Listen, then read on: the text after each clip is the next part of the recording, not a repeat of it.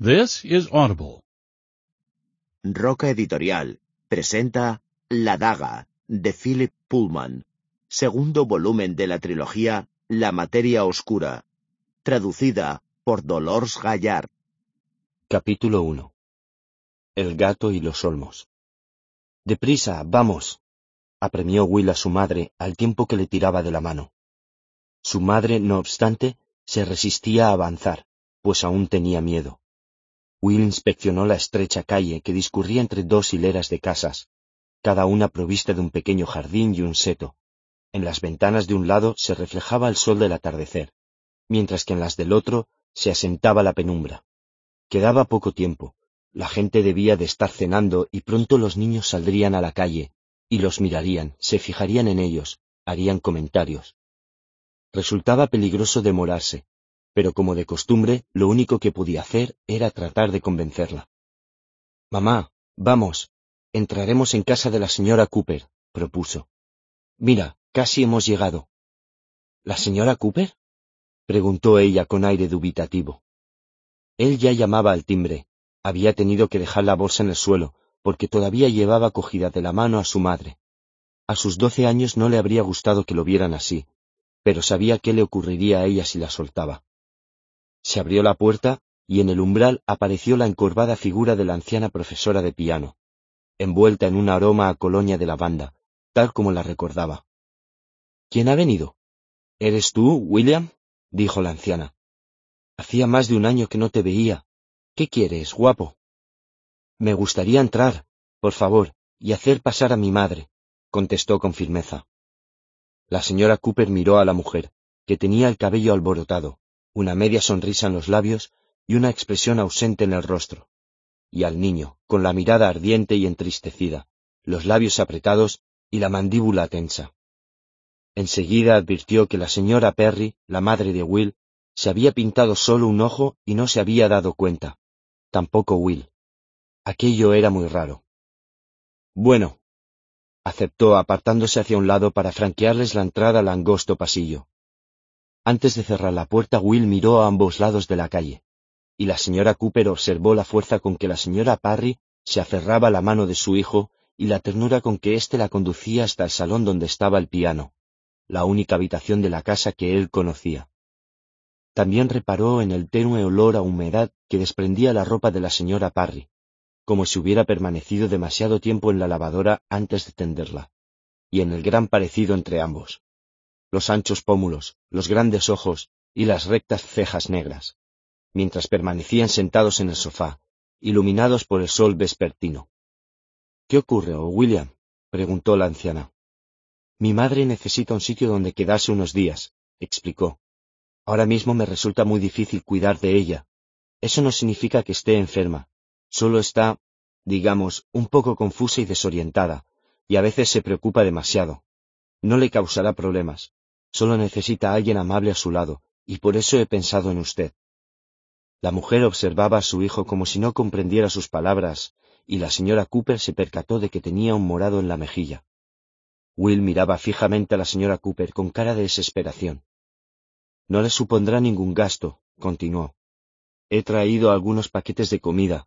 Creo que serán suficientes. A ella no le importará compartirlos con usted. Pero no sé si debería. ¿No convendría que la examinara un médico? No, no está enferma. Pero debe de haber alguien que acepte ocuparse de ella, un vecino o un pariente. No tenemos familiares, estamos los dos solos, y los vecinos están demasiado atareados. ¿Y los servicios de asistencia social? No pretendo darte la espalda, cariño, pero no, solo necesita un poco de ayuda. Yo no podré atenderla durante un tiempo, no demasiado. Voy a... Tengo asuntos que resolver. Regresaré pronto, y me la llevaré de nuevo a casa, se lo prometo. No tendrá que cuidarla mucho tiempo. La madre miraba con gran confianza al muchacho, que la tranquilizó con una sonrisa tan cargada de amor que la señora Cooper no pudo negarse. De acuerdo, concedió volviéndose hacia la señora Parry. Estoy segura de que no pasará nada porque se quede un par de días. Se instalará en la habitación de mi hija, querida. Como ella está en Australia, no la necesita. Gracias, dijo Will. Acto seguido se levantó, como si tuviera prisa por marcharse. Pero, ¿a dónde irás tú? preguntó la señora Cooper. Me quedaré con un amigo, contestó. Llamaré por teléfono a menudo, siempre que pueda. Tengo su número, descuide. Se inclinó para besar con torpeza a su madre, que lo miraba con desconcierto. No te preocupes, dijo. La señora Cooper te atenderá mejor que yo, de verdad, y mañana telefonearé para hablar contigo. Se abrazaron un momento y Will la besó de nuevo con ternura antes de soltarse de sus brazos, todavía prendidos en su cuello, para encaminarse hacia la puerta. La señora Cooper advirtió por el brillo de sus ojos que estaba emocionado. Aun así el chiquillo, sin descuidar las formas, se volvió y le tendió la mano. Adiós, dijo, y muchísimas gracias. William, me gustaría que me explicaras qué ocurre. Es un poco complicado, repuso. En cualquier caso, ella no le dará problemas, se lo aseguro. La señora Cooper no había preguntado eso, y ambos lo sabían. De todos modos, estaba claro que Will había asumido el control de aquel asunto, fuera cual fuese su naturaleza. La anciana pensó que nunca había visto tal determinación en un niño. Will dio media vuelta, pensando ya en la solitaria casa. Will vivía con su madre en una moderna urbanización de solo doce casas, de las cuales la suya era sin duda la más destartalada. En el jardín delantero, un mero trozo de tierra plagado de malas hierbas. Su madre había plantado algunos arbustos a principios de año, pero habían muerto por falta de riego. Cuando Will dobló la esquina, su gato Moxie, que se encontraba en su sitio predilecto, bajo la hortensia que aún seguía con vida, se desperezó antes de saludarlo con un quedo maullido y restregar la cabeza contra su pierna. ¿Han vuelto, Moxie? Le susurró Will al tiempo que lo levantaba. ¿Los has visto? En la casa reinaba el silencio. Bajo la última luz del crepúsculo, el vecino de enfrente lavaba el coche, pero no se fijó en Will. Y tampoco éste lo miró. Cuanto menos llamara la atención, mejor. Con Moxie en brazos, abrió la puerta y se apresuró a entrar. Después aguzó el oído antes de dejarlo en el suelo. No se percibía ningún ruido.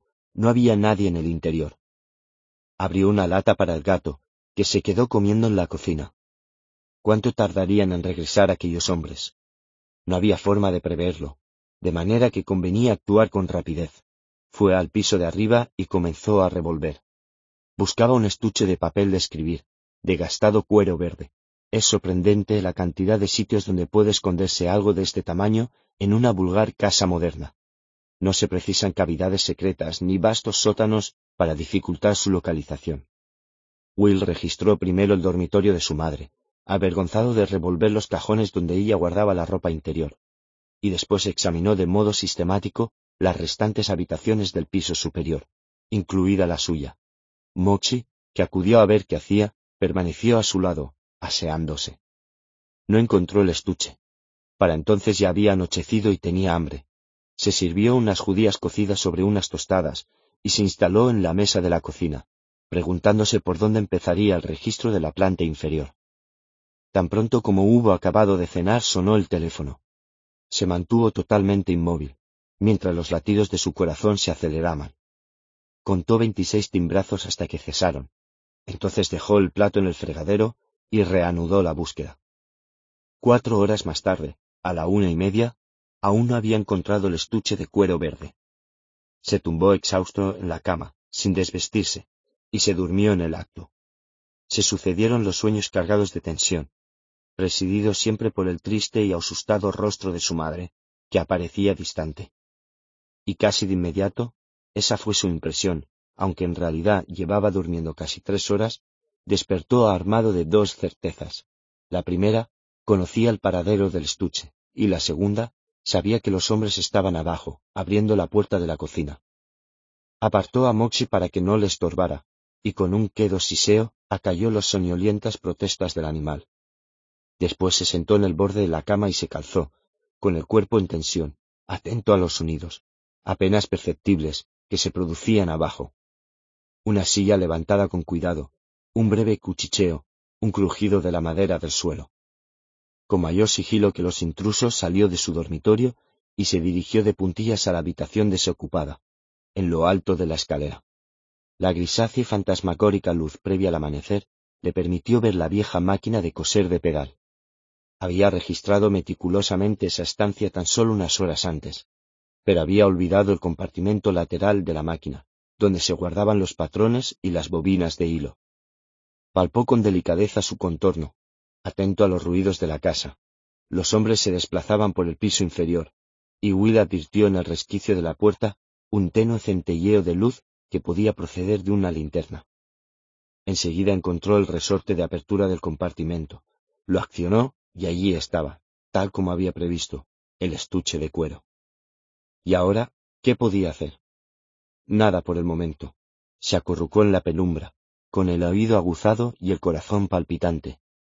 Los dos hombres se encontraban en la sala de estar. Vamos, oyó decir a uno de ellos.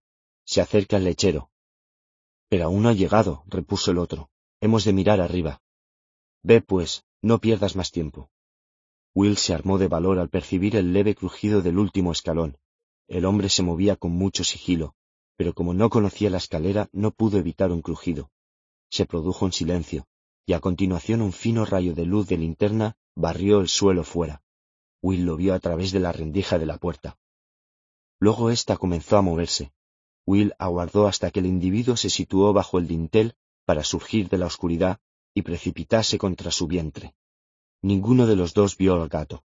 Mientras el intruso llegaba al último escalón, Moxie había salido silenciosamente de la habitación y se había colocado con la cola levantada detrás de sus piernas, dispuesto a restregarse contra ellas. El hombre podría haberse zafado de Will, porque era un tipo duro y preparado, en buenas condiciones físicas, pero al tratar de retroceder se topó con el gato y tropezó. Con un grito de asombro cayó de espaldas por la escalera y se golpeó la cabeza contra la mesa de la sala. Will oyó un desagradable sonido, pero no se entretuvo en indagar el desenlace. Se deslizó por la barandilla, sorteó con un salto el cuerpo del hombre, que se encogía agitado por espasmos, cogió la gastada bolsa de la compra que había quedado encima de la mesa, salió por la puerta y ya se alejaba de la casa cuando el otro individuo salió de la casa para averiguar qué ocurría. A pesar de las prisas y el miedo, Will se extrañó de que no le gritara ni se lanzara a correr tras él.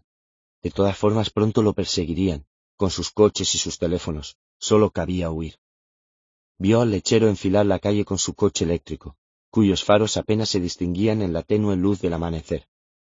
Will saltó la valla del jardín de los vecinos, bordeó la casa, pasó al jardín contiguo, recorrió el césped empapado de rocío y, tras atravesar el seto, se adentró en la se adentró en la maraña de arbustos y árboles que crecían entre la urbanización y la carretera principal. Allí se agazapó bajo un matorral y se dejó caer en el suelo, jadeando y tembloroso. Era demasiado pronto para salir a la carretera. Más valía esperar la hora punta de tráfico y el ajetreo matinal. No lograba apartar de su mente el crujido que se había producido al chocar la cabeza del hombre contra la mesa, ni la posición de su cuello, torcido de forma tan antinatural, ni los horripilantes espasmos de sus brazos y piernas. Estaba muerto. Él lo había matado. No se le iba de la cabeza, pero debía olvidarlo. Ya tenía bastantes preocupaciones. ¿Estaría su madre a salvo?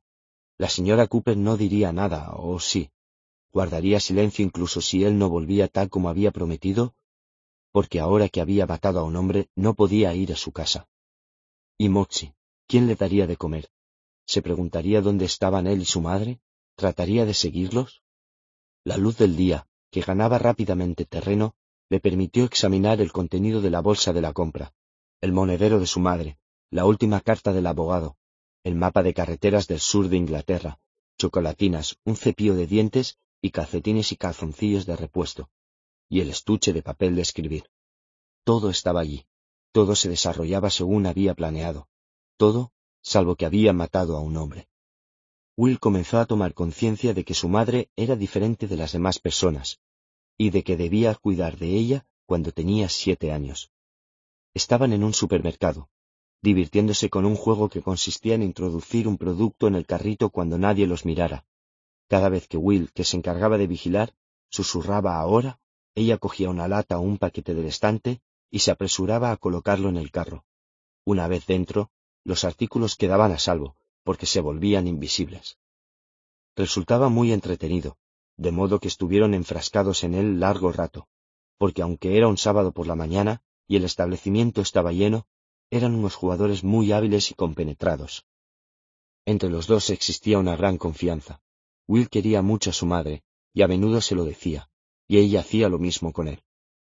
Al llegar a la caja Will se sentía contento y excitado, porque estaban a punto de ganar.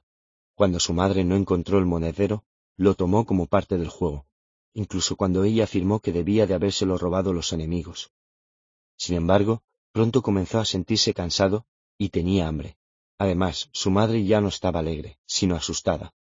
Recorrieron los pasillos para devolver los productos a los estantes, pero esa vez tuvieron que actuar con mayor cautela aún porque los enemigos los perseguían a través de los números de sus tarjetas de crédito, que habían averiguado porque tenían su monedero. Invadido también por un miedo creciente, Will reconoció que su madre había obrado con gran inteligencia al transformar aquel peligro real en un juego a fin de no alarmarlo y concluyó que, ahora que había descubierto la verdad, debía fingir que no albergaba ningún temor para no preocuparla. Así pues, el niño simuló que aún se trataba de un juego para evitar que se inquietara, y regresaron a casa sin haber comprado nada, pero a salvo de los enemigos. Al llegar, Will encontró el monedero en la mesa de la sala de estar. El lunes fueron al banco para cancelar la cuenta y abrieron una nueva en otra entidad, por si acaso. Así salvaron el peligro. En el curso de los meses siguientes, Will tomó conciencia de que los enemigos de su madre no existían en el mundo exterior, sino solo en su mente. Sin embargo, no por ello eran menos reales ni menos imponentes y peligrosos. Al contrario, aquello exigía extremar las precauciones para cuidar de ella. Desde el momento en que comprendió en el mercado que debía fingir para no preocupar a su madre, Will se mantenía siempre alerta, pendiente de sus angustias. La quería tanto que habría dado la vida para protegerla. El padre de Will había desaparecido mucho antes, cuando él era demasiado pequeño para conservar algún recuerdo suyo. Will sentía una viva curiosidad por su padre, y a menudo atosigaba a su progenitora con preguntas para la mayoría de las cuales ella carecía de respuesta. ¿Era rico? ¿A dónde fue? ¿Por qué se marchó? ¿Está muerto? ¿Volverá? ¿Cómo era? Esa última pregunta era la única que podía contestar. John Parry era un hombre apuesto, un valiente e inteligente oficial de la Marina Real, que había dejado el ejército para convertirse en explorador y dirigir expediciones a lugares remotos del mundo. Will vibraba de entusiasmo al oírlo. Sin duda no existía un padre más interesante que aquel, un explorador. A partir de entonces en todos sus juegos contó con un compañero invisible. Él y su padre se abrían paso por la selva a machetazos, contemplaban tempestuosos mares desde la cubierta de una goleta, descifraban a la luz de las antorchas las misteriosas inscripciones de una cueva infestada de murciélagos. Eran amigos incondicionales que se salvaban la vida un sinfín de veces, reían y charlaban al calor de una fogata hasta entrada la noche. A medida que crecía, comenzaron a multiplicarse los interrogantes de Will. ¿Por qué no había fogatas de su padre en compañía de hombres de barba helada sobre un trineo en el Ártico, por ejemplo, o examinando unas ruinas invadidas por la maleza en la selva?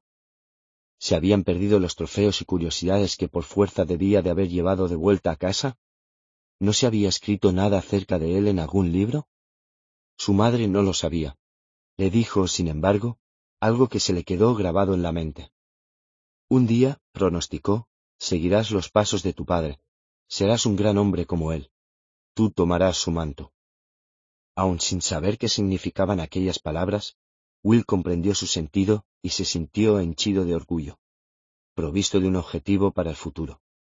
Todos sus juegos se harían realidad. Su padre estaba vivo, perdido en algún lugar recóndito, y él lo rescataría y tomaría su manto. Merecía la pena vivir con dificultades si se tenía una meta tan gloriosa como aquella. Will optó por mantener en secreto los trastornos de su madre. En los periodos... Will optó por mantener en secreto los trastornos de su madre. En los periodos en que ésta se encontraba más serena, aprovechó para aprender de ella a comprar, cocinar y mantener limpia la casa con la intención de hacerlo cuando la embargaban la confusión y el miedo. También aprendió a ocultarse, a pasar inadvertido en el colegio, a no atraer la atención de los vecinos, aun en los momentos en que su madre se hallaba tan atenazada por el pánico y la locura que apenas sí podía hablar. Will temía sobre todo que las autoridades se enteraran de su estado, se la llevaran y lo mandaran a él al hogar de unos desconocidos. Cualquier dificultad era preferible a aquello. Cuando su madre salía de su ofuscación, volvía a estar contenta y se reía de sus temores y lo bendecía por haber cuidado también de ella. Entonces rebosaba tanto amor y ternura que él no podía concebir una compañía mejor ni deseaba otra cosa que vivir con ella. Más tarde aparecieron aquellos hombres. No eran policías, ni asistentes sociales, ni tampoco delincuentes. Por lo menos así se lo pareció a Will. Se negaron a decirle qué querían. A pesar de sus esfuerzos por impedir que entraran, solo estaban dispuestos a hablar con su madre, que precisamente entonces se hallaba en una situación especialmente delicada. De todos modos escuchó detrás de la puerta. Al oírles preguntar por su padre, sintió que se le agitaba la respiración. Querían saber el paradero de John Parry, si le había enviado algo, cuándo había recibido por última vez noticias de él, y si se había puesto en contacto con alguna embajada extranjera. Al percibir que la angustia de su madre se acentuaba por momentos, Will irrumpió en la habitación y les ordenó que se marcharan. Habló con tal vehemencia que aquellos individuos no se rieron de él, pese a su corta edad. Podrían haberlo derribado con facilidad o levantado en vilo con una sola mano, pero él estaba enardecido de rabia, inasequible al miedo. Se fueron. Aquel episodio fortaleció la convicción de Will. Su padre había sufrido algún percance, y solo él podía ayudarlo. Sus juegos dejaron de ser un entretenimiento infantil, y procuraba que nadie lo viera cuando se entregaba a ellos. El contenido de sus fantasías se hacía realidad y debía mostrarse digno de ella. Los hombres regresaron al poco tiempo, e insistieron en que la madre de Will tenía algo que contarles. Se presentaron cuando Will se encontraba en el colegio, y mientras uno hablaba con la mujer en la primera planta los demás registraban los dormitorios. Ella no se percató de ello. Will volvió temprano a casa, y al verlos les habló con tanta furia como la vez anterior, y consiguió de nuevo que se marchara. Parecían estar seguros de que no acudiría a la policía por temor a que las autoridades se llevaran a su madre, y su atrevimiento era cada vez mayor. Finalmente entraron en la casa, cuando Will fue a buscar a su madre al parque. Su estado había empeorado, y ahora creía que debía tocar todos los tablones de todos los bancos situados junto al estanque. Will la ayudó como otras veces para acabar antes. Cuando se aproximaban a su domicilio, vieron el coche de aquellos individuos alejarse por la calle, y al entrar Will descubrió que habían registrado la casa de arriba abajo revolviendo armarios y cajones. Sabía que buscaban. El estuche de cuero verde era la posesión más preciada de su madre. A él nunca se le hubiera ocurrido examinar su contenido, y ni siquiera sabía dónde lo guardaba. No obstante, estaba al corriente de que contenía cartas que ella leía a veces llorando. Después de eso le hablaba de su padre. Por ese motivo dedujo que aquellos hombres lo buscaban y resolvió pasar a la acción. Primero tenía que encontrar un lugar seguro para su madre. Se estrujó el cerebro pensando, no tenía ningún amigo a quien recurrir, y los vecinos ya abrigaban bastantes sospechas. Concluyó que la única persona en quien podía confiar era la señora Cooper. Una vez que hubiera puesto a salvo a su madre, localizaría el estuche verde, descubriría su contenido y después marcharía a Oxford, donde hallaría respuesta a algunos de sus interrogantes. Sin embargo, los hombres llegaron demasiado pronto. Y había matado a uno. Ahora lo perseguiría también la policía. Bueno, se le daba bien pasar inadvertido. Tendría que esforzarse más que nunca en no llamar la atención, y seguir así mientras pudiera, hasta localizar a su padre o ser descubierto. Y si lo atrapaban antes, pelearía sin vacilar. Le tenía sin cuidado cuantos individuos más tuviera que matar. Ese mismo día, alrededor de la medianoche, Will se alejaba de Oxford a pie. Se encontraba a unos sesenta kilómetros del centro, y estaba exhausto. Había hecho autostop, había viajado en dos autobuses, había andado y había llegado a Oxford a las seis, demasiado tarde para realizar las gestiones que tenía previstas. Había comido en un Burger King, y había ido al cine para esconderse. Antes de salir ya había olvidado el título de la película. Caminaba por una interminable carretera de las afueras, en dirección norte. Nadie se había fijado en él hasta el momento. Debía encontrar lo antes posible un sitio donde dormir, porque cuanto más tarde fuera, más llamaría la atención su presencia. El problema residía en que en los jardines de las acogedoras casas que bordeaban la carretera no había donde esconderse, y parecía que todavía quedaba bastante para salir a campo abierto. Llegó a una rotonda, punto de intersección de la carretera del norte con la vía de circunvalación este-oeste. Aquella hora de la noche había muy poco tráfico, y la calma reinaba en la calzada, flanqueada por amplias franjas de césped tras las que se alzaban casas unifamiliares de gente acomodada. En aquellas franjas de césped había dos hileras de olmos cuyas túpidas copas presentaban una simetría tan rara que semejaban dibujos infantiles más que árboles reales. La luz de las farolas que los iluminaban creaban una sensación de irrealidad. Aturdido por el agotamiento, Will tanto habría podido continuar caminando hacia el norte como dejarse caer en la hierba, bajo aquellos árboles, y quedarse dormido. Mientras trataba de despejar su mente, vio un gato. Era tigrado, como Moxie. Salió con sumo sigilo de un jardín, del lado de la carretera donde se encontraba Will, que dejó la bolsa de la compra en el suelo para tender la mano hacia el animal. Este acudió a restregar la cabeza en sus nudillos, como solía hacer Moxie. Todos los gatos se comportaban así, por supuesto, pero Will experimentó un anhelo tan intenso de regresar a casa que los ojos se le anegaron de lágrimas. Finalmente el gato se apartó. Debió aprovechar la noche para patrullar su territorio, para cazar ratones. Tras atravesar la calzada se detuvo junto a unos arbustos, más allá de los olmos. Will, que seguía observándolo, advirtió que actuaba de forma un tanto extraña.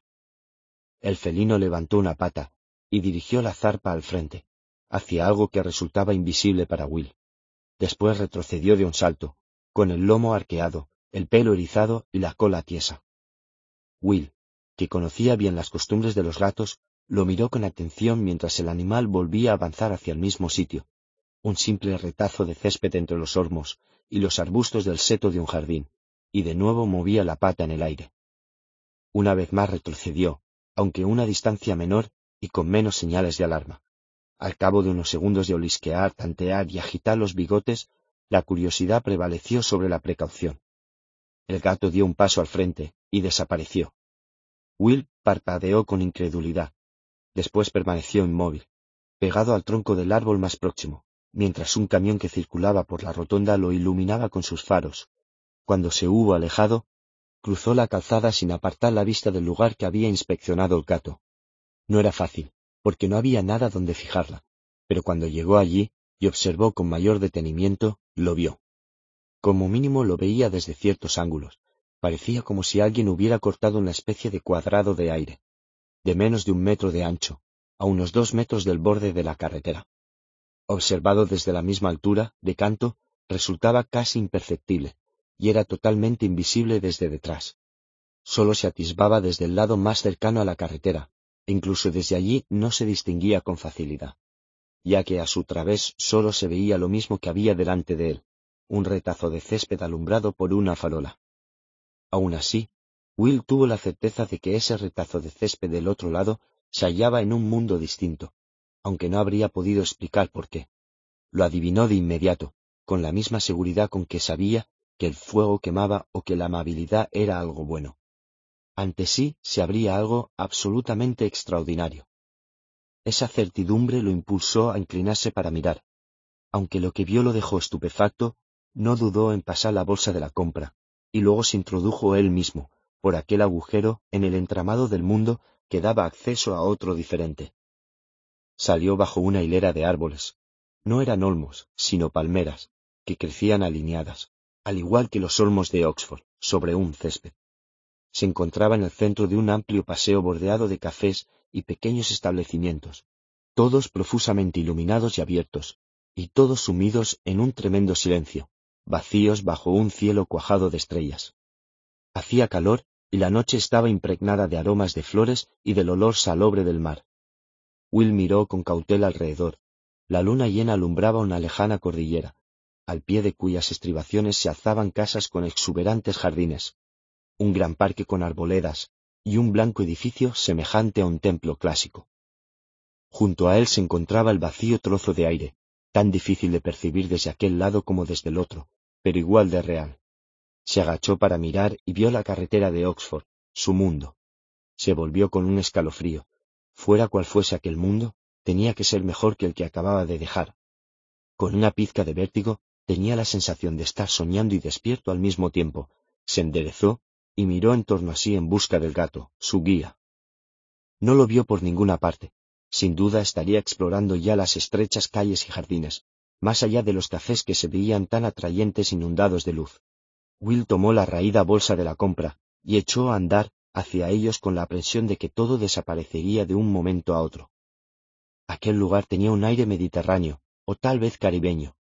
Will no había viajado nunca fuera de Inglaterra, de modo que no podía compararlo con otros sitios conocidos. Sin embargo, intuía que aquel era uno de esos lugares donde la gente salía hasta tarde por la noche, para comer y beber, bailar y escuchar música. Lo raro era que allí no había nadie, y el silencio era absoluto. Llegó a una esquina donde había un bar con pequeñas mesas verdes al aire libre, una barra de zinc y una máquina de café. En algunas mesas quedaban vasos medio vacíos, en un cenicero un cigarrillo se había consumido hasta el final. Un plato de arroz había quedado junto a un cesto con unos bollos rancios, duros como una piedra. Tomó una botella de limonada de la nevera situada detrás de la barra y, tras un instante de reflexión, dejó una moneda de una libra en la caja. Tan pronto como la hubo cerrado, volvió a abrirla pensando que tal vez en el dinero que contenía constaría el nombre de aquel lugar. La moneda se llamaba Corona, pero no averiguó nada más. Devolvió el dinero a su sitio, y destapó la botella con el abridor sujeto a la barra antes de salir del café para aventurarse en las calles laterales del paseo. Los colmados y panaderías se alternaban con joyerías, floristerías y zaguanes cubiertos con cortinas de cuentas que daban acceso a viviendas. Los balcones con barandillas de hierro forjado aparecían antestados de macetas con flores y el silencio, en aquel espacio angosto, resultaba aún más abrumador. Las calles descendían en un corto trecho de pendiente hasta desembocar en una ancha avenida adornada también con palmeras, cuyas copas se elevaban por encima de las farolas, y al otro lado se extendía el mar.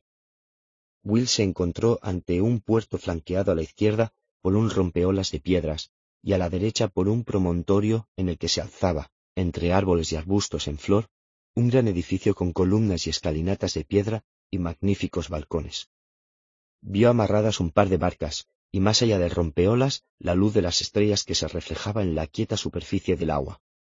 Para entonces no quedaba ni rastro del agotamiento de Will. Estaba totalmente despejado, maravillado. De vez en cuando, al pasar por las calles estrechas, tendía una mano para tocar una pared, un portal o las flores de una ventana, y comprobaba que eran sólidos y convincentes. Ahora habría deseado palpar la totalidad del panorama que tenía frente a sí, porque era demasiado extenso para abarcarlo solo con la mirada. Permaneció inmóvil, respirando hondo, un tanto asustado. Advirtió que todavía llevaba la botella que había cogido en el café. Tomó un trago. Sabía lo que debía saber, a limonada helada. Agradeció el frescor de la bebida, porque la noche era muy cálida. Sin rumbo determinado, avanzó hacia la derecha, pasando ante varios hoteles con marquesinas y vestíbulos inundados de luz, junto a los que las bugambillas lucían sus flores, hasta llegar a los jardines del pequeño promontorio. El edificio rodeado de árboles en cuya espléndida fachada resaltaban unos focos encendidos tenía aspecto de casino, o teatro de ópera incluso. Diversos senderos se entrecruzaban, iluminados por lámparas colgadas de las adelfas, pero la ausencia de sonidos indicativos de vida era total. No se oía ningún pájaro, ningún insecto, nada salvo los pasos del propio Will y el rítmico y apacible choque de las olas contra la playa, situada más allá de las últimas palmeras del jardín. Sobre la fina arena blanca se extendía una hilera de patines. Cada pocos segundos una pequeña ola se plegaba en la orilla para deslizarse y desaparecer bajo la siguiente. Un trampolín se adentraba unos cincuenta metros, por encima de las calmadas aguas. Will se sentó en un patín para quitarse las baratas y raídas zapatillas de deporte que le oprimían los pies hinchados por el calor, dejó los calcetines junto a ellas y hundió los dedos en la arena. Al cabo de unos segundos se había desprendido del resto de la ropa y se encaminaba hacia el mar. El agua estaba deliciosa, tibia. Llegó hasta el extremo del trampolín, subió a él, y, sentado en los tablones pullidos por la intemperie, contempló la ciudad. A su derecha el puerto se prolongaba hasta el rompeolas. Al otro lado de éste, a unos dos kilómetros de distancia, se alzaba un faro pintado a rayas rojas y blancas. Más allá seguían unos acantilados, con el perfil desdibujado por la lejanía, y luego las imponentes montañas que había visto al llegar. En primer plano se hallaban los árboles iluminados de los jardines del casino, las calles de la ciudad y el paseo marítimo con sus hoteles, cafés y comercios bañados en una acogedora luz, silenciosos y solitarios. Solitarios y seguros. Nadie lograría seguirlo hasta allí. El hombre que había registrado la casa jamás conseguiría averiguar su paradero. La policía no lo encontraría nunca. Disponía de un mundo entero donde ocultarse. Por primera vez desde que había huido de su domicilio aquella mañana, Will comenzó a sentirse a salvo. Volvía a tener sed, y también hambre, ya que después de todo había comido por última vez en otro mundo. Se tiró al agua y regresó nadando lentamente a la playa, donde se puso los canzoncillos y recogió el resto de su ropa dejó la botella vacía en la primera papelera que encontró y se encaminó descalzo hacia el puerto. Cuando se le hubo secado un poco la piel, se puso los vaqueros y comenzó a buscar algún sitio donde pudieran servirle de comer. Los hoteles resultaban demasiado fastuosos. Entró en el primero para echar un vistazo y observó que era tan espacioso que no se sentía a gusto, de modo que siguió por el paseo marítimo hasta llegar a un pequeño café que se le antojó el sitio adecuado, aunque no habría sabido decir por qué ya que era muy parecido a los demás, con un balcón repleto de macetas con flores y la terraza con mesas. En todo caso, lo encontró especialmente acogedor. De las paredes del local colgaban fotografías de boxeadores y un póster de un sonriente acordeonista con un autógrafo.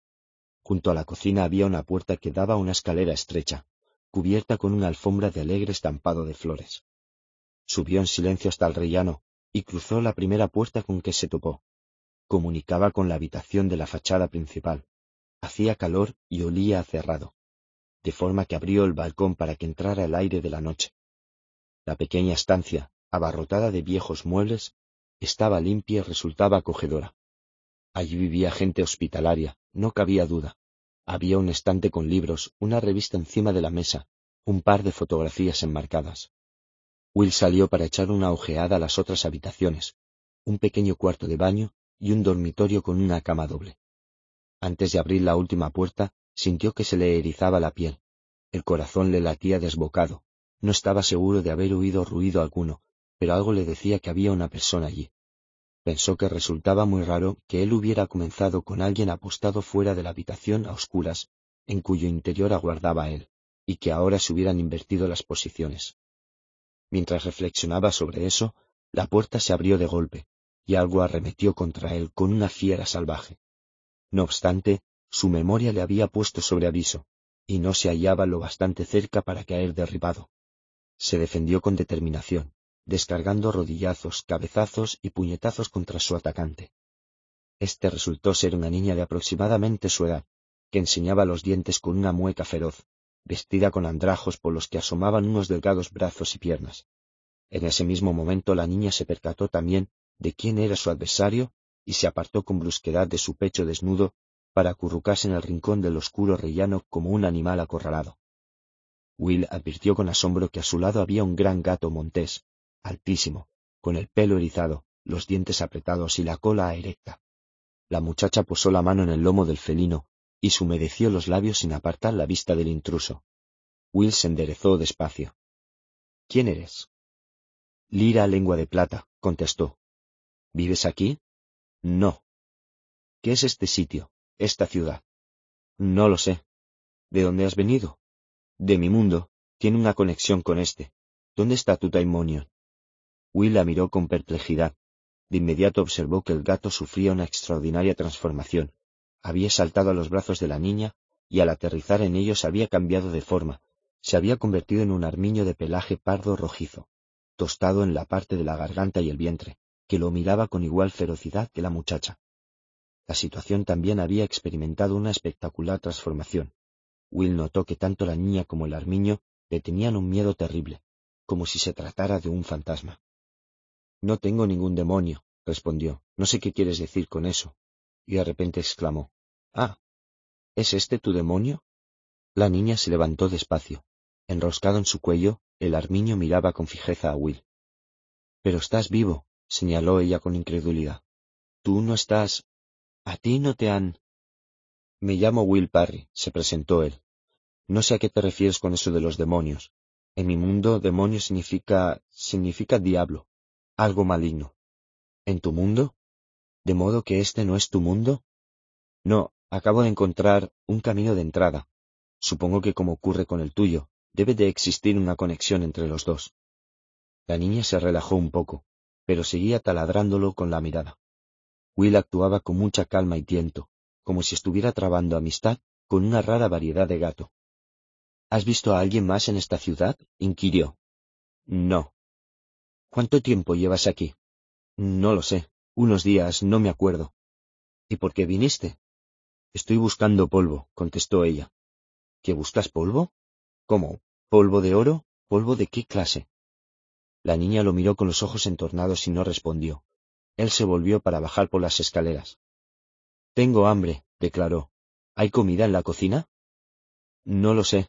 La niña lo siguió a una prudencial distancia.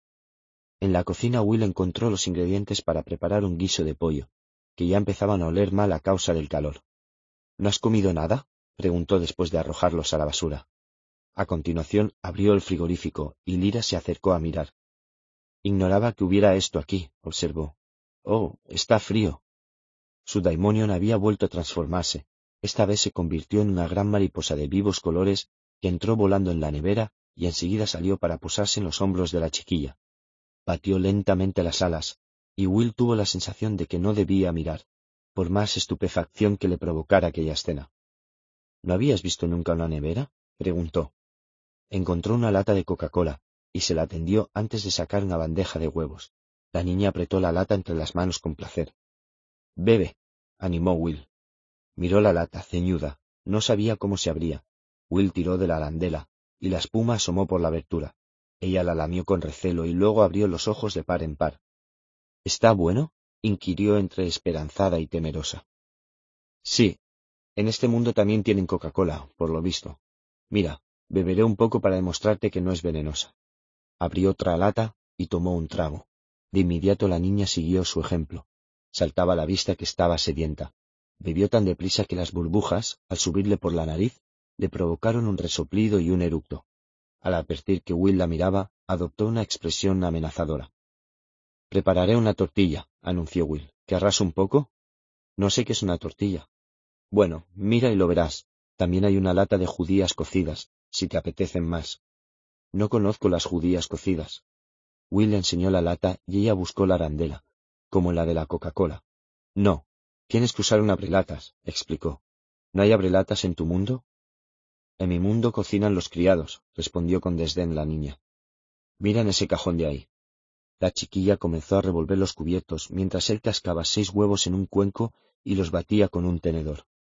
Eso es, indicó, lo del mango rojo. Tráelo. Horadó la lata y le enseñó cómo se abría. Ahora coge ese cazo colgado ahí y vierte dentro las judías, ordenó. Ella olió las judías y de nuevo su mirada reflejó una mezcla de placer y aprensión.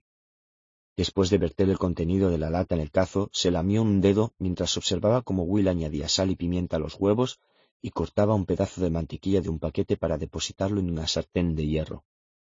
En cuanto él se alejó un poco para coger las cerillas de la encimera, la niña introdujo un sucio dedo en el bol con los huevos batidos y se lo chupó con avidez.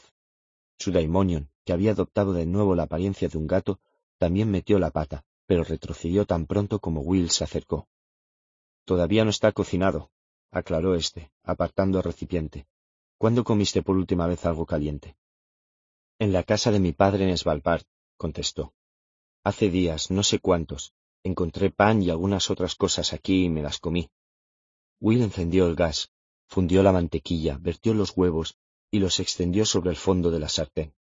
Ella observó con interés cómo concentraba la masa cocida en el centro e inclinaba la sartén para que el huevo crudo se deslizara por el espacio libre del borde. También contempló al muchacho, su cara, sus manos ocupadas en cocinar, sus hombros y sus pies desnudos. Cuando la tortilla estuvo lista, la dobló y la partió en dos con la espátula. Trae un par de platos, pidió, y Lira obedeció sin rechistar. Como se mostraba bien dispuesta a acatar órdenes si las consideraba atinadas, le propuso que saliera a limpiar una mesa de la terraza del café. Él, por su parte, llevó la comida y los cubiertos, y a continuación se sentaron con cierta timidez. La chiquilla dio cuenta de su ración en menos de un minuto, y luego no paró quieta en la silla, balanceándose hacia adelante y hacia atrás, o bien tirando de las cuerdas de plástico entrelazadas que componían el asiento. Su daimonio se transformó una vez más, en esta ocasión en un jilguero que comenzó a picotear unas migas invisibles de la mesa. Will comió despacio. Aunque había cedido a su compañera casi todas sus judías, tardó mucho más en acabar su plato. El puerto, las luces del solitario paseo, las estrellas del cielo, todo estaba suspendido en el enorme silencio, como si no existiera nada más. Estuvo todo el tiempo pendiente de la niña. Era baja y delgada, pero fuerte, y había peleado como un tigre. Un puñetazo de Will le había provocado un morado en la mejilla, al que ella no prestaba la más mínima atención. En su expresión se mezclaban gestos muy infantiles, como cuando había probado por primera vez la Coca-Cola, con una especie de profunda cautela impregnada de tristeza. Tenía los ojos de color azul pálido, y su cabello recuperaría su tono rubio oscuro una vez que se lo hubiera lavado, porque iba muy sucia y olía como si llevara días sin asearse. ¿Laura? ¿Lara? Lira. ¿Lira lengua de plata? Sí. ¿Dónde está tu mundo? ¿Cómo llegaste aquí? Andando, respondió ella encogiéndose de hombros. Había una niebla muy espesa y no sabía dónde me dirigía. Sí me di cuenta de que salía de mi mundo, pero no vi nada hasta que se despejó la niebla. Entonces me encontré aquí. ¿Qué decías antes del polvo? El polvo, sí. Quiero averiguar cosas sobre él. Por desgracia este mundo parece deshabitado, no hay nadie a quien preguntar. Llevo aquí, no lo sé bien, tres o cuatro días, y no me he topado con nadie. ¿Por qué te interesa descubrir cosas sobre el polvo? Es un polvo especial, explicó escuetamente. No el normal, claro está. El daimonion volvió a transformarse. En un abrir y cerrar de ojos, el jilguero se convirtió en una voluminosa rata negrísima de ojos rojos que Will observó con asombro y aprensión. Tú tienes un daimonion, afirmó la niña al ver su mirada dentro de ti. Will no supo qué replicar. Lo tienes, continuó, si no, no serías humano, estarías medio muerto. Nosotros vimos a un niño al que habían separado de su daimonion, y tú no eres como él. Aunque no sepas que tienes un daimonion, lo tienes. Al principio nos asustaste porque creíamos que eras un fantasma nocturno o algo por el estilo, pero nos dimos cuenta de que nos habíamos equivocado. ¿Por qué hablas en plural? Me refiero a mí y a Pantalaimon. Tu daimonio se halla en tu interior, es una parte de ti. Entre los dos formáis uno. ¿No hay nadie en tu mundo como nosotros? ¿Son todos como tú, con los daimonios escondidos? Will miró a la flaca chiquilla y a su daimonio rata, que se había colocado en los brazos de aquella, y le embargó una profunda sensación de soledad. Estoy cansado, me voy a la cama, anunció. ¿Piensas quedarte en esta ciudad? No lo sé. Necesito realizar algunas averiguaciones. Tiene que haber algún licenciado en este mundo, alguien que esté enterado. Quizá no en este mundo. Yo llegué aquí desde un sitio llamado Oxford, donde hay un montón de licenciados, si es eso lo que te interesa. ¿Oxford? exclamó la chiquilla. De allí mismo he venido yo. Entonces, hay un Oxford en tu mundo. Porque no hay duda de que tú no perteneces al mío. No, confirmó. Son mundos distintos, aunque en el mío existe un Oxford también. Los dos hablamos inglés, ¿no? Por lógica, seguro que hay otras cosas iguales. ¿Cómo llegaste tú aquí? ¿A través de un puente o algo así? A través de una especie de ventana en el aire. Enséñamela, dijo. Más que de una petición, se trataba de una orden, y él se negó. Ahora no, respondió, quiero dormir. Además, ya es medianoche. Entonces me la enseñarás mañana. De acuerdo. De todos modos, yo también tengo cosas que hacer, de manera que deberás buscar tú sola a tus licenciados. Es fácil, replicó, los conozco bien. Will apiló los platos y se levantó. Como yo he cocinado, te toca fregar los platos, afirmó Will. ¿Fregar los platos? repitió Lira, con tono de incredulidad y burla. Si hay millones de platos limpios por ahí, además, no soy una criada. Pues no te enseñaré la ventana. La encontraré por mi cuenta. Imposible, porque está escondida. No sé cuánto tiempo nos quedaremos en este lugar. En todo caso necesitamos alimentarnos, de manera que comeremos lo que hallemos por aquí y después recogeremos y lo dejaremos todo limpio, como debe ser. Yo me instalaré en la otra habitación. Hasta mañana. Entró en la casa, se limpió los dientes con un dedo y el dentífrico que llevaba en la raída bolsa, se tumbó en la cama doble y quedó dormido en el acto. Lira esperó hasta tener la seguridad de que se había dormido antes de llevar los platos a la cocina. Los colocó debajo del grifo y los frotó con un trapo hasta que consideró que estaban limpios. Lo mismo hizo con los cubiertos, pero el procedimiento no dio resultado con la sartén, de forma que lo intentó con una pastilla de jabón amarillento con la que restregó una y otra vez la superficie hasta dejarla lo más aseada que creyó posible. Después lo secó todo con un trapo y lo guardó en un armario. Como aún tenía sed y deseaba probar abrir una de aquellas latas, cogió una Coca-Cola antes de subir por las escaleras. Aplicó la oreja a la puerta del dormitorio de Will y, al no oír nada, se dirigió de puntillas a la otra habitación y sacó el aletiómetro de debajo de la almohada.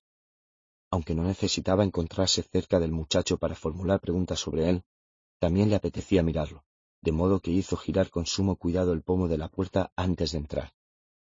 La luz de la farola junto a la playa se proyectaba en el techo de la habitación y le permitió observar al muchacho dormido. Tenía el entrecejo fruncido y el rostro bañado en sudor. Era fuerte, robusto, y, aunque todavía no había concluido su desarrollo, pues apenas era mayor que ella, se adivinaba que un día sería un hombre fundido. Lástima que su daimonio no fuera visible. ¿Qué aspecto tendría? ¿Habría adoptado ya una forma fija o todavía no? Fuese cual fuese ésta, expresaría un temperamento fuerte, considerado y melancólico a un tiempo.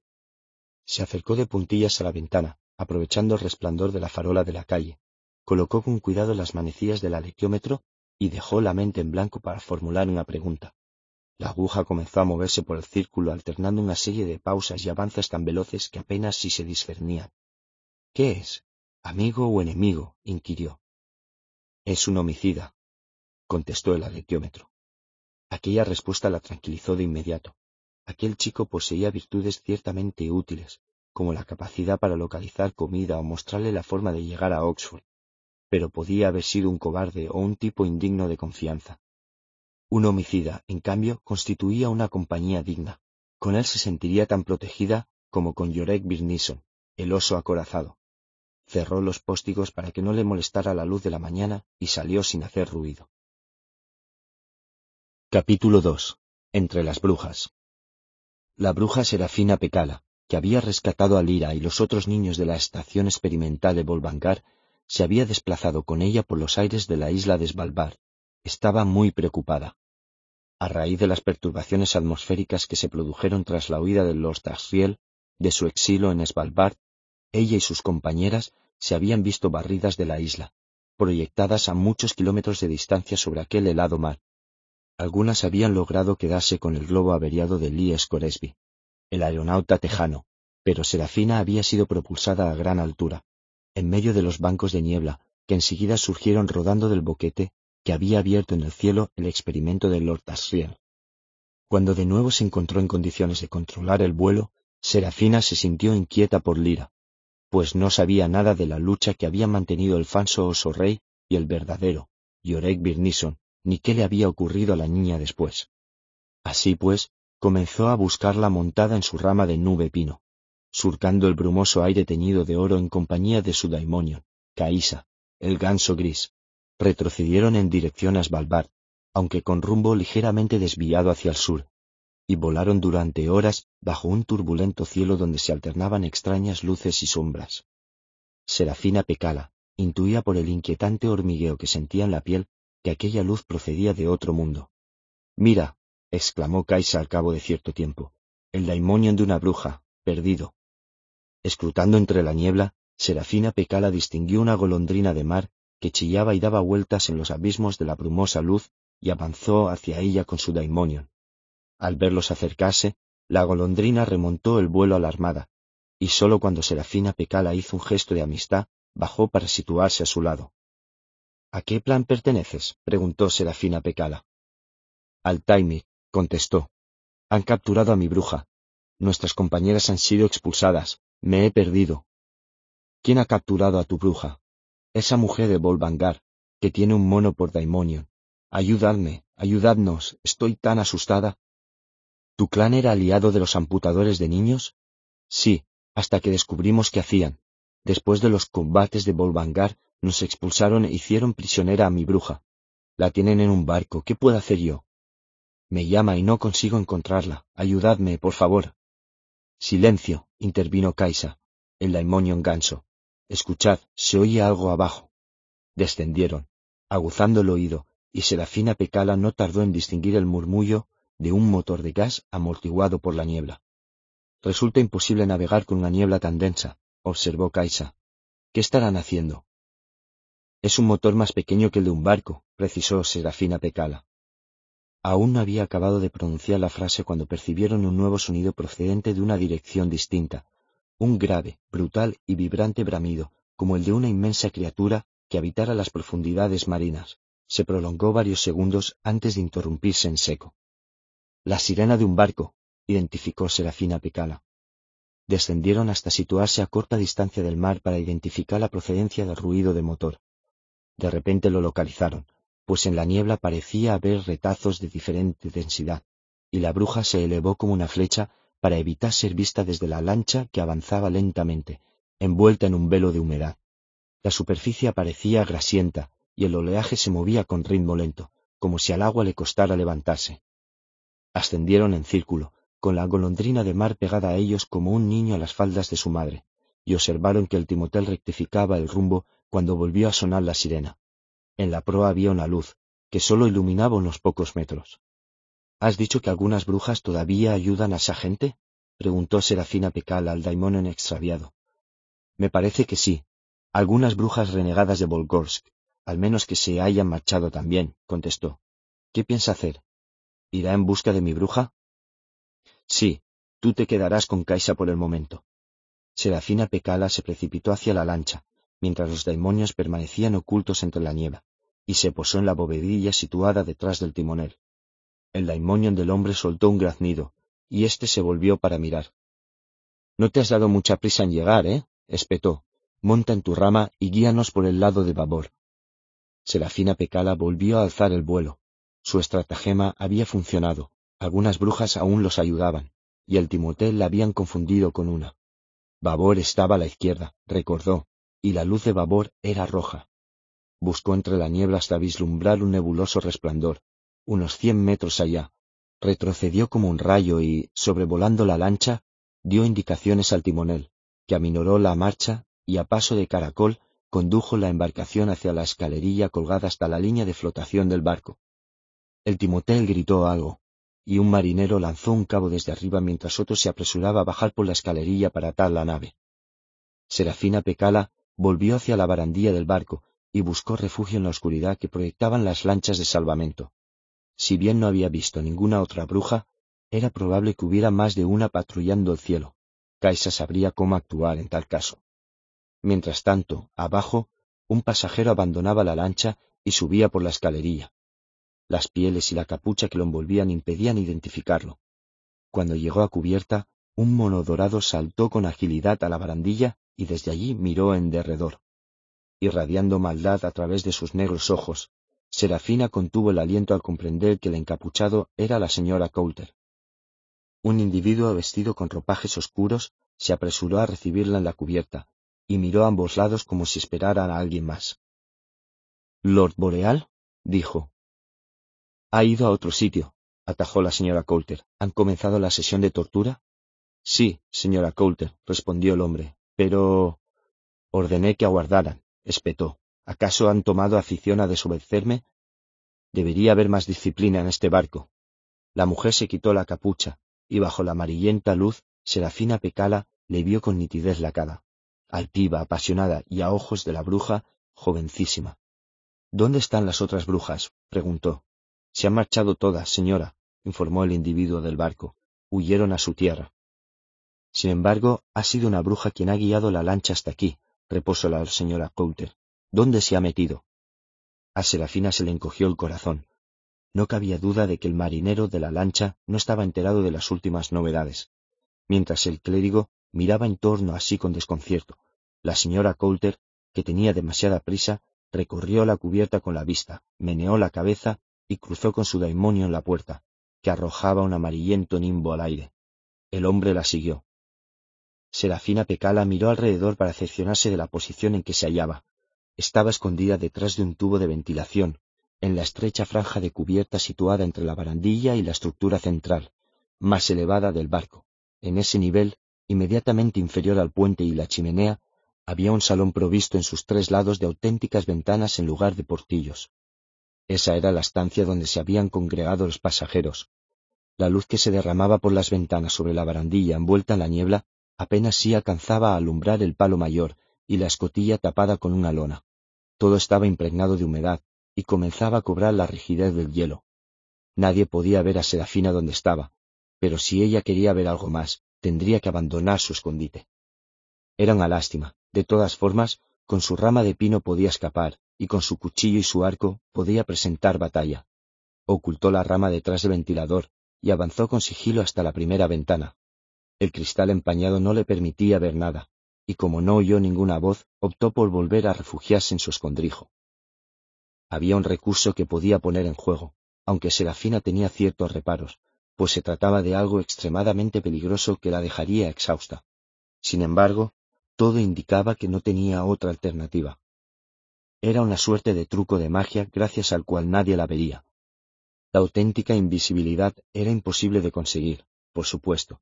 Aquello era un procedimiento de magia mental que consistía en adoptar una actitud de modestia tenaz que permitía pasar inadvertido al autor del hechizo aun sin ser invisible. Si se mantenía con la intensidad adecuada, podía atravesar una habitación abarrotada de gente o caminar junto a un solitario viajero sin ser vista. Así pues, se concentró y dirigió todos sus esfuerzos a alterar la apariencia que ofrecía con el objeto de repeler por completo la atención hacia su persona.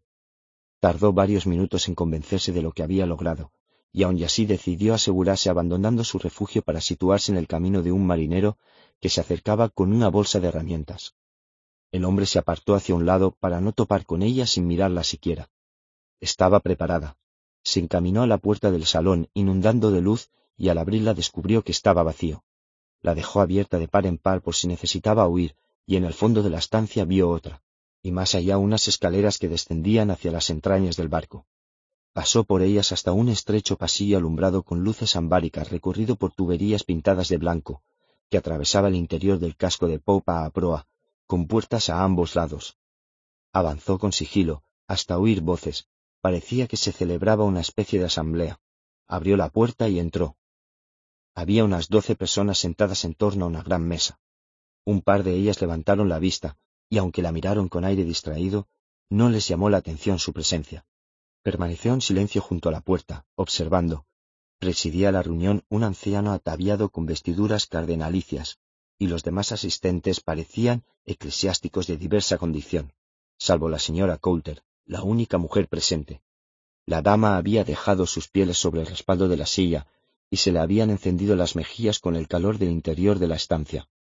Serafina Pecala examinó con atención la sala y reparó en alguien más, un individuo de rostro enjuto, con un damoinon rana, que se hallaba sentado en una mesa lateral atestada de libros encuadernados en cuero e inestables pilas de papel amarillento. Al principio lo tomó por un escribiente o un secretario, hasta que advirtió que tenía la vista fija en un instrumento dorado semejante a un reloj grande o una brújula y cada minuto más o menos apartaba la mirada para notar lo que acababa de observar. Después abría un libro, buscaba pacientemente en el índice y consultaba una referencia que luego escribía antes de volver a enfrascarse en la observación del instrumento. Serafina prestó atención a la conversación que mantenían las personas sentadas en la mesa, porque había oído la palabra bruja. ¿Sabe algo sobre la niña? informó un clérigo. Confesó que sabía algo. Todas las brujas saben algo sobre ella. Ignoro lo que sabe, señora Coulter, declaró el cardenal. Tal vez debería habernos comentado algo. Tendrá que hablar con menos rodeos, replicó con gelidez la señora Coulter. Su eminencia olvida que soy una mujer y que como tal se me escapa la sutileza de un príncipe de la Iglesia. ¿Cuál es esa verdad que yo debería conocer acerca de la niña? El cardenal hizo un expresivo gesto, pero no contestó. Parece que existe una profecía, intervino tras unos minutos de silencio, casi en tono de disculpa, uno de los clérigos. Todas las señales coinciden, las circunstancias de su nacimiento, por ejemplo. Los gitanos también saben algo sobre ella la designan con expresiones muy misteriosas como aceite de bruja y fuego de marjal. No es de extrañar que consiguiera conducirlos a Volvangar, por no mencionar la asombrosa hazaña de deponer al oso rey Jofur Ragnisson. No es una niña cualquiera, seguro. Quizá Fray Pavel pueda explicarnos algo más. dirigió la mirada al individuo de rostro enjuto que interpretaba el alequiómetro, quien tras pestañear se frotó los ojos antes de posar la vista en la señora Coulter. Ignoro si sabéis que este es el único alequiómetro que queda, aparte del que está en poder de la niña, dijo. Los demás han sido adquiridos y destruidos, por orden del magisterio. En este instrumento he leído que fue el rector del Jordan College quien entregó el suyo a la niña, que aprendió a interpretarlo por sí sola y lo utiliza sin el apoyo de los libros de lectura. Si fuera posible no conceder crédito al aletiómetro, lo haría, porque me resulta inconcebible que alguien lo utilice sin la ayuda de los libros. Para alcanzar una mínima capacidad de comprensión se requieren décadas de diligente estudio. Ella, en cambio, comenzó a leerlo al cabo de pocas semanas de tenerlo, y ahora posee un dominio casi completo de su manejo. Esa chica es superior a cualquier erudito humano. ¿Dónde está ahora, fray Pavel? preguntó el cardenal. En el otro mundo, contestó el interpelado. Ya es tarde. La bruja sabe algo, exclamó otro hombre, cuyo daimonion, un ratón admizclero, roía sin descanso la punta de un lápiz.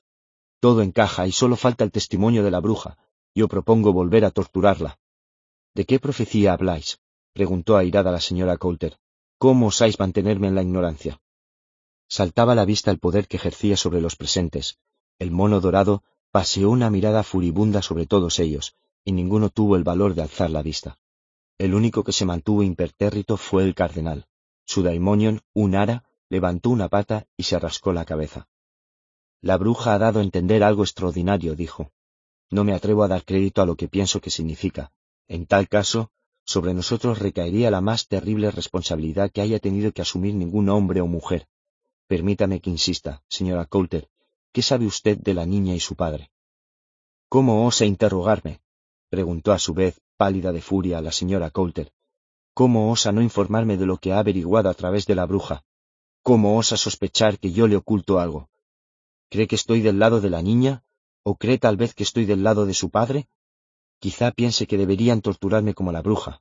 Bien, estamos todos sujetos a su autoridad, eminencia. Bastaría solo un gesto suyo para que me despedazaran. Pero aunque buscara en cada jirón de mi carne, una respuesta no encontraría ninguna, porque yo no sé nada de esa profecía, nada en absoluto. Le exige que me explique qué sabe usted. Se trata de mi hija, mi única hija, concebida en el pecado, y alumbrada con vergüenza, pero hija mía al fin y al cabo, y me ocultáis lo que tengo todo el derecho de saber. Por favor, intervino con nerviosismo uno de los eclesiásticos. Por favor, señora Coulter, la bruja no ha hablado aún. Averiguaremos más cosas. El mismo cardenal Sturrock ha dicho que solo lo ha dado a entender. Supongamos que la bruja no habla, objetó la señora Coulter. ¿Nos dedicaremos entonces a hacer cábalas? ¿Nos quedaremos temblando muertos de miedo? entregados a las conjeturas? No, respondió Fray Pavel. Precisamente estoy preparando esa pregunta para plantearla al alequiómetro. Obtendremos la respuesta bien a través de la bruja, bien a través de los libros de lectura. ¿Cuánto tiempo tardará? Bastante, contestó el clérigo con cautela, arqueando las cejas. Se trata de una pregunta muy compleja. La bruja, en cambio, contestaría de inmediato, observó la señora Coulter. Acto seguido se puso de pie, y la mayoría de los asistentes la imitaron, como si le rindieran homenaje. Solo permanecieron sentados el cardenal y fray Pavel. Serafina Pecala continuaba en su sitio, profiando por mantenerse inaccesible a su atención. El mono dorado rechinaba los dientes, como el reluciente pelaje erizado de la cola a la cabeza. Vayamos pues a preguntárselo, sugirió la señora Coulter, colocándose el daimonio sobre los hombros. Dando media vuelta salió al pasillo. Los hombres se precipitaron tras ella, abriéndose paso a empellones y codazos junto a Serafina Pecala, que apenas sí tuvo tiempo de hacerse a un lado, presa de una gran agitación mental. El último en salir fue el cardenal. Serafina se rezagó unos segundos para recuperar la serenidad, porque comenzaba a tornarse visible a causa de su excitación. Después enfiló el pasillo en pos de los eclesiásticos, hasta llegar a una habitación más reducida, de austeras paredes blancas, donde todos se habían arracimado en torno a la penosa figura situada en el centro, una bruja atada a una silla de hierro, con el rostro demudado por el dolor y las piernas torcidas y rotas. La señora Coulter se hallaba de pie a su lado, Serafina se apostó junto a la puerta, previendo que no podría permanecer inadvertida mucho rato. Aquello era demasiado duro. Háblanos de la niña, bruja, ordenó la señora Coulter. No. De lo contrario sufrirás. Ya he sufrido bastante. Oh, aún sufrirás más. Nuestra Iglesia tiene miles de años de experiencia en estos asuntos. Podemos prolongar de forma indefinida tu padecimiento. Háblanos de la niña, insistió la señora Coulter. Luego tomó la mano de la bruja y le partió un dedo, que se quebró sin mucha resistencia con un chasquido. La bruja profirió un alarido, y por un segundo, Serafina Pecala se volvió visible para todos. Un par de clérigos la miraron con perplejidad y miedo, pero, como enseguida se controló, volvieron a concentrarse en la sesión de tortura. Si no respondes, te romperé otro dedo y después otro. ¿Qué sabes de la niña? Contesta. Está bien, basta, basta, por favor. Contesta, pues. Se oyó otro repulsivo crujido, seguido de los lastimosos sollozos de la bruja. Serafina Pecala a duras penas logró contenerse. No, no, suplicó a voz en grito la bruja, os lo diré. Parad, os lo ruego, la niña que tenía que llegar. Las brujas conocíamos su identidad antes que vosotros. Averiguamos su nombre. Sabemos cómo se llama. ¿A qué nombre te refieres? A su verdadero nombre, al nombre de su destino. ¿Qué nombre es ese? Dímelo, ordenó la señora Coulter. No, no, ¿Cómo lo descubristeis? Había una prueba. Si conseguía escoger un haz de nube pino entre muchos otros, sería la niña que debía llegar, y así sucedió en la casa de nuestro cónsul, en Trolesum, cuando la chiquilla acudió allí con los giptanos, la acompañaba el oso, se le quebró la voz. La señora Coulter dejó escapar una exclamación de impaciencia, a la que siguieron una sonora bofetada y un gemido. Pero, ¿qué revelaba la profecía sobre esa niña? prosiguió la señora Coulter con vehemencia. ¿Cuál es ese nombre que desvelará su destino? Serafina Picada avanzó, atravesando incluso la túpida piña que formaban los hombres alrededor de la bruja, y ninguno reparó en su proximidad. Debía poner fin cuanto antes al sufrimiento de la bruja, pero el esfuerzo que debía realizar para pasar de inadvertida resultaba agotador. Temblaba cuando desenfundó el puñal prendido a su cintura. Ella es la que vino antes, la que odiáis y teméis desde entonces, decía entre soñozos la bruja. Pues bien, ahora ha regresado, y no habéis logrado localizarla. Estaba en Svalbard con los Tagriel, y la perdisteis. Escapó, y será. La mujer interrumpió, cuando entró volando por la puerta una golondrina de mar, enloquecida de terror. Con un penoso batir de alas cayó al suelo, y con un sumo esfuerzo consiguió remontar el vuelo para precipitarse hacia el pecho de la torturada. Acurrucada en él, comenzó a jorgear y chillar. Beaca, llamó con angustia la bruja, ven a mí, ven a mí. Nadie entendió sus ruegos salvo Serafina Pecala. Beaca era la diosa que se aparecía a las brujas cuando estaban a punto de morir. Serafina estaba preparada, de inmediato se tornó visible y avanzó con una alegre sonrisa. Pues Beaca estaba contenta y despreocupada, y sus visitas se consideraban gozosos regalos. Al verla, la bruja levantó el rostro surcado de lágrimas y Serafina se inclinó para besarla al tiempo que le clavaba el puñal en el corazón. El daimonio en golondrina se le humedecieron los ojos antes de desaparecer. Había llegado el momento. Serafina Pecala tendría que luchar para salir de allí. Los hombres aún estaban aturdidos, perplejos.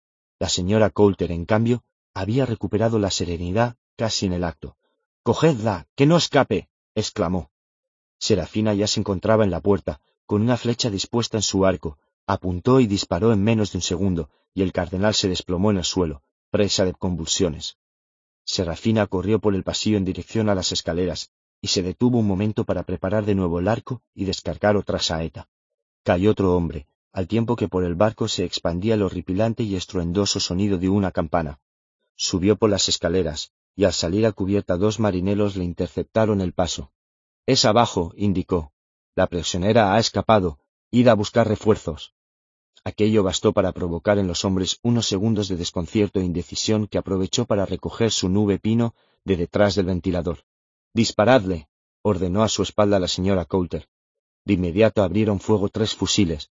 Las balas rebotaron en el metal para perderse silbando en la niebla, mientras Serafina montaba en su rama y la hacía elevarse a toda velocidad como si de una de sus flechas se tratara. Al cabo de unos segundos se hallaba a salvo en medio de la espesa bruma y enseguida en aquella masa grisácea se definió el contorno de un gran cuerpo de ganso que acudía a su lado. ¿A dónde vamos? preguntó.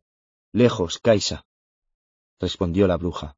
No importa lugar, con tal de quedar libres de la pestilencia de esa gentuza. En realidad no sabía dónde dirigirse ni qué hacer. sin embargo estaba segura de algo. En su aljaba había una flecha que haría blanco en la garganta de la señora Coulter. Emprendieron rumbo sur, distanciándose de aquel inquietante resplandor ultraterrenal que penetraba en la niebla, y mientras volaban, en la mente de Serafina comenzó a fraguarse una pregunta. ¿Qué hacía Lord Asriel? No cabía duda de que todos los sucesos que habían trastornado el mundo tenían su origen en las misteriosas actividades del aristócrata. El problema residía en que sus fuentes de conocimiento eran por lo general naturales. Ella podía perseguir cualquier animal, atrapar cualquier pez, encontrar las más raras especies de bayas. Era capaz de descifrar señales en las entrañas de la marta, desentrañar la sabiduría en las escamas de una perca, o interpretar augurios en el polen del azafrán. Todos ellos eran hijos de la naturaleza, y las verdades que le comunicaban tenían carácter natural. Para recabar información sobre Lord Asriel, debía recurrir a otros métodos. Su cónsul, el doctor Lancelius, mantenía sus contactos con el mundo de los hombres en el puerto de Trolesun, y fue allí donde se dirigió Serafina Pecala, para ver qué podía averiguar a través de él. Antes de acudir a su casa, sobrevoló el puerto, donde fantasmagóricos jirones de neblina flotaban sobre las heladas aguas, y observó cómo el práctico daba instrucciones para la entrada de un gran navío con pabellón africano. En los muelles había anclados varios barcos más. Nunca había visto tantos. Cuando el corto día tocaba su fin, aterrizó en el jardín posterior de la vivienda del cónsul y golpeó con los nudillos en la ventana.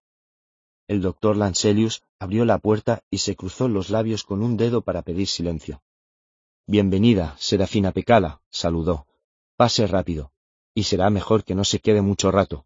Le ofreció una silla junto al fuego y, tras mirar a través de las cortinas de una ventana de la fachada principal, añadió ¿Le apetece un poco de vino? Entre sorbo y sorbo del dorado tocay, Serafina le refirió cuánto había visto y oído a bordo del barco. ¿Cree que entendieron lo que dijo sobre la niña? preguntó el cónsul. No del todo, sin embargo saben que es importante. En cuanto a la mujer, me da miedo, doctor Lancelius. Creo que la mataré. De todas formas, me da miedo. Sí, convino el cónsul, a mí también. Luego le expuso las habladurías que circulaban por la ciudad y algunas claras realidades que descollaban entre la maraña de los rumores. Se comenta que el magisterio está organizando el mayor ejército que se haya visto nunca, y que solo se trata de una avanzadilla. También se murmura, Serafina Pecala, algo muy desagradable en relación con algunos soldados. Me contaron lo de Volvangar, y qué hacían allí. Mutilar los demonios a los niños, la peor fechoría de la que yo ya haya tenido conocimiento. Pues bien, al parecer existe un regimiento de guerreros que han recibido el mismo trato. ¿Conoce la palabra zombi? No temen nada, porque carecen de mente y espíritu.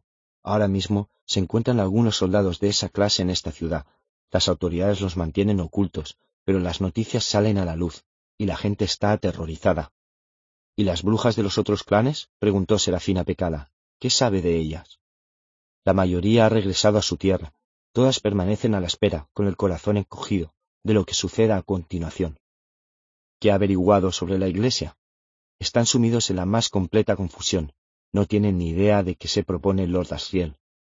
Yo tampoco, reconoció la bruja, ni se me ocurre siquiera qué puede ser. ¿Qué cree usted que se propone, doctor Lancelius? El cónsul acarició la cabeza de su demonio serpiente con el pulgar. Aunque es un erudito, respondió al cabo de un instante, no creo que el saber constituya su principal pasión, y tampoco la política, a decir verdad. Una vez hablé con él y me pareció un hombre vehemente y pletórico de fuerza, pero no despótico. Dudo que su objetivo sea hacerse con el poder. No lo sé, Serafina Pecala. Supongo que su criado podría explicarle algo más. Es un hombre llamado Zorol, que estuvo preso por los Dasriel en la casa de Svalbard. Quizá valga la pena visitarlo allí aunque cabe la posibilidad de que se haya marchado al otro mundo con su amo. Gracias, es una buena idea. Ahora mismo me pondré en camino. Tras despedirse del cónsul, alzó el vuelo entre la creciente oscuridad para reunirse con Kaisa en las nubes. El viaje de Serafín hacia el norte se vio entorpecido por la confusión que reinaba en el mundo. Todos los pueblos del Ártico habían sucumbido al pánico, y también los animales, no solo a causa de la niebla y las variaciones magnéticas, sino también por las insólitas resquebrajaduras del hielo y las alteraciones del terreno. Era como si la Tierra, el casquete polar permanente, despertara poco a poco de un largo sueño que la mantenía congelada. Entre tamaño caos, donde de repente unos haces de extraño fulgor se abrían paso entre torres de niebla para disiparse tan súbitamente como habían aparecido, donde los rebaños de bisontes sentían la inopinada urgencia de galopar hacia el sur para dar de inmediato media vuelta y dirigirse al oeste o de nuevo al norte, donde las bien organizadas bandadas de gansos se desintegraban de pronto en un desordenado coro de estridentes graznidos a consecuencia de la oscilación de los campos magnéticos. Serafina Pecala, montada en su nube pino, voló rumbo norte, en dirección a la casa situada en el promontorio de los yernos de Spalbard. Advirtió el movimiento aún antes de que la distancia le permitiera ver qué ocurría. Un torbellino de membranosas alas descendía en picado entre malévolos chillidos que resonaban en el patio cubierto de nieve, mientras una persona abrigada con pieles disparaba con un fusil y su daimonio perro gruñía y lanzaba destelladas cada vez que una de aquellas repulsivas criaturas se aproximaba demasiado. Si bien no conocía al hombre, como los espectros de los acantilados se consideraban enemigos en todo lugar y ocasión, Serafina landó una andanada de flechas sin pensárselo dos veces. Farfullando y gritando, la banda, pues tan desorganizado grupo no merecía el nombre de tropa, giró en el aire y al ver a su nuevo adversario emprendió la fuga.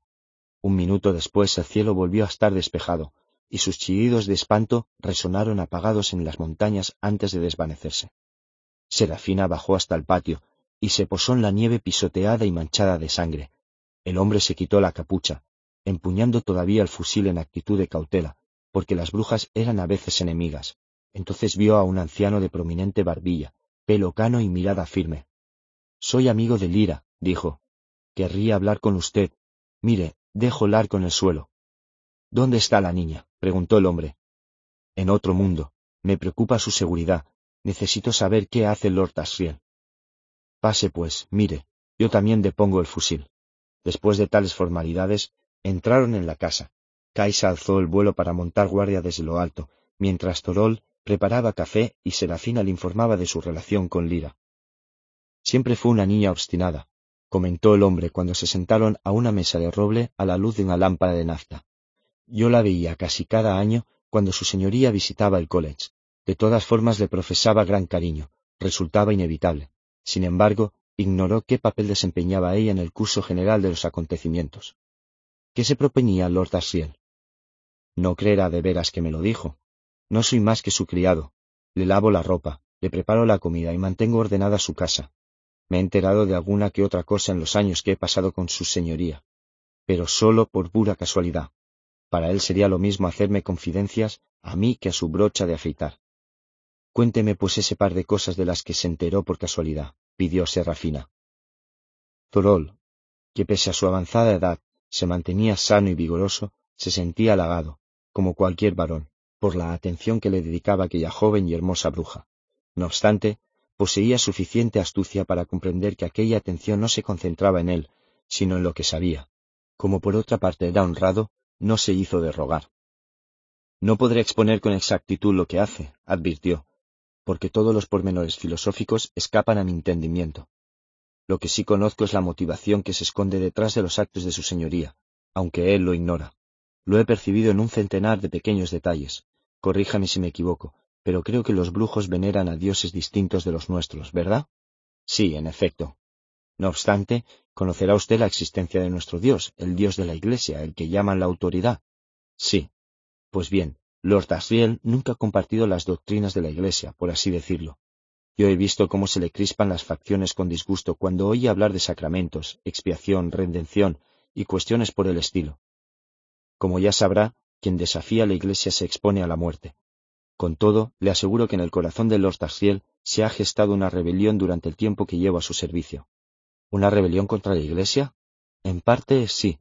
En otra época se planteó oponerse a ella por la fuerza, pero desechó tal posibilidad. ¿Por qué? ¿Acaso porque la iglesia era demasiado poderosa? No, respondió el viejo criado, eso jamás lo habría amedrentado. Tal vez le sorprendan mis palabras, Serafina Pecala, pero yo conozco a Lord Tarciel mejor de lo que llegaría a conocerle una esposa o incluso una madre. Ha sido mi amo y mi objeto de estudio durante casi cuarenta años. Pues bien, yo opino que descartó rebelarse contra la Iglesia no porque ésta fuera demasiado fuerte, sino porque era demasiado débil para que mereciera la pena presentarle batalla. Entonces, ¿qué hace en estos momentos? Creo que está empeñando en una guerra de más envergadura. Sospecho que pretende sublevarse contra el poder más elevado de todos. Ha partido en busca de la morada de la mismísima, autoridad con el fin de destruirla. Eso creo yo. Se me encoge el corazón solo de decirlo, señora, y casi ni me atrevo a pensarlo. Pero no se me ocurre otra explicación para justificar sus actos. Serafina guardó silencio mientras asimilaba lo que acababa de oír, y cuando se disponía a tomar la palabra, Zorol se le adelantó. Claro que cualquiera que se propusiese acometer una acción tan formidable provocaría las iras de la Iglesia. Sería, como dicen, la peor blasfemia de todas. Habría de comparecer ante el tribunal consistorial y lo condenarían a muerte en menos que canta un gallo. Nunca había hablado de esto ni pienso volver a hacerlo. Habría temido explicárselo a usted si no fuera porque al ser bruja se halla al margen del poder de la Iglesia. En fin, esa explicación es la única que encaja. Lord Asriel intenta localizar a la autoridad para darle muerte. ¿Y cabe la posibilidad de que lo consiga? preguntó Serafina. En la vida de Lord Asriel han ocurrido portentos que parecían imposibles, y no me atrevería a afirmar que haya algo de lo que no sea capaz. Aun así hay que reconocer, Serafina Pecala, que es un desatino. Si los ángeles no lo lograron, ¿cómo osa siquiera planteárselo un hombre? ¿Ángeles? ¿Qué son ángeles? Seres que solo poseen espíritu, según la Iglesia. Esta enseña que algunos ángeles se rebelaron antes de la creación del mundo, y por ello se les expulsó del cielo. Ellos fracasaron, esa es la cuestión, por más que detentaban su considerable poder. Lord Asriel es un simple hombre, que solo cuenta con la fuerza humana. Sin embargo, su ambición no conoce límites osa cometer lo que ningún hombre ni mujer se atreve a pensar siquiera. Fíjese en lo que ha hecho ya. Ha provocado un desgarrón en el cielo. Ha abierto un camino hacia otro mundo. ¿Quién había realizado algo semejante antes? ¿A quién podía habérsele ocurrido sino a él? Por eso, por una parte lo considero un loco, un perverso, un perturbado, y por otra, pienso que él Lord Asriel, un hombre sin igual. A veces creo que si tal hazaña fuera posible, le correspondería llevarla a cabo a él, a nadie más. ¿Y qué piensa hacer usted, Zorol? Quedarme aquí a esperar. Le cuidaré la casa hasta que regrese y me ordene lo contrario, o hasta que muera. ¿Podría plantearle la misma pregunta a usted? Quiero cercionarme de que la niña se encuentra a salvo, respondió. Tal vez tendré que volver a pasar por este territorio, Zorol. Me alegra saber que seguirá usted aquí. No pienso moverme, aseguró el criado. Serafina rehusó quedarse a comer y se despidió de Zorol. Un par de minutos después, se reunía con su en ganso, y se elevaba con él para surcar el aire en silencio, por encima de las brumosas montañas. Se sentía muy preocupada, y no es preciso explicar por qué. Cada manto de musgo, cada charca helada, cada insignificante mosca de su tierra natal le tensaba los nervios, llamándola. Temía por ellos, y también por sí misma, porque no tendría más remedio que cambiar. Aquellos asuntos en que indagaba eran humanos. Todo aquello era humano el dios de Lord Asriel no coincidía con el suyo. ¿Acaso estaba volviéndose humana? ¿Comenzaba a perder su identidad de bruja? De ser así, no podría cumplir su cometido sola. Vámonos a casa, propuso. Debemos hablar con nuestras hermanas Kaisa. Estos acontecimientos son demasiado trascendentes para afrontarlos solos. Atravesaron a toda velocidad los algodonosos bancos de niebla hacia el lago Enara, en dirección a su hogar. En las cuevas contiguas al lago encontraron a las demás brujas de su clan, y también a Lee Scoresby, después del accidente de Svalbard. El aeronauta había conseguido mantener en funcionamiento el globo, y las brujas lo habían guiado hasta su territorio, donde había comenzado a reparar los desperfectos de la barquilla y la bolsa de gas. Señora, me alegro mucho de verla, la saludó. ¿Alguna noticia de la niña? Ninguna, señor Scoresby. ¿Tendría la bondad de unirse a nuestro consejo de esta noche para ayudarnos a decidir cómo actuar? El tejano pestañeó con sorpresa, pues no sabía de ningún hombre que hubiera participado jamás en un consejo de brujas. Lo considero un gran honor, respondió. Quizá presentaré alguna sugerencia. A lo largo del día llegaron las brujas, cual copos de negra nieve impulsados por una tormenta, llenando el cielo con el aleteo de sus ropas de seda y el zumbido que producía el aire al colarse entre las agujas de sus ramas de nube pino.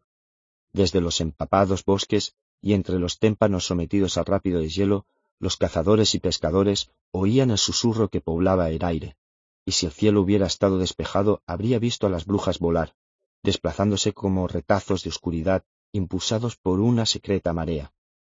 Al caer la tarde las copas de los pinos de las inmediaciones del lago se alumbraron con un centenar de hogueras, la mayor de las cuales ardía delante de la cueva de asambleas. Allí se reunieron las brujas después de cenar. Serafina Pecala se hallaba en el centro, tocada con la corona de florecillas escarlata, sentada entre Liescoresby y una visitante, la reina de las brujas latvianas, que se llamaba Ruta Skadi. Esta, que había llegado hacía apenas una hora, había dejado asombrada a Serafina, que si antes había considerado hermosa la señora Cowler, para tratarse de una mortal, descubrió con sorpresa que Ruta Skadi era tan bella como aquella, y sumaba a su belleza un matiz de misterio que la otra carecía. Ruta había tratado con espíritus, y eso se notaba. Era vital y apasionada, con grandes ojazos negros. Se rumoreaba que el propio Lord Asriel había sido su amante. Lucía unos voluminosos pendientes de oro y sobre su negra cabellera rizada reposaba una corona rodeada de colmillos de tigre. El daimonion de Ruta Skadi había explicado a Kaisa, el daimonio de Serafina, que ella misma había matado a los tigres para castigar a la tribu tártara que los adoraba por no haberla recibido con los honores debidos cuando había visitado su territorio. Sin sus deidades la tribu comenzó a languidecer, presa del miedo y la melancolía, y le rogó que les permitiera venerarla a ella en lugar de los tigres. Sin embargo, Ruta rechazó con desdén tal pretensión. ¿En qué la beneficiaría que la adoraran? replicó, si de nada les había servido a los tigres. Así era Ruta Skadi, hermosa, altiva y despiadada, aunque no estaba segura de por qué había acudido, Serafina le dio la bienvenida y la situó a su derecha, como exigía el protocolo. Cuando todas las brujas se hubieran congregado, tomó la palabra. Hermanas, ya sabéis por qué nos hemos reunido. Debemos decidir qué postura adoptaremos ante estos nuevos sucesos. El universo se ha partido, y Lord Asriel ha abierto una vía que comunica este mundo con otro. Debemos implicarnos en ello, o bien seguir viviendo como hasta ahora, ocupadas solo en nuestros asuntos. Además hemos de abordar la cuestión de la pequeña lira Belacqua, a quien el rey Yorek Birnison ha resultado llamar lira lengua de plata. La chiquilla, que eligió el haz correcto de nube pino en la casa del doctor Lancelius, y es, por tanto, la niña que siempre habíamos esperado, ha desaparecido. Contamos con la presencia de dos invitados, que expresarán su opinión. Oigamos primero a la reina Ruta Skadi. Esta se puso en pie, sus blancos brazos relucían a la luz de la hoguera y sus ojos desprendían un brillo tan intenso que hasta las brujas más alejadas observaron cada una de las expresiones que adoptaba su rostro. Hermanas, yo os explicaré qué ocurre y contra quién debemos luchar. Sí, hemos de luchar, porque se avecina una guerra. Ignoro quién se unirá a nuestro bando, pero sí sé a quién tendremos por adversario. Nuestro contrincante es el magisterio, la Iglesia. Durante toda su historia, que, aunque no es muy larga desde nuestro punto de vista, sí suma muchas, muchísimas vidas de las suyas, ha tratado de suprimir y controlar todo impulso natural, y aquellos que no puede controlar, los ataja de raíz. Algunas de vosotras presenciasteis cómo actuaron en Volvangar. Eso fue horrible, pero no se trata de una práctica aislada. Hermanas, vosotras conocéis solo el norte, yo, en cambio, he viajado a las tierras del sur. Creedme cuando os digo que allí hay iglesias que también amputan a los niños, tal como hicieron en Volvangar no de la misma manera, pero de forma igualmente repulsiva. Les cortan los órganos sexuales, sí, tanto a los niños como a las niñas. Se los cercenan con cuchillos para que no puedan sentir. Así procede la Iglesia. Todas hacen lo mismo, controlar, destruir y erradicar cualquier sensación placentera. Así pues, si estalla una guerra y la Iglesia se sitúa en un bando, nosotros debemos unirnos al otro, sin reparar en los extraños aliados que podamos encontrar.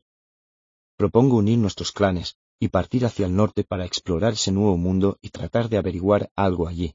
Si no hemos logrado localizar a la niña en este mundo, sin duda se debe a que ya ha marchado en pos de los Darriel, quien constituye la clave de todo este asunto. Podéis estar seguras. En un tiempo fue mi amante, y no duraría en aunar mis fuerzas a las suyas, porque él detesta la Iglesia y todos sus actos. Esto es cuanto quería decir. Ruta Skadi había hablado con vehemencia, y Serafina estaba admirada de su autoridad y su belleza.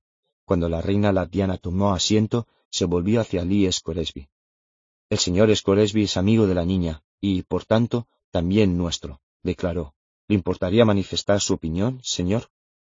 El tejano se levantó educadamente, delgado como una vara, Aparentaba no ser consciente de lo insólito de la ocasión, aunque sí lo era. Su daimonio liebre, Hester, permanecía agazapado a su lado, con las orejas pegadas al cuerpo y los dorados ojos entornados. Señoras, en primer lugar deseo agradecer a toda su amabilidad y la ayuda que prestaron a una aeronauta proveniente de otro mundo, a quien los vientos habían zarandeado. Seré breve para no abusar de su paciencia. Cuando viajaba hacia Volvangar con los gitanos, la pequeña Lira me contó un hecho ocurrido en el college donde vivía antes, en Oxford. Lord Tarsiel había enseñado a los licenciados la cabeza cercenada de un hombre llamado Stanislaus Grumman, y de ese modo los había convencido de que le entregaran más dinero para financiar un viaje al norte con el objetivo de averiguar qué había sucedido. La niña estaba tan segura de lo que había visto que decidí no asediarla a preguntas. Sin embargo, su relato suscitó una especie de recuerdo, que no obstante no acabó de precisarse. Yo sabía algo referente a ese doctor Grumman, pero solo cuando realicé el viaje desde Svalbard hasta aquí recordé quién era. Fue un viejo cazador de Tungus quien me lo explicó. Al parecer Grumman conocía el paradero de un objeto que otorga protección a quien lo tiene. No quisiera restar importancia a la magia que ustedes, las brujas, dominan, pero ese objeto posee una clase de poder que supera a todo cuanto conozco. He decidido que aún no me retiraré a Texas, porque me preocupa esa niña, Partiré en busca del doctor Grumman, porque no creo que esté muerto. ¿Saben? Sospecho que Lord Tasriel engañó a esos licenciados. Así pues, marcharé a Nova Zembla, el último sitio donde oí hablar de él, e iniciaré las pesquisas. Aunque carezco de la capacidad para vaticinar el futuro, veo el presente muy claro, y sé que estoy con ustedes en esta guerra, para lo que sirvan mis balas.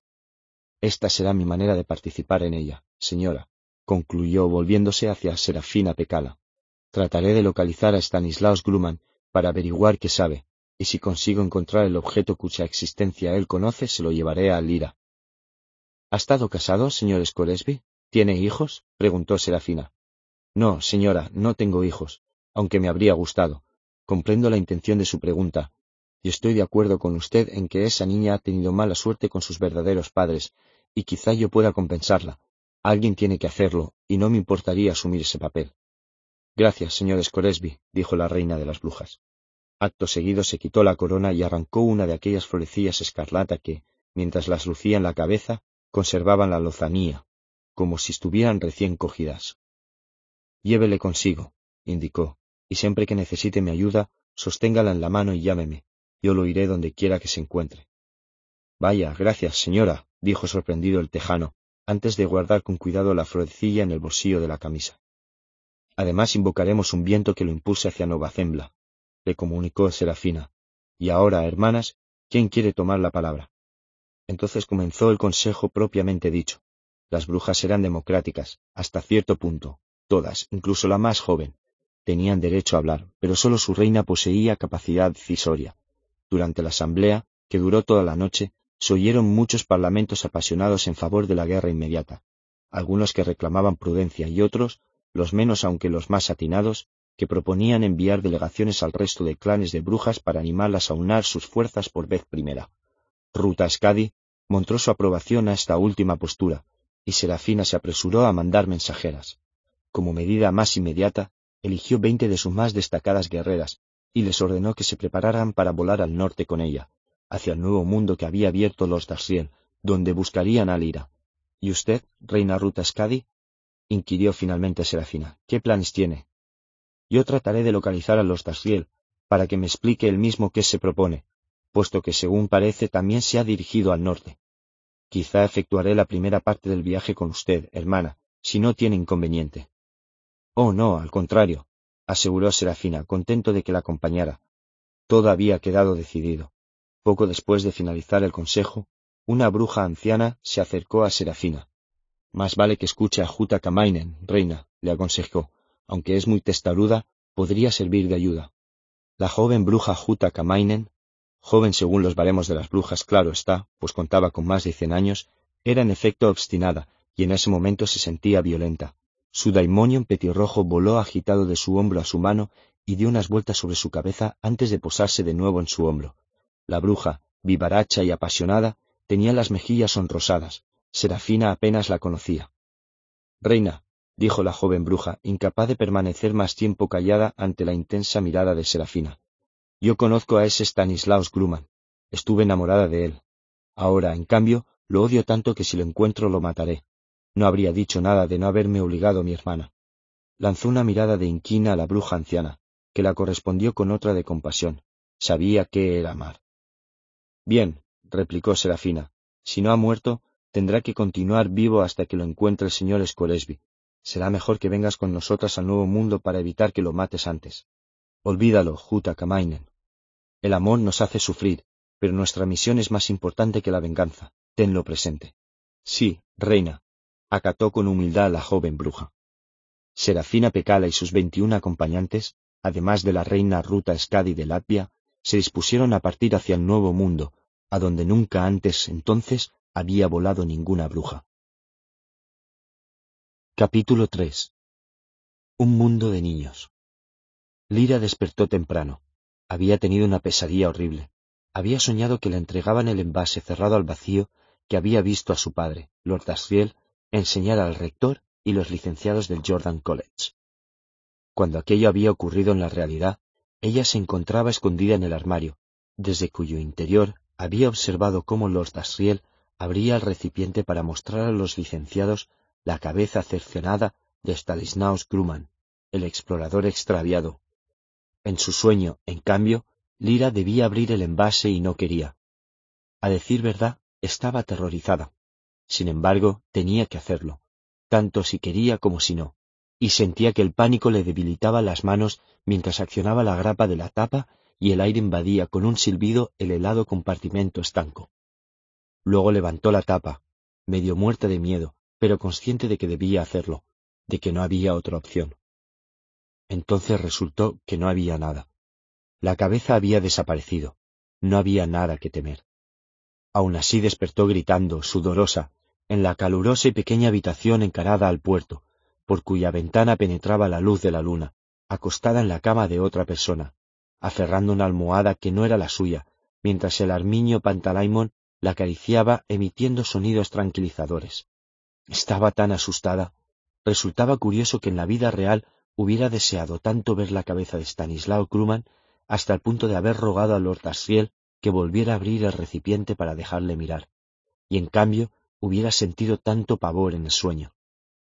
Cuando amaneció, preguntó al aletiómetro qué significaba la pesadilla, y como única respuesta obtuvo es un sueño sobre una cabeza. Se planteó despertar a aquel extraño chiquillo, pero lo vio tan profundamente dormido que desechó la idea.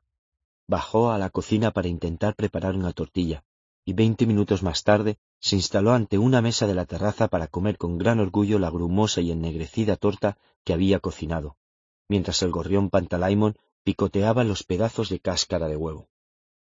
Oyó un ruido a sus espaldas, y al volverse vio a Will, que la miraba con los ojos hinchados de tanto dormir. Sé preparar tortillas, anunció. Te serviré una si te apetece.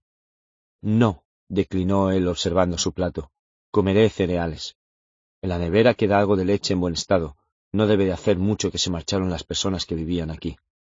Lo observó verter flex en un tazón y regarlos luego con leche. Aquella era otra operación que nunca había presenciado. Si no eres de este mundo, ¿dónde está el tuyo? ¿Cómo llegaste aquí? inquirió el niño tras salir a la terraza con el tazón. Por un puente. Mi padre tendió ese puente y yo lo crucé tras él. Sin embargo, él se marchó a otra parte, no sé a dónde. No importa. El caso es que mientras lo atravesaba había tanta niebla que me perdí. Anduve entre la bruma durante varios días comiendo solo bayas y lo que encontraba en el camino. Después un día se despejó la niebla y vimos que estábamos en ese acantilado de allá. Señaló a su espalda. Will dirigió la vista hacia la costa y más allá del faro entrevió una larga cadena de acantilados de perfiles difuminados por la neblina y la distancia. Poco después vimos la ciudad y bajamos. No encontramos a nadie aquí, aunque al menos había comida y camas para dormir. No sabíamos qué más hacer. ¿Estás segura de que esto no forma parte de tu mundo? Claro, este no es mi mundo, no me cabe duda. Will recordó cuán convencido había estado de que aquel no era su mundo al ver el retazo de césped por la ventana abierta en el aire, y asintió con la cabeza. O sea que como mínimo hay tres mundos conectados, concluyó. Hay millones y millones, afirmó Lira, Me lo explicó un daimonion de bruja. Nadie puede contar los mundos que existen, todos en el mismo espacio. Sin embargo, hasta que mi padre tendió ese puente, resultaba imposible pasar de uno a otro. ¿Y qué me dices de la ventana que encontré yo? No sé nada de eso. Quizá todos los mundos comienzan a moverse. ¿Y por qué te interesa lo del polvo? Quizá te lo cuente algún día, contestó con frialdad. ¿Cómo piensas investigarlo? Buscaré un licenciado que conozca bien el tema. ¿Un licenciado cualquiera? No, un teólogo experimental, especificó. En mi Oxford había algunos expertos en la materia, de modo que es lógico que también los encuentre en tu Oxford. Primero iré al Jordan College, porque es el mejor de todos. Nunca había oído hablar de teoría experimental, reconoció Will. Es la ciencia que estudia las partículas elementales y las fuerzas fundamentales, explicó ella. El ambaromagnetismo, los átomos y cosas por el estilo. ¿Magnetismo qué? Ambaromagnetismo, como ambárico. ¿Ves esas luces? inquirió, señalando las elegantes farolas de la calle. Pues son ambáricas. Nosotros los llamamos eléctricas. Eléctricas, suena como electrum. Es una especie de piedra, una gema formada con la resina de los árboles. A veces quedan insectos dentro. ¿Te refieres al ámbar? dedujo Will. ¿Ámbar? repitieron los dos. Cada uno vio reflejada su propia expresión en el rostro del otro. Aquel fue un momento especial que Will conservaría grabado mucho tiempo en la memoria. Entonces te refieres al electromagnetismo, continuó, desviando la mirada. Esa teología experimental se parece a lo que nosotros llamamos física. Por tanto, necesitas la ayuda de científicos, no de teólogos. Ah, exclamó ella con cierto recelo, pues buscaré eso. Estaban sentados bajo el reluciente sol de una despejada mañana, en la terraza con vistas al plácido mar, y cualquiera de ellos podría haber sido el siguiente en hablar, porque ambos tenían un sinfín de preguntas pendientes. De pronto oyeron una voz prominente de la zona de los jardines del casino. Desconcertados, los dos niños dirigieron la vista hacia allí, en busca del dueño de aquella voz infantil, pero no vieron a nadie. ¿Cuánto tiempo dijiste que llevas aquí? murmuró Will. Tres o cuatro días, respondió Lira. He perdido la cuenta, nunca me he topado con nadie, y eso que miré casi en todas partes. No hay nadie en esta ciudad. Se equivocaba. Por una de las calles que descendía hacia el puerto aparecieron dos personas, una chiquilla de la edad de Lira y un niño más pequeño. Ambos eran pelirrojos y llevaban cestos, se hallaban a unos cien metros de distancia cuando repararon en Will y Lira. Pantalaimon se transformó de jilguero en un ratón, que trepó por el brazo de Lira para refugiarse en el bolsillo de su camisa. Se había percatado de que esas criaturas eran como Will, no tenían un daimonion a la vista. Los dos desconocidos se aproximaron y tomaron asiento a una mesa cercana. ¿Sois de Sigase? preguntó la niña. Will negó con la cabeza. ¿De Sant Elia? No, contestó Lira. Somos de otra parte. La niña asintió en silencio, como si considerara aceptable la respuesta. ¿Qué ocurre aquí? preguntó Will. ¿Dónde están los mayores? ¿No han ido los espantos a vuestra ciudad? inquirió a su vez la chiquilla con gesto de extrañeza. No, respondió Will. Acabamos de llegar. No sabemos nada de los espantos. ¿Cómo se llama esta ciudad? Sigase, informó con suspicacia la niña. Sitagase, dicho al completo. Sitagase, repitió Lira. Sigase. ¿Por qué se han marchado los adultos? Por los espantos, explicó la niña con aire de desdeñoso fastidio. ¿Cómo os llamáis? Yo Lira, y él Will, ¿y vosotros? Angélica, y mi hermano Paolo. ¿De dónde venís? De las colinas. Cayó una niebla muy espesa seguida de una tormenta y todos se asustaron, de modo que nos refugiamos en las colinas. Luego, cuando la niebla desapareció, los mayores vieron con telescopios que la ciudad se había llenado de espantos, por eso decidieron no volver. Pero a los niños no nos dan miedo los espantos. Otros han empezado a bajar, pero nosotros hemos sido los primeros. Nosotros y Tulio, precisó con orgullo el pequeño Paolo. ¿Quién es Tulio? Angélica se enojó. Paolo no debía haberlo mencionado. De todas formas, de nada servía ya intentar mantener el secreto. Nuestro hermano mayor, contestó, no viene con nosotros, permanecerá escondido hasta que pueda. Bueno, está escondido, eso es todo. Va. Paolo se interrumpió cuando Angélica le propinó un bofetón y cerró la boca en el acto, apretando con fuerza los temblorosos labios. ¿Qué has dicho de la ciudad? inquirió Will. ¿Que está llena de espantos? Sí. Sigase, Sant Elia, todas las ciudades. Los espantos van a donde vive gente. ¿De dónde sois vosotros? De Winchester, contestó Will. Nunca he oído ese nombre. ¿No hay espantos allí? No, y tampoco he visto ninguno aquí. Pues claro que no, exclamó Angélica con aire jactancioso. Tú no eres un adulto. Solo los mayores pueden ver a los espantos. A mí no me dan miedo, aseguró el niño levantando el mentón. Hay que machacar a esos cabrones. ¿No piensan volver los mayores? intervino Lira. Sí, dentro de unos días, respondió Angélica, cuando los espantos se marchen a otra parte. A nosotros nos gusta que vengan los espantos, porque así corremos a nuestras anchas por la ciudad y hacemos lo que nos apetece. ¿Qué temen los adultos que les hagan los espantos? inquirió Will. Hombre, no resulta agradable ver qué ocurre cuando un espanto atrapa a un mayor. Les absorben la vida en el acto. Por eso yo no quiero ser mayor. Al principio se dan cuenta de lo que sucede y les entra miedo, lloran y gritan. Después miran a otro lado y fingen que no pasa nada, aunque sí pasa, están perdidos, y nadie se acerca a ellos, se quedan solos. Luego palidecen y dejan de moverse. Siguen vivos, pero la impresión de que los han comido por dentro. Siguen vivos, pero da la impresión de que los han comido por dentro. Si les miras a los ojos, ves hasta el otro lado de la cabeza, porque la tienen vacía. La chiquilla se volvió hacia su hermano y le limpió la nariz con la manga de la camisa. Paolo y yo vamos a ver si encontramos helados, anunció. ¿Queréis acompañarnos? No, declinó Will. Tenemos cosas que hacer. Adiós, entonces, se despidió. Mientras se alejaban, Paolo exclamó Muerte a los espantos. Adiós, dijo Lira. En cuanto Angélica y el niño se hubieron perdido de vista, el ratón Pantalaimon asomó la cabeza por el bolsillo de Lira, con los ojos relucientes. No saben nada de esa ventana que encontraste, dijo a Will. Era la primera vez que Will lo oía hablar, y su perplejidad fue mayúscula. Lira se echó a reír a ver la expresión de su rostro. Pero si... si ha hablado. ¿Todos los demonios hablan? Pues claro, contestó Lira. ¿Qué creías, eh? ¿Que era como un perrito o un gato de compañía? Will se mesó el cabello, parpadeó y luego meneó la cabeza. No, respondió, dirigiéndose a Pantalaimon añadió. Me parece que tiene razón, no saben nada de la ventana. Más vale que actuemos con cautela al atravesarla, señaló Pantalaimon. A Will pronto se le pasó el desconcierto que le producía conversar con un ratón. Al cabo de un momento no lo consideró más extraño que hablar por teléfono, ya que en el fondo departía con Lira. De todas formas, el ratón era un ente separado. Tenía algo de Lira en su expresión y algo más. Aquello resultaba demasiado complicado, y Will ya tenía bastantes fenómenos raros que digerir, de modo que trató de no perderse en elucubraciones. Antes de ir a mi Oxford tendrás que cambiarte de ropa, advirtió Alira. ¿Por qué? preguntó ella con aire retador. Porque no puedes pasear por mi mundo y hablar con la gente con esa pinta. No te dejaría ni acercarte. Debes ofrecer la apariencia de una persona normal. Tienes que ir camuflada. Sé muy bien de qué hablo, porque llevo años haciéndolo. Será mejor que me hagas caso, porque de lo contrario te pillarán, y se enterarán de dónde vienes, de lo de la ventana y todo lo demás. Este mundo es un buen sitio para esconderse y yo, bueno, yo tengo que ocultarme de unos hombres. Este es el mejor escondrijo que podría soñar, y no quiero que lo encuentre. Por tanto, no consentiré que tú lo descubras llamando la atención por no vestir como los demás. Yo tengo asuntos que resolver en Oxford y si me traicionas, te mataré. Lira tragó saliva. El aletiómetro jamás mentía. Aquel chico era un homicida. Y si había matado antes, sin duda también acabaría con ella. De acuerdo, aceptó con gran seriedad.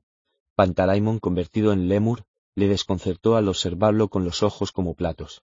Cuando Will le devolvió la mirada, el demonio se transformó de nuevo en ratón y se apresuró a refugiarse en el bolsillo de Lira. Bien, dijo el muchacho, mientras estemos aquí, delante de esos niños fingiremos que somos de otro lugar de su mismo mundo. Es una suerte que no haya adultos, pues así podremos ir y venir sin que nadie se entere. Y cuando nos encontremos en mi mundo, actuarás como yo diga. Lo primero que debes hacer es lavarte. Has de presentarte aseada, porque si no llamarás la atención. Iremos camuflados a todas partes, aparentando que encajamos para evitar que se fijen en nosotros. Así pues, ve a lavarte el pelo para empezar. Encontrarás champú en el cuarto de baño. Después buscaremos ropa apropiada para ti. No sé cómo se lava el pelo, objetó la niña. Nunca lo he hecho. En el Jordan la gobernanta se ocupaba de asearme. Pues tendrás que arreglártelas, replicó él. Lávate de arriba abajo. En mi mundo la gente va limpia. Hum, murmuró Lira antes de subir por la escalera. Will percibió la furibunda mirada que le lanzaba la rata posada sobre el hombro de la niña, pero no se inmutó. Una parte de sí deseaba vagar por la ciudad y explorarla en aquella soleada y silenciosa mañana. Otra temblaba de angustia por su madre, y otra tercera continuaba aturdida de asombro por la muerte que había provocado y sobre todas aquellas emociones se cernía la tarea que debía realizar. Decidiendo que le convenía mantenerse ocupado, Mientras esperaba a Lira, limpió el mármol de la cocina. Fregó el suelo y arrojó la basura al contenedor que encontró en el callejón continuo. Después sacó el estuche de cuero verde de la bolsa de la compra y lo observó. En cuanto hubiera enseñado a Lira cómo llegar a su Oxford por la ventana, regresaría para mirar su contenido. Entretanto, lo mantendría escondido debajo del colchón de la cama donde había dormido. En aquel mundo se hallaba a buen recaudo. Cuando Lira bajó limpia y con el cabello húmedo, comenzaron a buscar ropa para ella. Localizaron unos grandes almacenes, cuyo género era tan vulgar como en otras partes, y un tanto pasado de moda en opinión de Will, y en él encontraron una falda de cuadros y una blusa verde sin mangas con un bolsillo para pantalaimon. Lira se negó en redondo a ponerse unos tejanos, y no creyó a Will cuando éste le contó que la mayoría de las chicas los llevaban. Son pantalones, adujo. Y yo soy una niña, no digas estupideces. Will se encogió de hombros. Las faldas de cuadro eran una prenda normal, y eso era lo importante. Antes de salir, dejó unas monedas en la caja que había detrás del mostrador. ¿Qué haces? preguntó ella. Pagar. Las cosas hay que pagarlas. ¿Acaso no ocurre así en tu mundo? En este no. Apuesto a que esos niños no pagan nada. Tal vez ellos no, pero yo sí. Si empiezas a comportarte como una persona mayor, te atacarán los espantos. Bromeó, aunque no sabía si existía suficiente confianza entre ambos para tomarle el pelo o si debía mantener un sano temor ante él. Con la luz del día, Will reparó en cuán antiguos eran los edificios del centro de la ciudad.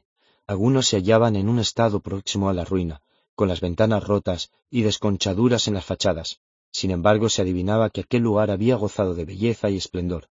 Más allá de los dinteles de piedra labrada se abrían espaciosos patios llenos de verdor, y algunas casas tenía todas las trazas de haber sido palacios.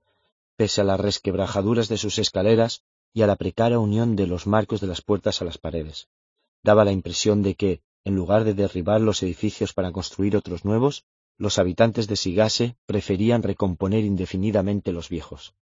Contemplaron una torre que seguía solitaria en una pequeña plaza. Era la obra arquitectónica más antigua que cuantas habían visto, una simple torre almenada de cuatro pisos de altura. Bajo el fulgor del sol presentaba una quietud intrigante, y tanto Will como Lira se sintieron atraídos hacia la puerta entornada que coronaba sus anchos escalones. No obstante, ninguno de los dos propuso cruzarla, y prosiguieron su camino con cierta desgana. Al llegar a la ancha avenida flanqueada de palmeras, Will le indicó que buscara un pequeño café situado en una esquina, con mesas metálicas pintadas de verde en la acera. Lira lo localizó en menos de un minuto. Se veía más pequeño y desastrado de día, pero era el mismo lugar, con su barra de zinc, la máquina de café y el plato de arroz a medio terminar, que con el calor comenzaba ya a oler mal. ¿Está aquí dentro? preguntó. No, está en medio de la calle. Asegúrate de que no hay ningún otro niño por ahí. No había nadie. Will la condujo al parterre central, bajo las palmeras, y miró en torno así para orientarse. Creo que estaba por aquí, dijo. En cuanto llegué, vi esa gran colina de detrás de la Casa Blanca. En esa dirección estaba el café de allí y... ¿Cómo es? Yo no veo nada. Es imposible que lo confundas. No se parece a nada que hayas visto antes.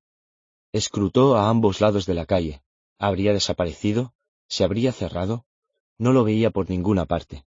De pronto lo percibió, retrocedió y avanzó, observando el filo. Tal como había advertido la noche anterior, en el lado de Oxford, solo se discernía desde un lado, por detrás, resultaba invisible. De la misma manera, el sol que incidía en el césped del otro lado era igual que el que bañaba el césped desde ese lado, aunque inexplicablemente diferente. Aquí está, dijo cuando estuvo seguro. Ah, ya lo veo. Lira estaba muy alterada, presa de un desconcierto comparable al que se había adueñado de Will al oír hablar a Pantalaimon. El Daimonion, incapaz de permanecer más tiempo en el bolsillo, había salido transformado en avispa y había traspasado zumbando el agujero varias veces, mientras la niña se ahuecaba el pelo, pero aún no se había secado. Ponte a un lado, indicó Will. Si te quedas delante, la gente vería solo dos piernas, y sin duda eso despertaría su curiosidad. No quiero que nadie se fije en nosotros. ¿Qué es ese ruido? El tráfico. Eso está en la vía de circunvalación de Oxford. Seguro que habrá mucha circulación. Agáchate y míralo desde al lado. Desde luego es la peor hora del día para cruzar, ya que hay demasiada gente. Pero si pasáramos a medianoche, resultaría difícil encontrar un sitio a donde ir. En cuanto salgamos, Nos mezclaremos sin problemas con los demás peatones. Ve tú primero. Pasa encorvada, deprisa, y después te apartas de la ventana. Lira se descolgó la pequeña mochila azul que llevaba desde que salieron del café y se la colocó entre los brazos antes de inclinarse para mirar. Oh, exclamó, ¿y ese es tu mundo? No se parece nada a Oxford. ¿Seguro que estabas en Oxford? Por supuesto. Cuando hayas pasado al otro lado, verás una carretera delante de ti. Síguela hacia la izquierda y un poco más allá toma la calle que baja por la derecha. Esa conduce al centro de la ciudad. Fíjate bien dónde está la ventana y memorízalo, ¿de acuerdo? Es la única forma de volver. De acuerdo, prometió. No lo olvidaré. Con la mochila en los brazos, atravesó el aire de la ventana y se esfumó. Will dobló las piernas para observar a dónde iba. Ahí estaba, pisando la hierba de su Oxford con pan, todavía en forma de avispa, sobre el hombro y todo indicaba que nadie la había visto aparecer. Los coches y camiones circulaban veloces a corta distancia, pero aquel punto de confluencia tan transitado no daba margen a los conductores para mirar a un lado, hacia un pedazo de aire de peculiar aspecto, aun en el supuesto de que pudieran distinguirlo, y el tráfico de vehículos impedía ver la ventana a cualquiera que se hallara al otro lado de la carretera. Oyó un chirriar de frenos, seguido de un grito y un golpe, y se echó al suelo para mirar. Lira estaba tendida en la hierba. Un coche había frenado de manera tan repentina que una furgoneta lo había golpeado por detrás, y ahí estaba Lira, tumbada sin moverse. Will se precipitó tras ella. Nadie lo vio llegar, pues todos estaban pendientes del coche, el parachoques abollado, el conductor de la furgoneta que bajaba del vehículo y la niña. No he podido evitarlo, se me ha puesto delante, explicaba la conductora del automóvil, una mujer de mediana edad. Usted iba demasiado pegado, acusó al director de la furgoneta. Dejemos eso, replicó el hombre. ¿Cómo está la niña? La pregunta iba dirigida a Will, que se había arrodillado junto a Lira. Al oírla levantó la vista y miró alrededor buscando otro posible interpelado. Sin embargo, resultaba imposible hacerse el despistado. Lira meneó la cabeza, parpadeando. Will observó que la avispa Pantalaimon escalaba con torpeza por una brizna de hierba junto a la niña. ¿Estás bien? preguntó. Mueve las piernas y los brazos. Estúpida, la regañó la mujer del coche. ¿A quién se le ocurre cruzar corriendo la carretera, sin mirar siquiera? ¿Qué diablos podía hacer yo? ¿Ha recuperado el conocimiento, guapa? se interesó el conductor de la furgoneta. Sí, murmuró Lira. ¿No te ha roto nada? Mueve los pies y las manos, insistió Will. Lira obedeció. No había sufrido ninguna fractura. No le ha pasado nada, dijo Will. Yo me ocuparé de ella, está bien. ¿La conoces? preguntó el hombre de la furgoneta. Es mi hermana, explicó Will. No se preocupe, vivimos justo a la vuelta de la esquina. Yo la acompañaré a casa. Lira se incorporó, y al comprobar que no estaba mal herida, la mujer centró su atención en el automóvil.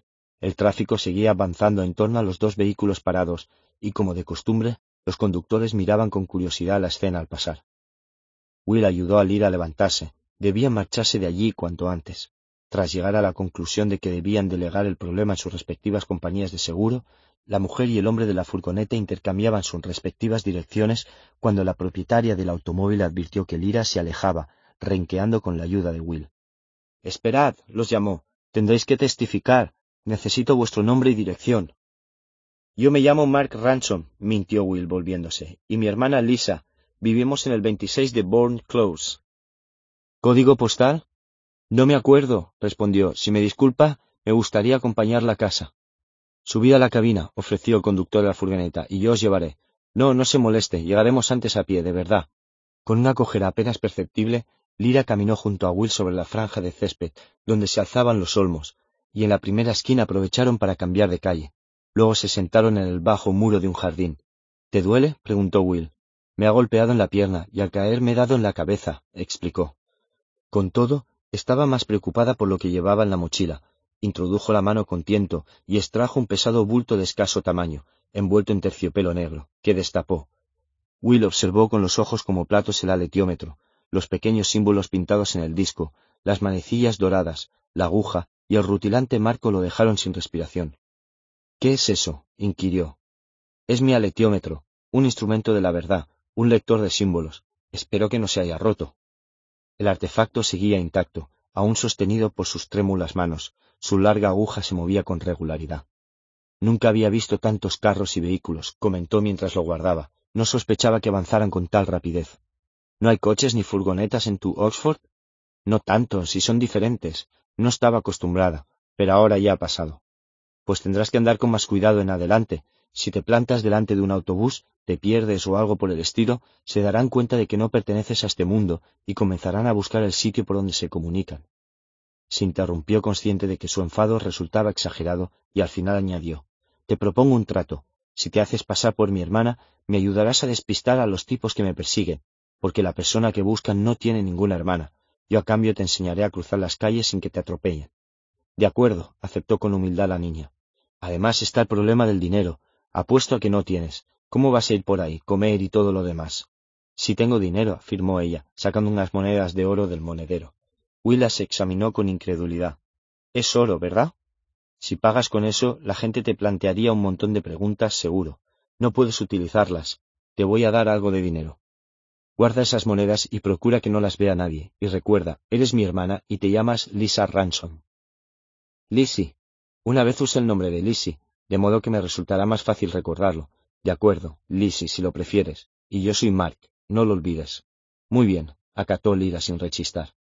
Todo apuntaba a que le dolería la pierna. La zona donde había recibido el impacto del coche se había inflamado y enrojecido, y pronto aparecería un cardenal. Si a este se sumaba el morado que le había salido en la mejilla a consecuencia del golpe que él le había propinado la noche anterior, Lira parecía haber sufrido malos tratos, y eso la preocupaba. ¿Y si a un agente de policía se le ocurriera investigar al respecto? Decidió no obsesionarse con eso, mientras echaban a andar y cruzaban el semáforo. Lanzaron una breve ojeada hacia los olmos y no atisbaron la ventana, que resultaba invisible desde allí, y no era cuestión de retroceder, porque se había reanudado el tráfico. Después de caminar diez minutos por Banbury Road, Will se detuvo en Summertown, delante de un banco. ¿Qué haces? preguntó Lira. Voy a sacar dinero. No debo hacerlo con demasiada frecuencia, pero no creo que tengan constancia hasta el final del día introdujo la tarjeta de su madre en el cajero automático y tecleó su número personal. Como todo se desarrollaba con normalidad, solicitó cien libras y la máquina se las dispensó sin ningún impedimento. Lira miraba boquiabierta. Esto para después, dijo Will entregándole un billete de veinte libras. Compra algo y así tendremos suelto. Ahora tomaremos un autobús. Mientras Will se ocupaba de pagar los billetes, Lira se sentó y se dedicó a contemplar las casas y los jardines de aquella ciudad que era la suya, y a la vez no lo era. Tenía la impresión de que se hallaba en el sueño de otra persona. Se apearon en el centro, junto a un viejo edificio de piedra que conocía, frente al cual se elevaban unos grandes almacenes que no había visto nunca. Está todo cambiado, observó, como si... ¿No es eso el mercado de cereales? Ese es el Balliol. Allá está el Broad, y allí la biblioteca de Botley. Pero, ¿dónde está el Jordan? De pronto temblaba como una hoja. Tal vez se trataba de una reacción retardada por el accidente, o quizá del desconcierto que le producía encontrar un edificio totalmente distinto en lugar del Jordan College, su antiguo hogar. Aquí pasa algo, afirmó en un susurro, ya que Will le había advertido que dejara de señalar y comentar en voz alta las cosas que echaba en falta. Este no es el mismo Oxford. Eso ya lo sabíamos, señaló Will. Se sorprendió al advertir el estupor y el desamparo que se habían adueñado de Lira, él ignoraba que había pasado buena parte de su infancia corriendo por unas calles casi idénticas a aquellas. No sospechaba el orgullo que sentía formar parte del Jordan College, que tenía los licenciados más inteligentes, las arcas mejor provistas y los más bellos y espléndidos edificios. Acababa de descubrir que había desaparecido, y ella ya no era Lira de Jordan, sino una niña perdida en un mundo extraño, sin raíces en ninguna parte. Bueno, concluyó con voz entrecortada, si no está aquí, tardaría más de lo previsto en llevar a cabo sus indagaciones, nada más. Capítulo 4. Trepanaciones. En cuanto Lira se hubo marchado para realizar sus gestiones, Will localizó una cabina de teléfono y marcó el número del despacho de abogados impreso en la carta que sostenía en la mano. Buenos días. Querría hablar con el señor Perkins. ¿De parte de quién, por favor? Es sobre un asunto relacionado con el señor John Parry, soy su hijo. Un momento, por favor. Al cabo de un minuto se oyó una voz masculina por el auricular. Aquí Alan Perkins. ¿Con quién hablo? Con William Parry. Perdone por molestarle. Desearía preguntarle por mi padre, el señor John Parry. Usted ingresa cada tres meses dinero de mi padre en la cuenta de mi madre. Sí. Bueno, me gustaría saber dónde está mi padre. ¿Está vivo o muerto? ¿Cuántos años tienes, William? Doce. Quiero saber algo más de él. Ya. ¿Tu madre te ha... ¿Sabe que pensabas llamarme? No, reconoció Will tras una prudente reflexión. El caso es que no está muy bien de salud. Ella no puede decirme gran cosa, y yo necesito saber más. Sí, comprendo. ¿Dónde estás ahora? ¿En casa? No, estoy en. Estoy en Oxford. ¿Tú solo? Sí. ¿Y dices que tu madre no se encuentra bien? No. ¿Está en el hospital o ingresada en algún sitio? Sí, algo así. Dígame, ¿puedo informarme de algo o no? Bueno, de algo sí, pero es poco y preferiría no hablar de ello ahora, por teléfono. Dentro de cinco minutos debo recibir a un cliente. ¿Podrías venir a mi oficina alrededor de las dos y media? No, contestó Will. Resultaría demasiado arriesgado. Tal vez el abogado se había enterado ya de que lo buscaba la policía. Caviló un instante antes de proseguir. He de tomar un autobús para Nottingham, y no querría perderlo. De todos modos, usted podría decirme por teléfono lo que quiero saber, ¿no? Solo deseo averiguar si mi padre está vivo, y si lo está, ¿dónde puedo encontrarlo? Supongo que puede decirme eso, ¿verdad? No es tan sencillo.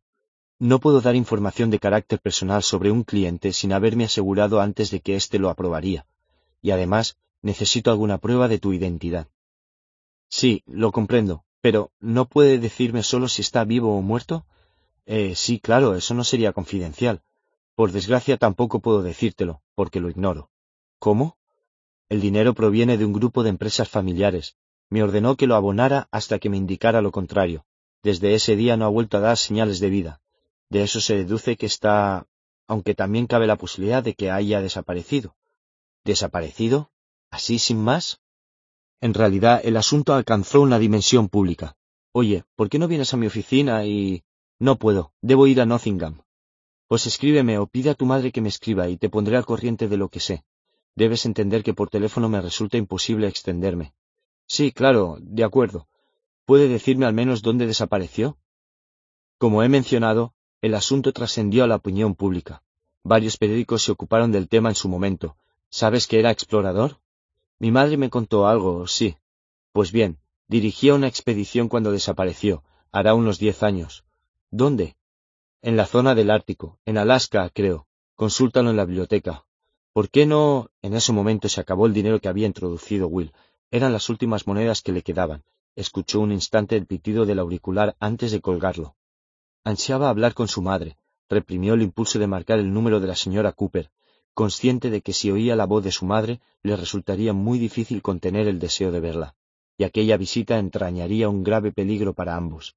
En cambio, sí podía mandarle una postal. Escogió una vista de Oxford y escribió Querida mamá, estoy perfectamente, a salvo, y pronto me reuniré contigo. Confío en que todo vaya bien. Te quiere, Will. Tras anotar la dirección, compró un sello y apretó la postal contra su pecho antes de introducirla en el buzón. Era media mañana, se encontraba en la calle principal de la zona comercial, donde los autobuses se abrían paso entre multitud de peatones. Comenzó a tomar conciencia de que se hallaba en una situación anómala. En un día cualquiera de la semana como aquel, los chicos de su edad estaban todos en el colegio. ¿A dónde podía ir? No le costó mucho ocultarse. Will era capaz de esfumarse con facilidad, porque poseía una pericia especial para ello, de la que se enorgullecía. Su método se asemejaba al que había utilizado Serafina Pecala, para que nadie reparara en ella en el barco. Adoptaba una apariencia absolutamente discreta, se convertía en parte del paisaje. Buen conocedor del mundo en que vivía, en aquella ocasión optó por entrar en una papelería para comprar un bolígrafo y un blog. Los colegios solían organizar grupos de alumnos para realizar encuestas sobre tendencias de consumo o cuestiones por el estilo, y si fingía que estaba efectuando esa clase de trabajo no despertaría sospechas. Después se echó a andar, simulando tomar notas, en busca de la biblioteca pública. Mientras tanto, Lira buscaba un lugar solitario donde consultar el aletiómetro, en su Oxford habría encontrado una docena de sitios adecuados en menos de cinco minutos, pero ese Oxford era tan desconcertante y distinto, con aspectos que la conmovían por resultarle familiares, junto a fenómenos completamente incomprensibles. ¿Por qué habían pintado esas franjas amarillas en la calzada? ¿Por qué eran esos pequeños grumos blancos esparcidos por las aceras? En su mundo no conocían el chicle. ¿Qué significaban aquellas luces rojas y verdes de las esquinas? Todo aquello era más difícil de desentrañar que la simbología del aletiómetro. Allí no estaban, no obstante, las puertas del St. John's College, por las que había trepado una vez con Roche para colocar cohetes pirotécnicos en los arriates de flores, y aquella gastada piedra de la esquina de la calle Cate, que hasta conservaba las iniciales SP que había grabado Simon Parslow. Ella lo había visto hacerlo. Alguna persona de este mundo con las mismas iniciales debía de haber estado allí y se le habría ocurrido marcarlas. Cabía incluso la posibilidad de que existiera un Simon Parslow en ese mundo, e incluso una lira. Un escalofrío le recorrió la espalda y el ratón Pantalaimon se estremeció en su bolsillo. Decidió no seguir por aquella vía, pues ya había misterios suficientes a la vista para imaginar otros más. Otro aspecto que diferenciaba ese Oxford del suyo era la multitud que pululaba por las aceras y entraba y salía de todos los edificios. La gente era de lo más variopinto, mujeres vestidas como hombres, africanos y hasta un grupo de tártaros apiñados obedientemente detrás de su líder, muy pulcros todos, con unas maletitas negras en la mano. Al principio los miraba con actitud amenazadora y temerosa, porque carecían de daimonions, y en su mundo los habría considerado espectros o algo peor. No obstante, y eso era lo más extraño, todos parecían vivos. Aquellas criaturas trajinaban por las calles con bastante buen ánimo, como si fueran humanos, por lo que Lira hubo de reconocer que debían de serlo, y que con toda probabilidad poseían daimonios internos, como Will. Tras andar sin rumbo fijo durante una hora, tomando el pulso aquel decepcionante remedo de Oxford, sintió hambre y compró una chocolatina con el billete de veinte libras. El señor del comercio la miró de una forma rara, y ella pensó que como era de las Indias, quizá no la entendía por su acento, pese a que había hablado muy claro. Con el cambio compró una manzana en el Covert Market, que se correspondía mucho más con el auténtico Oxford, y luego se encaminó hacia el parque. Allí se encontró con un espléndido edificio que no existía en el verdadero Oxford, aunque no habría desentonado en absoluto en él. Se sentó en el césped a comer, mientras contemplaba con aprobación aquella mole. Descubrió que era un museo, cruzó las piernas abiertas y dentro encontró animales disecados, esqueletos fosilizados y urnas de minerales, como en el Real Museo Geológico de Londres, que había visitado con la señora Coulter. Al fondo del gran vestíbulo de vidrieras de hierro se abría la entrada a otra sección del museo, que decidió explorar al observar que se hallaba casi desierta, aun cuando el aletiómetro seguía constituyendo su máxima prioridad. En aquella segunda sala se exponían piezas que conocía bien. En las vitrinas se exhibían atuendos propios del Ártico, idénticos a sus propias pieles, trineos, figurillas de colmillos de morsa, alpones para cazar focas, y una nutrida mezcolanza de trofeos, reliquias, utensilios de magia, herramientas y armas procedentes no sólo del Ártico, según advirtió, sino de todas las latitudes de ese mundo. Resultaba realmente muy extraño, Aquellas pieles de ciervo eran clavaditas a las suyas, pero las correas del trineo estaban enganchadas donde no debían.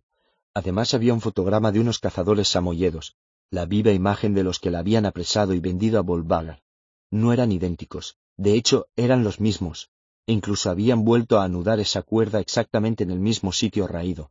Ella lo sabía muy bien, puesto que había pasado varias horas de martirio atada a ese mismo trineo. ¿Qué significaban aquellos misterios? ¿Había acaso un único mundo que dedicaba su tiempo a soñar otros mundos? De pronto se topó con algo que le hizo recordar el aletiómetro. Una antigua vitrina de vidrio con bastidores de madera pintada de negro albergaba diversos cráneos humanos, varios de los cuales presentaban un agujero, unos en la frente, otros en las sienes y algunos en la parte de la coronilla. El del centro tenía dos. Aquel procedimiento, según se explicaba en una tarjeta contigua, se conocía con el nombre de trepanación. En el cartoncillo también se indicaba que todos los orificios se habían practicado en vida de los individuos, ya que el hueso se había soldado y se había lisado los bordes. Aquello no sucedía. En cambio, en uno de ellos, el agujero había sido provocado por una punta de lanza de bronce que permanecía incrustada en él y tenía el perímetro picudo e irregular, de modo que la diferencia saltaba a la vista. Aquella era una práctica habitual de los tártaros del norte, Stanislaus Grumman se había hecho a sí mismo, según afirmaban los licenciados del Jordan que lo habían conocido. Lira lanzó una rápida mirada en torno a sí, y, al no ver a nadie, sacó el aletiómetro. Concentrando toda la energía mental en el cráneo del centro, preguntó a qué clase de persona perteneció este cráneo, y por qué le practicaron estos agujeros. Absorta bajo el grueso haz de luz que descendía desde la elevada claraboya e iluminaba las motas de polvo, no reparó en que alguien la observaba en la galería de arriba acodado en la barandilla de hierro con un sombrero panamá en la mano, un hombre de unos sesenta años y porte vigoroso, vestido con un traje de lino de elegante corte, la contemplaba. El cabello, pulcramente peinado hacia atrás, dejaba al descubierto una frente bronceada, apenas surcada de arrugas. Tenía los ojos grandes y oscuros, de largas pestañas y mirada intensa, y a cada minuto, por la comisura de la boca asomaba, oscura y afilada, la punta de la lengua, que con movimiento veloz recorría los labios para humedecerlos. El inmaculado pañuelo del bolsillo de la americana estaba perfumado con una colonia de aroma penetrante, semejante al de esas plantas de invernadero en el que se mezcla el olor putrefacto de las raíces. Llevaba varios minutos pendiente de Lira, se había desplazado por la galería siguiendo el recorrido que ella efectuaba abajo y, cuando se detuvo junto a la vitrina de los cráneos, la observó con detenimiento, fijándose en todos los detalles, su pelo rebelde y desgreñado, el morado de la mejilla, la ropa nueva, el cuello arqueado sobre el aletiómetro, las piernas sin medias. Extrajo el pañuelo perfumado del bolsillo para darse unos toques en la frente, y luego se dirigió a la escalera. Lira, entre tanto, continuaba concentrada, enterándose de cosas muy extrañas. Aquellos cráneos tenían una antigüedad inimaginable. En las cartulinas de la vitrina rezaba escuetamente, edad de bronce, pero el aletiómetro, que nunca mentía, aseguraba que el hombre a quien pertenecía ese cráneo había vivido 33.254 años antes de la fecha actual, que había sido brujo y que había practicado el orificio para facilitar la entrada de los dioses en su cabeza, y después, con la naturalidad con que a veces respondía a preguntas que Lira no le había formulado, el aletiómetro añadió que había mucho más polvo en torno a los cráneos trepanados que alrededor del que tenía la punta de flecha. ¿A cuento de qué venía aquello? Lira se sustrajo al concentrado estado de calma que compartía con el aletiómetro y al tomar de nuevo conciencia del presente advirtió que no estaba sola. Frente a la vitrina contigua había un hombre mayor vestido con un traje claro, que desprendía un olor dulzón. Le recordaba a alguien, pero no acertaba a precisar a quién. El desconocido se percató de que lo miraba y le dedicó una sonrisa. ¿Estás mirando los cráneos trepanados? inquirió. Qué cosa más extraña se hace la gente, ¿eh? Mmm, murmuró ella impasible. ¿Sabes que aún se practica la trepanación? Sí, respondió. Los hippies, ya sabes, gente de esa clase, aunque tú eres demasiado pequeña para acordarte de los hippies, aseguran que es más efectivo que tomar drogas. Lira, que había guardado el aletiómetro en la mochila, se preguntaba cómo podía escabullirse. Todavía no le había planteado al aparato la pregunta principal, y ahora ese anciano se había empeñado en charlar con ella. Parecía agradable y había que reconocer que olía bien. Se había acercado más y, cuando se inclinó hacia la vitrina, le rozó la mano con los dedos. Es extraordinario, ¿verdad? Una operación sin anestesia, sin desinfectantes, efectuada seguramente con herramientas de piedra. Debieron de ser unos tipos fuertes, ¿no crees? Creo que no te había visto antes por aquí. Yo vengo a menudo. ¿Cómo te llamas? Lizzie, contestó con nerviosismo. Lizzie, mucho gusto, Lizzie. Yo me llamo Charles. ¿Vas al colegio en Oxford? No, contestó tras vacilar un instante. ¿De vista turística entonces? Pues has elegido un sitio fantástico. ¿Qué te interesa más del museo? Aquel hombre la desconcertaba sobremanera. Por una parte se mostraba amable y educado, iba muy limpio y bien vestido. Por otra, desde el interior del bolsillo Pantalaimon reclamaba su atención, rogándole que tuviera cuidado, porque también a él le invadía un atisbo de recuerdo. Además ella misma captaba no un olor, sino la idea de un olor. Un hedor a excremento y prodedumbre de origen impreciso que le evocaba el palacio de Yofur Raknison, donde el aire estaba perfumado sobre la gruesa capa de mugre del suelo. ¿Qué me interesa? repitió. Oh, muchas cosas. Estos cráneos me han llamado la atención en cuanto los he visto. Resulta extraño que alguien se preste a que le hagan eso. Es horrible. Sí, a mí tampoco me gustaría, pero te garantizo que aún se practica. Si vienes conmigo te presentaré a alguien que lo ha hecho invitó el hombre con una actitud tan amable y servicial que Lira se sintió tentada de aceptar, hasta que apareció, veloz como una serpiente, aquella afilada y oscura punta de la lengua para lamer los labios, y Lira negó con la cabeza.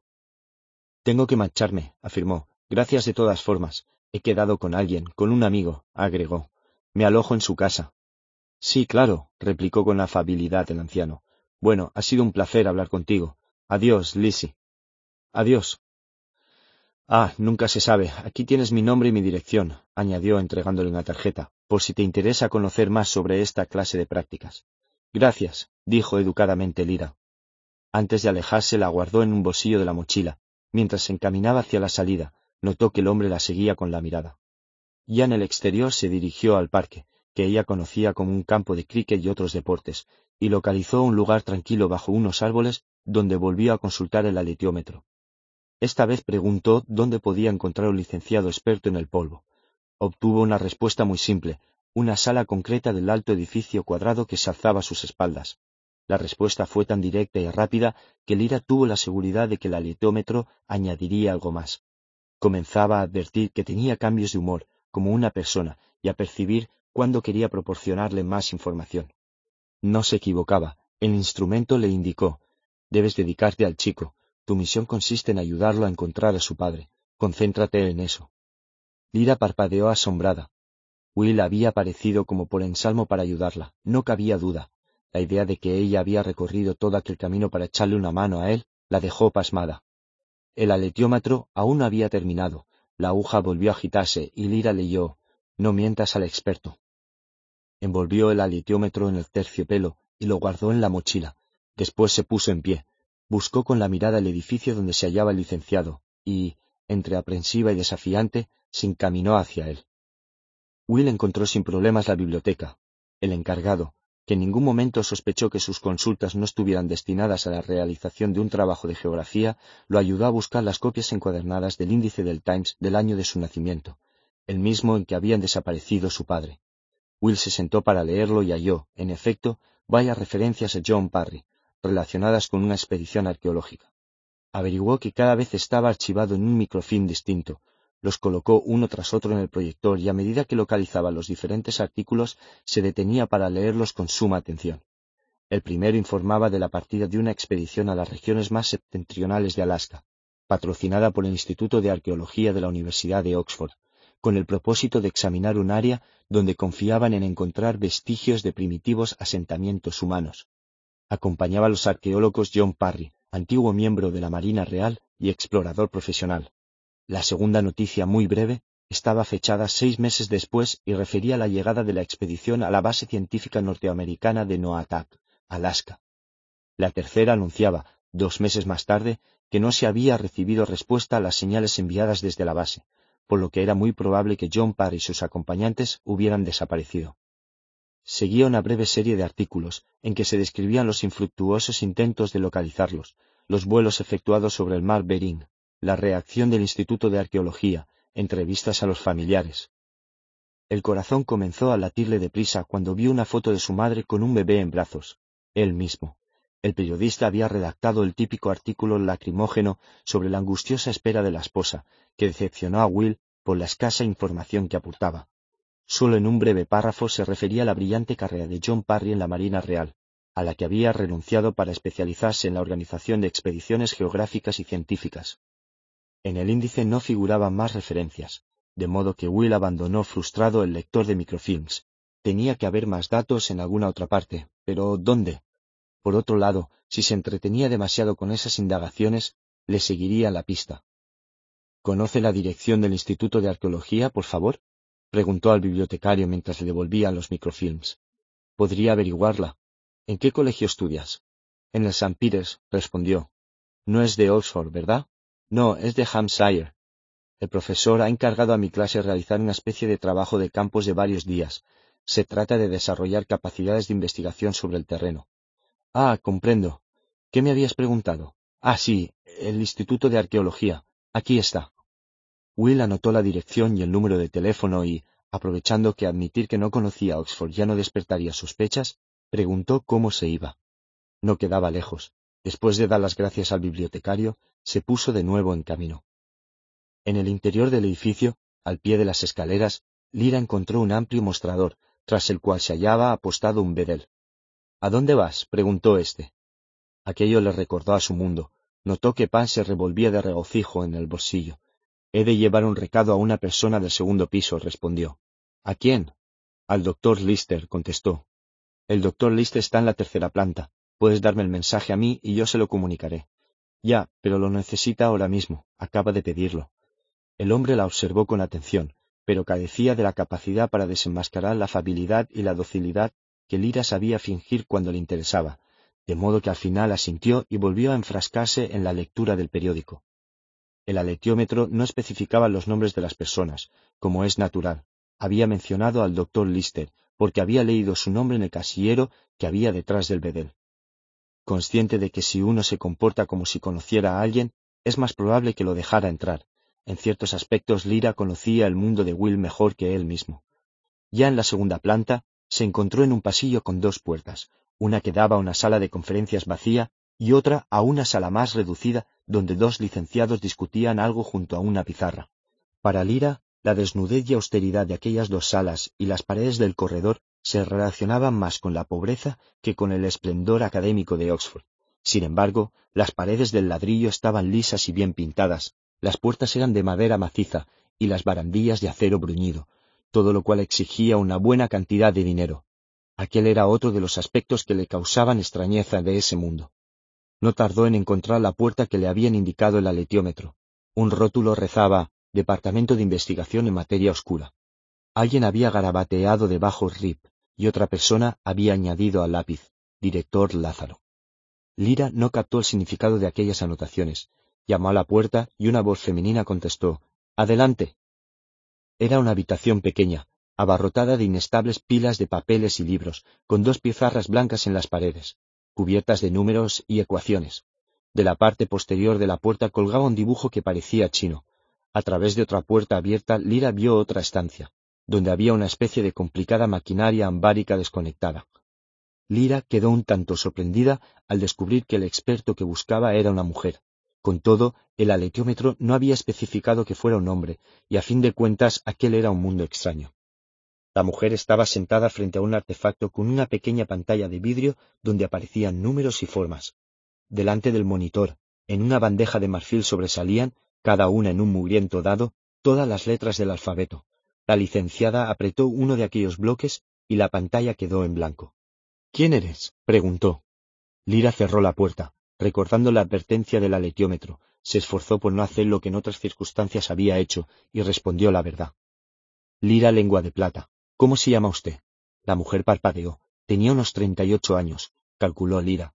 Alguno más que la señora Coulter, quizá. El pelo negro, corto, y las mejillas sonrosadas. Llevaban una bata blanca sin abrochar, una camisa verde, y aquellos pantalones de lona azul que usaba tanta gente en ese mundo. La mujer se atusó el cabello antes de responder. Vaya, Eres el segundo imprevisto que se me presenta hoy. Soy la doctora Mary Malone. ¿Qué quieres? Quiero que me hable del polvo, contestó Lira, después de mirar en torno a sí y cercionarse de que estaban solas. Sé que usted es una experta en el tema. Puedo demostrarlo, de modo que tendrá que hablar. ¿El polvo? No sé a qué te refieres. Quizá usted lo llama de otra forma. Son partículas elementales.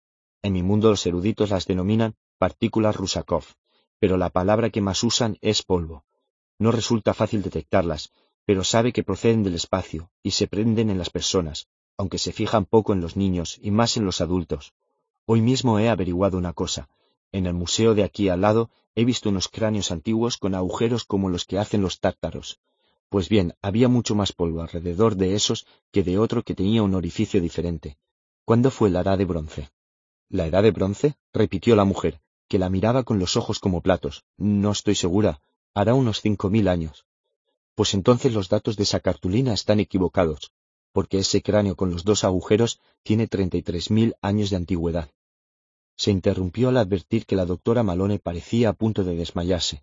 Con el rostro desmudado, se llevó una mano al pecho mientras con la otra se aferraba al brazo de la silla. Lira aguardó, desconcertada, a que se recuperara, negándose a desistir. ¿Quién eres? inquirió por fin la mujer. Lidia lengua. No. ¿De dónde eres? ¿Qué eres? ¿Cómo sabes todo eso? Lira exhaló un suspiro de fastidio. Había olvidado cuán tortuosos se mostraban en ocasiones los licenciados. Les costaba asimilar la verdad, mientras que con una mentira entendían la cuestión con mayor rapidez. Soy de otro mundo, explicó, donde existe un Oxford como este, aunque diferente y... Espera, espera. ¿De dónde eres? De otro sitio, respondió Lira con más cautela. No soy de aquí. Ah, de otro sitio, repitió la mujer, comprendo. Bueno, ya me lo parece. Y necesito aprender cosas sobre el polvo, continuó Lira, porque las gentes de la iglesia de mi mundo tienen miedo del polvo, pues creen que es el pecado original. Por eso es muy importante. Y mi padre, No, exclamó con vehemencia, e incluso dio un taconazo en el suelo. No quiero hablar de eso, estoy exponiéndolo mal. Oh, cálmate, cariño, la tranquilizó la doctora Malone, reparando en la expresión de desesperación, los puños crispados y los morados de la mejilla y la pierna. Hizo una pausa y se frotó los ojos, enrojecidos de cansancio. No sé por qué te escucho, prosiguió. Debo de estar loca. El caso es que este es el único lugar del mundo donde podrías obtener la respuesta que buscas, y resulta que están a punto de cerrar el departamento. Ese polvo del que hablas parece muy similar a algo que llevamos cierto tiempo investigando, y al oírlo de los cráneos del museo me ha dado un vuelco el corazón porque... Oh no, esto es increíble. Estoy demasiado cansada. No se trata de que no quiera escucharte, créeme, pero ahora no es el momento. ¿Te he comentado que piensan suspender el proyecto? Dispongo de una semana para presentar una propuesta al Comité de Recursos, pero no tenemos ni la más remota posibilidad. Interrumpió su explicación con un sonoro bostezo. ¿Cuál ha sido el primer imprevisto que le ha surgido hoy? preguntó Lira. Ah, sí. Alguien en quien confiaba para respaldar nuestra solicitud de recursos ha retirado su apoyo. De todas formas, no debía de ser tan imprevisto como me ha parecido. Volvió a bostezar. Voy a preparar café, anunció la doctora, o de lo contrario me quedaré dormida. ¿Tomarás tú también? Puso agua a calentar, y mientras vertía el café instantáneo en dos tazas, Lira se entretuvo mirando el dibujo chino de la puerta. ¿Qué es eso? inquirió. Es chino, los símbolos de Li Ching. ¿Sabes qué es? ¿Existe eso en tu mundo? Lira lo miró con suspicacia, temiendo que la pregunta encerrase cierta ironía. Algunas cosas son iguales y otras diferentes, así de simple. Yo no conozco todo lo que hay en mi mundo. Tal vez existe ese ching allí. Perdona, se disculpó la doctora Malone. Sí, quizás sí. ¿Qué es la materia oscura? preguntó Lira. Eso pone en el letrero, ¿no? La doctora Malone volvió a sentarse y apartó con el pie una silla para Lira. La materia oscura es lo que investiga mi equipo, explicó. Nadie sabe qué es. En el universo hay muchas más de las cosas que somos capaces de percibir. Ahí está la cuestión. Vemos las estrellas, las galaxias y los objetos brillantes, pero para que todo se mantenga en su sitio y no se disregue es preciso que exista algo más, algo que haga funcionar la gravedad, ¿lo entiendes? Sin embargo, nadie ha conseguido detectarlo, por eso se ponen en marcha muchos proyectos de investigación que tratan de averiguar qué es, y el nuestro es uno de ellos. Lira escuchaba con interés. Por fin la doctora comenzaba a hablar en serio. ¿Y usted qué cree que es? preguntó. Bueno, nosotros creemos. Hizo una breve pausa para verter el agua hirviendo en las tazas y prosiguió. Nosotros creemos que se trata de una especie de partícula elemental, algo muy distinto de cuando se ha descubierto hasta ahora. No obstante, son muy difíciles de detectar. ¿A qué colegio vas? ¿Estudias física? Lira notó que Pantalaimon le pellizcaba la mano en señal de advertencia. Estaba muy bien que el aletiómetro le hubiera aconsejado que dijera la verdad, pero ella sabía qué ocurriría si se mantenía fiel a la verdad. Así pues, debía andarse con tiento y evitar solo decir mentiras directas. Sí, respondió, sé algo de física, pero nada de la materia oscura. Pues bien, nosotros intentamos localizar esos elementos casi indetectables entre el ruido que producen las otras partículas al colisionar en el ambiente. Normalmente se colocan detectores a cientos de metros de profundidad bajo el suelo, pero nosotros hemos decidido disponer un campo electromagnético en torno al detector, que intercepta lo que no nos conviene y deja pasar lo que nos interesa. Después amplificamos la señal y la canalizamos por medio de un ordenador. Tendió una taza de café a Lira. Si bien no había leche ni azúcar, en un cajón encontró un par de galletas de jengibre, y Lira comió una con avidez. Hemos identificado una partícula que encaja, continuó la doctora Malone, o al menos eso creemos. Pero es tan extraño, no sé por qué te cuento esto, no debería, aunque no está publicado, no hay atribución de autoría y ni siquiera se ha redactado nada. Estoy algo trastornada esta tarde. Bien. Dejó escapar un bostezo tan prolongado que Lira pensó que no acabaría nunca. Nuestras partículas son extraños diablillos, ya lo creo. Nosotros las llamamos partículas de sombra. Sombras. ¿Sabes que me dejó pasmada hace un momento? Que mencionaras los cráneos del museo. Resulta que un miembro de nuestro equipo es aficionado a la arqueología y un día descubrió algo a lo que no dábamos crédito. Sin embargo, no podíamos dejar de tomarlo en consideración, puesto que cuadraba con nuestra observación más descabellada sobre las sombras. ¿Y sabes cuál es? Pues que tienen conciencia. Las sombras son partículas de conciencia. ¿Has oído un disparate mayor que ese? No me extraña que no nos renueven la beca. Tomó un sorbo de café, Lira se embebía de sus explicaciones como una planta de desierto en un aguacero. Sí, prosiguió la doctora Malone, saben que estamos aquí, y nos responden, y lo más descabellado de todo es que resulta imposible verlas a menos que uno espere hacerlo, o sea, a menos que sitúe la mente en un determinado estado. Hay que mantenerse confiado y relajado a la vez. Hay que ser capaz de... ¿Dónde está esa cita? Revolvió entre el desorden de papeles de su escritorio hasta encontrar uno con varias líneas escritas con bolígrafo verde y empezó a leer. Capaz de convivir con incertidumbres, misterios y dudas y pretender asir, con gesto irritable, los hechos indiscutibles y la razón. Hay que adoptar ese estado mental. La cita es del poeta Keats, por cierto. La encontré el otro día. Pues bien, una vez asumido el estado mental adecuado, cuando se mira la cueva, ¿la cueva? inquirió Lira. Ay, perdona. El ordenador, lo llamamos la cueva, por lo de las sombras en las paredes de la cueva de Platón. Otra ocurrencia de nuestro arqueólogo, un intelectual muy industrioso por desgracia, ha marchado a Ginebra para una entrevista de trabajo, y dudo de que regrese. ¿Por dónde iba? Ah, sí, la cueva. Cuando uno está conectado a ella, si piensa algo, las sombras le responden. No hay ninguna duda al respecto. Las sombras acuden al pensamiento como una bandada de pájaros. ¿Y lo de los cráneos? A eso iba. Un día, Oliver Payne, el colega de quien te hablaba, mientras realizaba unas pruebas con la cueva, observó algo rarísimo que para un físico carecía de sentido. Probó con un trozo de marfil, un minúsculo pedazo, y no encontró sombras en él. No obtuvo reacción. Si la consiguió, en cambio, con una pieza de ajedrez de marfil. Tampoco la logró con una voluminosa astilla de un tablón, pero sí con una regla de madera. Y una figurilla de madera tenía más. Hablo de partículas elementales, fíjate bien, de unos fragmentos infinitesimales de algo que a duras penas existe, y resulta que sabían que eran esos objetos, todo cuando guardaba relación con el trabajo y el pensamiento humano estaba rodeado de sombras.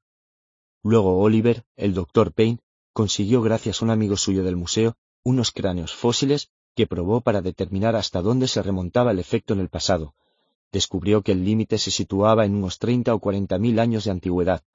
Antes de ese periodo no había sombras, y a partir de él éstas abundaban. Lo más extraordinario es que esa es, al parecer, la época en que aparecieron los primeros especímenes de hombres modernos. Ya sabes a qué me refiero, a nuestros primitivos antepasados, iguales en rasgos generales a nosotros. Es el polvo, afirmó con autoridad Lira. Pero comprenderás que nadie incluiría esa clase de datos en una solicitud de recursos si quiere que le tomen en serio. No tiene ni pies ni cabeza, no puede existir, es imposible. Y si no es imposible, es irrelevante, y si no, resulta turbador. Quiero ver la cueva, pidió Lira poniéndose de pie. La doctora Malone se mesó el cabello y luchó contra el cansancio pestañeando repetidas veces. Bueno, no veo por qué no, aceptó. A fin de cuentas, quizá mañana ya no tendremos la cueva. Sígueme. Acompañó a Lira a la otra habitación, más amplia y atestada de aparatos electrónicos. Aquí lo tienes. ¿Allí?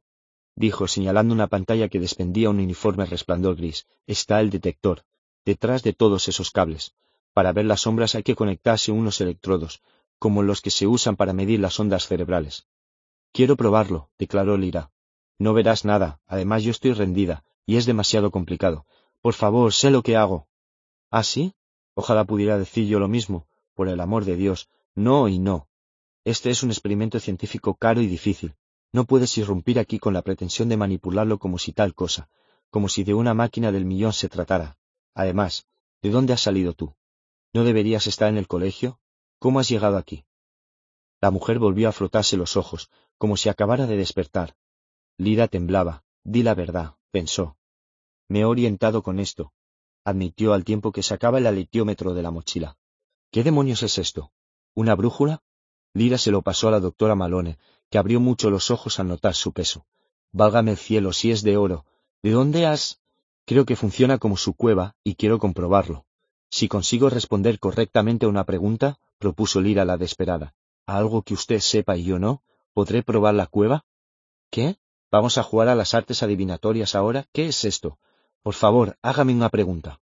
Bueno, concedió la doctora Malone, encogiéndose de hombros. Dime, dime a qué me dedicaba yo antes de trabajar aquí. Lira tomó con impaciencia el aletiómetro. En su mente se precisaron los dibujos idóneos antes incluso de que las manecillas apuntaran hacia ellos y observó cómo se movía la aguja larga, ansiosa por responder. Cuando comenzó a girar la siguió con la mirada, calculando, adentrándose en las largas cadenas de significados hasta llegar al nivel donde se encontraba la verdad. A continuación parpadeó y salió con un suspiro de aquel momentáneo trance. Era monja, dictaminó. No era fácil adivinarlo, porque por lo general las monjas se quedan para siempre en sus conventos. Sin embargo, usted dejó de creer en las cosas de la Iglesia y la dejaron marchar. En esto mi mundo no se parece en absoluto a este. La doctora Malone tomó asiento en la única silla disponible, con la mirada extraviada. Es verdad, ¿no? añadió Lira. Sí, y lo has descubierto gracias a ese mi aletiómetro. Funciona con polvo, me parece. He venido hasta aquí para averiguar más cosas sobre el polvo, y el aletiómetro me indicó que me entrevistara con usted, por lo que deduje que su materia oscura ha de ser lo mismo. ¿Me permite probar ahora la cueva? La doctora Malone meneó la cabeza, no para negar, sino en señal de impotencia. Muy bien, debo de estar soñando. ¿Qué importa ya? Que siga el sueño. Acto seguido, giró con la silla y accionó varios interruptores, que produjeron un ronroneo electrónico que se mezclaba con el sonido de un ventilador de ordenador.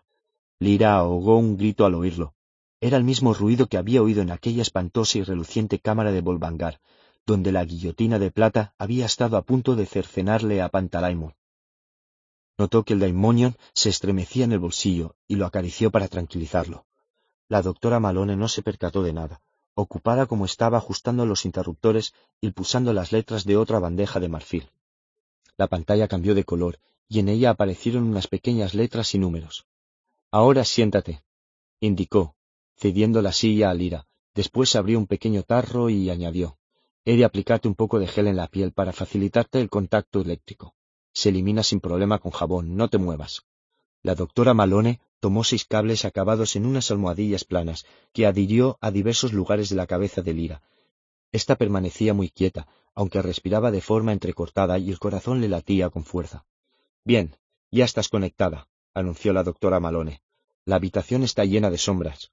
El universo está lleno de sombras, para ser más exactos, pero la única manera de verlas consiste en dejar la mente en blanco mientras se mira la pantalla. Adelante, es toda tuya. Lira centró la vista en el oscuro recuadro de cristal y sólo atisbó el tenue reflejo de su cara. A modo de prueba actuó como si leyera el aletiómetro e imaginó que inquiría. ¿Qué sabe esta mujer del polvo? ¿Qué preguntas plantea ella?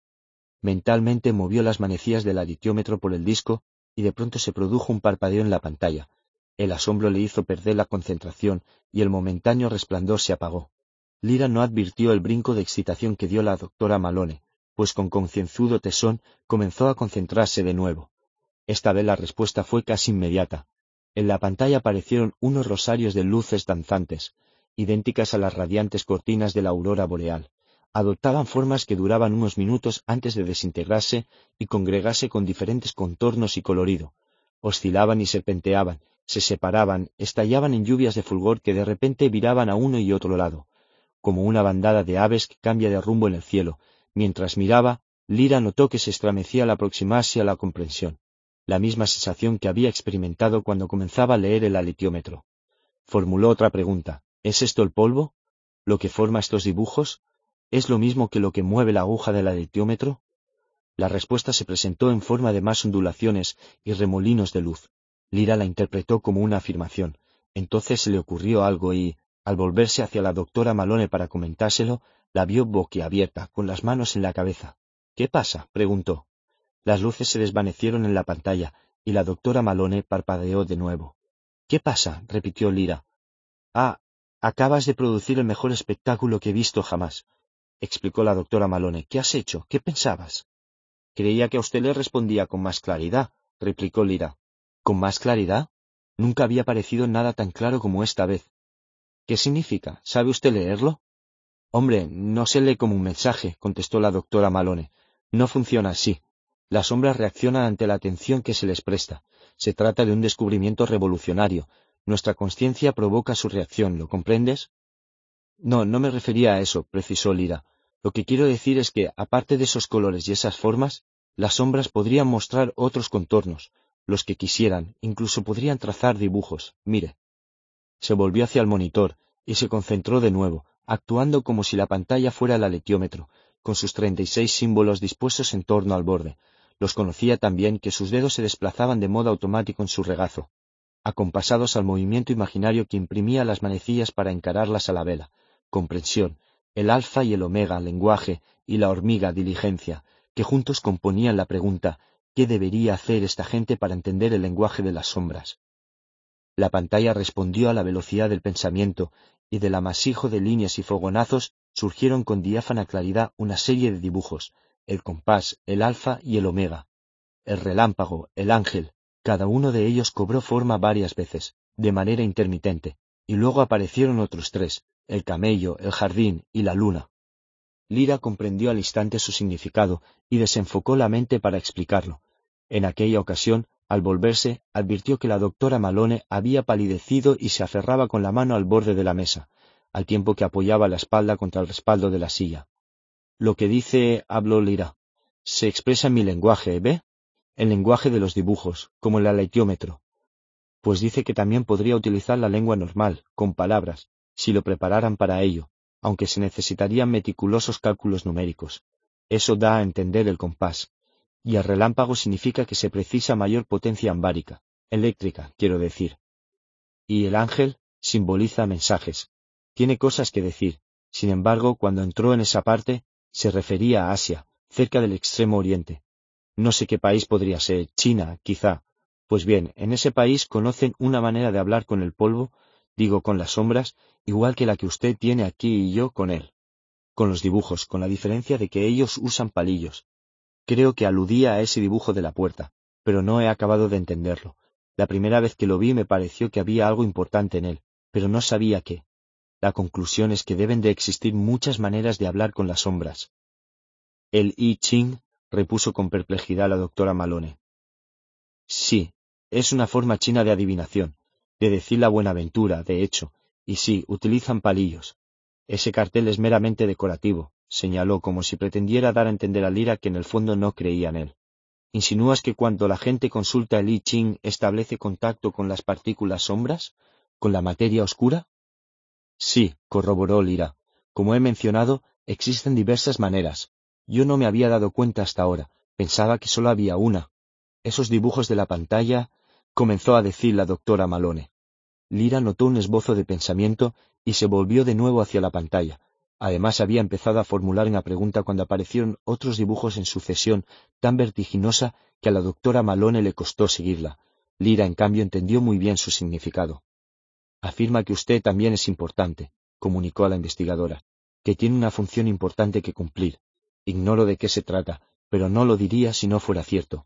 Opino que debería prepararlo para que usara palabras, y así comprendiéramos qué dice. Tras un breve silencio, la doctora Malone preguntó, ¿De dónde has salido tú? Lira torció el gesto, cayó en la cuenta de que la doctora Malone, que hasta entonces había actuado condicionada por el agotamiento y la desesperación, en otras circunstancias jamás habría enseñado su trabajo a una niña desconocida surgida de no sabía dónde, y que comenzaba a arrepentirse. Ella, sin embargo, no debía faltar a la verdad. He venido de otro mundo, respondió. Es cierto, pasé del mío a este, estaba, tenía que escapar, porque unas personas de mi mundo me perseguían para matarme, y el aletiómetro proviene del mismo sitio. Me lo entregó el rector del Jordan College, que existe en mi Oxford, pero aquí no, lo he comprobado. Yo aprendí solo a interpretar el aletiómetro, a dejar la mente en blanco para entender sus mensajes. Es como eso que ha leído usted de las dudas y los misterios. Pues bien, cuando he mirado en la cueva, he procedido de la misma manera, y funciona igual, de modo que mi polvo y sus sombras son lo mismo. Así pues, la doctora Malone estaba ya totalmente despejada. Lira tomó el alitiómetro y, con gesto protector, lo envolvió en el terciopelo antes de guardarlo en la mochila. Así pues, prosiguió, si usted quiere, podría modificar esa pantalla para que se comunicara con palabras. Entonces hablaría con las sombras como yo con el alitiómetro. En todo caso, me propongo averiguar por qué la gente de mi mundo odia el polvo, las sombras, quiero decir, o la materia oscura. Quieren destruirla porque creen que es mala. En cambio yo opino que la maldad se manifiesta en sus actos. Yo lo he visto actuar. Entonces, ¿cómo son las sombras? ¿Son buenas o malas? La doctora Malone se frotó las mejillas, con lo que acentuó aún más su rubor. Todo esto resulta muy desconcertante, declaró. ¿Sabes cuánto perturba la mera mención del bien y el mal en un laboratorio científico? ¿Tienes idea? Una de las razones que me impulsaron a escoger esta profesión era que no necesitaba plantearme esa clase de cuestiones. Pues debería pensar en ellas, replicó Lira con severidad. No puede investigar las sombras, el polvo o lo que sea sin considerar esas cuestiones, el bien y el mal y todo eso. Recuerde que además ha dicho que tenía que hacerlo. No puede negarse. ¿Cuándo piensa cerrar esta sección? El comité de recursos tomará una decisión a finales de la semana. ¿Por qué? Porque entonces dispone de esta noche para preparar esta máquina de forma que se exprese mediante palabras, en lugar de con los dibujos que me han salido a mí. No le costará mucho. Así podrá enseñar lo que ha descubierto al comité y le concederán el dinero para continuar con su proyecto. También lo averiguaría todo acerca del polvo o de las sombras y me lo comunicaría. Es que, añadió con cierta altanería, como una duquesa que describiera a una criada que no acaba de satisfacerla. El aletiómetro no explica exactamente lo que yo quiero saber. En cambio usted podría descubrirlo y contármelo. O si no, podría probar con eso del ching, con los palillos, aunque resulta más fácil trabajar con los dibujos, o al menos eso creo yo. Ahora me quitaré esto, agregó antes de retirarse los electrodos de la cabeza. La doctora Malone le tendió un pañuelo de papel para que se limpiara el gel y enrolló los cables. ¿Te marchas? preguntó. Lo cierto es que he pasado contigo una hora muy extraña. ¿La preparará para que se exprese con palabras? insistió Lira mientras cogía la mochila. Me temo que será tan útil como rellenar la solicitud de recursos, objetó la doctora Malone. No, escucha. Me gustaría que volvieras mañana. Podrás venir, a la misma hora, más o menos, Desearía que realizaras una demostración a otra persona. Lira entornó los ojos con suspicacia. ¿Sería una trampa? De acuerdo, aceptó, pero no olvide que necesito averiguar ciertas cosas. Sí, claro. Entonces, ¿vendrás? Sí, confirmó Lira. Si digo que vendré, es que vendré. Creo que podré ayudarla. Luego se marchó. Detrás del mostrador, el bedel levantó la mirada y enseguida volvió a enfrascarse en la lectura del periódico. Las excavaciones de Nuniatak dijo el arqueólogo, volviéndose en su silla giratoria. Eres la segunda persona que me pregunta por ellas en un mes. ¿Quién fue la otra? preguntó Will, en guardia de inmediato. Creo que era una periodista, no estoy seguro. ¿Para qué quería la información? inquirió. Tenía que ver con uno de los hombres que desaparecieron en ese viaje. Cuando se perdió el rastro de la expedición, corrían los años álgidos de la Guerra Fría, concretamente de lo que se llamó la Guerra de las Galaxias. Tú eres demasiado joven para acordarte, los estadounidenses y los rusos construían enormes instalaciones con radares en el Ártico, y volviendo al presente, ¿en qué puedo ayudarte? Yo, respondió Will tratando de conservar la calma, solo quería enterarme de qué le sucedió a esa expedición. Mientras elaboraba un trabajo para el colegio sobre los pueblos prehistóricos, leí algo sobre esa expedición desaparecida y me picó la curiosidad. Pues como ves no eres el único. Se armó un gran revuelo en su momento. Consulté los datos para ese periodista. Se trataba de una prospección preliminar, no una excavación en regla, ya que ésta no se inicia hasta saber si merece la pena invertir tanto tiempo en un lugar. Así pues, ese grupo debía examinar ciertos emplazamientos para presentar un informe. Lo componían seis individuos en total.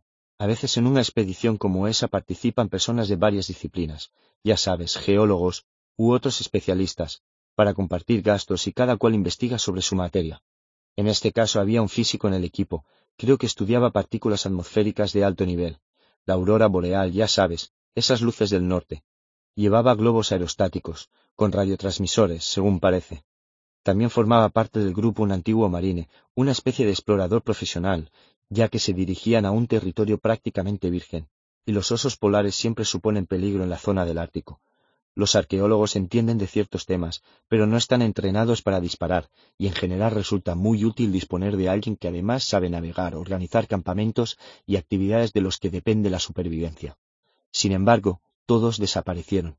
Mantenían contacto por radio con una base científica local, pero un buen día la señal no llegó y no volvió a oírse más.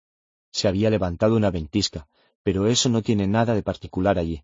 La expedición de rescate localizó su último campamento, casi intacto, aunque los osos se habían comido las provisiones, pero no encontraron ni rastro de los expedicionarios. Eso es todo cuanto puedo explicarte. Lo siento. Sí, dijo Will, gracias. Mm, ese periodista, añadió desde la puerta, se interesaba por uno de ellos, según me ha comentado. ¿Cuál era?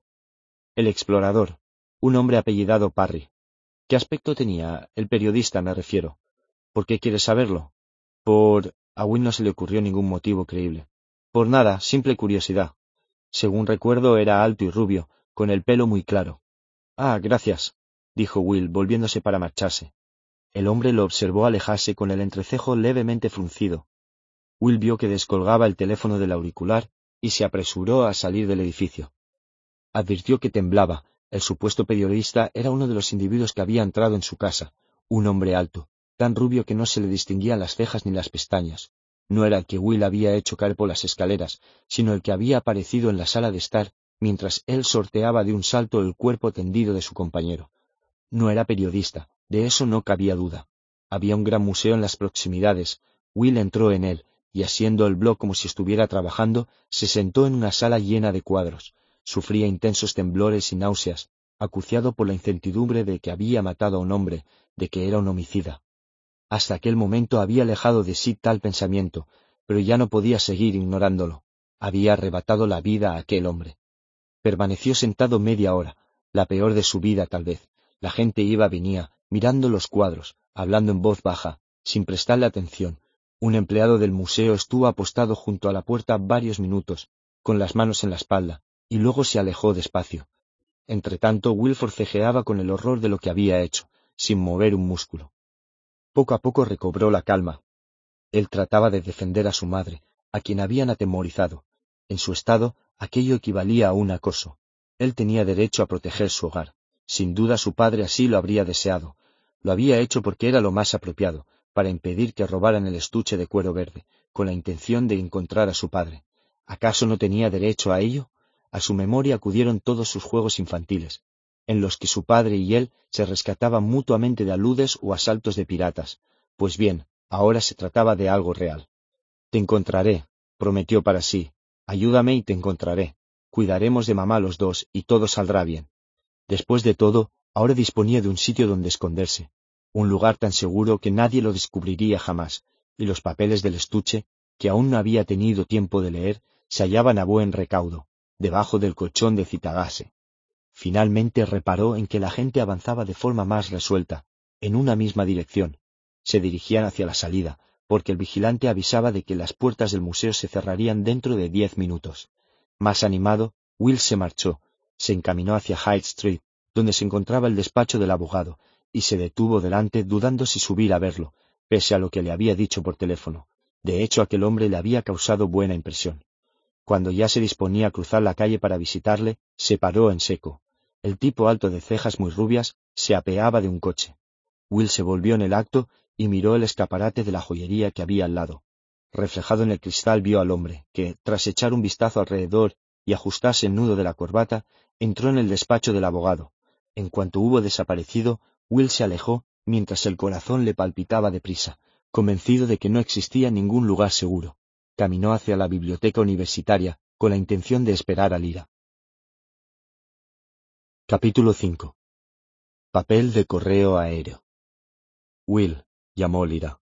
Aunque habló en voz baja, le provocó un sobresalto, pues se había sentado en el banco a su lado sin que él lo advirtiera. ¿De dónde vienes? He encontrado a mi licenciada. Se llama doctora Malone. Tiene una máquina que ve el polvo y va a conseguir que hable. No te he visto acercarte. Porque no estabas mirando, razonó ella. Debías de estar distraído. Menos mal que yo te he visto. Es muy fácil engañar a la gente. Observa. Dos agentes de policía caminaban hacia ellos, realizando su ronda.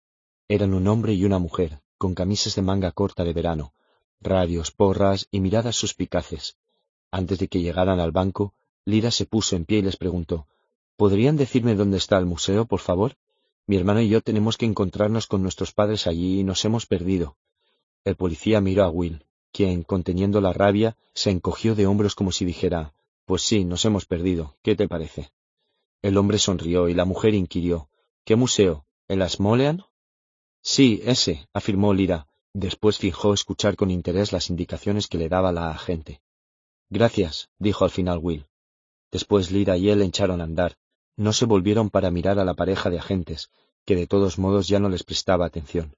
¿Has visto? dijo la niña. En caso de que estén persiguiéndote, los he despistado, porque no buscan a alguien con una hermana. Será mejor que me quede contigo añadió con tono reprobador cuando hubieron doblado la primera esquina. Solo no estás seguro. Will guardó silencio. Bullía de rabia. Siguieron caminando hacia una construcción redonda con una gran cúpula emplomada, situada en una plaza rodeada de edificios universitarios, con su característica piedra de color miel, una iglesia y unos árboles de amplias copas suspendidas sobre los altos muros de un jardín. El sol de la tarde, que arrancaba las más cálidas tonalidades a todos los elementos, llenaba el aire con su brillo, imprimiéndole un matiz semejante al de un dorado vino blanco. No se movía ni una hoja, y en aquella plazuela hasta el ruido del tráfico quedaba amortiguado. Lira advirtió por fin el mal humor de Will. ¿Qué te pasa? preguntó. Hablando a las personas solo consigues atraer su atención, contestó él un tanto alterado.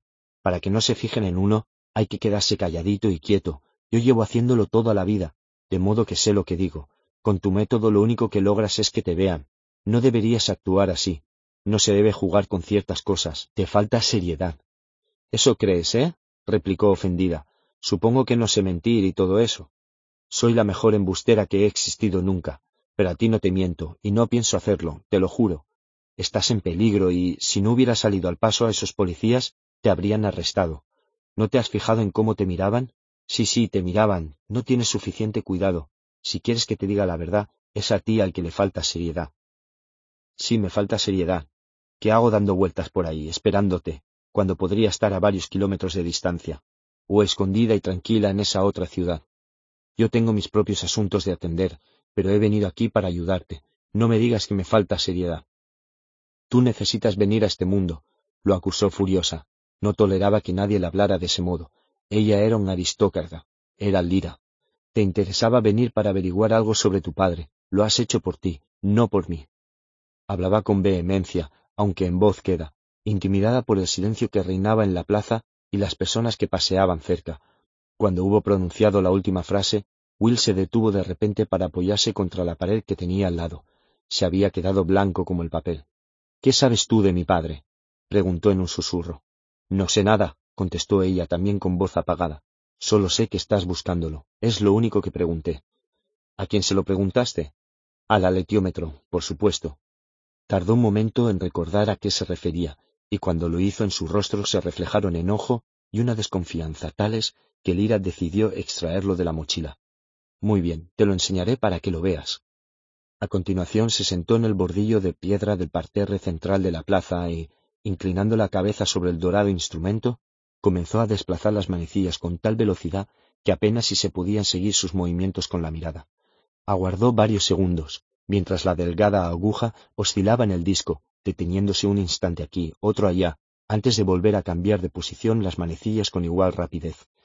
Will lanzó una mirada escrutadora alrededor y no vio a nadie, un grupo de turistas contemplaban la cúpula del edificio y un vendedor de helados se trasladaba con su carrito por la calzada, sin prestarles atención.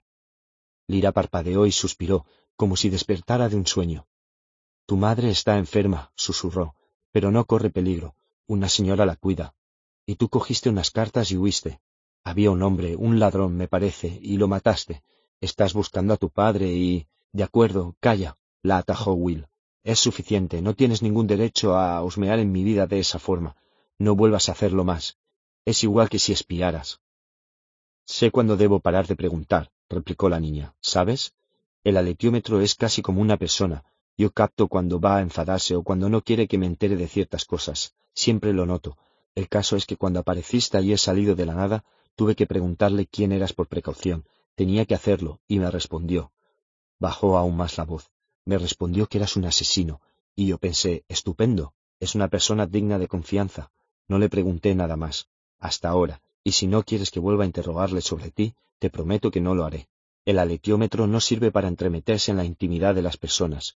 Si me dedicara a espiar a la gente, dejaría de funcionar, estoy convencida.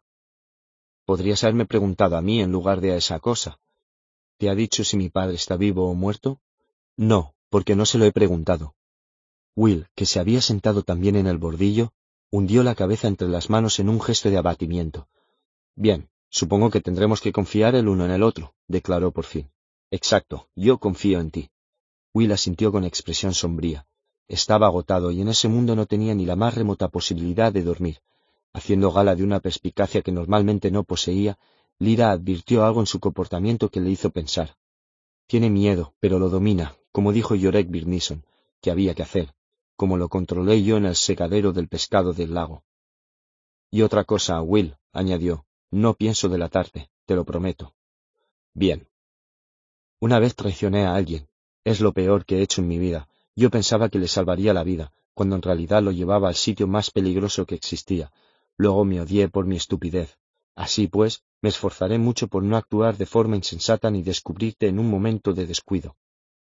Will no hizo ningún comentario. Se frotó los ojos y pestañeó con energía para despejarse. Todavía falta mucho para que podamos traspasar la ventana, declaró luego. De todas maneras, no deberíamos haber venido de día. No debemos arriesgarnos a que nos vean, de modo que nos quedan varias horas de espera. Yo tengo hambre, anunció Lira. exclamó de pronto Will. Podemos ir al cine. ¿A dónde? Ya lo verás. Allí también venden algo de comer. Había un cine cerca del centro de la ciudad, a diez minutos de camino. Will pagó las dos entradas y compró unos bocadillos de salchicha, palomitas de maíz y Coca-Cola. Entraron con las provisiones en la sala en el mismo instante en que comenzaba la película. Lira quedó maravillada. Había visto fotogramas proyectados, pero jamás había presenciado algo comparable al cine. Mientras devoraba el bocadillo y las palomitas, regándolos con largos sorbos de Coca-Cola, reía y emitía exclamaciones sin perder detalle de las vicisitudes de los personajes. Por suerte el público, mayoritariamente infantil, era bastante ruidoso y no se notó su excitación. Will, por su parte, cerró los ojos al instante y quedó dormido. Despertó con el estruendo que provocaba la gente al levantarse de los asientos para salir y parpadeó, deslumbrado por la luz.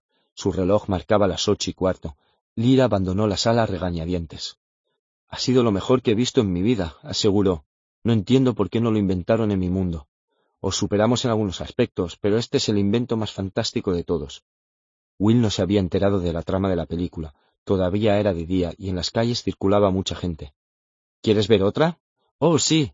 Así pues, se encaminaron hacia otro cine situado unos cien metros más allá y repitieron el mismo proceso. Lira se instaló con los pies en el asiento, abrazándose las rodillas, y Will dejó la mente en blanco. Cuando salieron, eran casi las once. Puesto que Lira volvía a tener hambre, compraron hamburguesas en un puesto callejero y las comieron mientras caminaban, lo que también constituyó una novedad para ella. Nosotros siempre comemos sentados, nunca había visto a nadie andar y comer a la vez, explicó a Will. Este sitio difiere en muchos aspectos de mi mundo. El tráfico, por ejemplo. Eso no me gusta, aunque me encanta el cine y las hamburguesas. Y esa licenciada, la doctora Malone, preparará la máquina para que se exprese con palabras, estoy segura de eso. Mañana volveré para ver cómo le va. Apuesto a que podría ayudarla. Incluso es probable que logre que los de la universidad le den el dinero que necesita. ¿Sabes cómo lo consiguió mi padre, Lord Asriel? Los engañó con un truco. Mientras recorrían Banbury Road, le refirió lo ocurrido aquella noche en que, escondida en el armario, había visto como Lord Asriel enseñaba a los licenciados del Jordan la cabeza cercenada de Stanislaus Grumman. Y puesto que Will se reveló como un correcto oyente, le contó el resto de sus peripecias, desde su huida del piso de la señora Coulter hasta el terrible momento en que se percató de que había precipitado la muerte de Roger al llevarlo a los helados acantilados de Spalbard. Will escuchaba en silencio, con atención y deferencia. El relato de un viaje en globo, de aventuras protagonizadas por osos, brujas y un vengativo ejército eclesiástico se le antojaba tan descabellado como su propio sueño de una hermosa ciudad constera, solitaria, silenciosa y segura. No podía ser real, así de simple. Finalmente llegaron a la confluencia de carreteras y a los olmos. El tráfico era muy escaso ahora, circulaba un vehículo cada minuto o más, y allí estaba la ventana. Luis esbozó una espontánea sonrisa. Todo saldría bien. Espera que no pase ningún coche, recomendó. Yo entraré ahora. Al cabo de un minuto se encontraba debajo de las palmeras, y al poco Lira se reunía con él. Tuvieron la impresión de que regresaban a casa. La cálida noche despejada, el aroma de las flores y el mar y el silencio los rodearon como un bálsamo. Lira se estiró con un bostezo y Will se sintió como si le quitaran un gran peso de encima. Había cargado con él todo el día y no se había percatado de su enorme presión. De pronto se sentía liviano, libre, en paz. De improviso, Lira lo agarró del brazo, y al instante él comprendió por qué. En el laberinto de callejuelas, más allá del café, había brotado un grito. Will echó a correr hacia aquella dirección, y Lira se adentró tras él en el trazado de estrechas calles donde no penetraba la luz de la luna. Después de doblar varias esquinas salieron a la plaza donde se alzaba la torre de piedra que habían visto esa mañana. Unos veinte niños formaban un semicírculo alrededor de la base. Algunos blandían palos mientras otros arrojaban piedras a algo que tenían acorralado contra la pared. Al principio Lira creyó que era otro niño, pero el horrible y agudo lamento que oyó no podía ser humano. Además, los muchachos también proferían chillidos de miedo y odio. Will se acercó a ellos y agarró por la espalda al primero que encontró. Era un chico de aproximadamente su edad, que llevaba una camiseta de rayas. Cuando se volvió, Lira reparó en el fiero cerco blanco que rodeaba sus pupilas. Al advertir que ocurría algo, los otros niños se detuvieron para mirar. Angélica y su hermanito también se encontraban allí, con piedras en la mano y sus ojos, como los de los demás, despedían un intenso brillo bajo la luz de la luna. Se hizo el silencio, interrumpido solo por los gemidos. Will y Lira vieron por fin de dónde procedían. Se trataba de un gato atigrado que permanecía encogido junto a la pared de la torre, con un desgarrón en la oreja y la cola doblada. Era el mismo que Will había visto en Sunderland Avenue aquel que se parecía tanto a Moxie y gracias al cual había descubierto la ventana. En cuanto lo vio, soltó al muchacho que había agarrado, este cayó al suelo y se levantó de inmediato hecho una furia, pero los demás lo contuvieron. Will se arrodilló junto al animal. Tomó en brazos al felino, que se refugió contra su pecho, y al ver que se volvía de esa guisa hacia los niños, Lira acarició por un instante la disparatada idea de que por fin había aparecido su daimonion. ¿Por qué atacabais a este gato? preguntó. Los muchachos no respondieron. Temblaban, intimidados por la rabia de Will, apretando los palos y las piedras, incapaces de hablar. Al poco Angélica hizo oír su voz. Vosotros no sois de aquí, no sois de Cigase. Desconocíais lo de los espantos y tampoco sabéis lo de los gatos, no sois como nosotros. El chico de la camiseta de rayas a quien Will había derribado ardía en deseos de abalanzarse sobre él y, de no haber tenido el gato en brazos, la habría emprendido a puñetazos, mordiscos y patadas con Will, que por su parte se hubiera enzarzado con gusto en una pelea contra él, pues entre los dos existía una corriente de odio eléctrico que sólo la violencia podía liberar. Sin embargo, el muchacho tenía miedo del gato. ¿De dónde sois? preguntó con tono desdeñoso. Eso no importa. Si os asusta este gato lo mantendré alejado de vosotros. Si lo consideráis un animal de mal agüero, a nosotros nos traerá suerte, y ahora dejadnos pasar. Por un momento Will temió que el odio de los niños prevaleciera sobre el miedo, y se preparaba para depositar al gato en el suelo y luchar. De pronto se oyó detrás de los muchachos un estruendoso gruñido, y al volverse éstos vieron a Lira de pie, con la mano apoyada en el lomo de un gran leopardo que enseñaba los dientes en actitud amenazadora. Hasta Will, que reconoció a Pantalaimon, se asustó un instante. El efecto que causó en los pequeños fue espectacular. Huyeron en el acto. En cuestión de segundos la plaza quedó vacía. Antes de alejarse de ahí, Lira dirigió la mirada a lo alto de la torre, alertada por un gruñido de Pantalaimon, y captó la breve imagen de alguien asomado en las almenas, no un niño, sino un joven de cabello rizado. Media hora después se hallaban en el piso superior del café.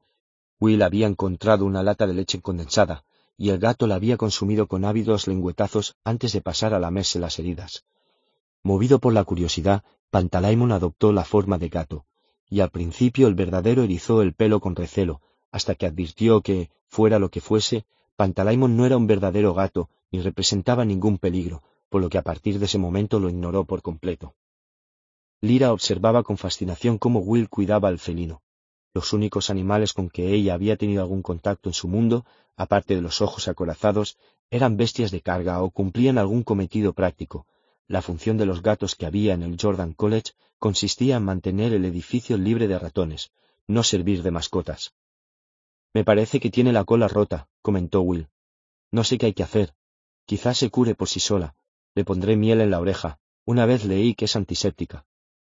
Los niños se ensuciaron un poco al aplicársela al gato, pero al menos la miel mantuvo ocupado a éste, que se lamía para quitársela, y así se limpiaba con más profundidad la herida.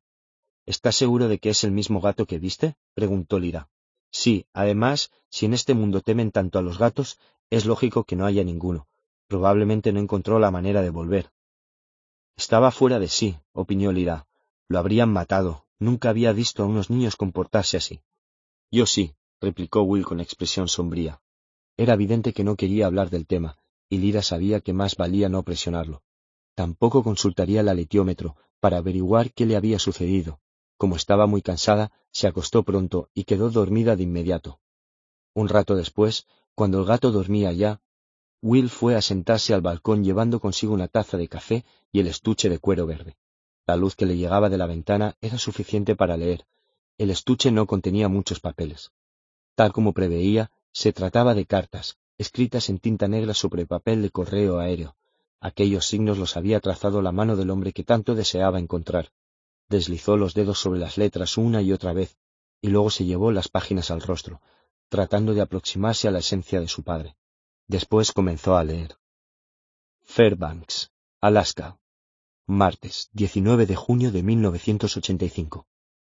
Querida Elaine, por aquí todo se desarrolla con la habitual mezcla de eficacia y caos. Todos los aprovisionamientos están aquí, pero el físico, uno de esos tontos geniales llamado Nelson, no había realizado ninguna gestión para el traslado de sus dichosos globos por las montañas, de forma que ahora estamos de brazos cruzados a la espera de que solucione el asunto. De todos modos, gracias a eso he tenido oportunidad de hablar con un tipo que conocí la última vez. Un minero llamado Jake Peterson.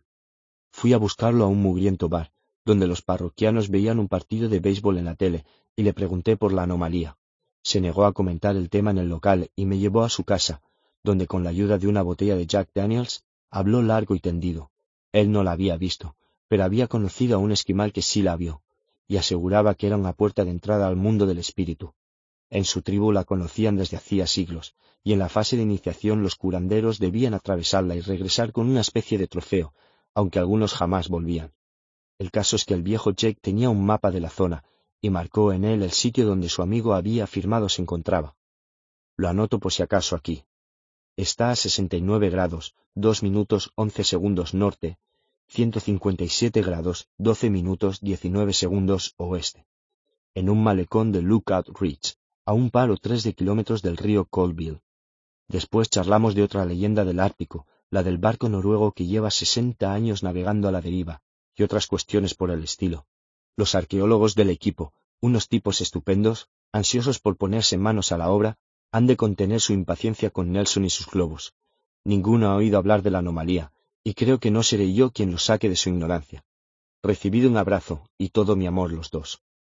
Johnny. Umiat, de Alaska, sábado 22 de junio de 1985. Querida Elaine, olvida lo que te expliqué del físico Nelson. No es un tonto genial ni por asomo, y si no me equivoco en realidad busca la anomalía. Aunque parezca increíble, la parada en Fairbanks la orquestó él a propósito, como sabía que el resto del equipo no se avendría a esperar a menos que existiera una razón de fuerza mayor como la falta de transporte, mandó anular la petición de vehículos que se habían encargado. Yo me enteré por casualidad, y me disponía a pedirle explicaciones cuando lo oí hablar por radio con alguien. Describía la anomalía con pelos y señales, con la salvedad de que desconocía su localización. Más tarde lo invité a una copa e interpreté el papel del soldado fanfarrón, de viejo zorro del Ártigo, que ha visto más cosas que nadie en la frontera del cielo y la tierra. Fingí que le tomaba el pelo, criticando las limitaciones de la ciencia. Apuesto a que carece de explicación para lo del abominable hombre de las nieves, etc. Lo observé con gran atención todo el rato, y de repente solté lo de la anomalía. Una leyenda esquimal de una puerta invisible de entrada al mundo espiritual, que está cerca de Lookout Ridge, precisamente a donde nos dirigimos.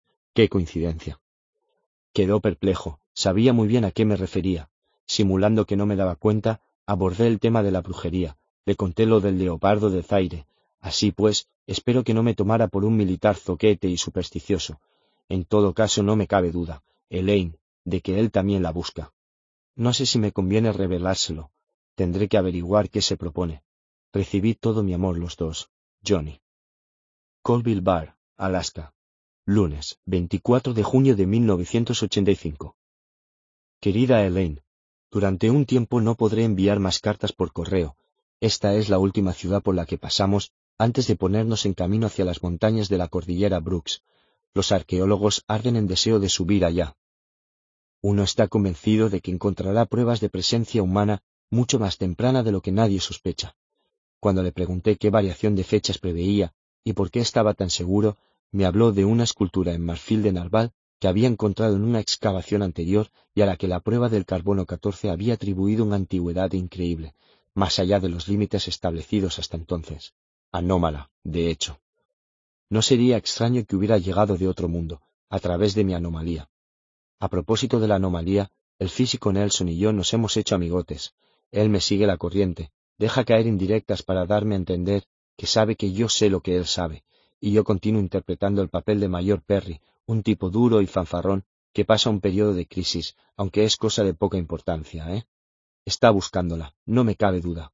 En primer lugar, pese a que es un académico con todas las de la ley, financia su proyecto el Ministerio de Defensa. Me he enterado porque conozco los códigos que utilizan. En segundo lugar, sus globos para observaciones meteorológicas no son tales, ya que en la banquilla descubrí un traje antirradiación. Estoy seguro, porque no es lo primero que veo. Esto me huele muy raro, cariño.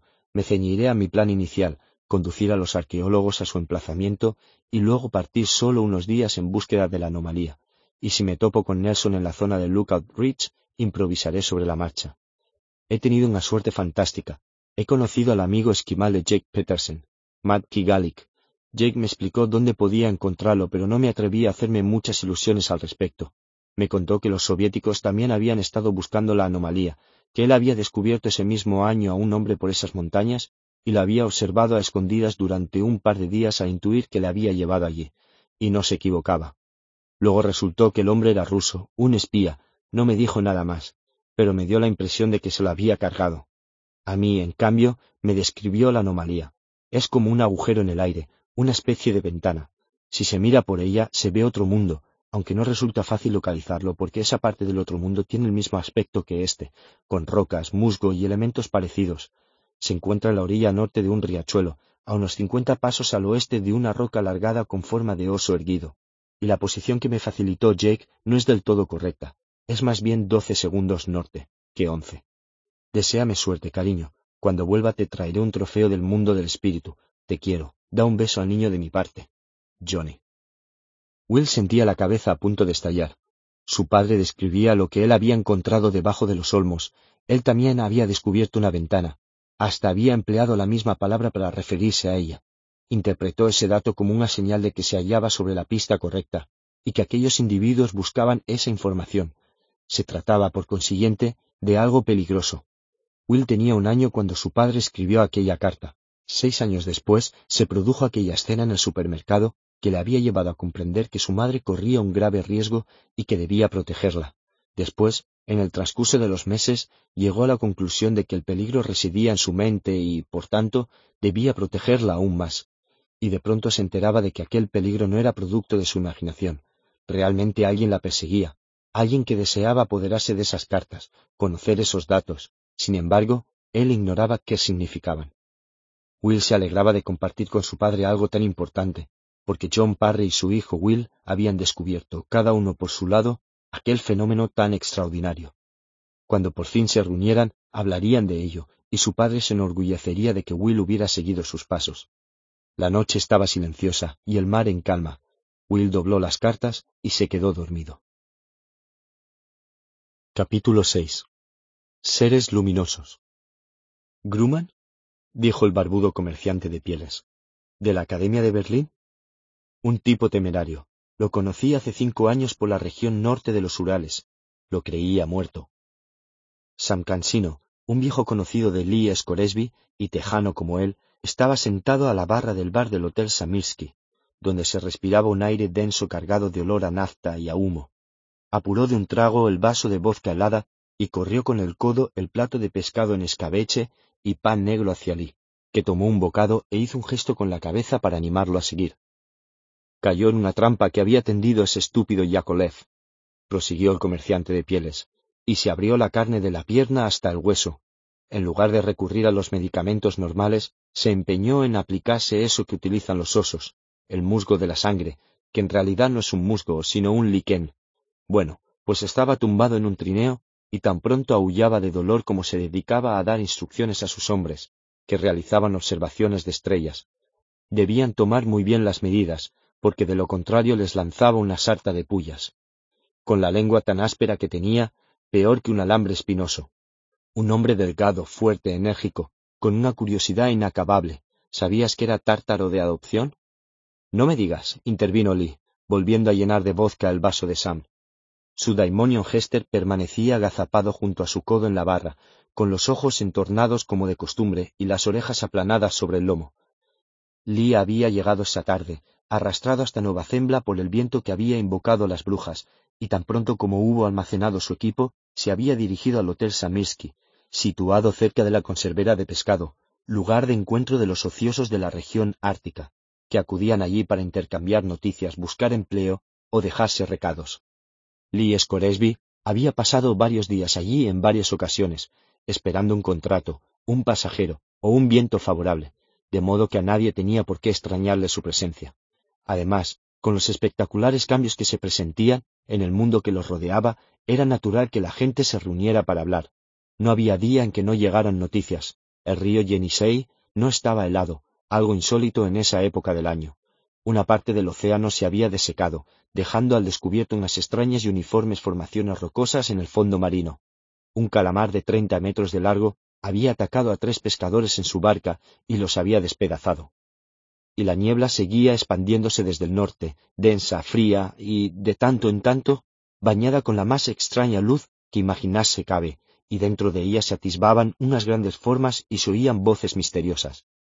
Entre una cosa y otra, aquel era un mal momento para trabajar, y por eso el bar del Hotel Mesky estaba lleno. ¿Gruman ha dicho? preguntó el individuo sentado junto a ellos en la barra, un hombre mayor vestido con la indumentaria típica de los cazadores de focas, cuyo daimonion, un ratón campestre, asomaba con aire solemne por un bolsillo. Era tártaro, sí señor. Yo estaba presente cuando se unió a esa tribu y vi cómo le perforaban el cráneo. Tenía otro nombre también, un nombre tártaro. Me vendrá a la cabeza en cuestión de un minuto. Ah, caramba, qué curioso, comentó Lee Scoresby. Permítame que le invite a una copa, amigo. Me interesa saber más cosas de ese hombre. ¿A qué tribu se incorporó? Los Yenisei Pactars viven al pie de las montañas Semionov, cerca de donde confluyen el Yenisei y el... ahora no recuerdo cómo se llama, un río que baja las montañas. En el embarcadero hay una roca del tamaño de una casa. Ah, sí, repuso Lee, ya me acuerdo, he pasado volando por allí de modo que a Gruma le perforaron el cráneo. ¿Por qué? Era un chamán, respondió el viejo cazador de focas.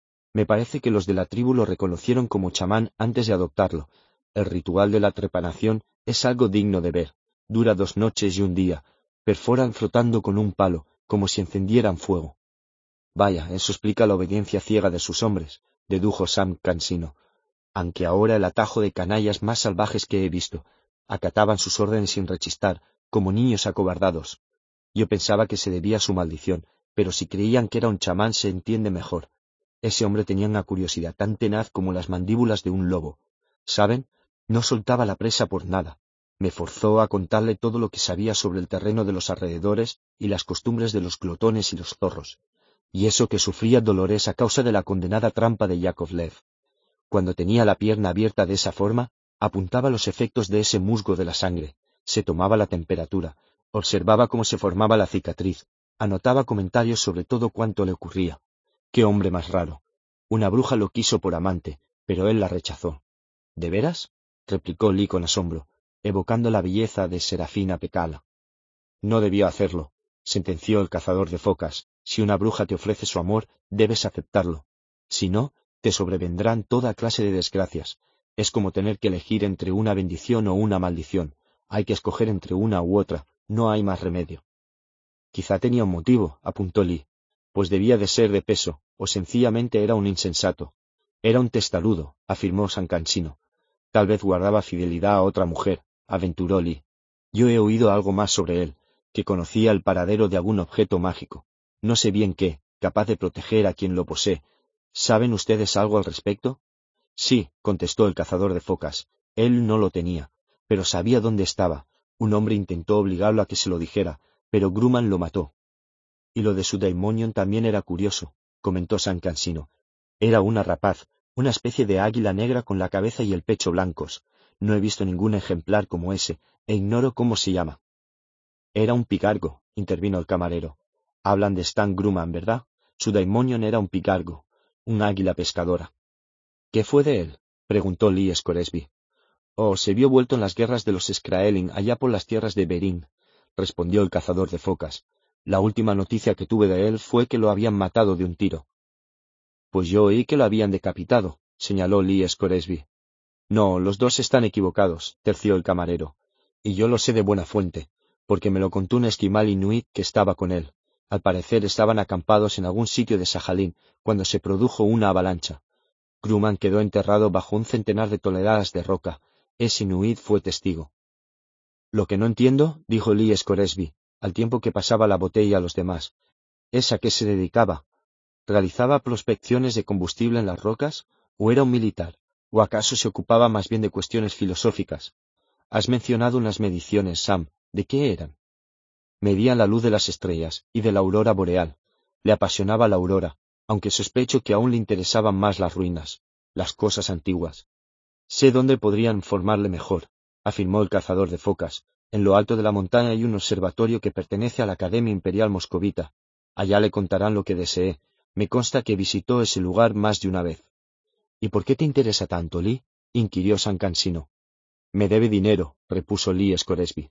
Aquella explicación resultó tan satisfactoria que atajó cualquier posible pregunta al respecto, y la conversación derivó hacia el tema del que no cesaban de hablar todos, los catastróficos cambios que se producían alrededor y que nadie podía ver. Los pescadores, comentó el cazador de focas, comentan que es posible llegar navegando hasta ese nuevo mundo. ¿Es que existe un nuevo mundo? preguntó Lee. En cuanto se despeje esa maldita niebla lo veremos perfectamente, aseguró con optimismo el cazador de focas. Cuando apareció, yo estaba al borde de mi kayak, y por casualidad miraba hacia el norte. Nunca olvidaré lo que vi. En lugar de curvarse el horizonte, la tierra continuaba indefinidamente, yo no la veía acabar, y hasta donde se alcanzaba la vista, había tierra y mar, montañas, puertos, árboles verdes y campos de maíz, una extensión infinita que se perdía en el cielo. Créanme si les digo que sólo por aquella visión merecía haber pasado cincuenta años de duro trabajo. Habría remado por ese calmado mar del cielo sin pensármelo dos veces, pero entonces la niebla lo tapó todo. Nunca había visto una niebla igual, refunfuñó San Cansino. Seguro que dura un mes, por lo menos. Pero tú vas listo si quieres que Stanislaw Kruman te devuelva el dinero, Lee, porque está muerto.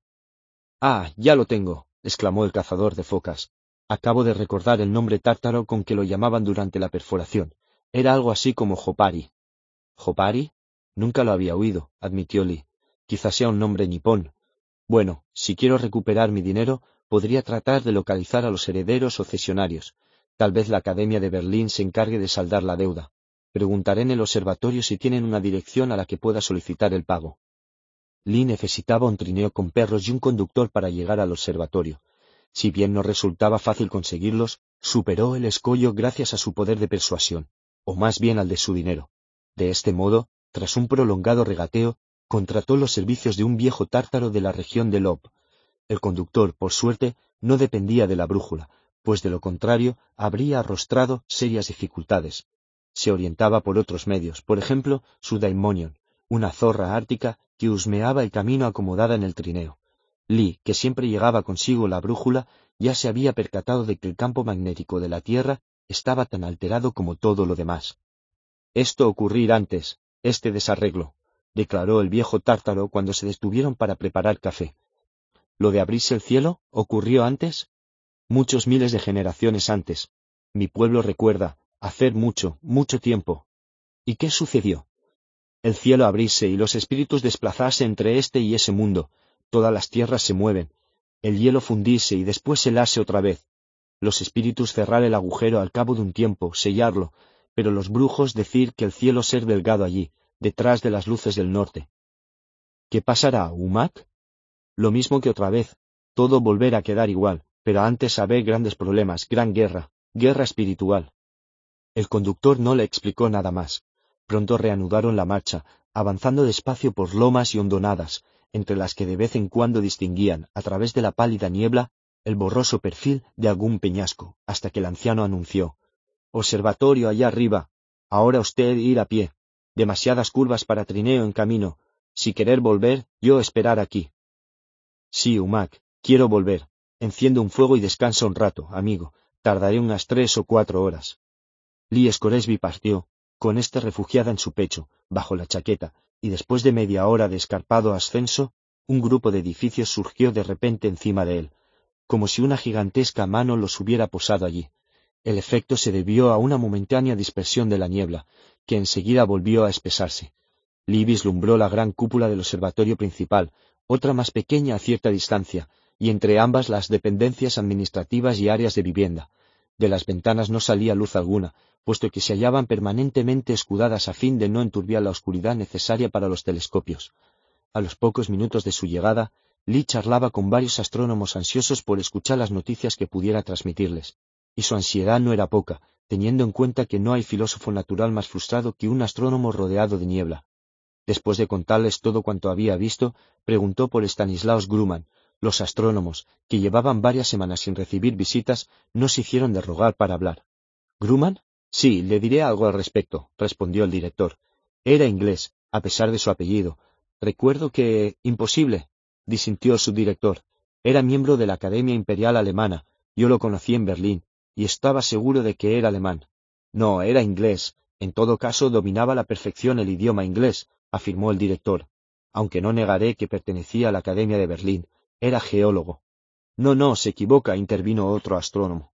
Aunque realizaba observaciones en la Tierra, no era geólogo. Una vez mantuve una larga conversación con él, y de sus palabras deduje que podría definirse como un paleoarqueólogo. Eran cinco astrónomos, sentados en torno a una mesa de la estancia que hacía las veces de sala de estar, comedor, bar, salón de recreo y local para cualquier otra actividad en general. Dos de ellos eran moscovitas, uno polaco, otro yoruba y el último Skraeling. Lee Scoresby advirtió que aquella reducida comunidad se alegraba de recibir un visitante, aunque solo fuera porque propiciaban nuevos temas de conversación. El último en hablar había sido el polaco, y fue el yoruba quien replicó ¿Qué es eso de paleoarqueólogo? Los arqueólogos estudian lo antiguo, de modo que no hay necesidad de añadir un prefijo que significa antiguo. Es que su campo de investigación se centraba en un periodo mucho más antiguo de lo que es habitual en la arqueología, arguyó el polaco. Buscaba restos de civilizaciones que datan de veinte y treinta mil años atrás. Bobadas, declaró el director, una patraña como una casa. Debió de tomarle el pelo. Civilizaciones de treinta mil años de antigüedad. ¡Ja! ¿Dónde están las pruebas? Bajo el hielo, respondió el polaco. Ahí reside la clave del asunto. Según Grumman, el campo magnético de la Tierra experimentó marcadas variaciones en el pasado y, por otra parte, el eje de la Tierra llegó de hecho a desplazarse, de tal forma que algunas zonas templadas quedaron cubiertas de hielo. ¿Cómo? inquirió el Yoruba. Uf, él había elaborado una compleja teoría al respecto, la cuestión era que toda prueba de civilizaciones tempranas que hubieran existido quedó enterrada mucho tiempo antes bajo el hielo. Él afirmaba tener unos fotogramas de unas formaciones rocosas extraordinarias. Caramba, ¿nada más que eso? se mofó el director. Yo no apoyo su teoría, solo cuento lo que sé, señaló el polaco. ¿Cuánto hacía que conocían a Grumman, caballeros? preguntó Lee Scoresby. A ver, déjeme pensar, dijo el director. Han transcurrido siete años desde la primera vez que lo vi. Un par de años antes, más o menos, se forjó una reputación con un informe sobre el polo magnético, explicó el Yoruba. Surgió como de la nada, ya que nadie lo conocía hasta entonces como estudiante ni se sabía de su labor anterior. Siguieron charlando un rato, aportando recuerdos y sugerencias en torno a los derroteros que hubiera podido tomar la trayectoria de Grumman, aun cuando la mayoría de ellos lo creía muerto. Mientras el polaco se ausentaba para preparar más café, Hester, el daimonion liebre, advirtió discretamente a Lee. Fíjate en el Skraeling. El Skraeling apenas había hablado. Alertado por Hester, Lee, que lo había considerado una persona de tendencia taciturna, aprovechó la siguiente pausa en la conversación para mirar con disimulo a su daimonion, un búho níveo, y se percató de que éste lo observaba con fijeza y un intenso brillo en los amarillentos ojos. Bueno, los búhos ofrecían ese aspecto, y se caracterizaban por mirar con fijeza, pensó Lee, en todo caso, Hester estaba en lo cierto. El Daimonion dejaba entrever una hostilidad y suspicacia que no se traslucían en la cara de su humano. A continuación, Lee reparó en otro detalle. El Skraeling llevaba un anillo con el símbolo de la iglesia en relieve. De pronto comprendió el motivo de su silencio. Según tenía entendido, todos los centros de investigación filosófica debían incluir entre su personal a un representante del magisterio, el cual actuaba como censor e impedía la difusión de cualquier descubrimiento herético. Entonces Lee recordó algo que había oído decir a Lira, y preguntó a bocajarro, Y dígame, caballeros, ¿no sabrán si Grumman indagó alguna vez en el tema del polvo? En el encargado ambiente de la habitación se instaló un tenso silencio y todos los presentes centraron la atención en el Skraeling, si bien ninguno lo miró directamente. convencido de que Hester permanecería inescrutable, con los ojos entornados y las orejas aplanadas sobre el lomo. Lee adoptó una alegre expresión de inocencia mientras observaba a los presentes. Finalmente detuvo la mirada en el Skryling y añadió, Disculpe, ¿he preguntado algo sobre lo que pesa alguna prohibición? ¿Dónde oyó mencionar esta cuestión, señor Scoresby? inquirió a su vez el Skraeling. Aludió ahí un pasajero que llevé en mi globo hace un tiempo, contestó sin inmutarse Lee. No comentó de qué se trataba, pero por la manera en que hablaban del tema, me pareció un asunto que podía despertar el interés del doctor Grumman. Supuse que era una especie de fenómeno celeste, como la aurora. De todas formas, quedé desconcertado porque siendo aeronauta conozco bastante bien los cielos y nunca me he topado con esa cosa. ¿En qué consiste exactamente? En un fenómeno celeste, como bien ha apuntado usted, explicó el Scraeling. Carece de toda repercusión práctica. En aquel momento, Lee decidió que era hora de marcharse, no había averiguado nada y no quería hacer esperar a Umac. Así pues, tras dejar a los astrónomos en su observatorio envuelto por la niebla, emprendió la marcha por el sendero, guiado por su daimonion, que veía mejor por tener los ojos más próximos al suelo. Cuando llevaban tan solo diez minutos de camino, algo pasó volando junto a su cabeza en la niebla y se precipitó sobre Hester. Era el búho daimonion del Skraeling. Hester, que había intuido el ataque, se había pegado al suelo a tiempo de evitar las garras del ave. Hester podía hacerle frente, ya que también poseía unas afiladas zarpas, fuerza y valentía. Suponiendo que el Skraeling no andaría lejos, Lee desenfundó el revólver. Detrás de ti, Lee, lo avisó Hester. Lee se volvió como una centella y se agachó al tiempo que sobre su hombro pasaba silbando una flecha. Disparó en el acto. El Skraelin se desplomó gimiendo, con la bala alojada en una pierna. Al cabo de un momento el demonio búho descendió en espiral para posarse con movimientos torpes y desmayados a su lado, medio tendido en la nieve, esforzándose por plegar las alas. Lee Scoresby levantó el arma y apuntó a la cabeza del hombre. Y ahora me explicará, insensato, a qué ha venido esto. ¿No comprende que todos corremos los mismos peligros ahora que se han pronunciado estos trastornos en el cielo? Es demasiado tarde, declaró el Skraeling. ¿Demasiado tarde para qué? Demasiado tarde para parar. Ya he mandado un ave mensajera. El magisterio se enterará de sus pesquisas y se alegrará al saber lo del Grumman. ¿A qué se refiere con lo del Grumman? A que otras personas lo buscan. Eso confirma lo que sospechábamos, y también que otros conocen lo del polvo. Usted es un enemigo de la Iglesia, Lee Scoresby. Por sus obras los conoceréis, por sus preguntas veréis la serpiente que les roe el corazón. Un búho emitía un quedo ulular y batía espasmódicamente las alas. Sus brillantes ojos amarillos se tornaban opacos a causa del dolor. La nieve se teñía de rojo en torno al Skraeling, aunque en aquella brumosa penumbra Lee advirtió que estaba a punto de morir. La bala le habrá dañado una arteria, dijo. Me arrancaré la manga para colocarle un torniquete. No, rechazó con aspereza el Craeli. Moriré gustoso. Me concederán la palma de los mártires, y usted no me privará de ella. Mueras entonces si es lo que quiere. Dígame solo si... Se interrumpió al observar que con un tétrico y leve estremecimiento el búho daimonion desaparecía. El Skraeling había entregado el alma. Lee había visto una vez una pintura donde se representaba un santo de la iglesia que sufría el ataque de unos asesinos. Mientras estos se ensañaban con su cuerpo moribundo, el daimonion del santo ascendía al cielo conducido por unas querubines que le ofrecían una rama de palmera, el símbolo del martirio. El rostro del Skraeling había adoptado la misma expresión de arrobo que el santo del cuadro. Lee se apartó del cadáver, mientras Hester hacía chasquear la lengua. Debimos suponer que mandaría un mensaje, dijo. Quítale el anillo. ¿Para qué diablos lo queremos? preguntó Lee. No somos ladrones, que yo sepa. No, somos renegados, replicó el daimonion no por elección propia, sino por culpa de la maldad de este hombre. En cuanto la Iglesia se entere de esto, estaremos acabados, de modo que mientras tanto aprovecharemos para sacar el mayor partido posible. Quítale el anillo y guárdatelo. Venga, quizá nos sirva de algo. Y reconoció que tenía razón, de manera que arrebató el anillo al muerto. Escrutando la oscuridad, vislumbró que el camino estaba bordeado por un rocoso despeñadero, hasta el que rodó el cadáver. La caída se prolongó mucho tiempo antes de que sonara el ruido del impacto. Ali nunca le había agradado la violencia y detestaba matar, pese a que ya se había visto obligado a hacerlo tres veces. No tiene sentido pensar en eso, observó Hester. No nos ha dejado alternativa, y no hemos disparado con intención de matar. Demonios, Lee, él quería morir. Esa gente no está en sus cabales.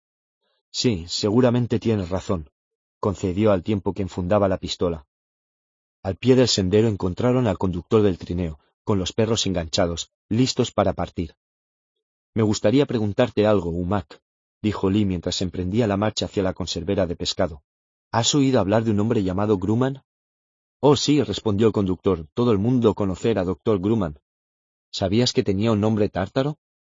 No tártaro. Jopari, querer decir, no tártaro. ¿Qué fue de él? ¿Está muerto? A esta pregunta no poder responder, porque no saber. Comprendo. ¿A quién puedo preguntar entonces? Mejor preguntar a su tribu, mejor preguntar a los Yenisei. ¿Su tribu? ¿Te refieres a la gente que lo inició? ¿A los que le perforaron el cráneo? Sí, mejor preguntar a ellos. Quizá estar muerto o quizá no. Quizá no estar ni vivo ni muerto. ¿Cómo es posible que no esté ni vivo ni muerto? En el mundo del espíritu. Quizá en mundo del espíritu. Yo ya decir demasiado, ahora callar. Y así lo hizo. Tan pronto como llegaron a la conservera, Lee se dirigió a los muelles en busca de un barco que lo llevara a la desembocadura del Yenisei. Entretanto, las brujas proseguían también con su búsqueda. La reina laptiana Ruta Skadi viajó junto a Serafina Pecala y su grupo durante muchos días y muchas noches, a través de la niebla y los torbellinos, sobrevolando regiones devastadas por inundaciones o desplazamientos de tierra. Se hallaban en un mundo desconocido para todas, con extraños vientos, raros olores, grandes aves identificables que los atacaban tan pronto como las veían y sólo desistían al toparse con una lluvia de flechas. Además, cuando descendían a tierra para descansar, ni siquiera reconocían las plantas. De todas formas, algunas eran comestibles. Había unas criaturas similares a los conejos que servían para preparar una sabrosa comida, y no escaseaba el agua. Aquel habría sido un buen territorio para vivir, de no haber sido por las espectrales formas que se desplazaban como la bruma sobre los prados y se concentraban cerca de los riachuelos y las hondonadas donde se remansaba el agua. Según la fuerza de la luz, apenas si se discernían, reducidas a un matiz de variable intensidad, a una rítmica evanescencia, como velos de transparencia que girasen frente a un espejo. Las brujas, que nunca habían visto nada similar, sintieron un recelo inmediato hacia ellas. ¿Crees que tienen vida, Serafina Pecala? preguntó Ruta Skadi, mientras volaban a una gran distancia del suelo, por encima de una de aquellas aglomeraciones, situada en el linde de un terreno arbolado. Vivas o muertas, rebosan maldad, contestó Serafina. Desde aquí lo percibo, hasta saber qué clase de arma hace mella en ellas. Preferiría no acercarme más. Por suerte para las brujas, aquellas fantasmagóricas criaturas parecían ancladas a la tierra, sin capacidad para volar. Antes de terminar el día, presenciaron de lo que eran capaces. Ocurrió en la confluencia de un río y un polvoriento camino, junto a un puente de piedra, al lado de un pequeño soto. El sol del atardecer, al derramar sus rayos oblicuos, pintaba de un intenso verdor los prados y teñía de oro las motas de polvo del aire. Entre esa magnífica luz las brujas divisaron una comitiva de viajeros que se dirigían al puente, unos a pie, otros en carro y un par de ellos montados a caballo. No habían reparado en las brujas, pues no tenían motivo para levantar la vista. Pero como eran las primeras personas que aquellas veían en ese mundo, Serafina ya se disponía a desprender para hablar con ellos cuando se oyó un grito de alarma. El grito procedía del jinete que encabezaba el grupo. El grupo señalaba los árboles y las brujas, siguiendo con la mirada la dirección a que apuntaba, vieron esparcirse sobre la hierba un rosario de aquellas espectrales formas, que se desplazaban sin traba aparente hacia las personas, su presa. Los viajeros se desperdigaron. Serafina observó con asombro cómo el jinete que iba en vanguardia volvía grupas de inmediato y se alejaba al galope, abandonando a su suerte a sus acompañantes. El segundo jinete no tardó en imitar su ejemplo, huyendo a toda prisa en otra dirección. Volad más bajo y observad, hermanas, indicó Serafina a sus compañeras, pero no intervengáis hasta que yo lo ordene. Advirtieron que en la caravana viajaban también niños, unos en carro y otros a pie, era evidente que los niños no veían a los fantasmas y estos, por su parte, no demostraban el menor interés por ellos. Su objetivo eran los adultos. Una vieja sentada en un carro sostenía a dos pequeños en su regazo, y Ruta Scadi encandalizó por su cobardía, ya que intentaba esconderse tras ellos y aunque se le aproximó un espectro, los adelantó ante sí, como si los ofreciera para salvar su propia vida. Los niños se zafaron de la anciana, saltaron del vehículo y se unieron a los demás chiquillos, que corrían despavoridos sin rumbo fijo o bien permanecían inmóviles, abrazados entre sí, mientras las criaturas atacaban a los adultos.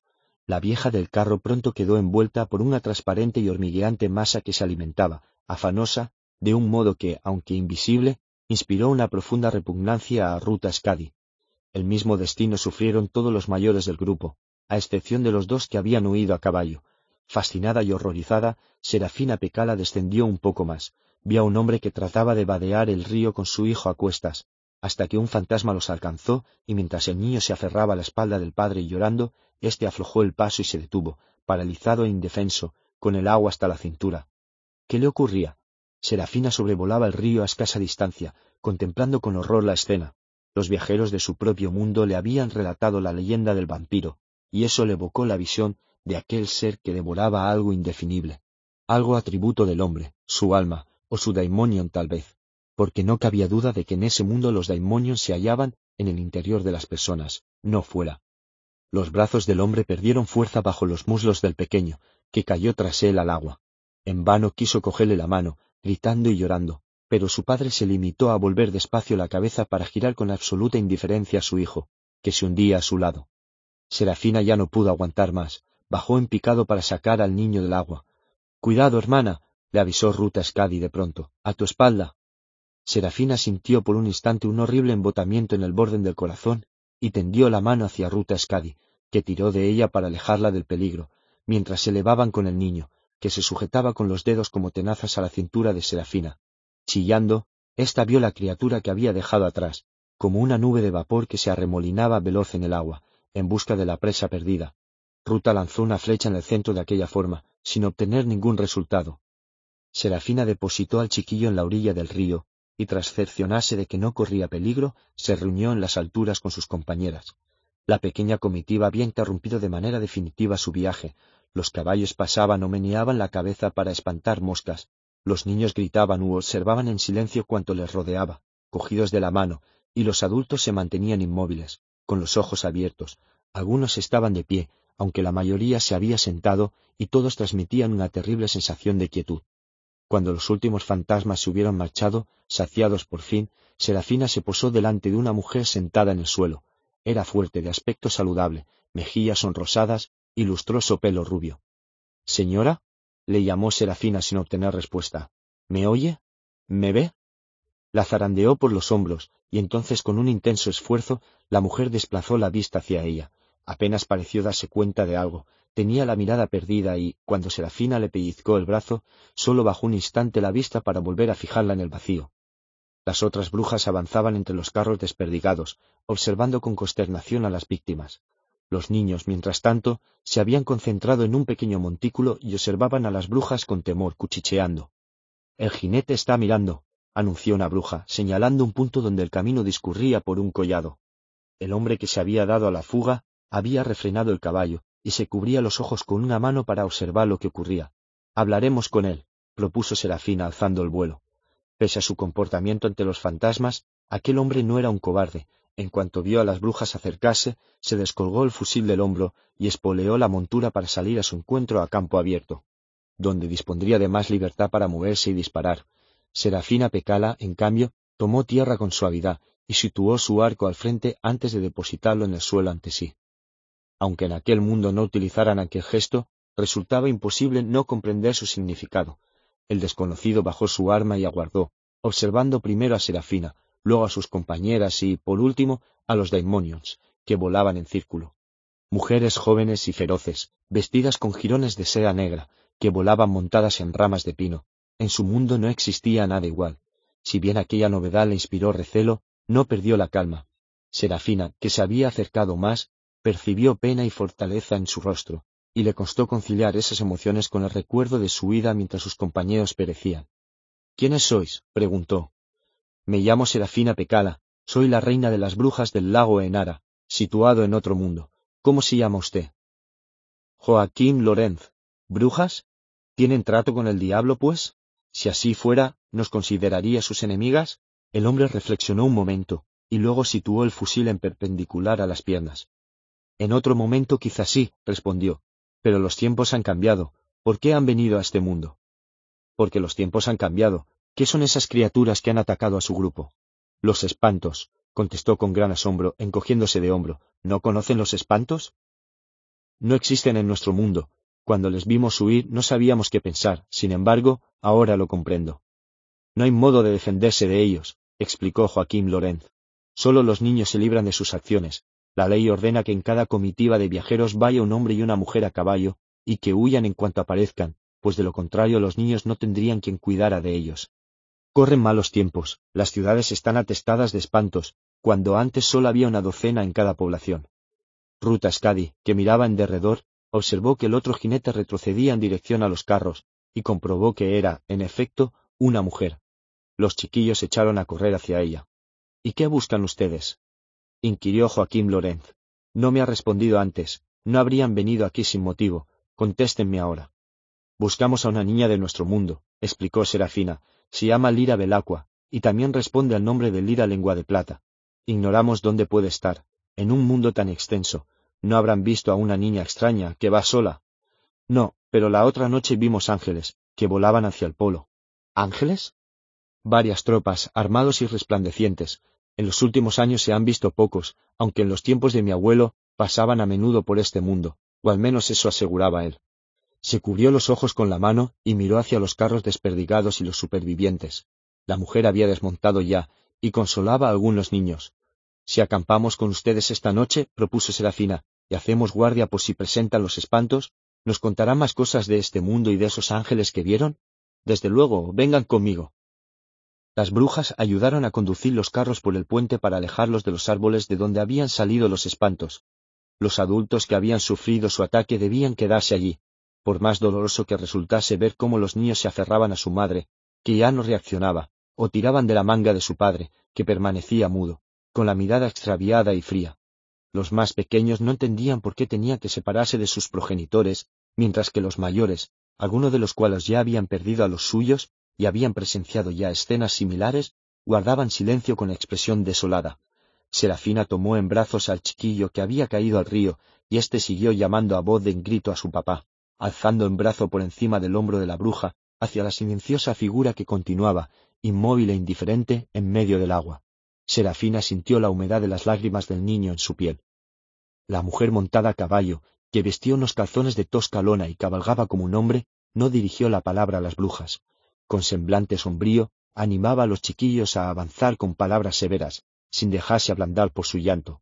El sol de crepúsculo bañaba el ambiente de una dorada luz bajo la cual todo se veía nítido, libre de deslumbramiento, y los rostros de los niños, el hombre y la mujer parecían también inmortales, fuertes y hermosos. Más tarde, junto a las relucientes brasas de un fuego rodeado de piedras, bajo las grandes colinas envueltas en calma, Joaquín Lorén relató a Serafina y Ruta Scadi la historia de su mundo. Antaño éste había sido feliz, aseguró.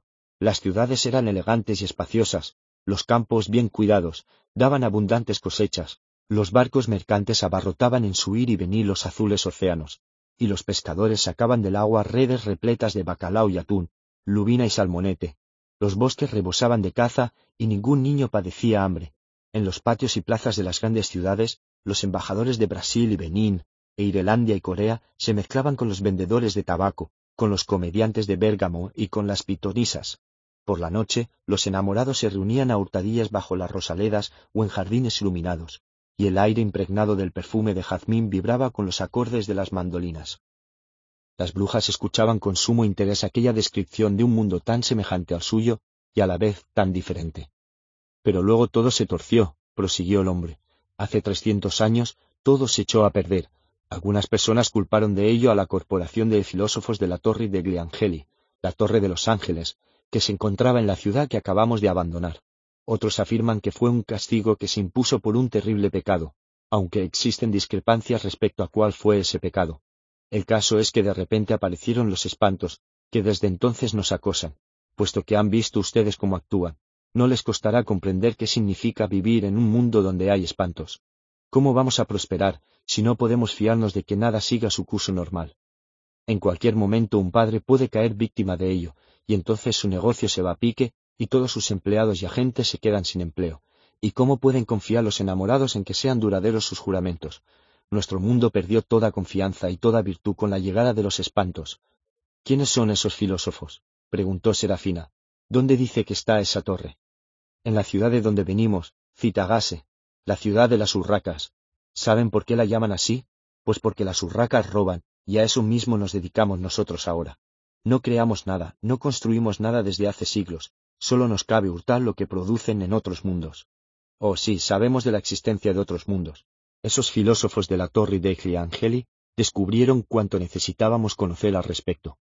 Tienen un conjuro que, cuando se pronuncia, permite la entrada por una puerta invisible que comunica con otro mundo. Algunos opinan que no es un conjuro, sino una llave capaz de abrir incluso aquello donde no hay cerradura. ¿Quién sabe? El caso es que por esa brecha penetraron los espantos, y los filósofos aún la utilizan, según tengo entendido. Van a otros mundos donde roban cuanto encuentran para traerlo aquí, oro y joyas, por descontado, pero también otras cosas como ideas, o sacos de cereales, o lápices. De ahí procede toda nuestra riqueza, concluyó con amargura de las fechorías de la corporación. ¿Por qué no atacan los espantos a los niños? inquirió Ruta Scadi. Ese es el mayor misterio de todos. En la inocencia de la infancia existe algún poder que repela los espantos de la indiferencia. Pero eso no es todo. Los niños ni siquiera los ven, aunque ignoramos por qué.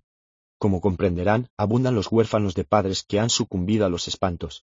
Se juntan en bandas, recorren el país, y a veces los adultos contratan sus servicios para que les consigan comida y provisiones en una zona plagada de espantos, mientras que otras se limitan a vagar sin rumbo, sustentándose de lo que encuentran. Así es nuestro mundo. Durante un tiempo logramos vivir con esta maldición, no crean. Son auténticos parásitos, no matan a su huésped, aunque le chupan casi toda la vida. De todas formas, existía una especie de equilibrio hasta hace poco, hasta que se desató la gran tormenta. No se recuerda otro igual, por el estruendo se habría dicho que el mundo reventaba y se partía. Y luego sobrevino una niebla que duró muchos días, y cubrió todas las partes del mundo de que yo tengo conocimiento, de tal modo que resultaba imposible viajar. Cuando se despejó, las ciudades se hallaban plagadas de espantos, que se concentraban en ellas por centenares, por miles, por eso huimos a las montañas o por mar. Pero ahora no hay escapatoria posible, ustedes mismas lo han visto. Ahora les toca hablar a ustedes. Cuéntenme cómo es su mundo, y por qué lo han abandonado para venir a este. Serafina le explicó sin tapujos cuánto sabía, convencida de que era un hombre honrado, y no había necesidad de ocultarle nada. Él escuchó con atención, meneando la cabeza con asombro, y cuando la bruja hubo terminado dijo, Ya les he comentado que muchos atribuyen a nuestros filósofos el poder de abrir el paso a otros mundos. Pues bien, algunos creen que de vez en cuando dejan una entrada abierta, por descuido, no me extrañaría que algún que otro viajero de estos mundos encontrara el camino para llegar al nuestro. Los ángeles, por ejemplo, pasan por aquí. ¿Ángeles? repitió Serafina. Ya los ha mencionado antes. Nosotras no hemos oído hablar nunca de ellos. ¿Qué son? ¿Quieres saber qué son los ángeles? Inquirió a su vez Joaquín Lorenz. Muy bien, se denominan a sí mismos Bene Elim, según me han explicado. Algunos los llaman vigilantes. No son seres de carne y hueso como nosotros, sino entes espirituales, o quizá su carne sea más delicada que la nuestra, más liviana y clara, lo ignoro. El caso es que no son como nosotros. Su misión consiste en llevar mensajes procedentes del cielo. A veces los vemos volar, de paso solo por este mundo, relucientes como luciérnagas, allá en lo alto. En las noches de calma se oye incluso el batir de sus alas. Tienen intereses distintos de los nuestros, aunque antaño solían bajar tierra, trataban con las personas y hasta procreaban con nosotros, a decir de algunos. Cuando apareció la niebla, después de la gran tormenta, yo me encontraba en las montañas situadas detrás de la ciudad de Santelia, de regreso a casa.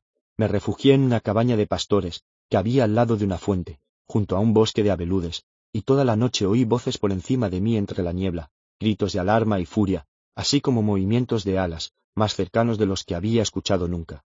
Hacia el amanecer percibí los ruidos de una escaramuza, silbidos de flechas y entrechocar de espadas, no me atrevía a salir para mirar, pese a la curiosidad, porque tenía miedo, estaba aterrorizado, lo reconozco. Cuando vi el cielo más despejado, aún en la niebla, me aventuré a mirar fuera y vi una gran figura que yacía herida junto a la fuente. Tuve la impresión de que miraba algo que no tenía derecho a ver, algo sagrado. Desvié la vista, y cuando volví a mirar ya había desaparecido. Nunca he estado tan cerca de un ángel como esa vez. Sin embargo, como he explicado antes, la otra noche los vimos volar muy alto entre las estrellas, hacia el polo, como una flota de poderosos barcos con las velas izadas. Algo está ocurriendo, y aquí abajo ignoramos de qué se trata. Tal vez se avecina una guerra. Una vez estalló una guerra en el cielo, hace miles y miles de años, pero desconozco en qué acabó. No sería posible que se produjera otro.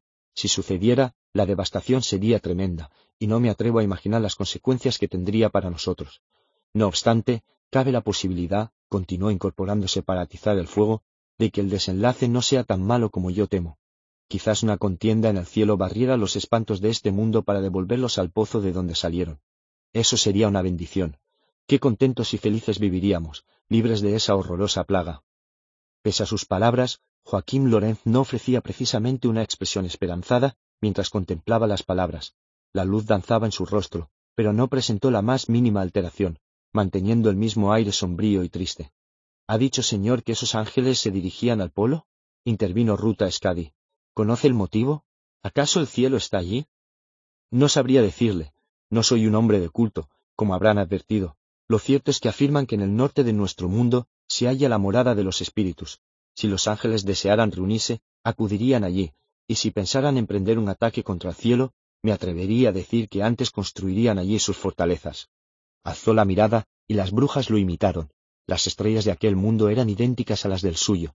La vía láctea destacaba, brillante, en la cúpula del firmamento, y la oscuridad quedaba salpicada por innumerables puntos de luz estelar, de fulgor comparable casi al de la luna. Señor, ¿ha oído hablar alguna vez del polvo? inquirió Serafina. ¿Polvo? Supongo que no se referirá al polvo de los caminos. No, nunca he oído hablar de él en otro sentido. Mire, ahora pasa una tropa de ángeles. Señaló hacia la constelación de Ofiuco, y las brujas observaron que, en efecto, algo se movía allí. Se trataba de una minúscula concentración de seres luminosos que, lejos de desplazarse de forma errática, surcaban el aire con la misma determinación que una bandada de gansos o cisnes. Ruta Scadi se puso en pie. Hermana, es hora de que me separe de vosotras, anunció a Serafina. Voy a hablar con esos ángeles para tratar de averiguar qué son. Si van al encuentro de Lord Asriel, me uniré a ellos, y si no, continuaré buscando por mi cuenta. Gracias por vuestra compañía, y que os vaya bien. Se dieron un beso, y Rutascadi se apresuró a montar en su rama de nube pino, y alzó el vuelo. Su daimonion Sergi, un azor, surgió de la oscuridad para situarse a su lado. ¿Subiremos mucho? preguntó. A la misma altura que esos seres luminosos que se divisan en Ofiuco. Avanza muy deprisa, Sergi, hay que alcanzarlos. La bruja y su daimonio se elevaron por el aire, más veloces que centellas. El viento silbaba entre las ramificaciones de la nube pino, y hacía flotar los negros cabellos de ruta, no se volvió para mirar la pequeña hoguera rodeada de tinieblas, ni a los niños dormidos ni a sus compañeras. Aquella parte de su viaje había concluido, y por otro lado las resplandecientes criaturas todavía se veían muy pequeñas, y no podía apartar la vista ni un instante si no quería correr el riesgo de perderlas entre aquella gran fanja tachonada de estrellas. Por eso continuó volando con la mirada fija en los ángeles, y a medida que se acercaba los vilumbraba con mayor claridad. Su fulgor no era como el que desprende algo al arder, sino similar, aunque resultara paradójico de noche, al de los cuerpos sobre los que incide la luz del sol. Eran como los humanos, pero con alas y mucho más altos, y, puesto que iban desnudos, la bruja distinguió tres varones y dos hembras. En la espalda, tan musculosa como el pecho, les nacían las alas a la altura de los omoplatos. Ruta Scadi permaneció tras ellos un rato, observando, calibrando su fuerza por si tenía que enfrentarse a ellos, no iban armados, pero la facilidad con que volaban indicaba que tal vez la superarían en velocidad llegado el caso. Reparando el arco por precaución, aceleró la marcha y cuando estuvo a su lado los llamó Ángeles, parad y escuchadme, soy la bruja Ruta Scadi, y quiero hablar con vosotros. Los ángeles se volvieron y plegaron sus grandes alas para detenerse. A continuación situaron los cuerpos en posición vertical, manteniéndose en el aire con un leve aleteo. Ruta Scadi se vio rodeada por cinco enormes formas que refulgían entre la oscuridad, alumbradas por un invisible sol. La bruja pasó la mirada de uno a otro, sentada en su rama con orgullo, sin miedo, aun cuando el corazón latía con fuerza por la extrañeza de la situación, y su daimonion acudió a refugiarse en la calidez de su cuerpo. Cada uno de aquellos seres era distinto, de eso no cabía duda, y pese a ello tenían más en común entre sí que con cualquier humano que ella hubiera visto, lo que compartían era un oscilante y veloz entramado de inteligencia y sentimiento que parecía impregnarlos a todos de manera simultánea. Si bien eran ellos quienes iban desnudos, Ruta Scadi se sintió desnuda bajo sus miradas, por la extraordinaria capacidad de penetración y hondura que expresaban. No obstante, ella no se avergonzaba de lo que era, de modo que le sostuvo la mirada con la cabeza bien alta. Con que sois ángeles, dijo, o vigilantes, o Beneelim, ¿a dónde vais? A donde alguien nos llama. La bruja no estaba segura de quién había respondido. Podía haber sido cualquiera o incluso todos a la vez. ¿Quién os llama? preguntó. Un hombre. ¿Lord Asriel? Tal vez. ¿Por qué acudís a su llamada? Porque así lo deseamos. Entonces podéis guiarme hasta él, les ordenó. Rutascadi tenía 416 años y toda la altivez y conocimientos propios de una reina bruja adulta, aunque poseía más sabiduría de la que podría acumular cualquier ser humano en su corta vida. No se percataba de cuán infantil aparecía junto a aquellos vetustos seres. Tampoco sospechaba que la conciencia de esas criaturas alcanzaba a sondear más allá de ella, cual filamentos tentáculos, hasta los más remotos entresijos de mundos cuya existencia ella ni siquiera había soñado, ni que los veía con forma de humanos solo porque eso esperaban ver sus ojos, de haberlos percibido con su auténtica apariencia, habrían semejado más arquitecturas que organismos, una suerte de gigantescas estructuras compuestas de inteligencia y sentimiento. Con todo, ella no esperaba otra cosa, la bruja era muy joven. De inmediato volvieron a quitar las alas y se alejaron a toda prisa. Ruta Scadi los siguió, surcando las turbulencias que dejaban en el aire, saboreando la velocidad y la potencia que imprimían a su vuelo. Volaron toda la noche, las estrellas giraron alrededor de ellos y se apagaron cuando el alba apareció por el este. El mundo cobró fulgor mientras asomaba el sol, y a partir de ese momento se desplazaron por un cielo azul, fresco y despejado, empapado de dulzura y humedad. Con la luz del día, los ángeles eran menos visibles, aunque nadie habría dejado de captar su extraño aspecto. La luz que veía en ellos Ruta Scadi no se correspondía con la del sol, que entonces ascendía por el horizonte, sino que tenía otro origen. Continuaron volando incansables, horas y horas, y ella seguía incansable su ritmo, se sentía poseída por un intenso gozo, convencida de que podía mandar aquellas presencias inmortales. Le producían regocijo su sangre y su carne, la tosca corteza de pino cuyo contacto notaba en la piel, el palpitar de su corazón y la vida en todos sus sentidos, y el hambre que experimentaba entonces, la dulce presencia de su daimón Azor. La tierra que se extendía allá abajo y todos los seres vivos, tanto animales como plantas, se henchía de alegría al pensar que estaba hecha de la misma sustancia que ellos y que cuando muriera su cuerpo alimentaría otras vidas, al igual que ella se había nutrido de otros seres, y también la llenaba de contento la perspectiva de ver de nuevo al Lord Asriel. Anocheció, y los ángeles siguieron volando. De pronto el aire cambió, ni a mejor ni a peor, simplemente varió. Entonces Rutascadi comprendió que habían pasado a otro mundo, aunque ignoraba cómo había ocurrido. Ángeles, llamó, ¿cómo hemos abandonado el mundo en el que os encontré? ¿Dónde estaba la frontera? En el aire hay unas puertas visibles que comunican con otros mundos, le respondieron. Nosotros las percibimos, pero tú no. Rutascadi no veía la puerta invisible. En efecto, pero tampoco le hacía falta. Las brujas se orientaban mejor aún que los pájaros. Se fijó en los tres escarpados picos que sobrevolaban y memorizó al detalle su configuración. Así podría encontrarlos en caso de necesidad, creyeran lo que creyeran los ángeles. Siguieron avanzando, y al cabo de un rato la bruja oyó una voz de ángel.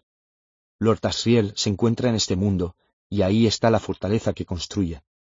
Habían aminorado la velocidad, y planeaban en círculo como las águilas. Rutascadi dirigió la vista a donde apuntaba un ángel. El primer anuncio del día añadía una tenue matiz de resplandor por levante, aunque sobre el negro aterciopelado del firmamento las estrellas aún conservaban todo su fulgor. Y en todos los confines del mundo, donde la luz se intensificaba por momentos, una gran cordillera erguía sus picos. Aceradas lanzas de oscura roca, colosales bloques desgajados y dentadas crestas, amontonados en desorden cual restos de una catástrofe universal.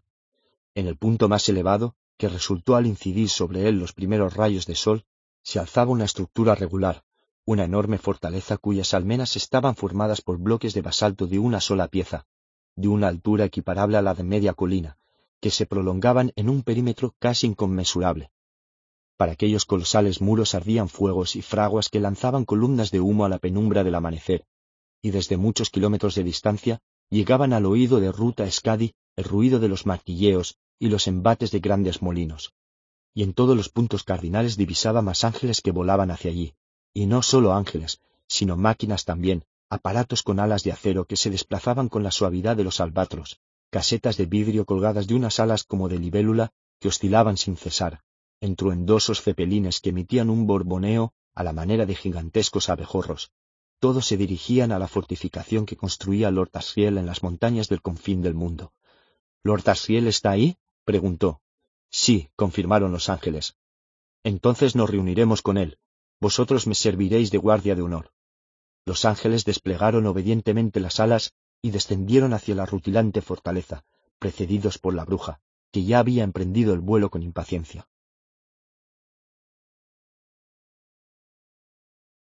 Capítulo 7 El Rolls Royce Lira vio al despertar que la mañana era cálida y tranquila, como si en aquella ciudad no existiera más estación que aquel sosegado verano. Se levantó de la cama y, ya en la planta baja, oyó unas voces infantiles procedentes del mar y decidió averiguar qué hacían. En el soleado puerto, tres niños y una niña pedaleaban con entusiasmo en un par de patines, aproximándose a toda velocidad a las escaleras. Al ver a Lira redujeron la marcha un momento, pero enseguida volvieron a concentrarse en la carrera.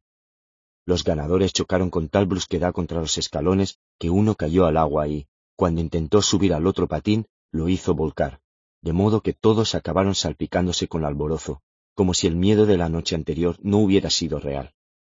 Aquellos chiquillos eran más pequeños que los que había visto en la plaza de la torre. Observó Lira antes de reunirse con ellos en el agua, seguida de Pantalaimón, que se había transformado en un reluciente pececillo plateado. A Lira le costaba poco trabar conversación con otros niños, y estos enseguida formaron un corro alrededor de ella, sentados en la cálida piedra, con la ropa chorreante, mientras el sol se la secaba. El pobre Pantalaimon tuvo que volver a meterse en el bolsillo, y adoptar la forma de rana para adaptarse a la fría humedad del algodón. ¿Qué vais a hacer con ese gato? ¿De verdad podéis quitarle el mal fario? ¿De dónde sois? ¿Y a tu amigo, no le dan miedo los espantos? Will no teme nada, aseguró Lira, y yo tampoco. ¿Por qué os asustan los gatos? ¿No sabes qué pasa con los gatos? preguntó con incredulidad el chiquillo de más edad. Tienen el demonio dentro, y por eso hay que matar a todos los que se crucen en tu camino, si te muerden te traspasan el demonio. ¿Y qué hacías con ese gran leopardo? Lira cayó en la cuenta de que se refería al pantalaimon de la noche anterior y meneó la cabeza con aire de inocencia. Debiste de soñarlo, contestó. Las cosas se ven diferentes con la luz de la luna. En el lugar de donde venimos Will y yo no hay espantos, de modo que no sabemos casi nada de ellos. Si no los ves, estás a salvo, explicó un niño. Si los ves, sabes que te vencerán. Eso decía mi papá y después le pasó a él. La otra vez los había esquivado. ¿Y están aquí, alrededor de nosotros? Sí, corroboró la niña. Tendió una mano y cerró el puño en el aire. He atrapado uno, exclamó alegremente. Ellos no pueden hacernos daño, señaló otro niño, y nosotros tampoco a ellos. ¿Y siempre ha habido espantos en este mundo? preguntó Lira. Sí, contestó un chiquillo. No, lo contradijo otro. Aparecieron hace mucho tiempo, más de cien años. Vinieron por culpa de la corporación, declaró el tercero. ¿Por culpa de qué? inquirió Lira. Eso es mentira, exclamó la niña. Mi abuelita dijo que habían venido porque la gente era mala y Dios los envió para castigarnos. Tu abuela no sabe nada de nada, replicó un muchacho. Tu abuela tiene barba, como una cabra. ¿Qué es la corporación? insistió Lira. Ya conoces la torre de Gliangeli, respondió un niño. Ya sabes, la de la plaza, pues pertenece a la corporación, y dentro hay un sitio secreto. Los hombres de la corporación son unos sabios con conocimientos de filosofía, alquimia, de todo, y fueron ellos los que dejaron entrar a los espantos. No es cierto, disintió otro chico. Los espantos vinieron de las estrellas. Sí lo es. Voy a explicar qué pasó. Hace cientos de años un hombre de la corporación se dedicó a partir un metal, plomo, para convertirlo en oro. Lo cortó muchas veces, en trozos cada vez más pequeños, hasta que no pudo continuar, pues no había nada más pequeño que eso. Era tan minúsculo que ni se veía siquiera. Sin embargo, también partió ese trozo, y dentro del pedacito más insignificante estaban todos los espantos, tan apretados y bien doblados que no ocupaban espacio. En cuanto lo cortó, ¡zas! salieron corriendo y se quedaron aquí. Eso contaba mi padre. ¿Hay algún miembro de la corporación en la torre ahora? preguntó Lira. No, huyeron como los demás, contestó la niña. En la torre no hay nadie, ese sitio está encantado, afirmó un chiquillo. Por eso el gato salió de allí. Nosotros no pensamos entrar. No, ningún niño entra ahí, porque nos da miedo. A los de la corporación no les da miedo entrar, señaló otro. Ellos conocen una magia especial o algo así. Son unos avariciosos, que viven a costa de los pobres, replicó la niña. Los pobres realizan todo el trabajo, y los de la corporación viven allí sin hacer nada. ¿No hay nadie en la torre? insistió Lira. ¿Ninguna persona mayor? No hay una persona mayor en toda la ciudad. No se atreverían, claro. Sin embargo, ella había visto a un joven allá arriba, estaba segura. Además, aquellos niños hablaban de una manera especial, como expertos mentirosos. Lira, que enseguida reconocía a los embusteros, estaba convencida de que no decían toda la verdad. De repente recordó que el pequeño Paolo había mencionado que tenía un hermano mayor, Tulio, que estaba también en la ciudad, y Angélica lo había obligado a callar. ¿Sería su hermano el joven que había visto? Se despidió de los niños, que se apresuraron a remolcar los patines para dejarlos en la playa, y se dirigió a la casa para preparar café y ver si se había despertado Will. Este seguía dormido, con el gato enroscado a sus pies. Lira estaba impaciente por reunirse de nuevo con la licenciada, de modo que escribió una nota que colocó junto a la cama, y, con la mochila a la espalda, salió en busca de la ventana. La ruta que tomó la condujo a la plazuela por la que habían pasado la noche anterior. Observó que la luz del sol destacaba las borrosas esculturas de la fachada de la antigua torre, junto a la puerta. Unas figuras antropomorfas con alas plegadas, cuyas facciones, aún erosionadas por siglos de interperie, expresaban poder, compasión y fuerza intelectual. Ángeles, dijo Pantalaimon, posado en su hombro con la apariencia de un grillo. O espantos, quizá, replicó Lira. No, los niños han dicho que esto era algo de Angeli, argumentó. Apuesto a que significa ángeles. ¿Entramos? Observaron la gran puerta de roble, con sus magníficas bisagras negras. Estaba entornada, y sólo les separaba de ella media docena de gastados escalones. Nada les impedía entrar, salvo su propio miedo. Lira subió de puntillas por las escaleras y se asomó por el resquicio. Únicamente alcanzó a ver una sala con losas de piedra, y sólo en parte, porque Pantalaimon batía las alas sobre su hombro, con la misma ansiedad que había evidenciado cuando perpetraron aquella diablura con los cráneos de la cripta del Jordan College. Desde entonces ella se mostraba más prudente. Ese sitio le daba mala espina. Bajó por las escaleras y se encaminó a la soleada avenida bordeada de palmeras. Después de cercionarse que no miraba a nadie, atravesó la ventana y salió al Oxford de Will. Cuarenta minutos más tarde se encontraba de nuevo en la Facultad de Física, discutiendo con el Bedel, aunque esta vez tenía un triunfo en la mano. Pregunte a la doctora Malone, si quiere, lo invitó con actitud dócil. No tiene más que preguntarle, ella se lo dirá. El Bedel se volvió hacia el teléfono, y Lira observó con cierta compasión cómo pulsaba los botones y empezaba a hablar. No disponía de una garita decente para sentarse dentro, como correspondía a un college de Oxford, sino sólo de ese gran mostrador de madera, como si aquello fuera un comercio. De acuerdo, accedió el conserje volviéndose. Dice que subas, pero cuidado, no se te ocurra ir a otro sitio. No lo haré, tranquilo, aseguró con la recatada actitud de una niña obediente.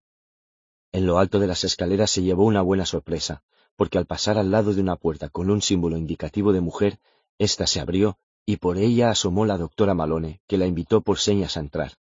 Acudió a su encuentro, desconcertada. Aquello no era el laboratorio, sino un lavabo, y la doctora Malone estaba muy nerviosa. Lira, en el laboratorio hay unas personas, inspectores de policía o algo así. Saben que viniste a verme. Ignoro qué pretenden, pero esto no me gusta nada. ¿Qué está pasando? ¿Cómo se han enterado de que vine a verla? No lo sé, no conocen tu nombre, pero era fácil deducir que se referían a ti. Ah, bueno, les mentiré, será sencillo. Pero, ¿qué ocurre? Doctora Malone, llamó una voz femenina desde el pasillo. ¿Ha visto a la niña? Sí, respondió la doctora Malone. Le enseñaba dónde está el lavabo. No había necesidad de ponerse tan nerviosa, pensó Lira, pero quizás ella no estaba acostumbrada al peligro. La mujer del pasillo, joven y bien vestida, dedicó una sonrisa a Lira cuando ésta salió, pero su mirada reflejaba severidad y suspicacia. Hola, saludó. Tú eres Lira, ¿verdad? Sí, ¿cómo se llama usted? Soy la sargento Clifford. Ven, entra. Lira consideró que aquella joven demostraba gran desfachatez al comportarse como si aquel fuera su laboratorio, pero asintió con fingida docilidad. En ese momento la asaltó el primer asomo de remordimiento. No debía estar allí. El aletiómetro quería que hiciera otra cosa. Permaneció dubitativa, en el umbral de la puerta. En la sala había un tipo alto y fornido de cejas blancas. Lira, que conocía bien el aspecto de los licenciados, dedujo que ni el hombre ni la mujer pertenecían al mundo académico. Entra, Lira, volvió a animarla la sargento Clifford. No pasa nada, este es el inspector Walters. Hola, Lira, dijo el hombre. La doctora Malone me ha contado muchas cosas de ti. Me gustaría hacerte preguntas, si no te importa. ¿Qué clase de preguntas? inquirió. No son difíciles, aseguró, muy sonriente, el individuo. Ven a sentarte aquí, Lira. Le aproximó una silla, en la que Lira tomó asiento con recelo, al tiempo que oía cerrarse la puerta. La doctora Malone permaneció de pie cerca. Pantaleón se agitaba en su forma de grillo dentro del bolsillo de Lira, que, al notarlo bajo la tela, temió que su temblor fuera perceptible por los demás, de modo que le pidió con el pensamiento que dejara de moverse. ¿De dónde eres, Lira? preguntó el inspector Walters. Si respondía de Oxford, lo comprobarían de inmediato.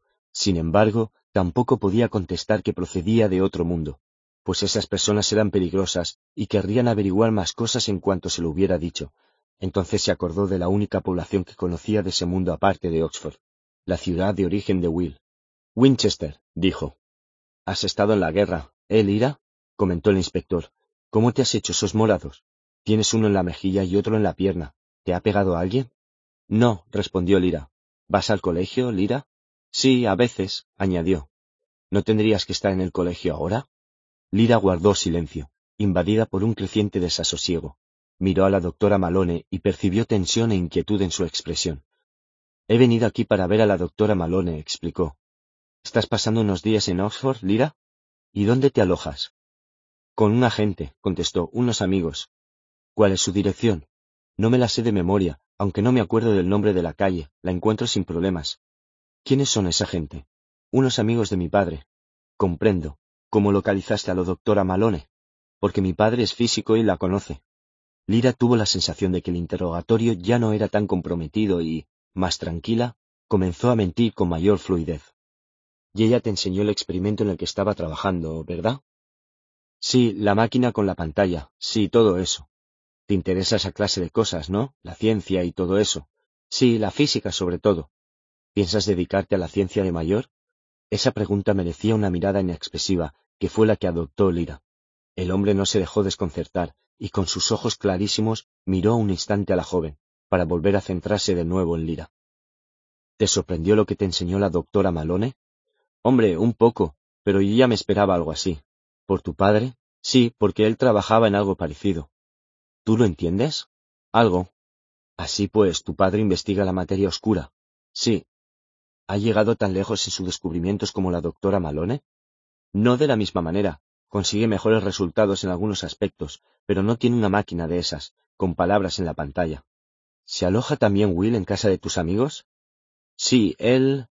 Se interrumpió de repente, consciente de que acababa de cometer un terrible error. También se percató la pareja, y se pusieron en pie en el acto para detener a la niña, que ya echaba a correr, pero la doctora Malone les estorbaba el paso, y la sargento tropezó y cayó, obstruyendo el avance del inspector. Lira tuvo así tiempo de salir como una bala, cerrar de un portazo y dirigirse a toda prisa hacia las escaleras. Por una puerta aparecieron dos hombres con bata blanca, contra los que chocó.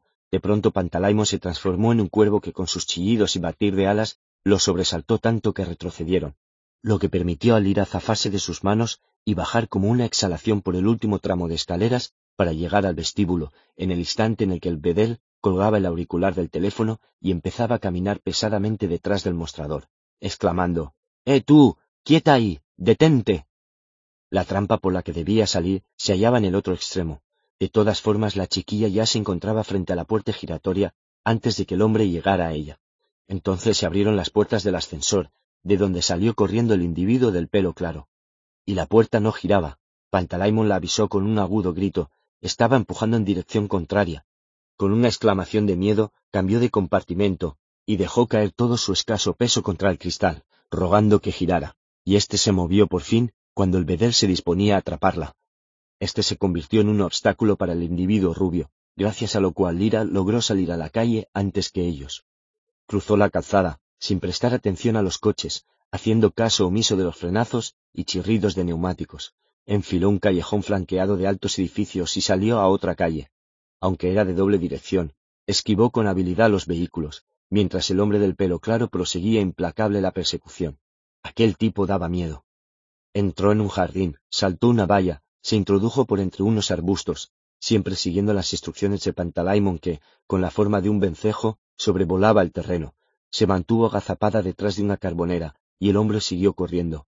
Oía sus pasos, pero no sus jadeos. Era tan rápido, tan resistente. Retrocede, vuelve a la calle, le indicó Pantalaimon.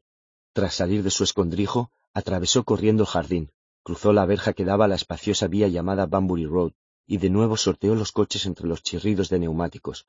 Continuó corriendo por Norham Gardens, una calle tranquila, bordeada de árboles y casas victorianas, en los aledaños de un parque.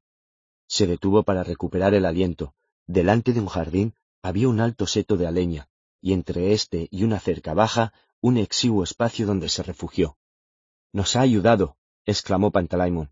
La doctora Malone se ha puesto en medio, está con nosotros, no con ellos. Oh, Pan, se lamentó Lira, no tenía que haber dicho eso de Will. Debí tener más cuidado. No deberías haber venido, sentenció con severidad el Daimonion. Lo sé, eso también. No tuvo tiempo de seguir reprendiéndose, porque Pantalaimon se aproximó a su hombro, y transformado en grillo, se introdujo en su bolsillo, al tiempo que le advertía, Mira, ahí atrás. Se puso en pie, dispuesta a echar a correr, y vio un amplio coche de color azul oscuro que se deslizaba silenciosamente por la calzada a su lado. Cuando se preparaba para alejarse a toda prisa, se bajó la ventanilla trasera del vehículo y por ella asomó una cara conocida. Lizzie, dijo el anciano del museo, qué placer volver a verte. ¿Quieres que te lleve a algún sitio? A continuación abrió la portezuela y se desplazó para dejarle sitio en el asiento. Pese a sentir el pellizco de advertencia que le propinaba Pantalaimon a través de la tela de la blusa, Lira subió de inmediato al automóvil, agarrando la mochila y el anciano se inclinó sobre ella para cerrar la portezuela. Parece que tienes prisa, observó. ¿A dónde quieres ir? A Summertown, por favor, respondió. El chofer llevaba una gorra de visera. El vehículo, que desprendía una sensación general de lisura, suavidad, potencia, y en cuyo reducido espacio se concentraba con fuerza el olor de la colonia del viejo, reemprendió la marcha sin producir el menor ruido. ¿Qué me cuentas, Lizzie? preguntó el anciano. ¿Has averiguado algo más sobre esos cráneos? Sí, contestó, volviéndose para mirar por la ventanilla posterior. No vio ni rastro del individuo rubio. Lo había despistado. Ahora jamás la encontraría. Estando como estaba en ese lujoso coche en compañía de un hombre rico, pensó con una sensación de triunfo. Yo también he realizado algunas indagaciones, explicó el anciano. Un antropólogo amigo mío me ha comentado que tienen varios más en la colección, aparte de los que están expuestos. Algunos son muy antiguos, del Neandertal, ¿sabes? Sí, eso me han dicho a mí también, asintió Lira, aunque no sabía de qué hablaba. ¿Y cómo está tu amigo? ¿Qué amigo? inquirió Lira alarmada. ¿También había hablado de Will aquel hombre? El amigo en cuya casa te alojas. ¿O era una amiga? Ah, sí, una amiga. Está muy bien, gracias. ¿Y a qué se dedica? ¿Es arqueóloga? Oh, es física. Estudia la materia oscura, respondió Lira, todavía un tanto nerviosa.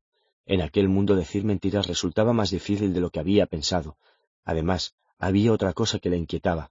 Ese anciano le sonaba de algo. Le evocaba un lejano recuerdo que no conseguía identificar. ¿La materia oscura? repitió él. ¡Qué fascinante! Esta mañana he leído algo sobre eso en el Times. El universo está repleto de esa misteriosa sustancia, y nadie sabe qué es. Seguro que tu amiga está a punto de detectarla, ¿verdad? Sí, sabe mucho del tema. ¿Y qué harás tú cuando seas mayor, Lizzie? ¿Te decantarás por la física también? Tal vez, contestó Lida, depende. El chofer tosió discretamente y redujo la velocidad. Mira, ya estamos en Summertown, observó el anciano. ¿Dónde quieres que te dejemos? Oh, después de esas tiendas. Iré andando desde allí, gracias. Gira a la izquierda y pare en South Parade en la acera de la derecha, si es tan amable, Alan, ordenó el anciano. Muy bien, señor, dijo el chofer. Un minuto después el automóvil se detenía silenciosamente delante de una biblioteca pública. El viejo abrió la portezuela de su lado, de modo que Lira tuvo que sortear sus rodillas para salir. Aunque había mucho espacio, le resultó embarazoso, porque no quería rozarlo, por muy amable que fuera. No te dejes la mochila, le advirtió tendiéndosela. Gracias. Espero que volvamos a vernos, Lizzie, se despidió el hombre. Da recuerdos a tu amiga. Adiós, dijo ella. Permaneció en la acera, y no se encaminó hacia los olmos hasta que el coche hubo doblado la esquina. Tenía un presentimiento con respecto al hombre del pelo claro y quería consultar con el aletiómetro. Will releía las cartas de su padre sentado en la terraza, con los distantes gritos de los niños que se zambullían en el puerto como ruido de fondo. Repasaba las líneas de claros trazos que surcaban las delgadas hojas de papel de correo aéreo, tratando de imaginar al hombre que había escrito aquello, leyendo una y otra vez la referencia al niño, a él. Oyó los pasos de Lira, que se acercaba a la carretera, y guardó las cartas en el bolsillo. Luego se puso en pie y casi de inmediato apareció Lira, desencajada, en compañía de Pantalaimon, que en forma de gato montés enseñaba los dientes, demasiado alterado para esconderse. Ella, que raras veces lloraba, estaba sollozando de rabia, con el corazón desbocado y las mandíbulas apretadas. Se precipitó hacia su amigo y se aferró a sus brazos. Mátalo, mátalo, exclamaba, quiero verlo muerto. Ojalá estuviera aquí Yorek. Ay, Will, me he portado mal, perdona. ¿Cómo? ¿Qué pasa? Ese viejo no es más que un vulgar ladrón. Me lo ha robado, Will, me ha robado el aletiómetro. Ese viejo apestoso tan bien vestido, con un criado que conduce el coche. Ah, he metido tantas estupideces esta mañana. Ay, ay.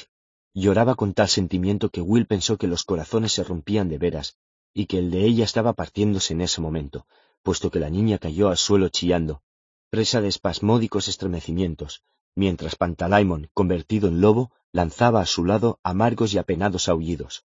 A lo lejos, los niños dejaron de jugar en el agua y se volvieron para mirar. Will se sentó junto a Lira y la zarandeó por los hombros. Basta, para de llorar, le ordenó. Cuéntamelo todo desde el principio. ¿Qué viejo? ¿Qué ha ocurrido? ¿Te vas a enfadar tanto? Te prometí que no te delataría, te lo prometo, y voy...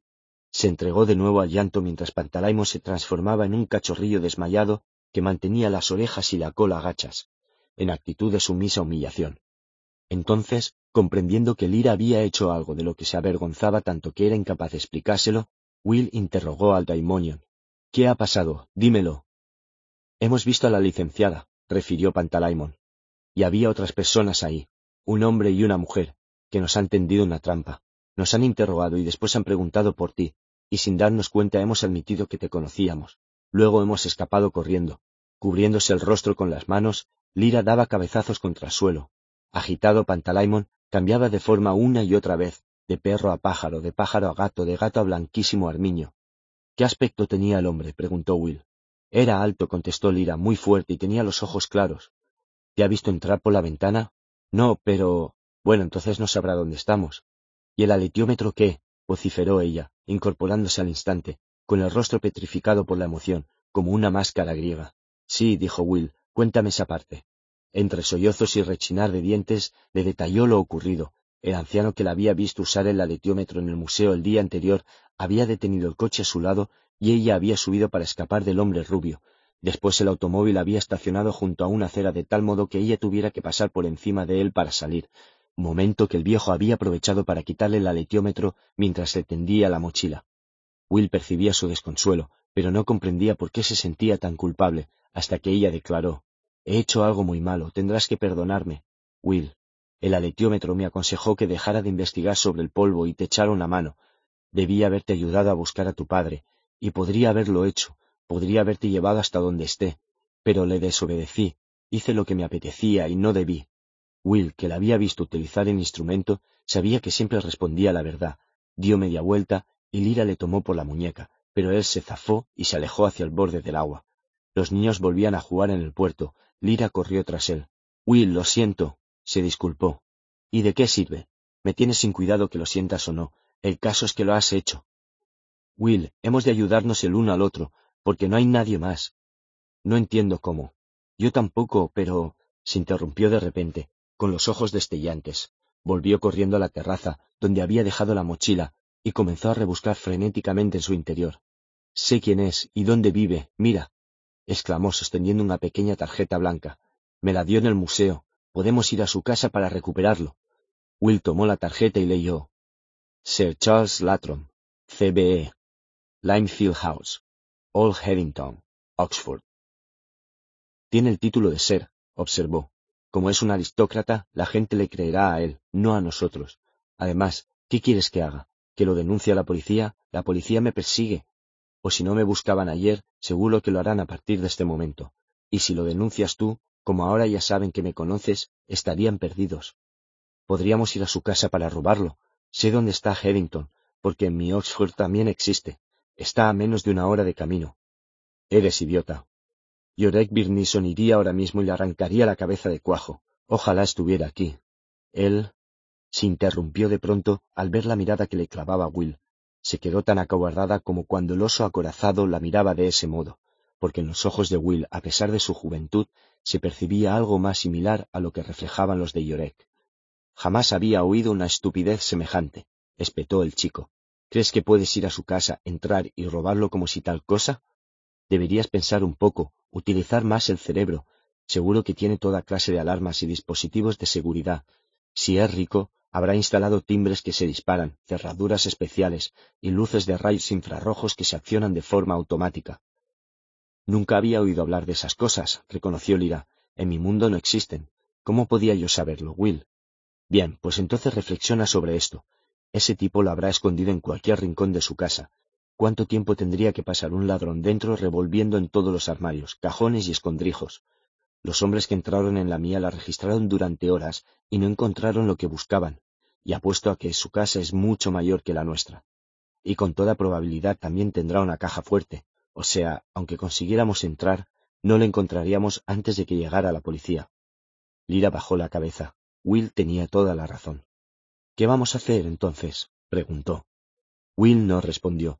De todas formas, era consciente de que Lira contaba con él. Estaba ligado a ella tanto si le gustaba como si no. Se encaminó hacia el borde del agua, regresó a la terraza y de nuevo volvió a la orilla del mar, al tiempo que juntaba y separaba las manos, intentando hallar una solución, pero no se le ocurría nada. No queda más remedio que ir a verlo a su casa, dijo por fin. De nada serviría pedir ayuda a tu licenciada si ya ha hablado con ella la policía. Seguro que los crea a ellos. Si entramos en su casa, veremos al menos dónde están las habitaciones principales. Sin añadir palabras se dirigió a la casa y guardó las cartas debajo de la almohada, en la habitación donde dormía. De ese modo, si los atrapaban, les resultaría imposible encontrarlas.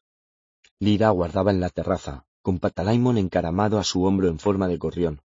Lo recuperaremos, ya lo verás, auguró, más animada que antes. Lo presiento. Sin que Will hiciera ningún comentario, se pusieron en camino hacia la ventana. Tardaron una hora y media en llegar a Headington a pie. Lira encabezaba la marcha, evitando el centro de la ciudad, y Will vigilaba mirando en derredor, muy callado.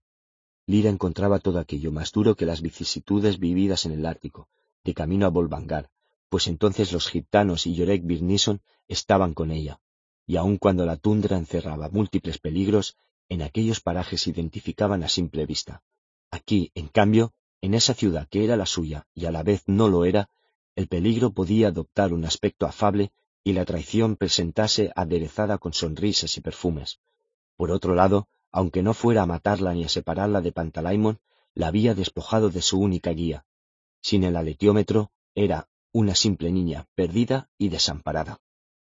Linefield House lucía el cálido color de la miel, y una enredadera cubría la mitad de la fachada. Se elevaba en medio de un cuidado jardín, con un conjunto de arbustos a un lado y un camino de grava que conducía a la puerta principal. El Rolls Royce estaba aparcado delante de un espacioso garaje. Todo cuanto Will veía reflejaba riqueza y poder, el tipo de superioridad informal que algunos ingleses de clase alta consideraban un privilegio natural. Había algo allí que le crispaba, y no supo el motivo hasta que de pronto recordó una ocasión en que, siendo muy niño, su madre lo llevó a una casa semejante a aquella. Ambos vestían sus mejores ropas. Él debía portarse muy bien, y una pareja de ancianos había hecho llorar a su madre, que seguía llorando cuando se marcharon. Lira, que se percató de su respiración alterada y sus puños apretados, tuvo el buen juicio de no prestarle el motivo, no era asunto suyo. Bien, dijo Will tomando aire, no perdemos nada por intentarlo. Echó a andar por el camino de grava, seguido de Lira. Ambos se sentían muy expuestos. La puerta disponía de un antiguo tirador de campanilla, como los del mundo de Lira, y Will no atinó a localizarlo hasta que ella se lo enseñó. Cuando lo hicieron sonar, la campanilla se oyó a cierta distancia, más allá del vestíbulo. Les abrió el criado que conducía el coche, con el mismo uniforme pero sin la gorra. Primero miró a Will, luego a Lira, y entonces su expresión cambió ligeramente. Queremos ver a Sir Charles Latrom, anunció Will. Adelantó la mandíbula, adoptando la misma actitud decidida de que había hecho gala la noche anterior frente a los niños que atacaban al gato junto a la torre. El criado asintió con la cabeza. Esperad aquí, indicó. Avisaré a Sir Charles. A continuación cerró la puerta. Era de roble macizo y tenía dos recias cerraduras y dos cerrojos, arriba y abajo. Will pensó que, de todos modos, ningún ladrón sería tan insensato como para intentar forzarla. En la fachada había además una voluminosa alarma, y en todas las esquinas unos grandes focos. Ningún caco se atrevería a acercarse, y mucho menos a entrar. Antes de abrirse la puerta sonaron unos rítmicos pasos. Will observó la cara de un hombre que poseía tanto que aún quería más, y le desconcertó advertir en ella una calma y entereza absolutas, ajenas a toda culpa o sentimiento de vergüenza. Intuyendo la creciente impaciencia y enojo de Lira, Will se apresuró a tomar la palabra. Discúlpeme, pero Lira cree que cuando subió a su coche antes se dejó algo por error. Lira, no conozco a ninguna Lira. Qué nombre más raro. Sí conozco a una niña llamada Lizzie. ¿Y quién eres tú? Soy su hermano, Mark, contestó Will, maldiciéndose por aquel descuido. Comprendo. Hola, Lizzie, o Lira, será mejor que paséis. Se apartó hacia un lado, y Will y Lira avanzaron con cierta vacilación, pues no esperaban aquella invitación. La entrada en penumbra olía a cera de abeja y flores. Todas las superficies estaban limpias y pulidas, y en una vitrina de caoba se exponían unas exquisitas piezas de porcelana. Will reparó en la presencia de criado al fondo, como si aguardara órdenes. Venid a mi estudio, indicó Sir Charles al tiempo que abría otra puerta del vestíbulo. Por más que se comportaba de forma educada, casi acogedora, Will percibió algo en sus modales que le puso en guardia. El espacioso estudio presentaba el mismo aspecto confortable que los salones donde se reunían a fumar los hombres, acomodados en sillones de piel. Parecía lleno de estanterías, libros, cuadros, trofeos de caza. Había tres o cuatro vitrinas con instrumentos científicos antiguos, como microscopios de bronce, telescopios forrados de piel verde, sextantes y brújulas. Aquello explicaba su interés por el aletiómetro. Usted me ha robado. comenzó a acusarlo Lira con furia. Will la cayó con una mirada y repitió. Lira cree que se dejó algo en su coche. Hemos venido para recuperarlo. ¿Te refieres a este objeto? preguntó el anciano, extrayendo de un cajón un bulto envuelto en terciopelo negro. Lira se levantó en el acto, mientras el hombre, sin prestarle la menor atención, retiraba la tela para dejar al descubierto el dorado esplendor del alitiómetro, posado en la palma de su mano. Sí, exclamó Lira, extendiendo el brazo para cogerlo. El viejo cerró la mano.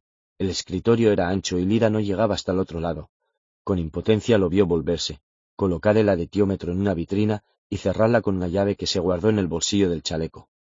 Si no es tuyo, Lisi, dijo, o Lira, si así te llamas. Es mío, es mi aletiómetro.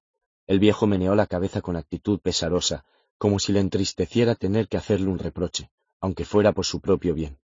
Me parece que existen muchas dudas a ese respecto, señaló.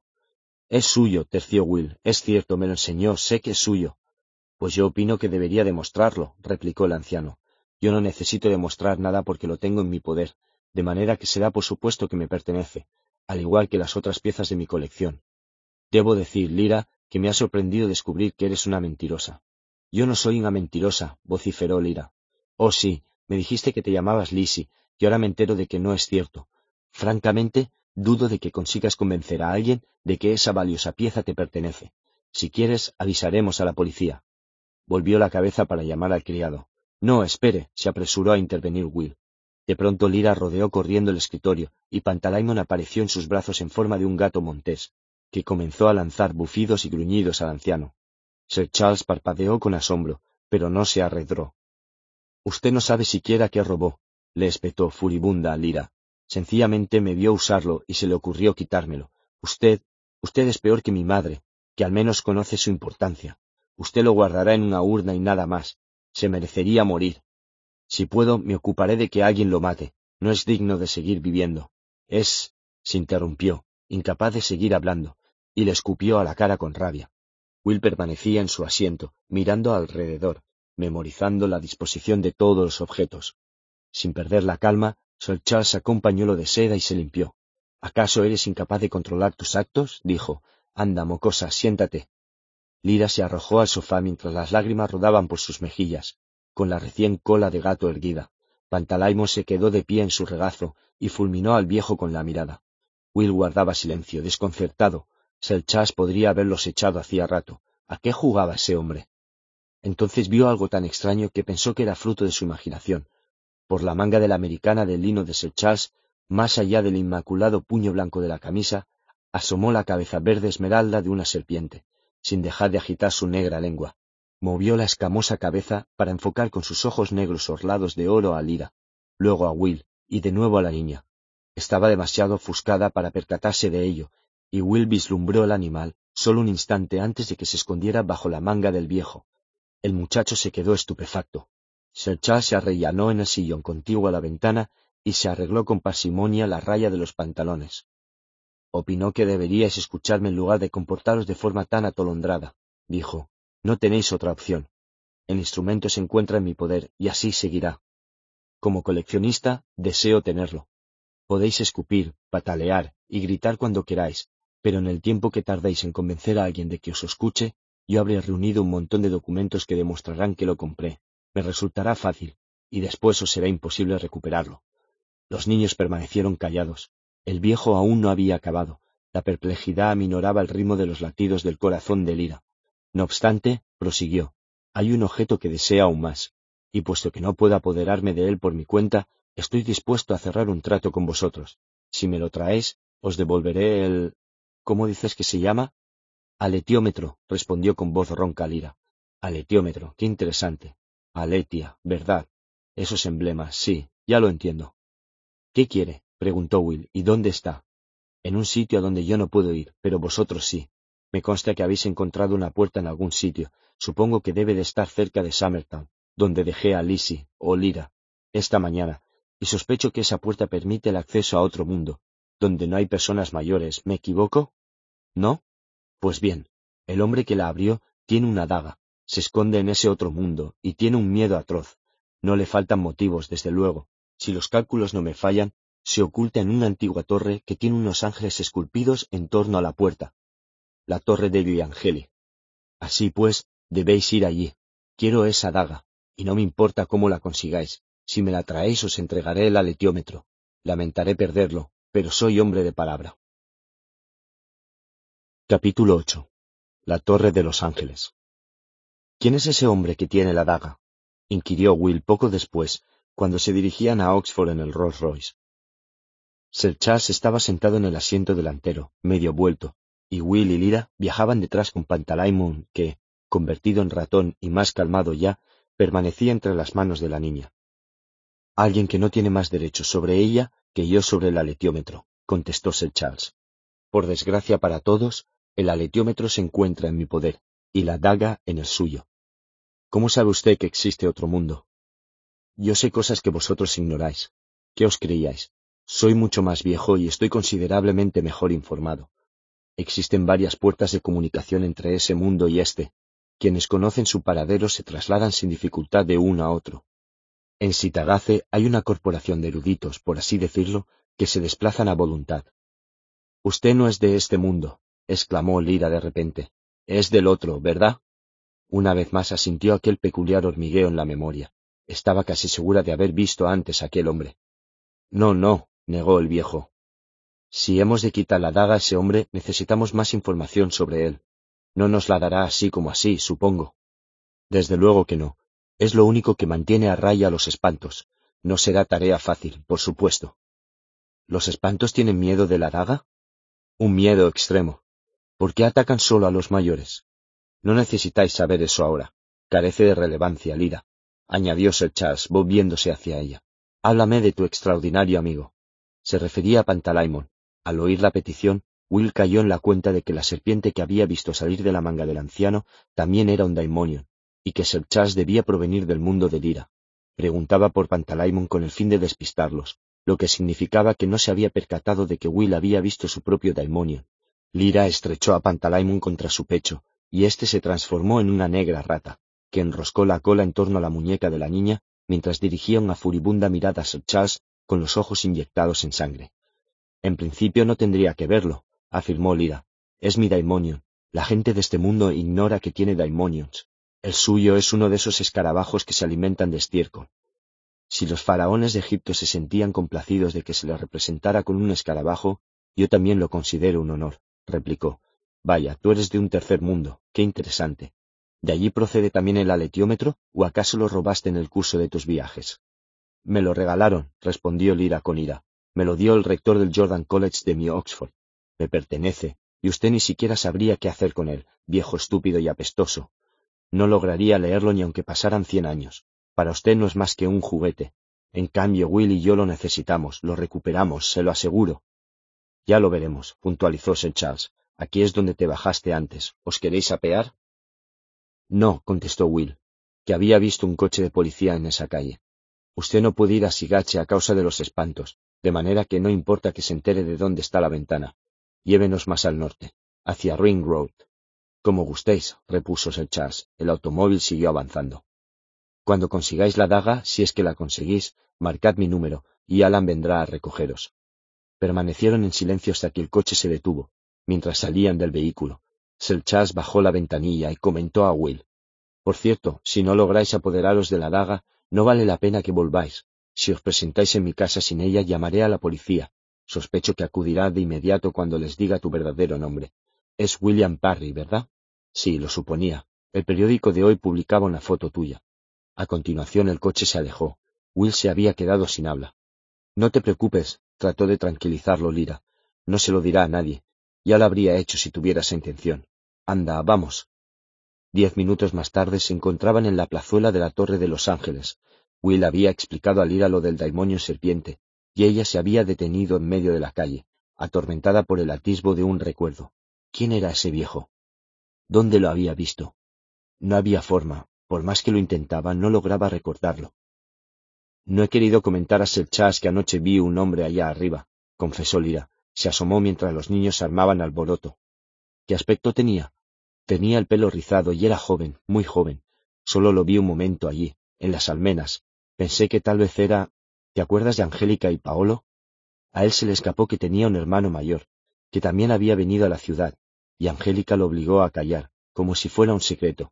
Pues bien, pensé que quizás era él. Tal vez ese chico también busca la daga, y apuesto a que todos los niños lo saben. Yo creo que por eso han vuelto aquí. Mmm, murmuró Will alzando la vista. Quizá. Lira rememoró lo que habían explicado los niños aquella mañana, que ningún chiquillo entraría a la torre porque les daba miedo. Evocó a sí la sensación de quietud que se había adueñado de ella al asomarse con Pantalaimon por el resquicio de la puerta antes de abandonar la ciudad. Tal vez por esa razón necesitaban un adulto para entrar allí. Su daimonio revoloteaba en torno a su cabeza, con las alas de polilla iluminadas por el intenso brillo del sol, murmurando con ansiedad. Chist, le mandó callar ella, en un susurro añadido. No tenemos alternativa, Pan, ha sido por nuestra culpa. Esta es la única manera de recuperarlo. Will se desplazó a la derecha, bordeando la pared de la torre. De la esquina partía un estrecho callejón adoquinado que Will enfiló, mirando hacia arriba para formarse una idea de las dimensiones del edificio. Lira, que lo seguía, se detuvo bajo una ventana del segundo piso. ¿Puedes subir allí para mirar? preguntó a Pantalaimon. El daimonio se transformó de inmediato en un gorrión que alzó el vuelo. A duras penas consiguió alcanzar la ventana. Lira sofocó un grito al verlo posarse y respiró con dificultad mientras Pantalaimon permanecía en el alféizar. Cuando descendió dejó escapar un suspiro y aspiró profundas bocanadas de aire, como quien ha estado a punto de ahogarse. Will la observaba con perplejidad. Es muy duro cuando tu daimonio se aleja, le explicó la niña. Duele. Lo siento, ¿has visto algo? preguntó. Escaleras, informó Pantalaimon, y habitaciones oscuras. De la pared colgaban lanzas y escudos, como en los museos, y he visto al hombre. Estaba bailando. ¿Bailando? Se desplazaba de un lado a otro moviendo la mano, o quizá estuviese peleando con alguien, no lo he visto bien porque se encontraba al otro lado de una puerta. ¿Peleando contra un espanto? apuntó Lira. Como resultaba imposible despejar aquel interrogante, siguieron avanzando. Detrás de la torre un alto muro de piedra, erizado de cristales rotos, cercaba un pequeño jardín con una fuente rodeada de arriates. Pantalaimon alzó el vuelo para inspeccionar. Después recorrieron otro callejón que desembocaba en la plaza. Las ventanas de la torre eran estrechas y hondas, como ojos entornados. Tendremos que entrar por la puerta, concluyó Will.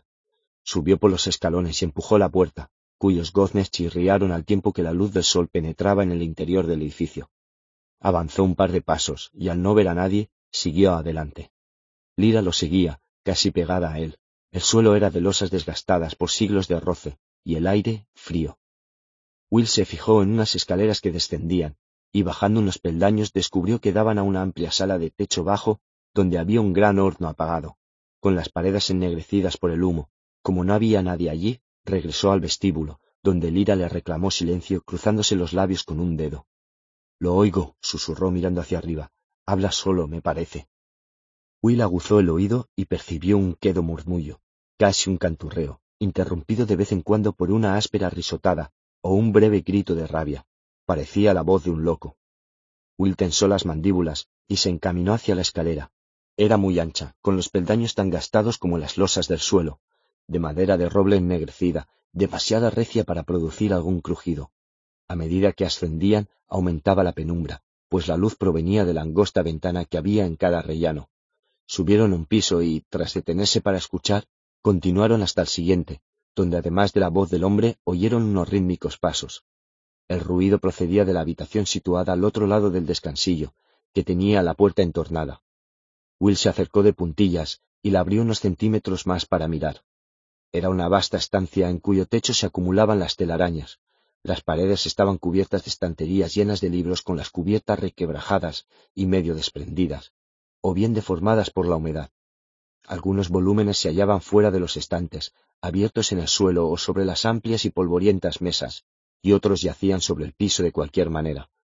En el centro de la habitación había un joven que, en efecto, como había explicado Pantalaimon, bailaba, o al menos esa impresión daba. De espaldas a la pared, deslizaba los pies hacia un lado y luego hacia el otro, mientras movía la mano derecha ante sí como si apartara un obstáculo invisible.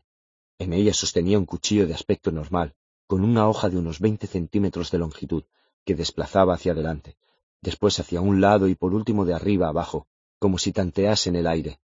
Hizo además de volverse y Will retrocedió. Tras indicar a Lira con una seña que lo siguiera, reanudó el ascenso hasta la otra planta. ¿Qué hace? preguntó ella en un susurro. Will describió lo que había visto. Debe de estar loco, dedujo Lira. ¿Es delgado? ¿Con el pelo rizado? Sí, es pelirrojo, como Angélica. Desde luego tiene toda la pinta de loco. Creo que esto es más extraño de lo que Sir Charles dijo. Investigaremos arriba antes de hablar con ese chico. Lira dejó que Will la precediera. Enseguida llegaron al piso superior, mucho más luminoso, porque solo una serie de estalones pintados de blanco lo separaba del techo o mejor dicho, de la estructura de madera y vidrio semejante a un pequeño invernadero que coronaba el edificio. Aún desde el pie de las escaleras notaban el calor que absorbía. De pronto oyeron un gemido proveniente de arriba. Se sobresaltaron, pues estaban convencidos de que sólo había una persona en la torre. Pantalaimon se asustó tanto que se transformó en el acto de gato en pájaro y se refugió volando en el pecho de Lira. En ese instante Will y su amiga se percataron de que se habían cogido de la mano y se soltaron, Será mejor que averigüemos de qué se trata, le susurró Will. Yo iré primero. Tendría que ir yo delante, observó ella, puesto que ha sido por mi culpa. Precisamente por eso debes obedecerme. Lira se mordió el labio con resignación. Will ascendió por los peldaños, adentrándose en la cegadora luz del sol que se derramaba a través del cristal. Hacía tanto calor como en un invernadero, y le costaba respirar.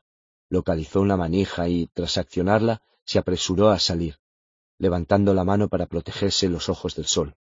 Se encontró en una cubierta de plomo, rodeada por el parapeto almenado.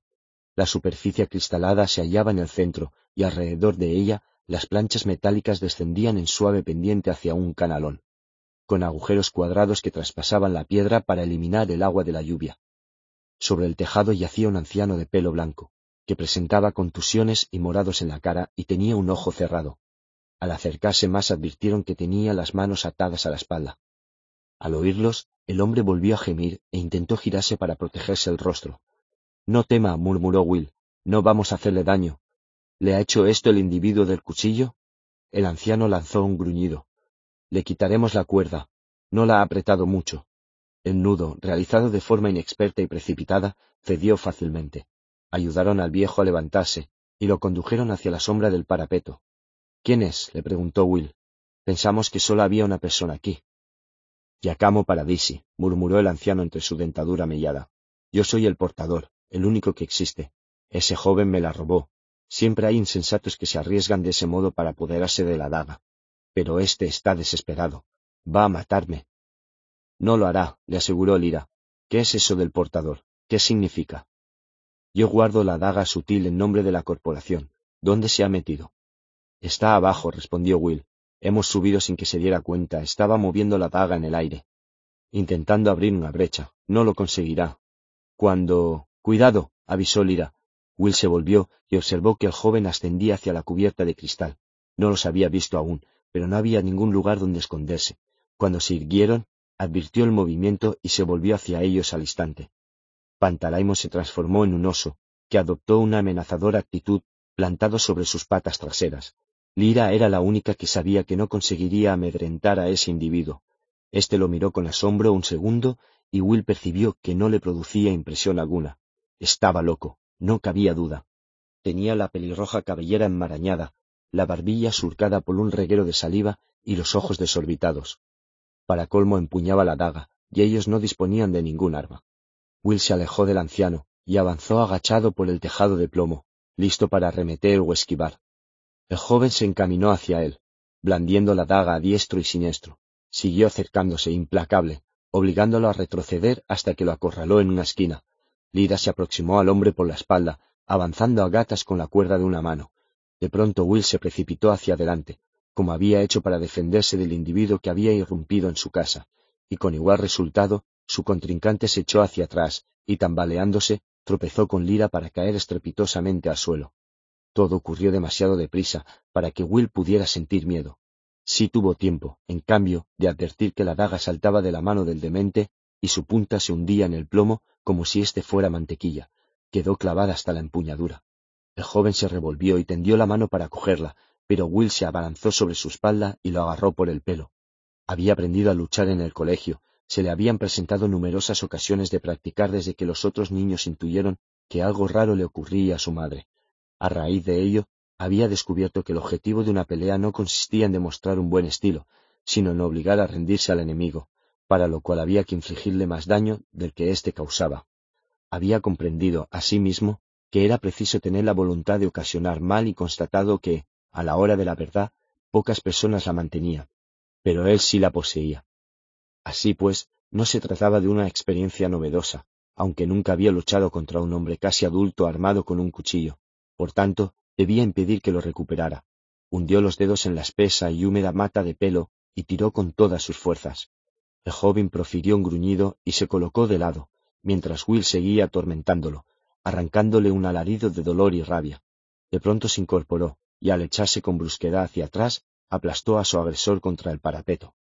Will quedó sin aliento y por efecto del golpe disminuyó la presión de sus dedos, de tal modo que su adversario logró liberarse. Will cayó de rodillas en el canalón. Le costaba respirar, pero no podía permanecer allí, de manera que se levantó trabajosamente y mientras trataba de conservar el equilibrio, se le coló un pie por un agujero del desagüe. Por un segundo pensó horrorizado que no había nada tras él y arañó con desesperación la caliente superficie de plomo.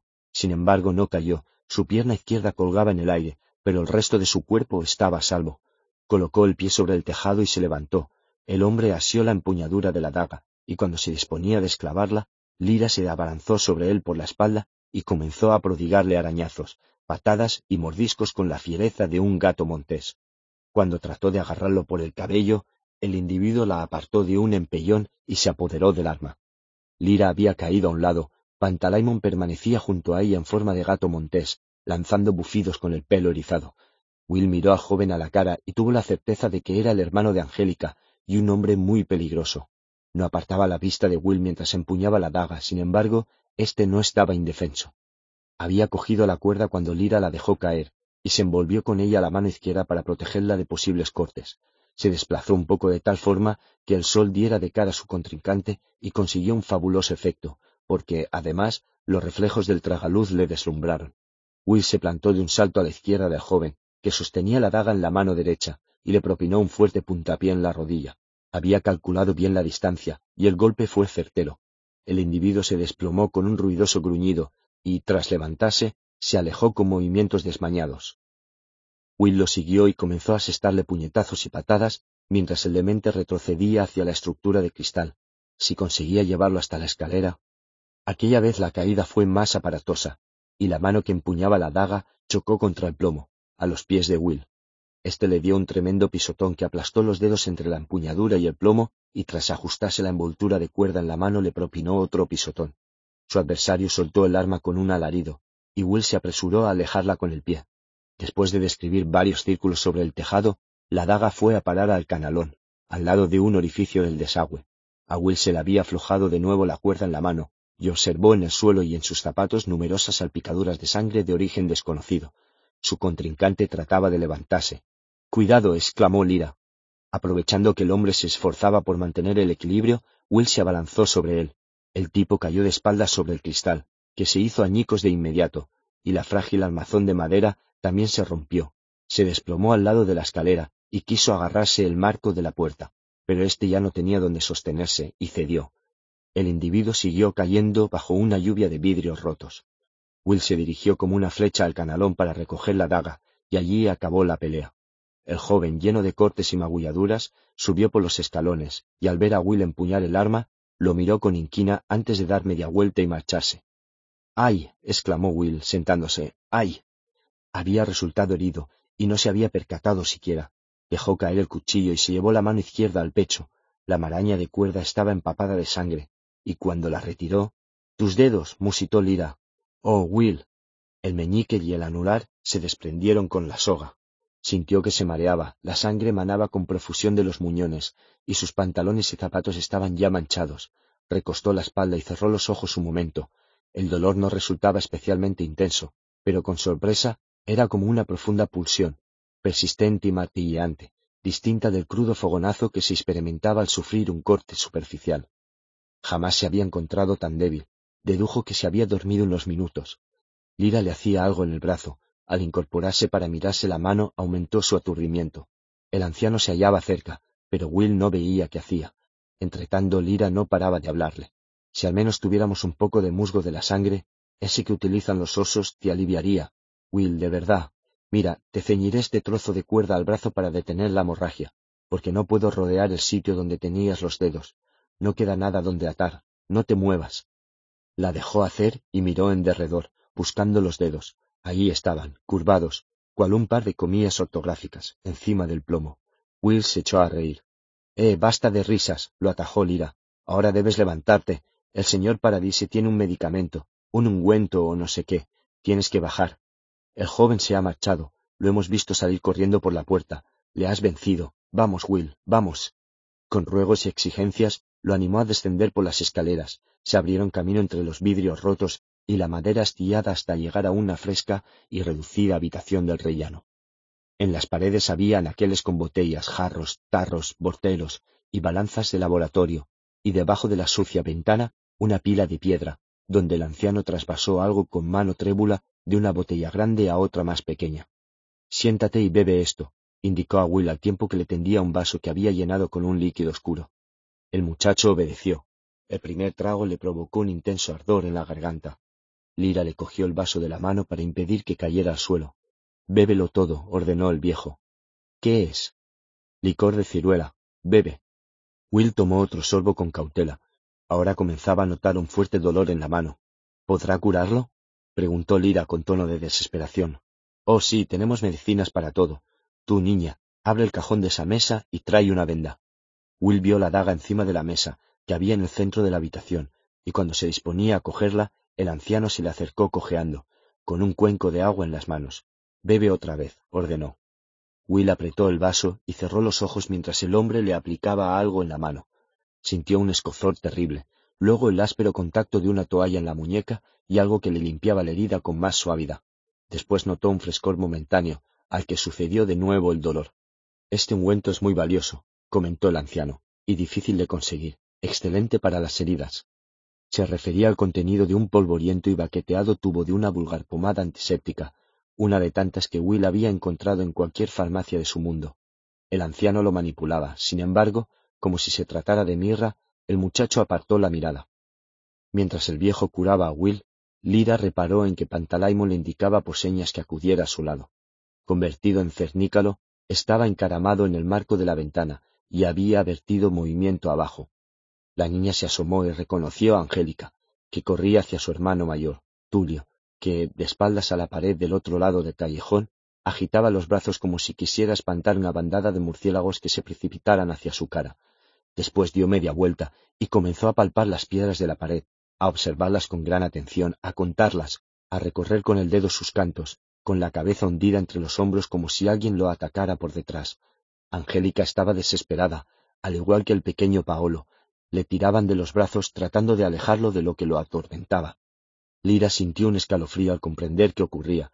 Los espantos atacaban al joven. Angélica lo sabía, aunque no los veía, y el pequeño Paolo gritaba y lanzaba golpes al aire en un vano intento por ahuyentarlos. Tulio estaba perdido sin remisión. Sus movimientos se tornaron cada vez más torpes hasta que se quedó inmóvil. Angélica continuó a su lado, zarandeándolo, pero no había forma de despertarlo. Paolo lo llamaba una y otra vez, como si con ello fuera posible recuperarlo. De pronto Angélica pareció intuir que alguien la observaba y levantó la vista. Por un instante las miradas de las dos niñas se cruzaron. Lira sintió una sacudida, como si Angélica le hubiera propinado un golpe, por el intenso odio que destilaban sus ojos. Paolo también miró hacia arriba. Os mataremos. exclamó con su vocecilla infantil. Vosotros tenéis la culpa de lo que le ha pasado a Tulio. Os vamos a matar. Los dos niños se volvieron, y se alejaron corriendo de su hermano paralizado, mientras Lira, abrumada por el miedo y los remordimientos, cerraba la ventana. Willy y Giacomo Paradisi no habían oído nada. Este aplicaba más ungüento a las heridas, y Lira trató de olvidar lo que acababa de ver para centrarse en su amigo. Tiene que ceñirle algo al brazo, aconsejó, para detener la hemorragia, si no, seguirá sangrando. Sí, sí, ya lo sé, replicó el anciano con tristeza. Will desvió la vista mientras le colocaban una venta y apuró, sorbo a sorbo, todo el licor de ciruela. Al final se sentía aliviado y embotado, pese a que la mano le dolía mucho. Bien, dijo Giacomo Paradisi, aquí tienes la daga, tómala, es tuya. No la quiero, rehusó Will. No tienes opción, le advirtió el anciano, ahora es tú el portador. ¿No ha dicho antes que era usted el portador? preguntó Lira. Mi tiempo ha tocado a su fin, declaró. La daga sabe cuándo debe dejar una mano para instalarse en otra, y yo sé cómo lo da a entender. ¿No me creéis? Mirad. Levantó la mano izquierda. Le faltaba el meñique y el anular como a Will. Sí, yo también, añadió. Luché y perdí los mismos dedos. Me quedó la marca del portador, aunque lo ignoraba. Lira tomó asiento, estupefacta. Will se asió a la polvorienta mesa con la mano ilesa, tratando de sobreponerse y recobrar el habla. Pero si yo, si nosotros hemos venido solo porque un hombre robó a Lira, quería la daga, y nos dijo que si se la llevábamos nos... No conozco a ese hombre. Es un embustero, un tramposo. No se entregará nada, os lo aseguro. Desea la daga, y en cuanto la consiga os traicionará. Él nunca será el portador, te pertenece a ti. Con una profunda renuencia, Will se volvió hacia el arma, y se la acercó para examinarla. Era una daga de apariencia normal, con una hoja de doble filo de un metal mate de unos veinte centímetros de largo una corta guarnición en forma de cruz del mismo material y una empuñadura de palo de rosa. Al observarla con más atención, se fijó que en ésta había incrustados unos alambres dorados que formaban un dibujo que no reconoció hasta que hizo girar el arma. Entonces vio un ángel con las alas plegadas y en el otro lado otro con las alas levantadas. Los alambres, al sobresalir levemente de la madera, tornaban la empuñadura menos rebaladiza, y cuando la tomó en la mano la notó ligera, poderosa, también advirtió que la hoja no era en realidad mate. Debajo de la superficie del metal parecía vivir un torbellino de turbios colores, púrpuras como los de los cardenales, azules como los del mar, pardos como los de la tierra, verdes intensos como los de las hojas protegidas por un espeso follaje, grises como las sombras que se acumulan en la fosa de una tumba cuando cae la noche sobre un cementerio solitario. Si de algo parecía cedirse que tenía color de sombra, ese objeto era la hoja de la daga sutil. No obstante, se aprecia una clara diferencia entre ambos filos. Uno era de un claro y reluciente acero, que se confundía con aquellos sutiles matices sombríos y presentaba una agudeza sin parangón. Se veía tan acerado que Will desvió instintivamente la mirada. El otro era igual de aguzado, pero ofrecía una tonalidad plateada. Yo he visto antes este color, exclamó Lira, que observaba por encima del hombro de Will. Es idéntico al de la guillotina con la que pensaban separarme de pan. Es el mismo. Este filo, explicó Giacomo Paradiso, tocando el acero con el mango de una cuchara, corta cualquier material existente en el mundo. Mirad. Presionó la cuchara de plata contra la hoja. Will, que empuñaba la daga, apenas sí notó una levísima resistencia antes de que la punta del mango de la cuchara cayera sobre la mesa. El otro filo, prosiguió el anciano, es aún más sutil. Permite cortar una abertura por la que se accede a otros mundos. Pruébala. Tú eres el portador y has de aprender a manejarla. Yo soy el único que puedo enseñarte y me queda poco tiempo. Levántate y escucha. Yo no quiero, Giacomo Paradisi le interrumpió al tiempo que meneaba la cabeza con impaciencia. Silencio. No quieres, no quieres, no tienes elección. Préstame atención, porque el tiempo apremia. Ahora adelanta la daga. Así, tienes que cortar no solo con la hoja, sino con el pensamiento. Debes desplazar la mente hasta la misma punta de la hoja. Concéntrate, chico. Canaliza la mente. No te preocupes por tus heridas, sanarán. Piensa solo en la punta de la daga. Es ahí donde te hallas. Ahora siente a la par con ella, sin forzar nada. Estás buscando una brecha tan pequeña que jamás la localizarías con los ojos, pero la punta de la daga la encontrará, si sitúas la mente en ella. Tienta al aire hasta que notes una diminuta discontinuidad en el mundo. Will lo intentaba, pero sentía un zumbido en la cabeza y unas horribles palpitaciones en la mano izquierda. De repente evocó la imagen de sus dos dedos, posados en el tejado, y luego se acordó de su madre, su pobre madre, ¿qué diría ella? ¿Cómo lo consolaría? ¿Cómo podría él consolarla alguna vez? Depositó el arma sobre la mesa, se agachó protegiéndose la mano mutilada y rompió a llorar. Eran demasiadas las penalidades que tenía que arrostrar. Con el pecho agitado por los sollozos, pensó en su pobre, desdichada y asustada madre, a la que había abandonado. La había dejado sola. Estaba desolado. De pronto notó algo muy extraño, y, tras enjugarse los ojos con la muñeca, vio que Pantalaimon había apoyado la cabeza sobre su rodilla. El Daimonion, un perro lobo en ese momento, lo observó con una enternecedora mirada de pesar y luego le lamió la herida hasta que de nuevo recostó la cabeza sobre su rodilla. Will ignoraba el tabú del mundo de Lira, que prohibía que una persona tuviera el menor contacto físico con el Daimonion de otra, y si no había tocado antes a Pantalaimon, había sido por educación. De hecho, Lira había quedado estupefacta. Su daimonion, que había actuado por iniciativa propia, se transformó entonces en una minúscula polilla y se posó en su hombro. El anciano observaba la escena con interés, sin incredulidad. Había visto daimonions en otras ocasiones, había viajado también a otros mundos. La acción de Pantalaimon había surtido efecto. Will tragó saliva y se levantó al tiempo que se enjugaba las lágrimas. De acuerdo, volveré a probar, declaró. Indíqueme qué debo hacer. Aquella vez obligó a su mente a obedecer las instrucciones de Giacomo Paradisi, con los dientes apretados, temblando y sudando a causa del esfuerzo. Lira estaba impaciente por intervenir, porque conocía aquel proceso, al igual que la doctora Malone y también el tal poeta Keats, y los tres sabían que la tensión resultaba contraproducente. De todas maneras se contuvo. Para, indicó con suavidad el anciano, relájate, no presiones. Se trata de una daga sutil, no de una pesada espada. Aprietas demasiado la mano, debes aflojar los dedos. Deja que tu mente descienda por sí sola a la muñeca y pase luego a la empuñadura y después a la hoja, sin prisa, tranquilamente, sin forzar las cosas. Después sigue hasta la punta, donde el filo es más aguzado. Conviértete en la punta de la daga. Hazlo ahora mismo. Ve allí y siéntelo. Luego vuelve.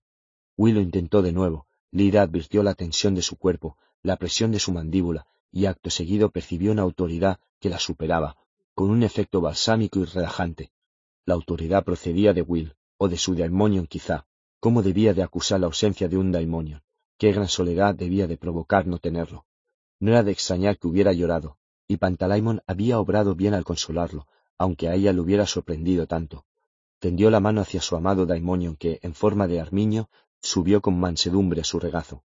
Juntos observaron cómo Will dejaba de temblar, si bien su concentración no había disminuido, seguía otra pauta, y la daga también presentaba un aspecto distinto. Quizás se debiera a aquellos turbios colores de la hoja, o a la naturalidad con que se adaptaba la mano de Will. El caso era que los tenues movimientos que ahora efectuaba la punta no parecían erráticos, sino dotados de un propósito. Tanteó hacia un lado y, tras girar la daga, hacia el otro, siempre con el filo plateado por delante. Entonces dio la impresión de que había encontrado un leve obstáculo en medio del aire. ¿Qué es esto? ¿Es lo que buscaba? Preguntó Will con voz ronca. Si no, no fuerces el proceso. Ahora vuelve, regresa a ti. Lira imaginó el alma de Will retrocediendo por la hoja hasta su mano, y luego por el brazo hasta su corazón. Entonces el niño enderezó el cuerpo y dejó caer la mano, parpadeando. He notado algo, comentó a Giacomo Paradisi. La hoja se deslizaba por el aire y entonces he sentido. Estupendo. Ahora repítelo. Esta vez cuando lo notes, Adelanta la daga, efectúa un corte, no vaciles, no te sorprendas, no sueltes la daga. Will respiró hondo un par de veces, al tiempo que se colocaba la mano izquierda bajo el otro brazo, antes de proseguir. Estaba decidido a continuar adelante, y en cuestión de segundos empuñó de nuevo la daga. En esta ocasión resultó más sencillo, como ya lo había palpado una vez, sabía que debía buscar, y tardó menos de un minuto en localizar aquel curioso y leve obstáculo. Era como buscar con gran delicadeza el espacio intermedio entre una puntada y la siguiente con un escalpelo. Tanteó, apartó la hoja, volvió a palpar para asegurarse y, por último, siguiendo las indicaciones del anciano, efectuó un corte lateral con el filo plateado. Por fortuna, Giacomo Paradisi le había advertido que no se sorprendiera. Se esforzó por mantener asida la daga antes de depositarla en la mesa y dar rienda suelta a su estupefacción. Lira ya se había puesto en pie, muda de asombro, porque en medio de aquella polvoriente reducida habitación había aparecido una ventana idéntica a la que había dejado de los olmos, un boquete en el aire a través del cual se veía otro mundo. Y puesto que se encontraban en la parte alta de la torre, el agujero se abría a varios metros del suelo en la zona norte de Oxford, concretamente sobre un cementerio, dominando la panorámica de la ciudad. No muy lejos se divisaban los olmos, además de casas, otros árboles, carreteras y en la lejanía las torres y pináculos del centro. Si no hubieran visto antes otra ventana, habrían pensado que se trataba de una especie de ilusión óptica, aunque lo habría desmentido el hecho de que por ella entraba el aire que portaba el olor de los gases de los tubos de escape, algo inexistente en el mundo de Sitagase. Pantalaimon se transformó en cisne y la atravesó volando, dio unas vueltas disfrutando del aire libre y cazó un insecto antes de regresar para posarse de nuevo en el hombro de Lira. Giacomo Paradisi observaba con una curiosa sonrisa impregnada de tristeza. Ahora que dominas la apertura, debes aprender a cerrarla, sentenció. Lira retrocedió para dejar espacio a Will, y el anciano se situó al lado del muchacho. Para eso necesitarás los dedos, explicó. Con una mano basta. Busca a tientas el borde, como has hecho antes con la daga, no le encontrarás si no desplazas tu alma a la punta de los dedos. Tantea con suma delicadeza hasta localizar el borde. Entonces debes unirlo apretando, con un pellizco, comprueba. Will temblaba, no lograba recuperar el equilibrio mental que necesitaba, y su frustración iba en aumento. Lira se percató de ello. Escucha, Will, dijo al tiempo que le tomaba del brazo derecho. Siéntate y yo te indicaré cómo debes hacerlo. Descansa un momento, porque te duele la mano y el dolor te desconcentra. Es lógico. Dentro de poco te sentirás mejor. El anciano levantó las manos para protestar, pero enseguida cambió de parecer y tomó asiento encogiéndose de hombros. ¿Qué hago mal? preguntó Will a su amiga. Estaba manchado de sangre, tembloroso y desencajado, tenía los nervios crispados, tensaba la mandíbula, movía continuamente un pie y respiraba de manera rápida y superficial. Es tu herida, aseguró la niña. Lo haces muy bien, pero la mano no te deja concentrarte, no sé si existe alguna forma de remediarlo, salvo que procures dejarlo de lado. ¿A qué te refieres? Pues a que intentas hacer dos cosas con la mente al mismo tiempo, a callar el dolor y cerrar esa ventana. Recuerdo una vez en que traté de leer el alitiómetro mientras estaba asustada, quizá fuera porque yo estaba acostumbrada a él, no lo sé. El caso es que aun estando asustada, conseguí leerlo. Lo que hay que hacer es relajar la mente y decir sí, duele, ya lo sé. No te esfuerces por olvidar que te duele. Will cerró los ojos un instante y su respiración se apaciguó. De acuerdo, probaré así. Aquella vez resultó más fácil. Tanteó en busca del borde, lo encontró enseguida y actuó como le había indicado Giacomo Paradisi. Juntó con un pellizco las orillas. Era la cosa más sencilla del mundo. Experimentó un breve sentimiento de exaltación y de inmediato la ventana desapareció. Se había cerrado la abertura al otro mundo. El viejo le entregó una funda de cuero, reforzada con duro cuerno en la parte posterior, con hebillas para mantener la daga sujeta, pues de lo contrario con el más mínimo movimiento lateral la hoja atravesaría el más recio cuero. Will la envainó y la aseguró lo mejor que pudo. Este debería ser un acto solemne, comentó Giacomo Paradisi. Si dispusiéramos de días y semanas, comenzaría a relatarte la historia de la daga sutil, de la corporación de la torre de Gliangeli y de la lamentable evolución de este corrupto e insensato mundo. Los espantos acudieron aquí por nuestra culpa, porque mis predecesores, alquimistas, filósofos, eruditos, indagaban en la naturaleza más profunda de las cosas, movidos por la curiosidad de conocer los lazos que mantenían juntas las minúsculas partículas de materia. ¿Sabéis qué quiero decir con un lazo? ¿Un vínculo algo que une?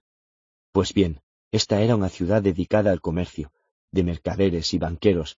Creíamos saber qué eran los lazos, pensábamos que eran algo negociable, algo susceptible de ser comprado, vendido, intercambiado y apropiado. Sin embargo, nos equivocábamos, los deshicimos, y con ello dejamos entrar a los espantos. ¿De dónde provienen los espantos? ¿Por qué quedó abierta la ventana debajo de esos árboles por la que pasamos nosotros? ¿Hay más en el mundo? La procedencia de los espantos constituye un enigma. Provienen de otro mundo, de las tinieblas del espacio. ¿Quién lo sabe? Lo importante es que están aquí y que nos han destruido. Pregunta si existen otras ventanas en este mundo. Sí, algunas más, porque a veces un portador de la daga obra la ligera y, por precipitación o descuido, ni siquiera se molesta en cerrarla. La ventana que atravesasteis vosotros, la que está debajo de los olmos, bien, yo la dejé abierta en un momento de necedad imperdonable. Ese hombre de que hablabais, planeé tentarlo a venir aquí para que lo atacaran los espantos, pero me temo que es demasiado listo para caer en una trampa como esa. Ambición a la daga. No permitáis que se apodere de ella, por favor. Will y Lira intercambiaron una mirada. Bueno, concluyó el anciano tendiendo la mano, solo me cabe entregarte la daga y enseñarte a utilizarla, como ya he hecho, y explicarte las normas de la corporación, antes de su decadencia. Primera, no abrir nunca sin cerrar después. Segunda, no permitir jamás que otro utilice la daga. Esa es función exclusiva del portador. Tercera, no emplearla nunca con un propósito vil. Cuarta, mantenerla en secreto. Si existían otras normas, las he olvidado, y si las he olvidado es porque no son importantes. Tú tienes la daga, de modo que eres el portador. No debería poseerla un niño, pero nuestro mundo se desmorona, y la marca del portador es inconfundible. Ni siquiera sé cómo te llamas. Ahora marchaos, yo moriré muy pronto.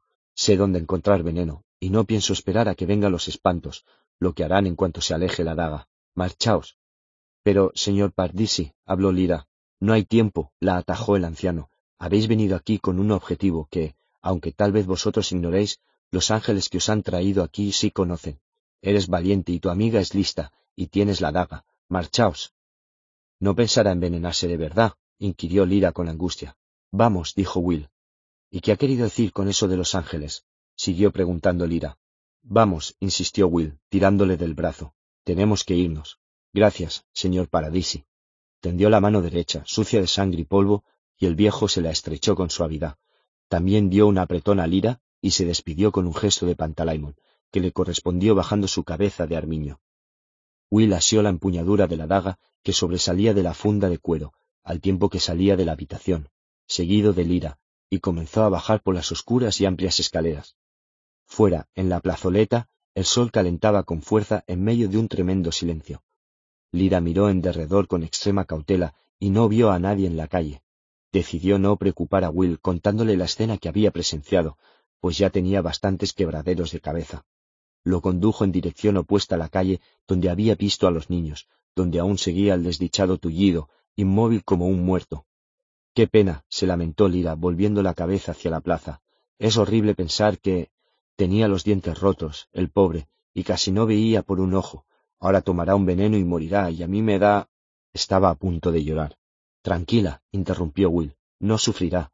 Será como si se quedara dormido, él mismo ha dicho que era preferible a los espantos.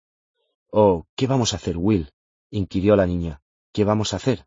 Tú estás herido y ese pobre viejo, detesto este sitio con toda mi alma. Me gustaría quemarlo hasta que no quedara nada.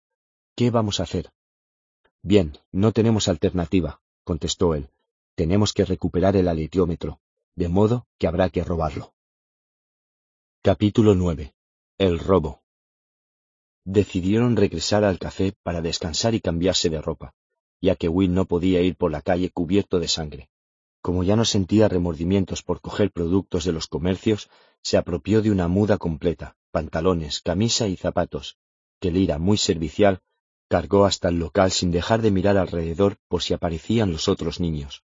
Lira puso agua a hervir mientras Will subía al cuarto de baño para asearse.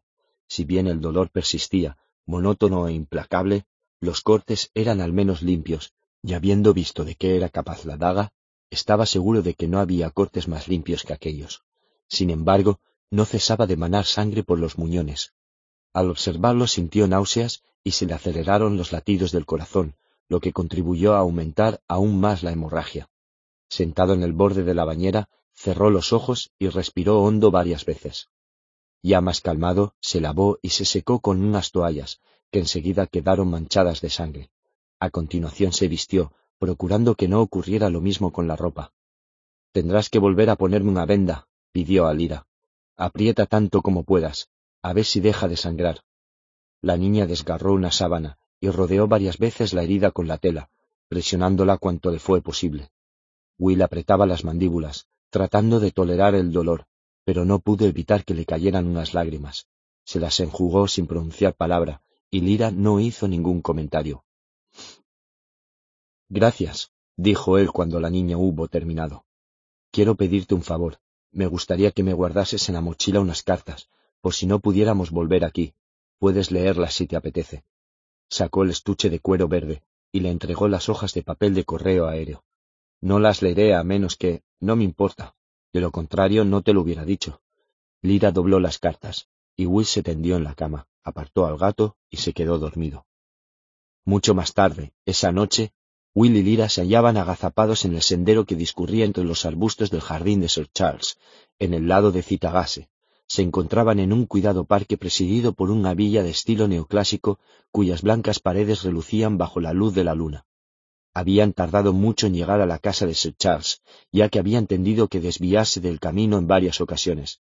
En Citagase, sobre todo, y detenerse a menudo para cotejar su posición con respecto al mundo de Will por medio de ventanas que luego había que cerrar. A corta distancia detrás de ellos se encontraba el gato atigrado. Había dormido desde que lo rescataron de la lapidación y ahora que estaba despierto se negaba a separarse de ellos, como si creyera que a su lado no correría peligro. Will, que distaba mucho de compartir tal opinión, ya tenía bastantes preocupaciones, de modo que se desentendió del animal. Cada vez se sentía más familiarizado con la daga, más seguro en su manejo, pero el dolor que le provocaba la herida se había intensificado, y la venda limpia que le había puesto Lira después de dormir estaba ya empapada. En las proximidades de la blanca villa abrió con la hoja una ventana en el aire, por la que salieron al silencioso sendero de Headington con intención de decidir la mejor manera de acceder al estudio donde Sir Charles había guardado el aletiómetro. Dos focos iluminaban el jardín, hacia el que proyectaban también su luz las ventanas de la fachada principal, aunque no las del estudio, que permanecían oscuras y sólo la luna alumbraba ese lado de la casa. El sendero, flanqueado por abundantes árboles, desembocaba en una carretera en el extremo opuesto y carecía de farolas. Cualquier ladrón podría introducirse entre los arbustos sin ser visto, y pasar al jardín. El único obstáculo era la recia verja de barrotes de hierro, que doblaban la altura de Will y acababan en puntiagudos remates. Con todo, no representaba ningún escollo para la daga sutil. Aguanta este barrote mientras lo corto, susurró Will, sosténlo para que no caiga. Ayudado de este modo por Lira, segó cuatro barrotes, que ella depositó sobre el césped, y por ese espacio penetraron en el jardín. Voy a abrir una puerta a Sigase aquí, anunció Will tras observar detenidamente la pared lateral de la casa, recubierta por una enredadera y la ventana del estudio, al otro lado de la primorosa franja de césped. La dejaré abierta y en Sigase me desplazaré hasta donde calcule que queda el estudio, y desde allí pasaré por otra entrada a este mundo. Después cogeré el aletiómetro de esa especie de vitrina, cerraré esa puerta y volveré a esta. Tú quédate en este mundo y vigila. En cuanto me oigas llamarte, Vuelve a Sigase por esta ventana y luego yo la cerraré, ¿de acuerdo? Sí, convino en un susurro Lira. Pan y yo vigilaremos. El daimonion, convertido en una pequeña ave rapaz leonada, casi invisible en la oscuridad, permanecía atento, con sus enormes y pálidos ojos, al menor movimiento. Empuñando la daga, Will tanteó el aire con delicados toques durante aproximadamente un minuto, hasta encontrar un punto idóneo, entonces abrió una ventana de comunicación con el parque bañado por la luz de la luna de Sigase, y luego calibró cuántos pasos debía dar en ese mundo para llegar al estudio y en qué dirección. Acto seguido, sin añadir palabra, avanzó un paso y desapareció. Lira se agachó, mientras Pantalaimon, posado en una rama, volvía la cabeza a uno y otro lado en silencio, y a sus oídos llegaban el ruido del tráfico de Headington, las pisadas amortiguadas de alguien que caminaba por la carretera en la que desembocaba el sendero e incluso el deambular de los más livianos insectos entre las ramitas y las hojas del suelo. Transcurrieron un par de minutos. ¿Dónde estaría Will? Lide se enforzó por ver algo más allá de la ventana del estudio, pero solo percibió un oscuro cuadrado dividido por un luz y rodeado por la enredadera. Esa misma mañana, Sir Charles se había sentado junto a ella, Había cruzado las piernas y se había arreglado la raya del pantalón. ¿Dónde estaba la vitrina en relación a la ventana? ¿Conseguiría Will entrar sin alertar a nadie de la casa? De pronto Pantalaimon emitió un quedo sonido y en ese mismo instante oyó otro ruido procedente de su izquierda, cerca de la entrada principal. Si bien no veía la fachada desde su posición, reparó en una luz que barría los árboles y un áspero crujido. Lo producían unos neumáticos que se deslizaban sobre la gravilla. No había percibido el ruido del motor. Miró hacia Pantalaimon, que ya se había adelantado con sigilo. Enseguida regresó y se posó en su puño. Sir Charles está de vuelta, musitó, y viene con alguien. De nuevo alzó el vuelo y esa vez Lira lo siguió, caminando de puntillas sobre la blanda tierra. Avanzó agachada detrás de los arbustos y después se detuvo para mirar por fin entre las hojas de un laurel. El Rolls Royce había estacionado delante de la mansión y el chofer lo rodeó para abrir la puerta del acompañante. Sir Charles, desde fuera, ofrecía sonriente el brazo a la mujer que se apeaba. Cuando ésta hubo bajado, a Lira le dio un vuelco el corazón. La invitada de Sir Charles era su madre, la señora Coulter. Will andaba por el césped de Sitagase, contando los pasos, procuraba tener presente la situación del estudio respecto a la villa, que se alzaba cerca, blanquísima, rodeada de columnas y un jardín con estatuas y una fuente. Will no dejaba de pensar que constituía una presa fácil frente a un posible ataque en aquel terreno despejado, bañado por la luz de la luna. Cuando consideró que se encontraba en la zona idónea, se detuvo y con la daga volvió a palpitar el aire. Aquellas diminutas e invisibles brechas podían hallarse en cualquier lugar, pero no seguidas, pues de lo contrario por cualquier movimiento de la hoja se habría creado una ventana. Primero efectuó una pequeña abertura, del tamaño de su mano, para mirar. En el otro lado no había más que oscuridad. Como no veía nada, cerró aquel boquete, dio un giro de noventa grados y practicó otro. En aquella ocasión topó con una tela, el grueso terciopelo verde de las cortinas del estudio, pero ¿dónde estaban éstas con respecto a la vitrina? Cerró el nuevo orificio, modificó la posición y volvió a probar. El tiempo pasaba. A la tercera tentativa obtuvo mejor resultado. Logró ver la totalidad del estudio gracias a la apagada luz que penetraba desde el vestíbulo por la puerta abierta. Vislumbró el escritorio, el sofá y la vitrina. Del costado de un microscopio de latón brotaba un tenue destello. No había nadie en la habitación, y en la casa reinaba el silencio. Las condiciones no podían ser más favorables. Tras calcular la distancia, cerró esa ventana, y después de avanzar dos pasos, levantó de nuevo la daga. Si sus estimaciones eran acertadas, abriría un boquete en el sitio más adecuado para romper el vidrio del mueble y apoderarse del aletiómetro tendiendo solo la mano. Dispuso la ventana a la altura correcta.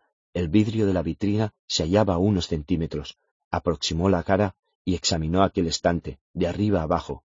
El aletiómetro no estaba allí. Al principio pensó que se había equivocado de armario, pues había cuatro en la estancia. Los había contado esa mañana y había memorizado su situación. Altos, transparentes, con armazón de madera oscura y estantes forrados de terciopelo, destinados a exhibir valiosos objetos de porcelana, oro o marfil. ¿Se habría equivocado de posición al abrir la ventana? No obstante, en el anaquel superior se encontraba el voluminoso instrumento con círculos de latón en el que se había fijado, y en el del medio, donde Sir Charles había colocado el aletiómetro. Había un espacio vacío. Esa era la vitrina, no cabía duda, pero el aletiómetro no se encontraba donde debía estar. Will dio un paso y respiró hondo. Tendría que entrar en el estudio para investigar, ya que si no reunía más pistas corría el peligro de pasarse toda la noche abriendo ventanas sin resultado alguno cerró la que había creado delante de la vitrina, practicó un boquete para inspeccionar el resto de la habitación y cuando la hubo observado con detenimiento, lo selló y efectuó otro mayor detrás del sofá, por donde podría escabullirse con rapidez en caso necesario. Como consecuencia de los movimientos de la mano, la venda se le había aflojado. Tras enrollarla y remeter la punta lo mejor que pudo, se adentró en el estudio de Sir Charles y permaneció unos minutos agazapado detrás del sofá, con el oído aguzado, empuñando la daga con la mano derecha. Al no percibir ningún sonido, se levantó despacio y miró en derredor. La puerta del vestíbulo, entornada, le proporcionaba luz suficiente. Las vitrinas, las estanterías de libros, los cuadros, todo se hallaba en su sitio, tal como lo había visto por la mañana. Comenzó a caminar sobre la mullida moqueta y examinó una por una las vitrinas. No encontró el aletiómetro en su interior y tampoco entre los libros y papeles apilados en el escritorio, ni en la repisa donde rebosaban las tarjetas de invitación a estrenos y recepciones, ni en el alféizar de la ventana, ni en la mesa octogonal situada detrás de la puerta. Volvió sobre sus pasos hasta el escritorio, con la intención de registrar los cajones, aun cuando estaba convencido de que resultaría inútil. Se disponía a hacerlo cuando oyó el ruido de unos neumáticos sobre la gravilla del sendero. El silencio era tan absoluto que casi sospechó que era fruto de su imaginación. De todos modos se mantuvo inmóvil como una piedra, con el oído aguzado. El crujido había cesado. Después percibió el sonido de la puerta principal al abrirse. Retornó de inmediato al sofá y se agachó detrás, junto a la ventana que comunicaba con el césped de Citagase. Casi al instante detectó unas pisadas en ese otro mundo, que avanzaban deprisa sobre la hierba. Era Lira, que corría hacia él. Se apresuró a reclamarle silencio, cruzándose con un dedo los labios, con lo que la niña aflojó el paso, consciente de que se había enterado del regreso de St. Charles. No lo tengo, le informó con un susurro cuando ella se situó a su lado. No estaba allí. Seguramente lo lleva encima. Nos quedaremos aquí para averiguar si vuelve a guardarlo en la vitrina. No, es peor, murmuró Lira, presa del pánico. Ella está con él, la señora Coulter, mi madre. No sé cómo ha llegado aquí, pero si me ve, estoy perdida. Will, puedo considerarme muerta. Y me he acordado de quién es él. Recuerdo dónde lo vi. Se llama Lord Boreal, Will. Lo vi en aquella fiesta en casa de la señora Coulter, cuando me escapé. Seguro que él sabía quién era yo desde el primer momento. no te quedes aquí si piensas armar alboroto. Lira consiguió dominarse, y después de tragar saliva, negó con la cabeza. Perdona, quiero quedarme contigo para oír qué dicen. Silencio ahora. Había oído voces procedentes del vestíbulo. Los dos niños se hallaban tan cerca que podían tocarse, él en su mundo y ella en el de Sitagase. Al ver que le colgaba la venda, Lira le indicó por señas que le tendiera la mano para apretársela, y él obedeció, mientras permanecía agachado, con la cabeza ladeada para escuchar mejor. Se encendió una luz en la habitación. Luego oyó que Sir Charles hablaba con un criado, y le ordenaba que se retirase antes de entrar en el estudio y cerrar la puerta tras de sí. ¿Te apetece una copa de tocay? inquirió. Qué amable ofrecimiento, Carlo, contestó una voz femenina, dulce y grave. Hace años que no lo pruebo. Siéntate en esa butaca, junto a la chimenea. Sonó un tenue gorgoteo del vino a ser escanciado, seguido de un tintineo al chocar la botella con el borde de la copa y un gracias. Selchels tomó asiento en el sofá, tras el cual se ocultaba Will. A tu salud, Marisa, brindó antes de beber. Y ahora dime qué quieres. Quiero saber de dónde sacaste el aletiómetro. ¿Por qué? Porque Lira lo tenía y quiero encontrarla. Pues no lo comprendo. Es una repelente mocosa. Te recuerdo que es mi hija. Entonces es aún más repelente, porque debió de resistirse a tu encantador influjo con todo conocimiento. Nadie conseguiría hacerlo sin proponérselo de manera consciente. ¿Dónde está? Te prometo que te lo diré, si antes me explicas tú algo. Si puedo, puntualizó ella con un tono que a Will se le antojó de posible amenaza. Tenía una voz embriagadora, balsámica, dulce, musical y también juvenil. Deseó verla, pues Lira nunca la había descrito, y el rostro de la persona que poseía aquella voz tenía que ser extraordinario. ¿Qué te interesa saber? ¿Qué se trae entre manos Asriel? Se produjo un momento de silencio, como si la mujer meditara su respuesta. Will se volvió hacia Lira, que con el rostro desencajado por el miedo se mordía el labio para no hablar, tan atenta como él a la conversación. De acuerdo, te lo contaré, aceptó por fin la señora Coulter. Lord Asriel está reuniendo un ejército con el fin de reemprender la guerra que se libró en el cielo hace tantísimos siglos. Un propósito muy medieval. De todas formas, parece que dispone de algunas técnicas muy modernas. ¿Qué le ha hecho al polo magnético? Encontró la manera de abrir una brecha en la barrera que separa nuestro mundo de otros, lo que causó profundas alteraciones en el campo magnético de la Tierra, que seguramente tienen repercusiones en este mundo también. Pero, ¿cómo te has enterado tú de eso? Creo que te ha llegado el turno de responder algunas preguntas. ¿Qué es este mundo? ¿Y cómo me has traído aquí? Es uno más de los millones de mundos que existen. Hay aberturas entre ellos, aunque no resulta fácil localizarlas. Conozco unas doce, pero han variado de posición, lo que sin duda obedece a la acción de Asriel. Por lo visto ahora es posible pasar directamente de este mundo al nuestro, y con toda probabilidad a otros muchos. Antes uno de ellos cumplía la función de encrucijada, puesto que todas las puertas daban a él. Así pues, ya supondrás qué grata sorpresa me he llevado al verte hoy después de cruzar allá. y cuánto me alegro de haber podido traerte aquí sin el riesgo de atravesar Citagace. ¿Citagace? ¿Qué es? La encrucijada, un mundo que me interesa sobremanera, mi querida Marisa, pero que por el momento entraña demasiado peligro para que tú y yo lo visitemos. ¿Por qué resulta peligroso? Lo es para los adultos, pero no para los niños. ¿Cómo? Debes informarme bien de eso, Carlo, ordenó la mujer con una vehemente impaciencia que Will no dejó de notar. Allí radica el meollo de todo, en esta diferencia entre niños y adultos. En ella reside todo el misterio del polvo, por eso debo encontrar a la niña, y las brujas le han puesto un nombre especial. Estuve a punto de sonsacárselo a una, pero murió demasiado pronto. He de localizar a la niña, ya que de algún modo posee la respuesta y necesito averiguarla como sea. Y así será. Este instrumento la traerá hasta mí. Pierde cuidado. En cuanto me haya entregado lo que quiero, podrás quedártela. Cambiando de tema, Marisa, háblame de ese cuerpo de guardia tan curioso que tienes. Nunca había visto soldados como esos. ¿Quiénes son? Hombres, sencillamente, pero les han practicado la intercisión. Al carecer de daimonions, no tienen miedo ni imaginación ni voluntad propia, de manera que luchan hasta que los despedazan. Sin daimonions, qué interesante. Se me ocurre que podríamos llevar a cabo un experimento, si no te importa prescindir de alguno. Me gustaría comprobar qué ocurriría si los atacaran los espantos, si resultaran inmunes a ellos. Podríamos viajar a Sitagase después de todo. ¿Espantos? ¿Qué es eso? Te lo explicaré más tarde, querida. Te adelantaré que son ellos los que impiden que los adultos vayan a ese mundo. Polvo, niños, espantos, daimonios, intersiciones, sí, es muy posible que funcione. Toma un poco más de vino. Quiero saber absolutamente todo, exigió ella mientras sonaba otro gorgoteo de vino. No lo olvides, y ahora dime, ¿qué hace en este mundo? ¿Es aquí donde vienes cuando nosotros te creemos en el Brasil o en las Indias? Hace mucho encontré la manera de llegar aquí. Era un secreto demasiado fabuloso para revelarlo a nadie, ni aun a ti, Marisa.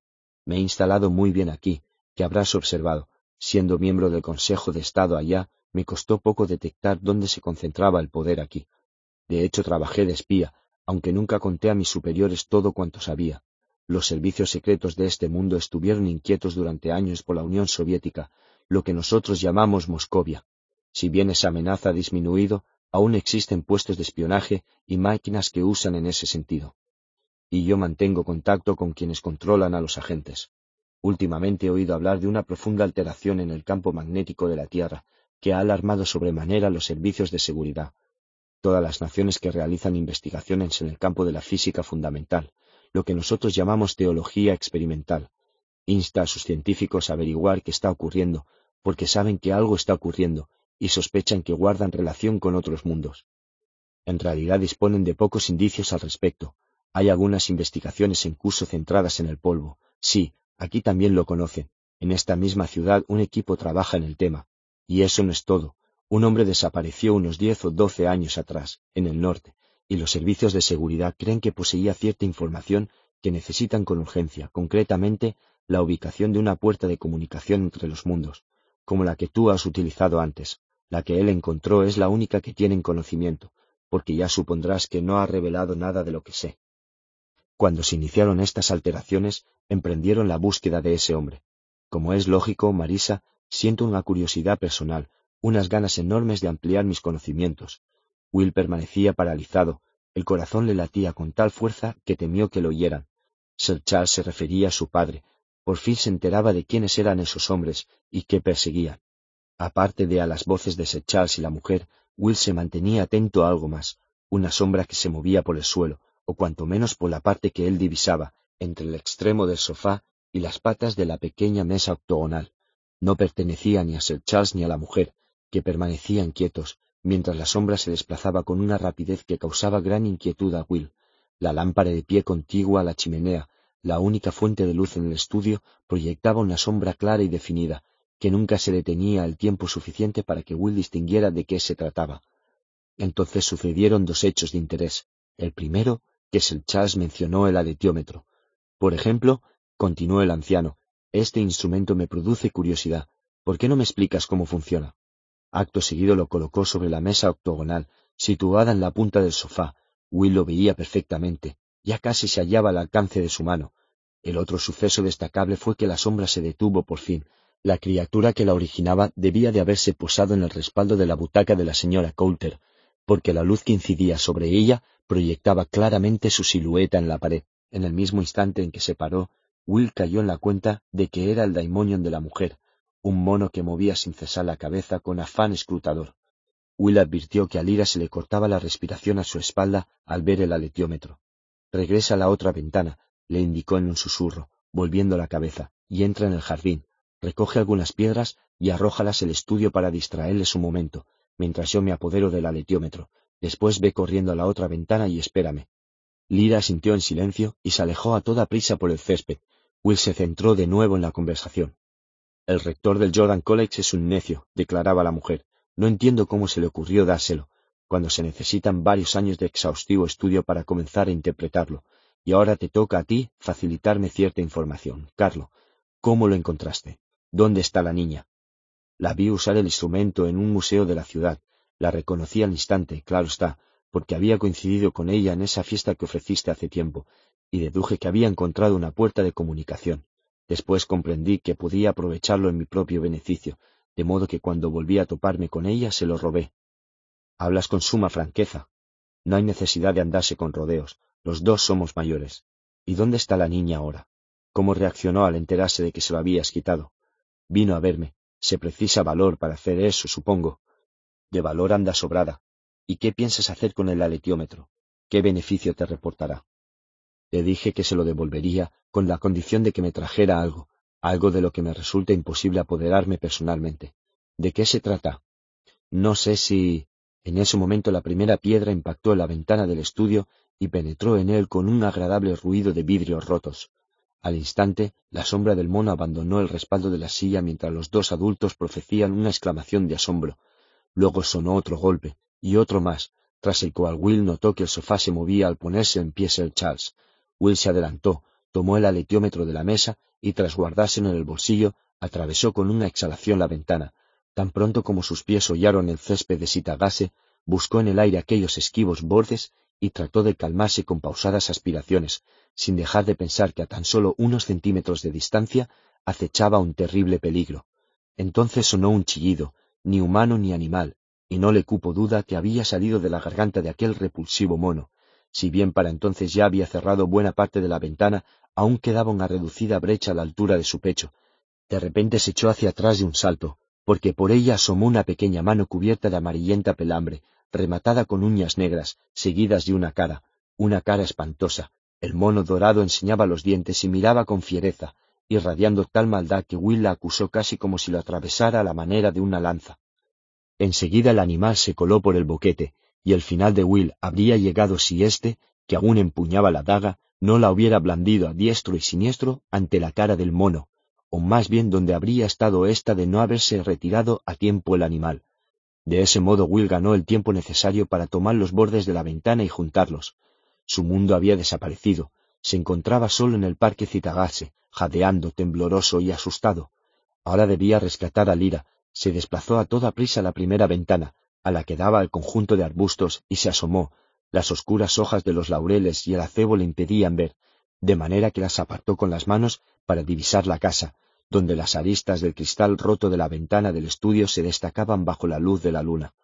Mientras observaba, vio que el mono daba saltos por la esquina de la mansión, Luego corría por el césped con la velocidad de un gato y enseguida distinguió a Sir y la mujer, que seguían al animal a corta distancia. El primero empuñaba una pistola. Will quedó embelesado con la hermosura de la señora Coulter, el embrujo de sus grandes ojos oscuros, el donaire de su cuerpo liviano y delgado. Cuando ella chasqueó los dedos, su daimonion se detuvo en el acto y saltó a sus brazos, y Will comprendió que la mujer de dulce semblante y el malvado mono constituían un solo ser. Pero, ¿dónde estaba Lira? Los adultos inspeccionaban el jardín. La mujer dejó el mono en el suelo y éste comenzó a inclinarse ora hacia un lado, ora hacia otro, como si olisqueara en busca de un rastro. Reinaba un silencio absoluto. Si Lira se encontraba entre los arbustos, no tendría forma de moverse sin provocar un ruido que la delataría de inmediato. Selchas manipuló la pistola, lo que produjo un chasquido apagado. Había retirado el seguro, luego se asomó entre el follaje y por un instante Will tuvo la impresión de que lo miraba, pero por fortuna no pareció reparar en su presencia. Después, tanto el Charles como la mujer se volvieron hacia la izquierda, pues el mono había oído algo. En un abrir y cerrar de ojos, el daimonio se precipitó hacia donde debía de añarse Lira. No tardaría en descubrirla, y en ese momento el gato atigrado surgió de entre los arbustos, lanzando bufidos. El mono, al oírlo, se volvió en medio de un brinco de estupefacción. Con todo, su asombro no era tan grande como el de Will. El daimonio aterrizó en el suelo, de cara al gato, que lo esperaba con el lomo arqueado, la cola erecta, retándolo con furiosos bufidos, y el mono se abalanzó sobre él. El felino se irguió al tiempo que le propinaba unos veloces zarpazos. En ese instante Lira apareció al lado de Will y cruzó tambaleándose la ventana en compañía de Pantalaimon. El gato lanzó maullido, al que siguió un alarido del mono cuando el felino le arañó la cara. Entonces aquel se batió en retirada y saltó a los brazos de la señora Coulter, mientras el gato desaparecía bajo los arbustos de su propio mundo. Al otro lado de la ventana, Will volvió a tantear el aire hasta localizar sus casi intangibles bordes y se apresuró a unirlos. Por el menguante boquete penetraba aún el sonido de unos pasos que producían un crujir de ramas. Al poco restaba solo un agujero del tamaño de la mano de Will, que no tardó en sellar. El mundo quedó en silencio. El muchacho se hincó de rodillas en la húmeda hierba y sacó con movimientos torpes el aletiómetro. Toma, le dijo a Lira. Una vez que se lo hubo entregado, enfundó con manos trémulas la daga. Después se tumbó, presa de un temblor que agitaba todo su cuerpo, y notó que la luna lo bañaba con su luz plateada, y que Lira le retiraba la venda para volver a colocársela con delicadeza. Gracias, Will, oyó que decía, por lo que acabas de hacer, por todo. Espero que no le pase nada al gato, murmuró él. Es como mi Momix, seguro que ha regresado a su casa, a su mundo. Ahora estará a salvo. Por un segundo he pensado que era tu Daimonion. En todo caso, se ha comportado como lo haría un buen Daimonion. Nosotros lo salvamos, y él nos ha devuelto el favor. Vamos, Will, no te quedes ahí tumbado, que la hierba está mojada y cogerás frío. Iremos a esa casa tan grande de ahí. Seguro que hay camas, comida y de todo. Vamos, te cambiaré la venda. Prepararé café, cocinaré una tortilla o lo que te apetezca, y luego dormiremos un rato. Ahora con el aletiómetro estaremos protegidos, ya lo verás. A partir de este momento me dedicaré solo a ayudarte a buscar a tu padre, te lo prometo. Lo ayudó a levantarse, y con paso lento, atravesaron el jardín en dirección a la gran mansión blanca que brillaba bajo la luz de la luna. Capítulo 10. El chamán. Lee Scoresby desembarcó en el puerto de la desembocadura del río Yenisei y halló la población sumida en el caos. Los pescadores trataban de vender sus escasas capturas de especies desconocidas a las fábricas de conservas. Los patronos de barcos estaban indignados con las tarifas portuarias, que las autoridades habían aumentado con el fin de compensar las pérdidas provocadas por las inundaciones, y los cazadores y tramperos acudían en masa a la ciudad, ya que el rápido deshielo que se producía en los bosques y el cambio de conducta de los animales les impedía trabajar. Resultaría difícil desplazarse por tierra hacia el interior, no cabía duda, si en condiciones normales la carretera era una simple pista de tierra congelada, después de que el casquete polar se fundiera, se habría convertido en un lodazal. Por este motivo Lee guardó su globo y sus pertenencias en un almacén y con su menguante capital en oro alquiló un barco con motor de gas y compró varios tanques de combustible, así como algunas provisiones, con el propósito de remontar el crecido cauce del río.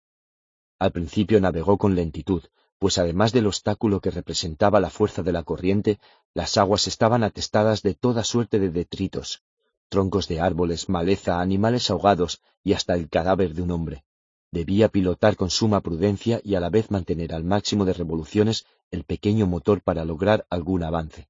Su destino era el pueblo de la tribu de Grumman, si bien para orientarse contaba solo con el recuerdo que le había quedado después de sobrevolar la zona unos años atrás, este permanecía intacto, y por ello le costó poco elegir el cauce indicado entre los diversos y caudalosos ramales, pese a que algunas riberas habían desaparecido engullidas por el agua fangosa de la crecida. La temperatura había causado una proliferación de insectos, y una nube de mosquitos impedía distinguir bien los contornos de las cosas. Lee consiguió defenderse de aquella plaga untándose la cara y las manos con ungüento de estramonio y fumando sin parar varios apestosos puros. Hester, por su parte, permanecía taciturna en la proa, con las largas orejas pegadas al flaco lomo y los ojos entornados. Lee estaba acostumbrada a su silencio, y ella al de él. No hablaban si no tenían necesidad. La mañana del tercer día, Lee se desvió hacia un pequeño arroyo que nacía en una cordillera de montañas bajas y, aunque deberían haber estado cubiertas por una gruesa capa de nieve, presentaban anchas franjas de color pardo mezcladas con el blanco. Al poco, el riachuelo discurría entre pinos bajos y píceas, y unos kilómetros más adelante llegaron junto a una gran roca redondeada, alta como una casa, donde Lee amarró la barca. Había un embarcadero aquí, comentó a Hester. ¿Te acuerdas de que el viejo cazador de focas de Noblacembla nos habló de él? Pues ahora debe de estar unos dos metros bajo el agua. Confió en que tuvieran el buen juicio de construir el pueblo en un sitio elevado, declaró el daimonion al tiempo que saltaba a tierra.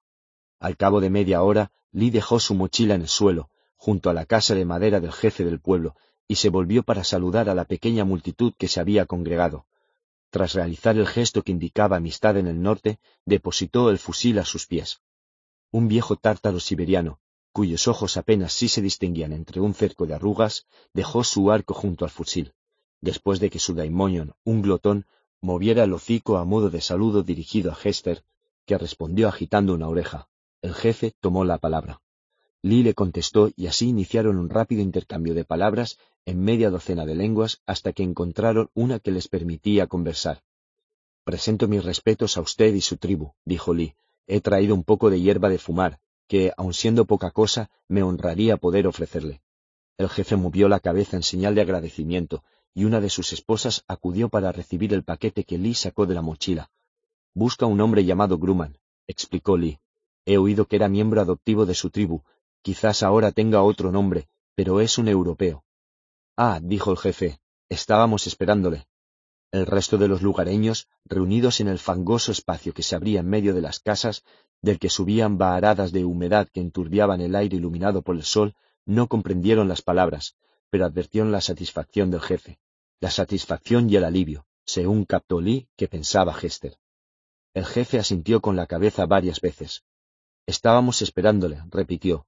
Ha venido para llevar al doctor Grumman al otro mundo. Lee arqueó las cejas, el único gesto que delató su extrañeza. En efecto, señor, ¿está aquí? Acompáñeme, le indicó el jefe. Los allí presentes le franquearon el paso con actitud respetuosa, al comprender el desagrado que producía a Hester tener que transitar con aquel sucio barro. Lila tomó en brazos y, tras colgarse la mochila, siguió al jefe por un sendero flanqueado de alerces que conducía a una cabaña situada a cierta distancia del poblado, en un claro del bosque. El jefe se detuvo ante la vivienda, construida con pieles sostenidas por un armazón de madera y decorada con colmillos de jabalíes, así como con cornamentas de alce y reno que no constituían meros trofeos de caza, puesto que estaban colgados junto con flores secas y ramas de pino cuidadosamente trenzadas, como si cumplieran alguna función ritual. Debe hablarle con respeto, le recomendó el jefe en voz baja. Es un chamán, y tiene el corazón enfermo. Lee notó un escalofrío en la columna, y Geste se puso rígida en sus brazos, al percatarse de que alguien los observaba desde hacía rato. Entre las flores secas y las ramas de pino se destacaba un refulgente ojo amarillo. Era un daimonion que, mientras le miraba, tomó con delicadeza un haz de pino con su poderoso pico, y lo corrió hacia un lado como si de una cortina se tratara. El jefe llamó en su propio idioma al hombre, dirigiéndose a él con el nombre que había mencionado el viejo cazador de focas, Jopari. Un momento después se abrió la puerta. En el umbral apareció un individuo demacrado, vestido con pieles de brillantes ojos, cabello negro entreverado de canas y una prominente mandíbula. Llevaba posado en el puño su daimonion, un picargo de intensa mirada. Tras efectuar tres reverencias, el efecto se retiró, de modo que Lynn quedó a solas con el chamán académico que había ido a buscar. Doctor Grumman, me llamó Lee Scoresby. Soy de Texas y aeronauta de profesión. Si me permite sentarme y charlar un rato, le explicaré qué me ha traído aquí. Usted es el doctor Stanislaus Grumman, de la Academia de Berlín, ¿me equivoco? No, contestó el chamán. Y usted es de Texas, dice. Los vientos lo han alejado mucho de su tierra de origen, señor Scoresby. Actualmente soplan unos extraños vientos, señor. En efecto, el sol calienta bastante, creo. Hay un banco en la cabaña. Si me ayuda a traerlo, charlaremos sentados aquí fuera, con esta agradable luz. Tengo café, si le apetece. Es muy amable, agradeció Lee. Acarreó el banco solo mientras Grumman servía en dos tazas de hojalata un humeante líquido que retiró del hornillo. Lee había advertido que no tenía acento alemán, sino británico, concretamente de Inglaterra. el director del observatorio estaba en lo cierto. En cuanto tomaron asiento, Lee inició su relato, mientras Hester yacía impasible a su lado y el gran Damoinon Pigargo miraba al sol. Primero refirió su encuentro en Trolesun con John Fa, señor de los gitanos, y después expuso cómo había reclutado a Yorek Birnison, el oso, y rescatado a Lira y los otros niños al culminar su viaje al Volvangar, para acabar comentándole lo que Lira y Serafina Pecala le habían contado mientras volaban en el globo hacia Svalbard. Verá, doctor Grumman, tal como lo describió la niña, me dio la impresión de que Lord Asriel se limitó a agitar esa cabeza cercenada que se conserva en hielo ante los licenciados. Quizás se asustaron tanto que se negaron a observarla con mayor detenimiento. Eso me hizo sospechar que usted estaba vivo. Además, es evidente que posee un conocimiento muy amplio en este asunto. Por toda la zona costera del Ártico he oído hablar de usted. Unos cuentan que se hizo perforar el cráneo, otros que su objeto de estudio abarca tanto las expectativas en el fondo del océano como la observación de las luces del norte. Algunos aseguran que apareció de forma repentina, como salido de la nada, unos diez o doce años atrás. Si bien todas estas conjeturas despertaron mi interés, he acudido aquí guiado por algo más que la simple curiosidad, doctor Grumman. Me preocupa la niña. Opino que ella es importante, y las brujas también lo creen. Si usted sabe algo sobre ella y sobre lo que está ocurriendo, me gustaría que me lo explicara. Como ya he mencionado, estoy convencido de que usted posee ese conocimiento y por eso estoy aquí. Si no he entendido mal, el jefe del pueblo ha dicho que yo he venido aquí para llevarlo a usted a otro mundo. ¿Lo he oído bien? ¿Ha dicho eso? Y otra pregunta, si me permite. ¿Qué es ese nombre con el que le ha llamado?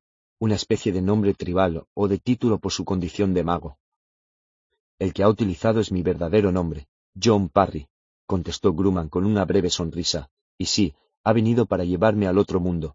En cuanto a lo que ha traído aquí, supongo que convendrá conmigo en que ha sido esto. Entonces abrió la mano. En su palma había algo que Livio, pero cuya presencia allí no acertaba a comprender. Se trataba de un anillo de plata y turquesa, de factura propia de la tribu navaja. De inmediato lo reconoció. Era la sortija de su madre. Conocía su peso, la lisura de la piedra, el pliegue adicional de metal que había añadido el orfebre en la esquina donde la gema estaba astillada, y sabía que esa esquina mellada había perdido con el tiempo toda aspereza. Pero él la había acariciado numerosas veces hacía muchos, muchos años, en su infancia, entre las tierras pobladas de matas de salvia de su tierra natal. Se puso en pie de manera inconsciente. Hester temblaba, erguida, con las orejas tiesas. El pigargo se había colocado sin que Lilo advirtiera entre él y Grumman, para proteger a éste, por más que el aeronauta no tenía intención de atacar. Estaba confuso, se sentía de nuevo como un niño. ¿De dónde lo ha sacado? Con voz trémula, atenazada por la emoción. Quédeselo, le ofreció Grumman, o Parry. Ya ha cumplido su función al atraerle hasta aquí, ya no lo necesitaré más. Pero, ¿cómo? Liz interrumpió para tomar la amada joya de la mano de Grumman. No entiendo cómo, cómo llegó a su poder. Yo llevaba cuarenta años sin verlo, soy un chamán, y puedo hacer cosas que escapan a su capacidad de comprensión. Siéntese, señor Scoresby, y cálmese. Le explicaré lo que necesita saber. Lee volvió a tomar asiento, sin dejar de recorrer con los dedos el contorno del anillo. Estoy desconcertado, reconoció. Creo que necesito oír todo cuando pueda explicarme. Entonces empezaré, concedió Grumman. Yo mi apellido, como le he comentado, Parry, y no nací en este mundo. Lord Asriel no es la primera persona que viaja entre mundos distintos, aunque sí es el primero que ha abierto una vía de comunicación de forma tan espectacular. En mi mundo fui soldado y después explorador. Hace doce años acompañé una expedición a un lugar de mi mundo que se corresponde con la tierra de Berín de aquí. A mis compañeros les guiaban otros propósitos, pero a mí me interesaba encontrar algo cuya existencia sólo atestiguaban viejas leyendas, un desgarrón en la tela del mundo, un agujero que había aparecido entre nuestro universo y otro, pues bien, algunos de mis colegas se perdieron. Mientras los buscábamos, yo y dos personas más atravesamos ese boquete, esa puerta, sin siquiera percatarnos, y salimos de otro mundo. Al principio no nos dimos cuenta de lo que había ocurrido, seguimos caminando hasta llegar a una ciudad, y entonces comprendimos que nos encontrábamos en un mundo distinto. El caso es que más que lo intentamos, no conseguimos localizar esa primera puerta. La habíamos traspasado en medio de una ventisca, y usted, que es un viejo lobo del Ártico, ya sabe lo que eso significa. Así pues, no tuvimos más remedio que quedarnos en ese nuevo mundo. Pronto descubrimos que era un sitio peligroso, habitado por una extraña clase de fantasma o aparición, algo mortífero e implacable. Mis dos compañeros murieron pronto, víctimas de los espantos, que es como llaman a esas criaturas. Como consecuencia de ello, comencé a aborrecer ese mundo y estaba impaciente por abandonarlo. La vía de retorno al mío me estaba vedada para siempre, pero existían otras puertas de comunicación con otros mundos, y tras buscar cierto tiempo encontré la que daba a éste. Me trasladé aquí. A raíz de ello descubrí una maravilla insólita para mí, señor Scoresby, pues los mundos presentan grandes diferencias, y en este vi por primera vez a mi daimonion. Sí, no conocía la existencia de Sayan Kotor, hasta que entré en su mundo. La gente de aquí no concibe que haya mundos donde los daimonions son una callada voz de la mente, nada más. Se figurará la sorpresa que me llevé al enterarme de que esa parte de mi naturaleza era un hermoso ser femenino con forma de ave. Así pues, con Sayan Kotor a mi lado, comencé a recorrer sin rumbo fijo las tierras del norte, y los habitantes del Ártico me explicaron muchas cosas, al igual que mis buenos amigos de este pueblo. Lo que ellos me contaron de este mundo me sirvió para llenar algunas lagunas de los conocimientos que había adquirido el mío, de tal forma que empecé a desentrañar muchos misterios. Me trasladé a Berlín con el nombre de Grumman y guardé en secreto mi verdadero origen. Presenté una tesis en la academia, que defendí en un debate, de acuerdo con el método que allí se sigue. Como estaba mejor informado que los académicos, me admitieron como un miembro más sin ningún impedimento. Con esos nuevos méritos comencé a trabajar en este mundo, donde me encontraba, por lo general, bastante a gusto. Añoraba algunas cosas de mi mundo, claro está. ¿Está usted casado, señor Scoresby? No, yo sí. Quería mucho a mi esposa, y a mi hijo, mi único hijo, que aún no había cumplido un año cuando salí de manera involuntaria de mi mundo. Les extrañaba muchísimo, pero aunque hubiera buscado mil años, no habría dado con la manera de regresar. Estábamos separados para siempre. Me enfrasqué en mi trabajo, indagué otras formas de conocimiento, me inicié en el culto que culmina en la preparación y me convertí en chamán. He realizado algunos descubrimientos útiles. Por ejemplo, he desarrollado un procedimiento para preparar un ungüento con musgo de la sangre que conserva todas las virtudes de la planta recién recolectada. Ahora conozco muy bien este mundo, señor Scoresby. Sé, por ejemplo, bastantes cosas acerca del polvo. Deduzco por su expresión que no es la primera vez que oye ese término. A sus teólogos les aterroriza esta cuestión, pero son ellos quienes me inspiran miedo a mí. Estoy al corriente de las acciones del Lord Asriel, y qué le mueve. Precisamente por esa razón lo he hecho venir aquí. Deseo ayudar a Lord Asriel, porque la labor que ha emprendido es la más grandiosa de toda la historia de la humanidad, la más grandiosa en treinta y cinco mil años de historia, señor Scoresby. Es poco lo que yo puedo hacer. Padezco de una enfermedad de corazón que nadie en este mundo sabe curar, Quizás aún pueda realizar un gran esfuerzo, lo ignoro. En cualquier caso, yo sé algo que el Lord Asriel desconoce, algo que debe saber para coronar con éxito su empresa. Verá, ese mundo atormentado por los espantos que se alimentaban de la conciencia humana me intrigó tanto que decidí indagar qué eran y cómo se habían generado. En mi condición de chamán, poseo la capacidad de averiguar cosas mediante el espíritu sin necesidad de desplazarme físicamente, de modo que pasé mucho tiempo en trance, explorando ese mundo, descubrí que siglos atrás sus filósofos crearon una herramienta que acarrearía su propia perdición, un instrumento al que denominaron la daga sutil. Tenía muchos poderes, más de los que ellos sospecharon al dar reforma, muchísimos más de los que se conocen aún hoy en día, y de algún modo al emplearla abrieron la vía de entrada de los espantos a su mundo. Pues bien, yo sé de qué es capaz la daga sutil, conozco su paradero, y la forma de reconocer aquel que debe utilizarla, así como qué papel debe desempeñar esa persona en la causa del Lord Asriel. Confío en que estará a la altura de su tarea, por eso le he traído hasta aquí, para que me lleve al norte y desde allí al mundo que ha abierto Lord Asriel, donde espero encontrar al portador de la daga sutil. Se trata de un mundo peligroso, téngalo presente. Esos espantos son peores que cuanto haya visto en su mundo o en el mío. Tendremos que obrar con prudencia y valor. Yo no regresaré, y si usted quiere volver a ver su tierra natal, necesitará toda su valentía, su pericia y mucha suerte. Este es su cometido, señor Scoresby, para eso ha estado buscándome. El chamán guardó silencio, con el semblante pálido, cubierto de una tenue película de sudor. Esta es la idea más descabellada que he oído en toda mi vida, replicó Lee. Se levantó presa de una profunda agitación y comenzó a pasear de arriba abajo, mientras Hester lo observaba sin pestañear desde el banco.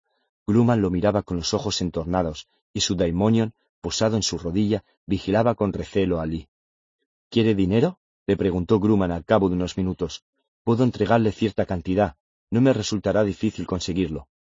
No he venido aquí en busca de oro, maldita sea, espetó con tono acalorado Lee.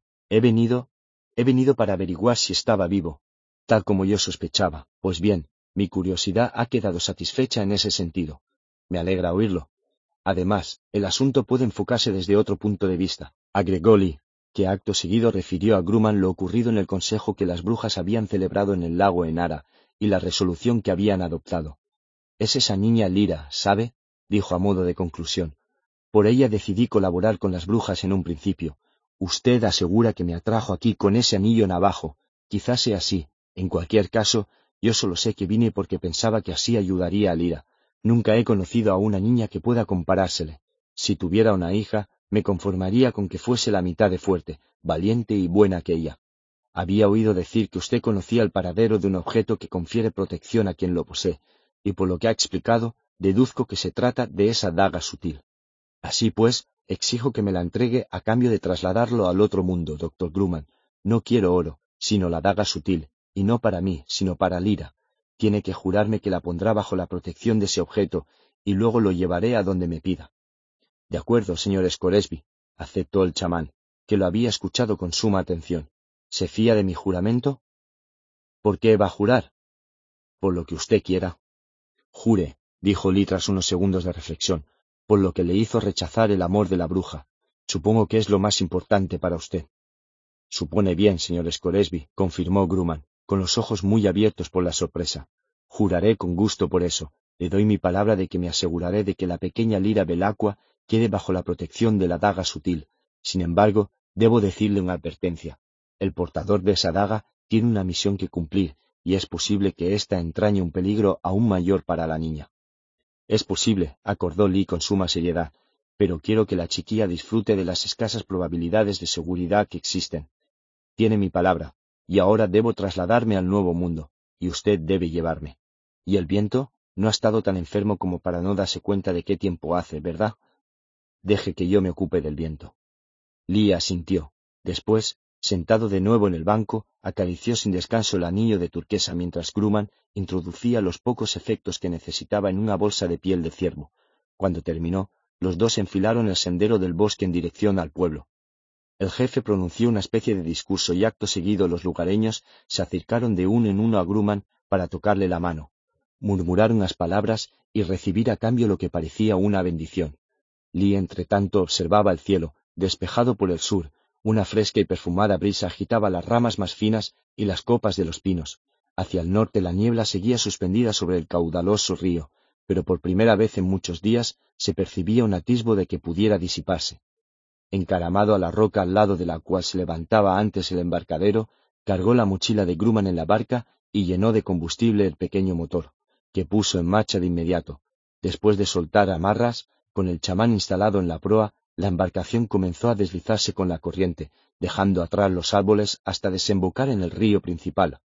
Rodeada de espuma, avanzaba a tal velocidad que Lee temió por la seguridad de Hester, que permanecía agazapada muy cerca de la borda. De todos modos, la liebre era una vezada viajera, y él lo sabía. ¿Por qué diablos estaba tan nervioso? En la localidad portuaria situada en la desembocadura se encontraron con que todos los hoteles, casas de huéspedes y habitaciones de viviendas particulares estaban ocupados por soldados. No se trataba de soldados cualesquiera, sino que pertenecían a la Guardia Imperial de Moscovia, el ejército entrenado con mayor ferocidad y mejor equipado del mundo, totalmente comprometido en la defensa del poder del magisterio. Lee tenía previsto pernoctar allí antes de partir con el globo, ya que Grumman necesitaba descansar, pero resultaba imposible hallar hospedaje. ¿Qué pasa? preguntó el barquero cuando le devolvió el bote alquilado. No lo sabemos. El regimiento llegó ayer y requisó todo el alojamiento, todas las provisiones y todas las embarcaciones de la ciudad. También se habrían quedado con esta barca si usted no se la hubiera llevado. ¿Sabe a dónde van? Al norte, respondió el barquero. Estallará una gran guerra, eso es seguro, una guerra como no se ha visto otra igual. ¿Al norte, a ese nuevo mundo? Exacto, y hay más tropas en camino. Esto es solo la avanzadilla. En cuestión de una semana no quedará una hogaza de pan ni una botella de licor aquí. Me hizo un favor al llevarse esta barca, porque ahora el precio se ha doblado. No era conveniente detenerse a descansar, ni aunque encontraran dónde hospedarse. Preocupado por su globo, Lee se dirigió sin tardanza al almacén donde lo había dejado. Grumman caminaba a su lado sin rezagarse. Pese a su aspecto enfermizo, demostraba resistencia. El encargado del almacén, que contaba unas piezas de recambio de motor que estaba requisando el sargento de la guardia, apenas levantó la vista del bloc. ¿El globo? Lástima, lo requisaron ayer, informó. Ya sabe cómo son estas cosas. No pude negarme. Hester agitó las orejas, y Lee captó su mensaje. ¿Ha entregado ya el globo? preguntó. Vendrán a llevárselo esta tarde. No se lo llevarán, afirmó Lee, porque yo tengo mayor potestad que la autoridad de la guardia. Acto seguido, enseñó el anillo que había quitado del dedo al Escraeli muerto en Nova Zembla. No bien vio el símbolo de la iglesia, el sargento dejó lo que le ocupaba junto al encargado para saludar, sin poder evitar que el asombro se trasluciera en su expresión. Va a entregarnos el globo ahora mismo, exigió Lee, y ya puede ordenar a varios hombres que empiecen a llenarlo. No pienso esperar ni un minuto. Aparte del combustible, hay que equiparlo con comida, agua y lastre. El encargado miró al sargento y, al ver que éste se encogía de hombros, se apresuró a cumplir lo que le pedían. Lee y Grumman salieron al muelle, donde se encontraban los depósitos de gas, para supervisar la operación y hablar a solas. ¿De dónde ha sacado ese anillo? preguntó Grumman. Del dedo de un muerto. Resulta arriesgado usarlo, pero no se me ocurría otra forma de recuperar el globo. ¿Cree que ese sargento ha sospechado algo? Desde luego, pero como hombre disciplinado no pondrá en tela de juicio lo que atañe a la Iglesia. En el caso improbable de que informe del incidente, ya estaremos lejos cuando reaccione. Bien, le he prometido que tendría viento, señor Scoresby. Espero que le guste. El cielo estaba azul y el sol lucía con fuerza, hacia el norte. Los bancos de niebla persistían como una cadena montañosa surgida del mar, pero la brisa los hacía retroceder deprisa, y Lee sintió impaciencia por volver a volar. Mientras el globo se llenaba y comenzaba a hincharse superando la altura del techo del almacén, Lee observó la barquilla y dispuso con especial cuidado todo su equipo. Quien sabía qué turbulencias podían encontrar en ese otro mundo. También colocó con gran esmero los instrumentos, incluso la brújula, cuya aguja realizaba inútiles oscilaciones en la esfera.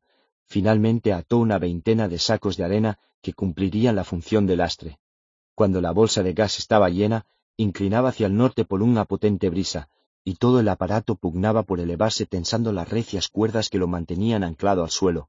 Lee pagó al encargado con el oro que aún le quedaba y ayudó a Grumman a subir a la barquilla. Después se volvió hacia los operarios que sujetaban las cuerdas para ordenar que las soltaran. Antes de que pudieran obedecer, del callejón contiguo al almacén llegó un contundente retumbar de pasos a la carrera y una autoritaria exclamación. ¡Alto! Los hombres que manipulaban las cuerdas se detuvieron. Unos miraron hacia el callejón y otros hacia Lee. Soltadlas, repitió éste con aspereza. Dos de ellos obedecieron, y el globo se elevó con una sacudida, pero los otros dos estaban pendientes de los recién llegados, una tropa de soldados que en ese instante doblaba a paso ligero la esquina del edificio. Los dos hombres todavía mantenían las cuerdas enroscadas en torno a los postes, lo que provocaba unos peligrosos zanjoloteos en el globo. Lee se agarró a la barandilla, a la que se habían asido ya Grumman y su daimonion. Soltadlas de una vez, estúpidos, que comienza a subir, vociferó. La fuerza de flotación de la bolsa de gas era, en efecto, excesiva para aquellos dos individuos, que no habrían podido retener el globo ni aun alando el cabo. Uno dejó su cuerda, que se desenroscó por sí sola del poste. El otro, al sentir que se le escapaba la suya, se aferró instintivamente a ella en lugar de soltarla. Alí, que había presenciado una escena como aquella en cierta ocasión, le producía espanto tener que ver otra. El demonio del pobre hombre, un recio perro esquimal, lanzó un aullido de miedo y dolor cuando el globo se alejó con un impulso hacia el cielo. Al cabo de cinco inacabables segundos, todo había terminado. Falto ya de fuerzas, el operario cayó, moribundo, al agua. Los soldados los apuntaban ya con sus fusiles. Una ráfaga de balas pasó silbando junto a la barquilla y una impactó en la barandilla.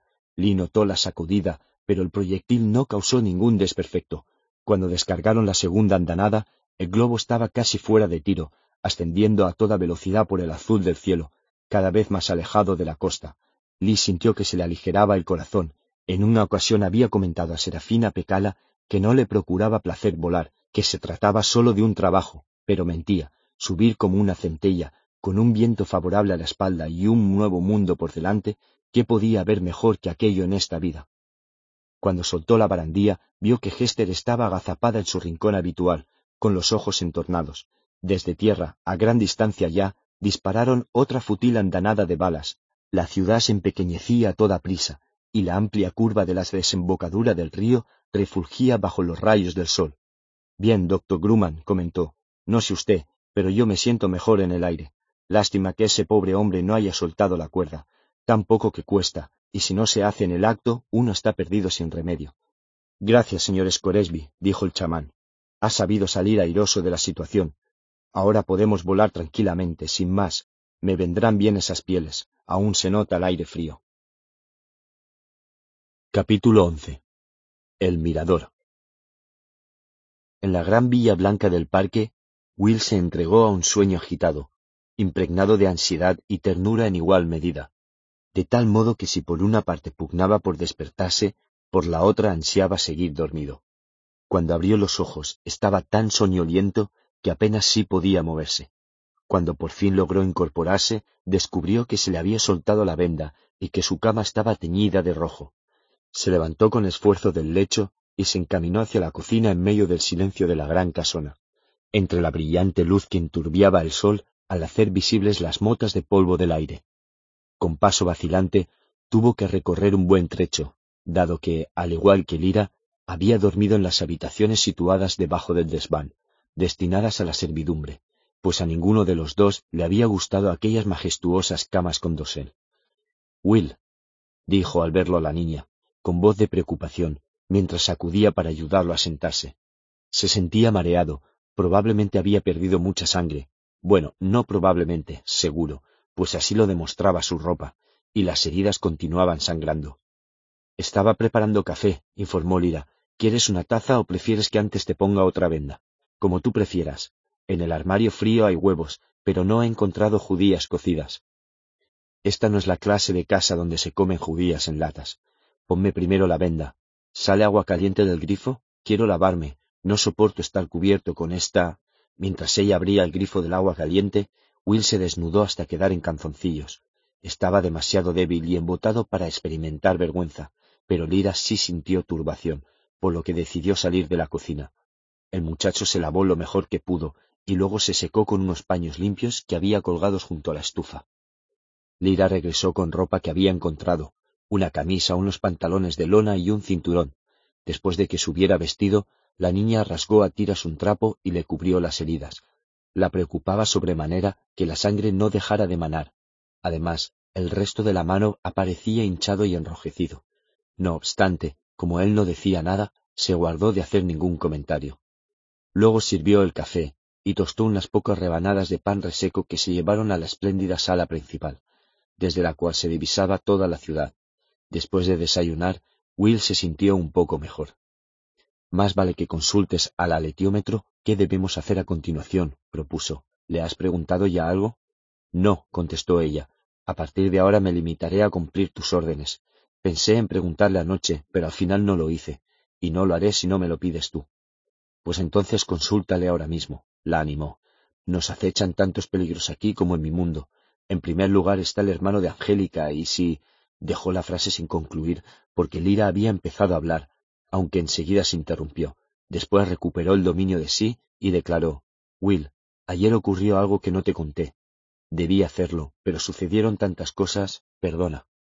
A continuación le refirió cuanto había visto desde la ventana de la torre mientras Giacomo Paradisi le curaba la herida, el acoso que había sufrido Tulio, la mirada de odio que le había lanzado Angélica y la amenaza de Paolo.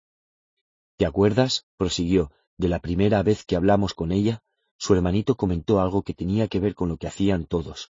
Dijo, va, y ella le interrumpió. Le dio una bofetada. ¿Lo recuerdas? Seguro que quería explicar que Tulio intentaría apoderarse de la daga y por eso habían venido todos los niños, porque si se apoderaban de ella podrían hacer cualquier cosa, incluso crecer sin tener miedo por los espantos. ¿Cómo reaccionó él cuando la atacaban? preguntó Will. Lina advirtió con sorpresa que se había inclinado hacia ella y la miraba con intensidad, urgiéndola a responder. Pues hizo una pausa para tratar de recordar. Empezó a contar las piedras de la pared, las tocaba, pero no pudo continuar. Daba la impresión de que había perdido el interés y se detuvo. Luego quedó completamente inmóvil. ¿Por qué lo preguntas? añadió. Porque creo que es posible que esos espantos provengan de mi mundo. Si provocan esa clase de comportamiento en la gente, no me extrañaría que así fuera. Si la primera ventana que abrieron los de la corporación comunicaba con mi mundo, tal vez los espantos entraran por ella. Pero si no hay espantos en tu mundo, tú no conocías su existencia, ¿verdad? Quizá no los llamen espantos, quizá allí los llamemos de otra manera. Aunque no acababa de entenderlo, Lira optó por dejar aquella cuestión al observar que Will tenía las mejillas encendidas y la mirada destellante. Sea como sea, continuó, dándole la espalda, el caso es que Angélica me vio en la ventana, y ahora que sabe que tenemos la daga, se lo contará a los demás. Nos echará la culpa de que los espantos atacaran a su hermano. Lo siento, Will, tenía que habértelo explicado antes, pero había tantas cosas. Bueno, replicó Will, no creo que eso hubiera cambiado nada. Tulio estaba torturando a ese viejo, y en cuanto hubiera aprendido a usar la daga nos habría matado a los dos si nos hubiéramos dejado. Teníamos que defendernos. De todas maneras me siento mal, Will. Al fin y al cabo, era su hermano, y apuesto a que nosotros en su lugar también habríamos querido apoderarnos del arma. Sí, reconoció él, pero no podemos volver atrás y alterar lo que pasó. Teníamos que conseguir la daga para recuperar el aletiómetro, y si hubiéramos podido obtenerla sin luchar, no habríamos peleado. Sí, es cierto, admitió Lira. Como en Yorek Birnison, Lira reconocía en Will a un luchador nato y por ello estaba dispuesta a darle la razón cuando afirmaba que resultaba más conveniente no presentar batalla, porque sabía que no era una cuestión de cobardía, sino de estrategia. En ese momento, más sosegado ya, el muchacho tenía la vista perdida en actitud reflexiva. Probablemente es más importante pensar ahora en Sir Charles y en lo que harán él o la señora Coulter, señaló. Quizás si ella tiene ese cuerpo de guardia especial del que hablaban, esos soldados a los que le han amputado los daimonios, entonces tal vez Sir Charles dé en el clavo y los espantos no les ataquen. ¿Sabes lo que opino yo? Que los espantos devoran a los daimonios de las personas. Pero los niños también tienen daimonios y no los atacan. No puede ser eso. Entonces debe de ser la diferencia que existe entre los daimonios de los niños y los de los mayores, apuntó Will. Hay una diferencia, ¿no? Me comentaste que los daimonios de los mayores no cambian de forma. Tiene que ser algo relacionado con eso. Si esos soldados carecen de daimonios, quizás sea lo mismo que... Sí, exclamó Lira, podría ser. De todas formas, a ella no le darían miedo los espantos, no la asusta nada, y es tan lista, Will, y tan despiadada y cruel que apostaría cualquier cosa que lograría dominarlos. Les daría órdenes, como hace con las personas, y los espantos no tendrían más remedio que obedecerla seguro. Lord Boreal es fuerte y astuto, pero acabará cediendo ante ella. Oh, Will, me está entrando miedo otra vez solo de pensar en lo que ella es capaz de hacer. Voy a consultar al aletiómetro. Menos mal que lo hemos recuperado. Retiró el terciopelo y acarició con cariño el macizo oro. Le preguntaré por tu padre, anunció, y cómo podemos encontrarlo. Mira, coloco las manecillas encaradas a... No, pregunta primero por mi madre. Quiero saber si está bien. Lira asintió e hizo girar las manecillas antes de situar el aletiómetro en su regazo. A continuación, se colocó unos mechones de cabello detrás de las orejas y se concentró en el aparato. Will observó la fina aguja que se movía por la esfera, oscilaba aceleradamente y se detenía de pronto para volver a ponerse en marcha de inmediato a toda velocidad, como una golondrina que caza insectos. Contempló los ojos de Lira, tan azules, intensos y llenos de comprensión. Al cabo de unos minutos ella parpadeó y alzó la vista. Tu madre no corre peligro, dictaminó.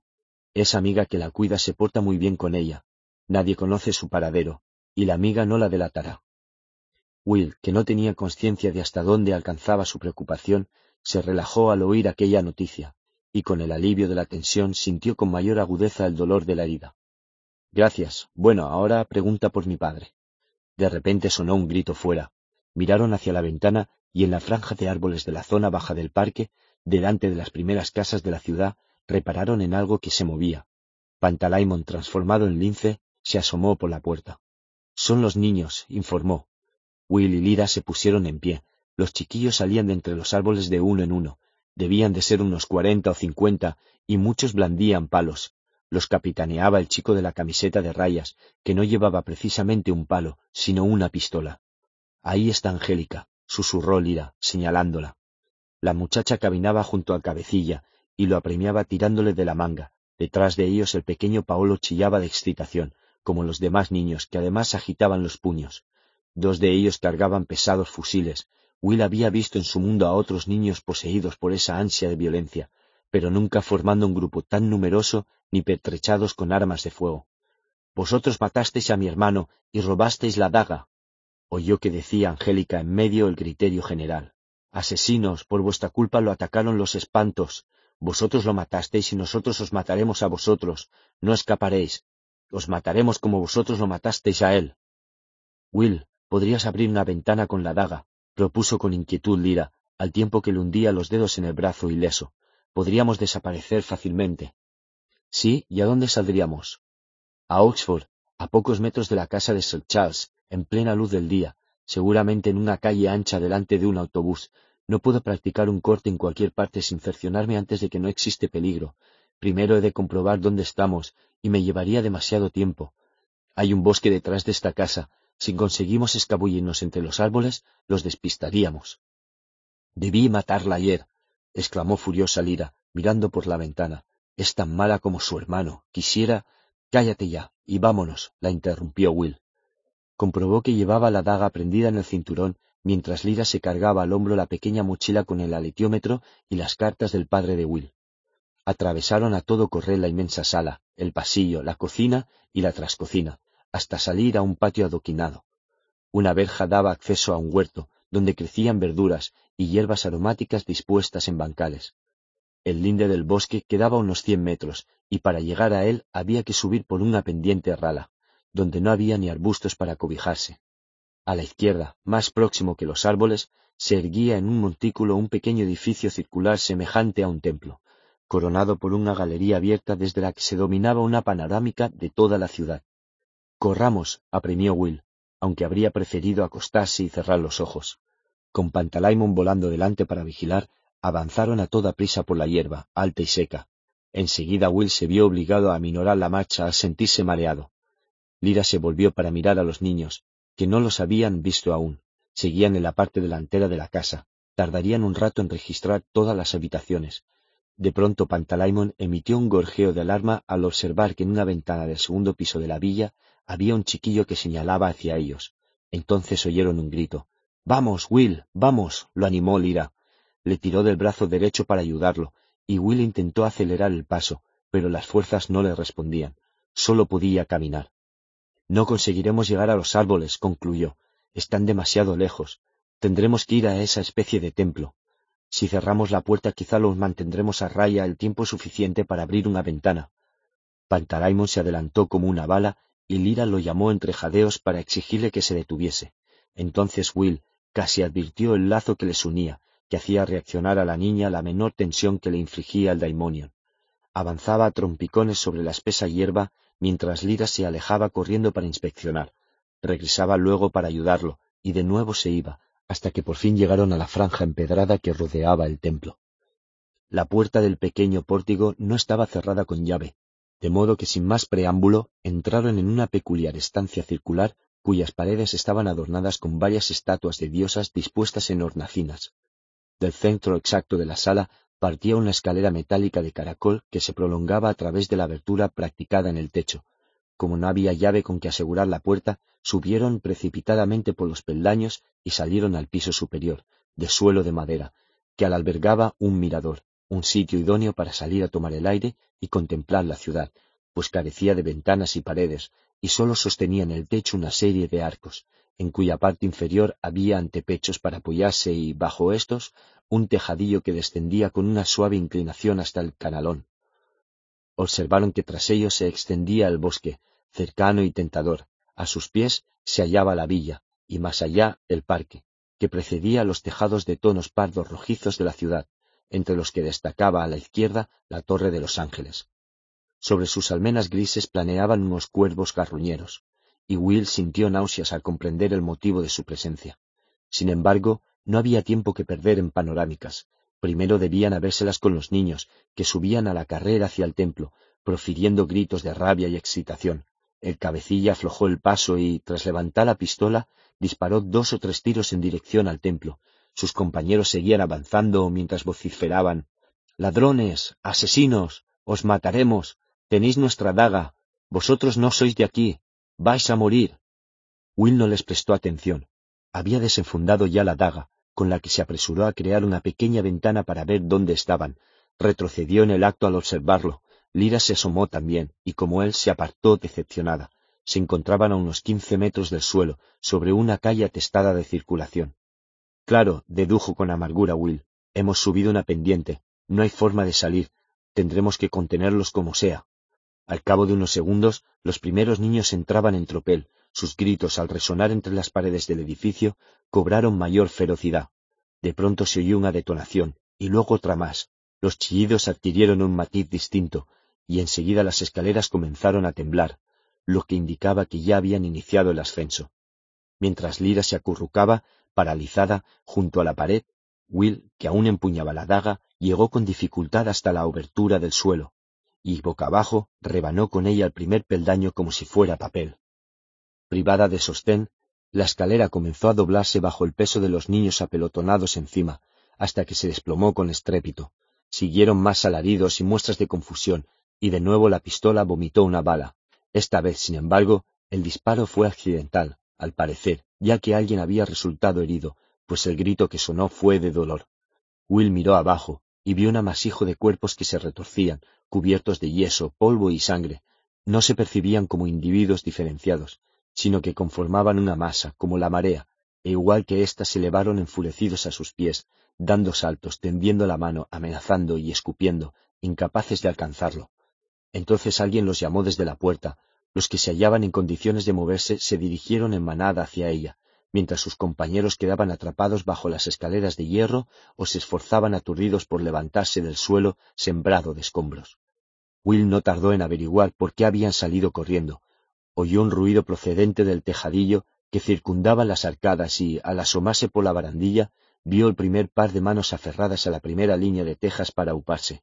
Alguien empujaba desde abajo. Después surgieron una cabeza y otro par de manos, y apoyados sobre las espaldas y hombros de sus compañeros, los niños fueron trepando hasta el tejado.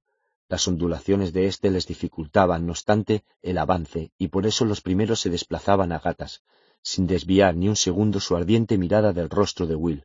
Lira había acudido a su lado, y Pantalaimon, convertido en leopardo, apoyaba las patas sobre el antepecho con el fin de intimidar a la avanzadilla.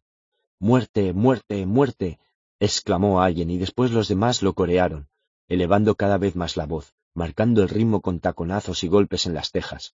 No se atrevían a acercarse más, amedrentados por el daimonion. De pronto se partió una teja y el chiquillo que estaba encima resbaló y cayó.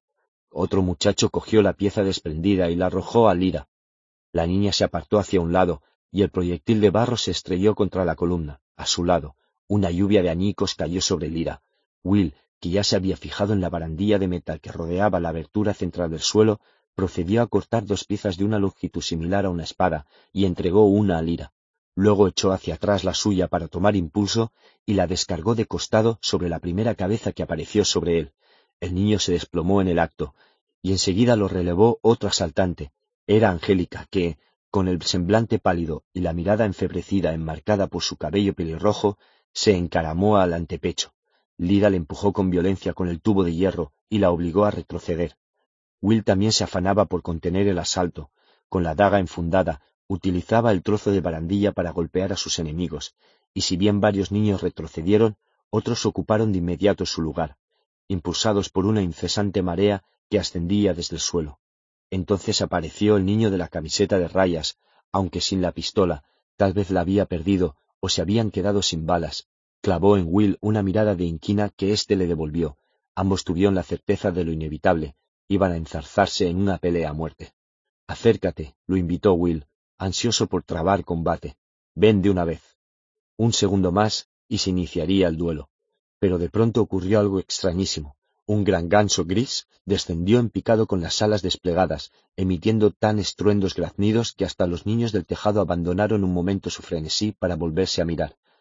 Kaisa, exclamó con regocijo Lira. Era, en efecto, el daimonion de Serafina Pecada. El ganso gris lanzó un penetrante graznido que se expandió en el aire y pasó volando en círculo a tan solo un centímetro del chico de la camiseta de rayas.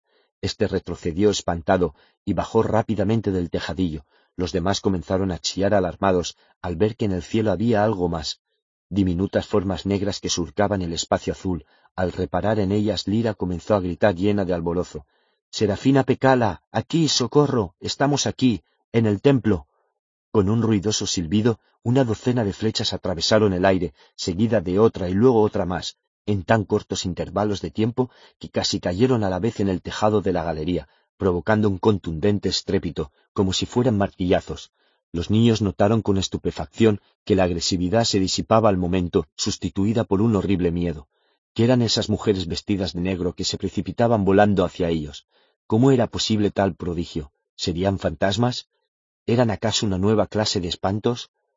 Entre gimoteos y lloros saltaron del tejado, algunos cayeron mal y se alejaron cojeando, otros rodaron por la pendiente en su afán por huir.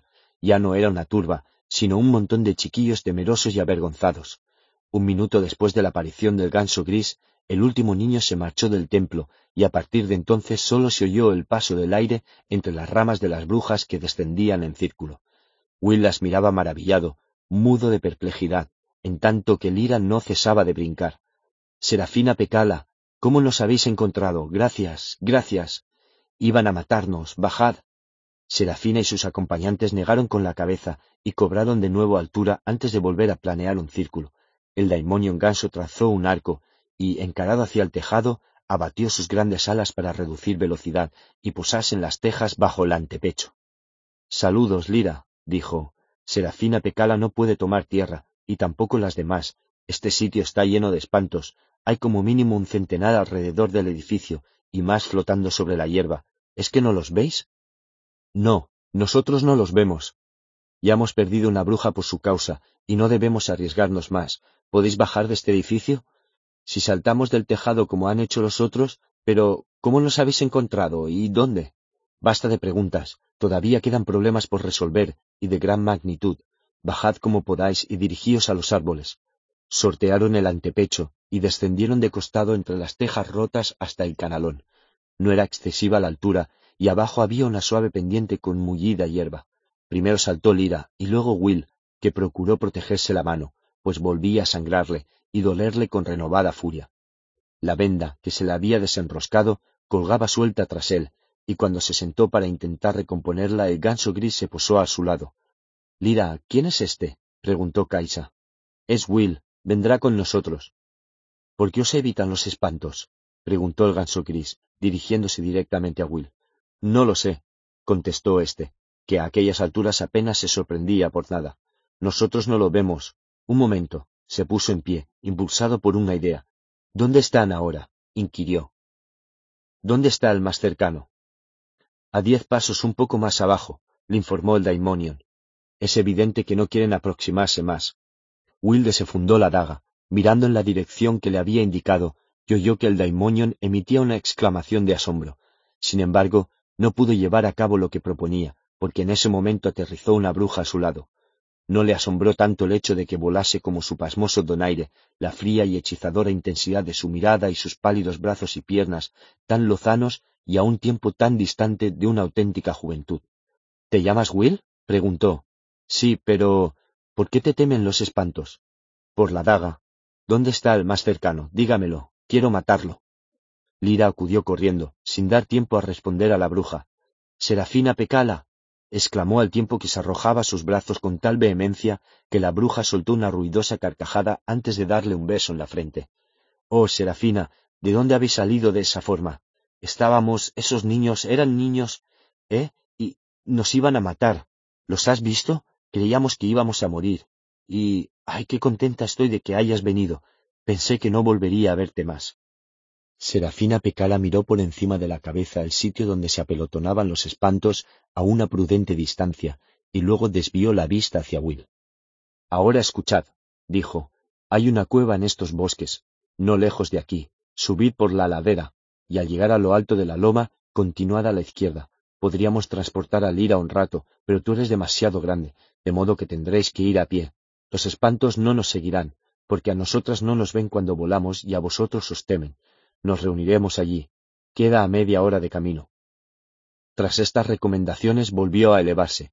Will se protegió los ojos con la mano para observar cómo ella y las demás andrajosas y a un tiempo elegantes figuras trazaban una curva en el aire y se alejaban como flechas sobre los árboles. Oh, Will, ahora estaremos a salvo. Todo se resolverá ahora que Serafina Pecala está aquí, exclamó Lira. Nunca pensé que volvería a verla. Ha llegado en el momento justo, ¿eh? Como la otra vez, en Volvangar. Parloteando alegremente, como si hubiera olvidado por completo el combate, comenzó a subir por la pendiente en dirección al bosque. Will la siguió en silencio, con la mano apoyada en el pecho, tratando de no pensar en el doloroso martilleo de la herida, por la que perdía un poco más de sangre con cada palpitación. No tardaron media hora, sino tres cuartos, porque Will tuvo que pararse varias veces para descansar, cuando llegaron a la cueva encontraron un fuego, un conejo ensartado encima y un pequeño puchero de hierro cuyo contenido removía Serafina Pecala. Deja que te vea la herida, indicó sin más preámbulo a Will, que le tendió la mano con cierta turbación. Pantalaimon, entonces un gato, observó con curiosidad. Will, en cambio, desvió la mirada, pues no le gustaba ver su mano mutilada, la ausencia de los dedos. Las brujas hablaron con voz queda entre sí, y luego Serafina Pecala preguntó, ¿Qué arma causó esta herida? Will tomó la daga y se la ofreció en silencio. Las compañeras de las brujas la miraron con asombro y recelo, pues nunca habían visto una hoja como aquella, con un filo tan extraordinario. Entonces necesitará algo más que hierbas para sanar, será preciso un conjuro, declaró Serafina Pecala. Vamos a preparar uno. Estará listo cuando salga la luna. Mientras tanto, duerme un rato le tendió una pequeña taza de cuerno que contenía una pócima caliente de sabor amargo suavizado con miel. Después de beberla, Will se tendió y quedó sumido en un profundo sueño. La bruja lo cubrió con hojas antes de volverse hacia Lira, que todavía roía al conejo. Y ahora, Lira, explícame quién es este chico. ¿Qué sabes de este mundo y sobre esta daga que lleva? Lira respiró hondo y procedió a contárselo. Capítulo 12 Lenguaje en pantalla. Explícamelo otra vez, pidió el doctor Oliver Payne, en el pequeño laboratorio con vistas al parque. Porque o no te he entendido o lo que dices es un puro disparate. ¿Una niña de otro mundo? Eso afirmó ella. Sí, sé que parece absurdo, pero escúchame, Oliver, por favor, rogó la doctora Mary Malone. Sabía qué son las sombras. Ella las llama polvo, pero es lo mismo. Son nuestras partículas de sombra, y te repito que cuando se conectó con los electrodos a la cueva, vi el espectáculo más magnífico que he contemplado jamás en la pantalla, dibujos, símbolos. Traía un instrumento, una especie de brújula de oro, con diversos símbolos en el borde, y aseguró que podía leerlo de la misma manera, y conocía el estado mental necesario, de una manera íntima, experimentada. Era media mañana. La doctora Malone, la licenciada de Lira, tenía los ojos enrojecidos por la falta de sueño, y su colega, que acababa de regresar de Génova, estaba impaciente por escuchar más cosas, a pesar del escepticismo y la preocupación que suscitaban en él tales explicaciones. El caso es que estableció comunicación con ellas, Oliver. Son conscientes y tienen capacidad para reaccionar ante los estímulos. ¿Te acuerdas de esos cráneos? Pues la niña me contó que algunos cráneos del Museo Pitt Rivers que con esa especie de brújula suya había averiguado que son mucho más antiguos de lo que se informa en el museo y que había sombras. Un momento, vayamos por partes. ¿Qué estás diciendo? ¿Que ha confirmado lo que sospechábamos o que ha aportado algo nuevo? Ambas cosas, no lo sé. Supón que algo ocurrió hace treinta o cuarenta mil años. Anteriormente ya había partículas de sombra en el mundo, pues su presencia se remonta al Big Bang, pero no había forma física de amplificar sus efectos en nuestro nivel el nivel antrópico, el nivel del hombre, y luego sucedió algo, no me figuro qué, algo que en todo caso implicó una evolución. Y a cuento de eso viene lo de los cráneos, ¿recuerdas? Nada de sombras antes de esas fechas, y en abundancia después, y sobre los cráneos que cotejó en el museo con esa brújula o lo que sea, la niña dijo lo mismo. Mi hipótesis es que en ese periodo el cerebro humano se convirtió en el vehículo ideal de ese proceso de amplificación de repente nos transformamos en seres dotados de conciencia. El doctor Payne decantó su taza de plástico para apurar el café que quedaba en ella. ¿Y por qué tuvo que ocurrir precisamente en ese periodo? inquirió. ¿Por qué de manera repentina hace treinta y cinco mil años? Oh, quién lo sabe. Nosotros no somos paleontólogos, lo ignoro. Oliver, me limito a hacer conjeturas. ¿No crees que al menos es posible? ¿Y ese policía? Háblame de él. Se llama Walters, contestó la doctora Malone, después de restrejarse los dedos. Dijo que era de la sección especial. Creía que ese departamento se dedicaba a las cuestiones políticas. Terrorismo, subversión, espionaje, todo eso. Continúa. ¿Qué quería? ¿Por qué vino aquí? Por la niña. Dijo que buscaba a un chico de aproximadamente su edad. No me explicó por qué, y que lo habían visto en compañía de la niña que estuvo aquí. Sin embargo, sospecho que había algo más, Oliver. El agente estaba al corriente de la investigación, incluso preguntó, la doctora se interrumpió al sonar el teléfono y se encogió de hombros mientras su compañero atendía la llamada. Después de hablar un momento, Oliver colgó el auricular. Tenemos una visita, anunció. ¿Quién? No me suena de nada el nombre. Ser no sé qué. Escucha, Mary, yo quedo fuera del proyecto. ¿Con que te ofrecieron el trabajo? Sí, tengo que aceptarlo. Debes comprenderlo. Bien, entonces es el final. El doctor Payne abrió los brazos en un gesto de impotencia. Si he de serte sincero, no encuentro ningún sentido a todo eso que acabas de contarme. Niños venidos de otro mundo, sombras fósiles, es demasiado disparatado. Me niego a involucrarme en eso. Debo proteger mi carrera, Mary. ¿Y los cráneos cuya antigüedad comprobaste? ¿Y las sombras que rodeaban esa estatuilla de marfil?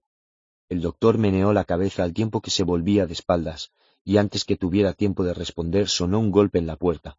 Se dirigió a abrirla casi con alivio. Buenos días, saludó Sir Charles. Doctor Payne, doctora Malone, me llamo Charles Latrom.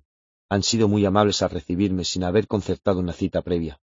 Pase, lo invitó la doctora Malone con un punto de desconcierto. Sir Charles, creo que ha dicho Oliver. ¿En qué podemos servirles? Tal vez sea yo quien pueda serles de utilidad, matizó. Tengo entendido que están esperando los resultados de su solicitud de financiación. ¿Cómo lo sabe? inquirió el doctor Payne.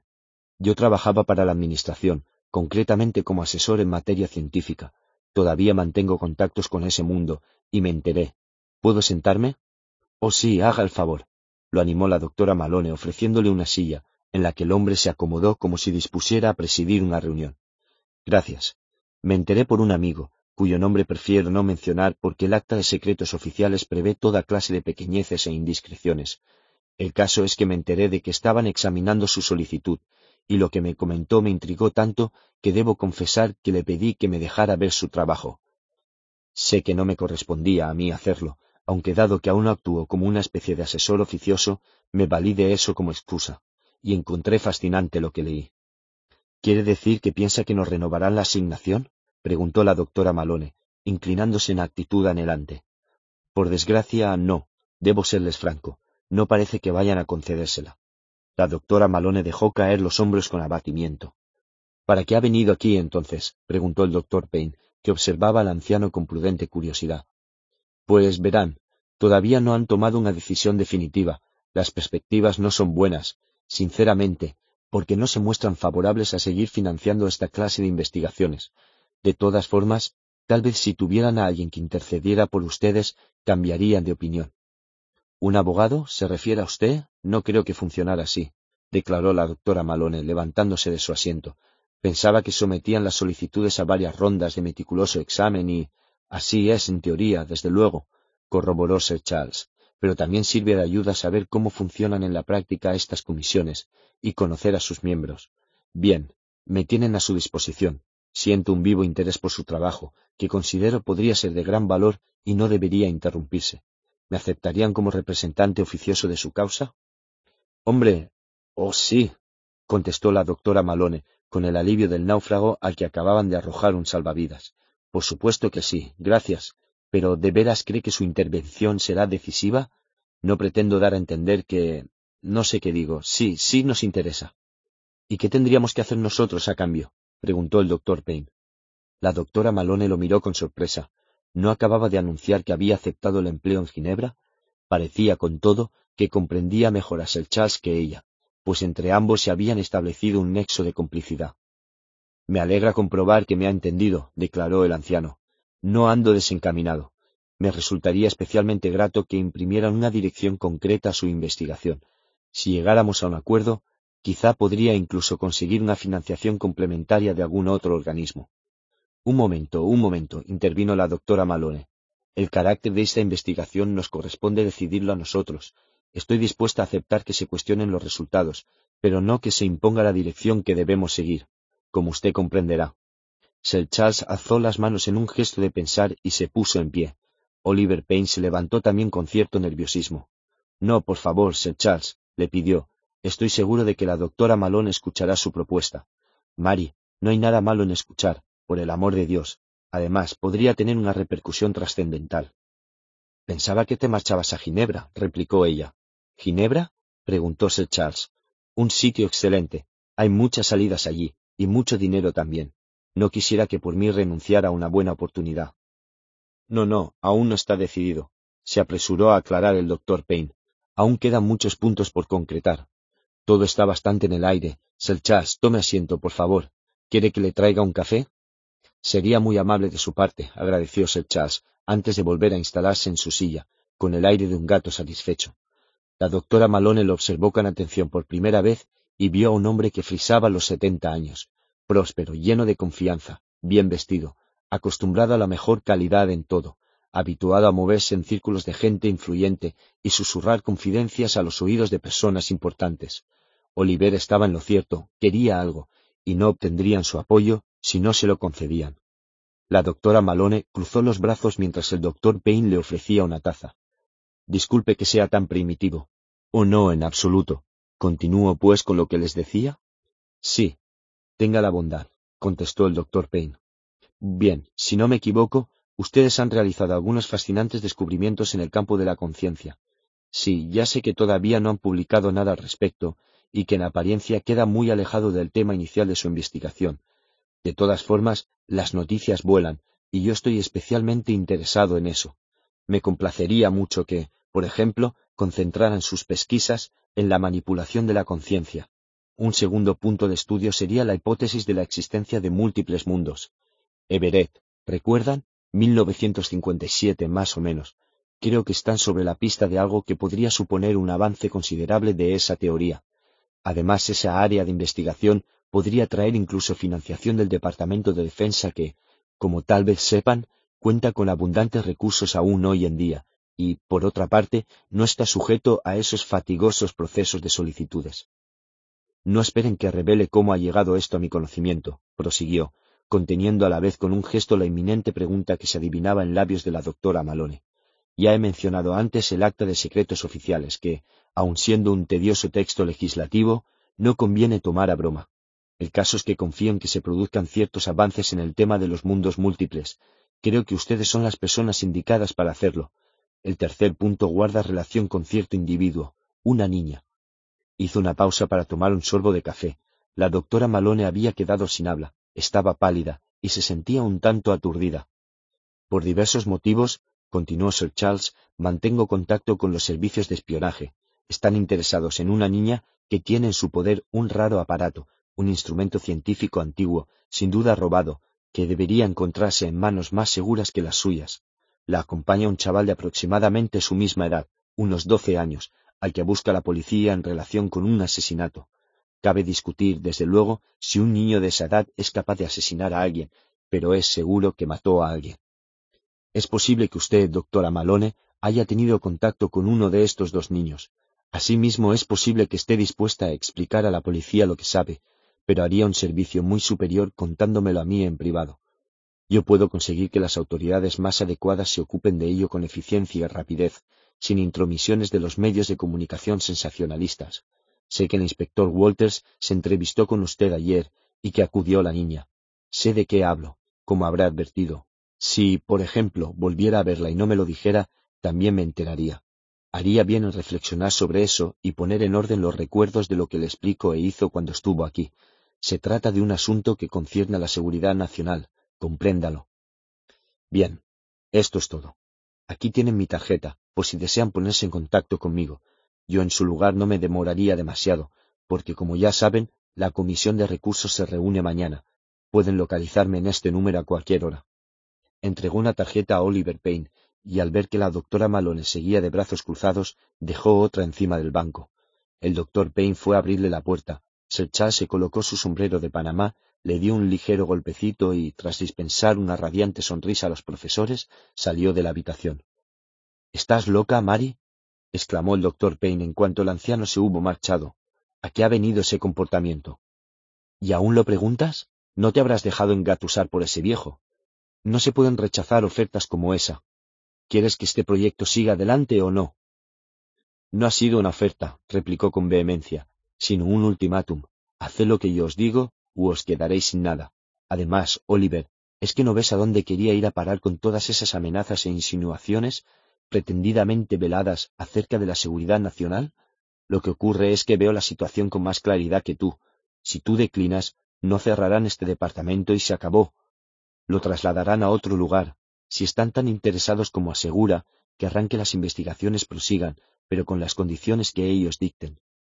Pero sus condiciones serían... ¿Qué quieres? ¿Que busquemos financiación en el Departamento de Defensa? Seguro que querrían descubrir nuevas formas de matar a la gente. Y ya has oído lo que ha dicho sobre la conciencia, que quiere manipularla, ni más ni menos. Me niego a participar en este plan, Oliver.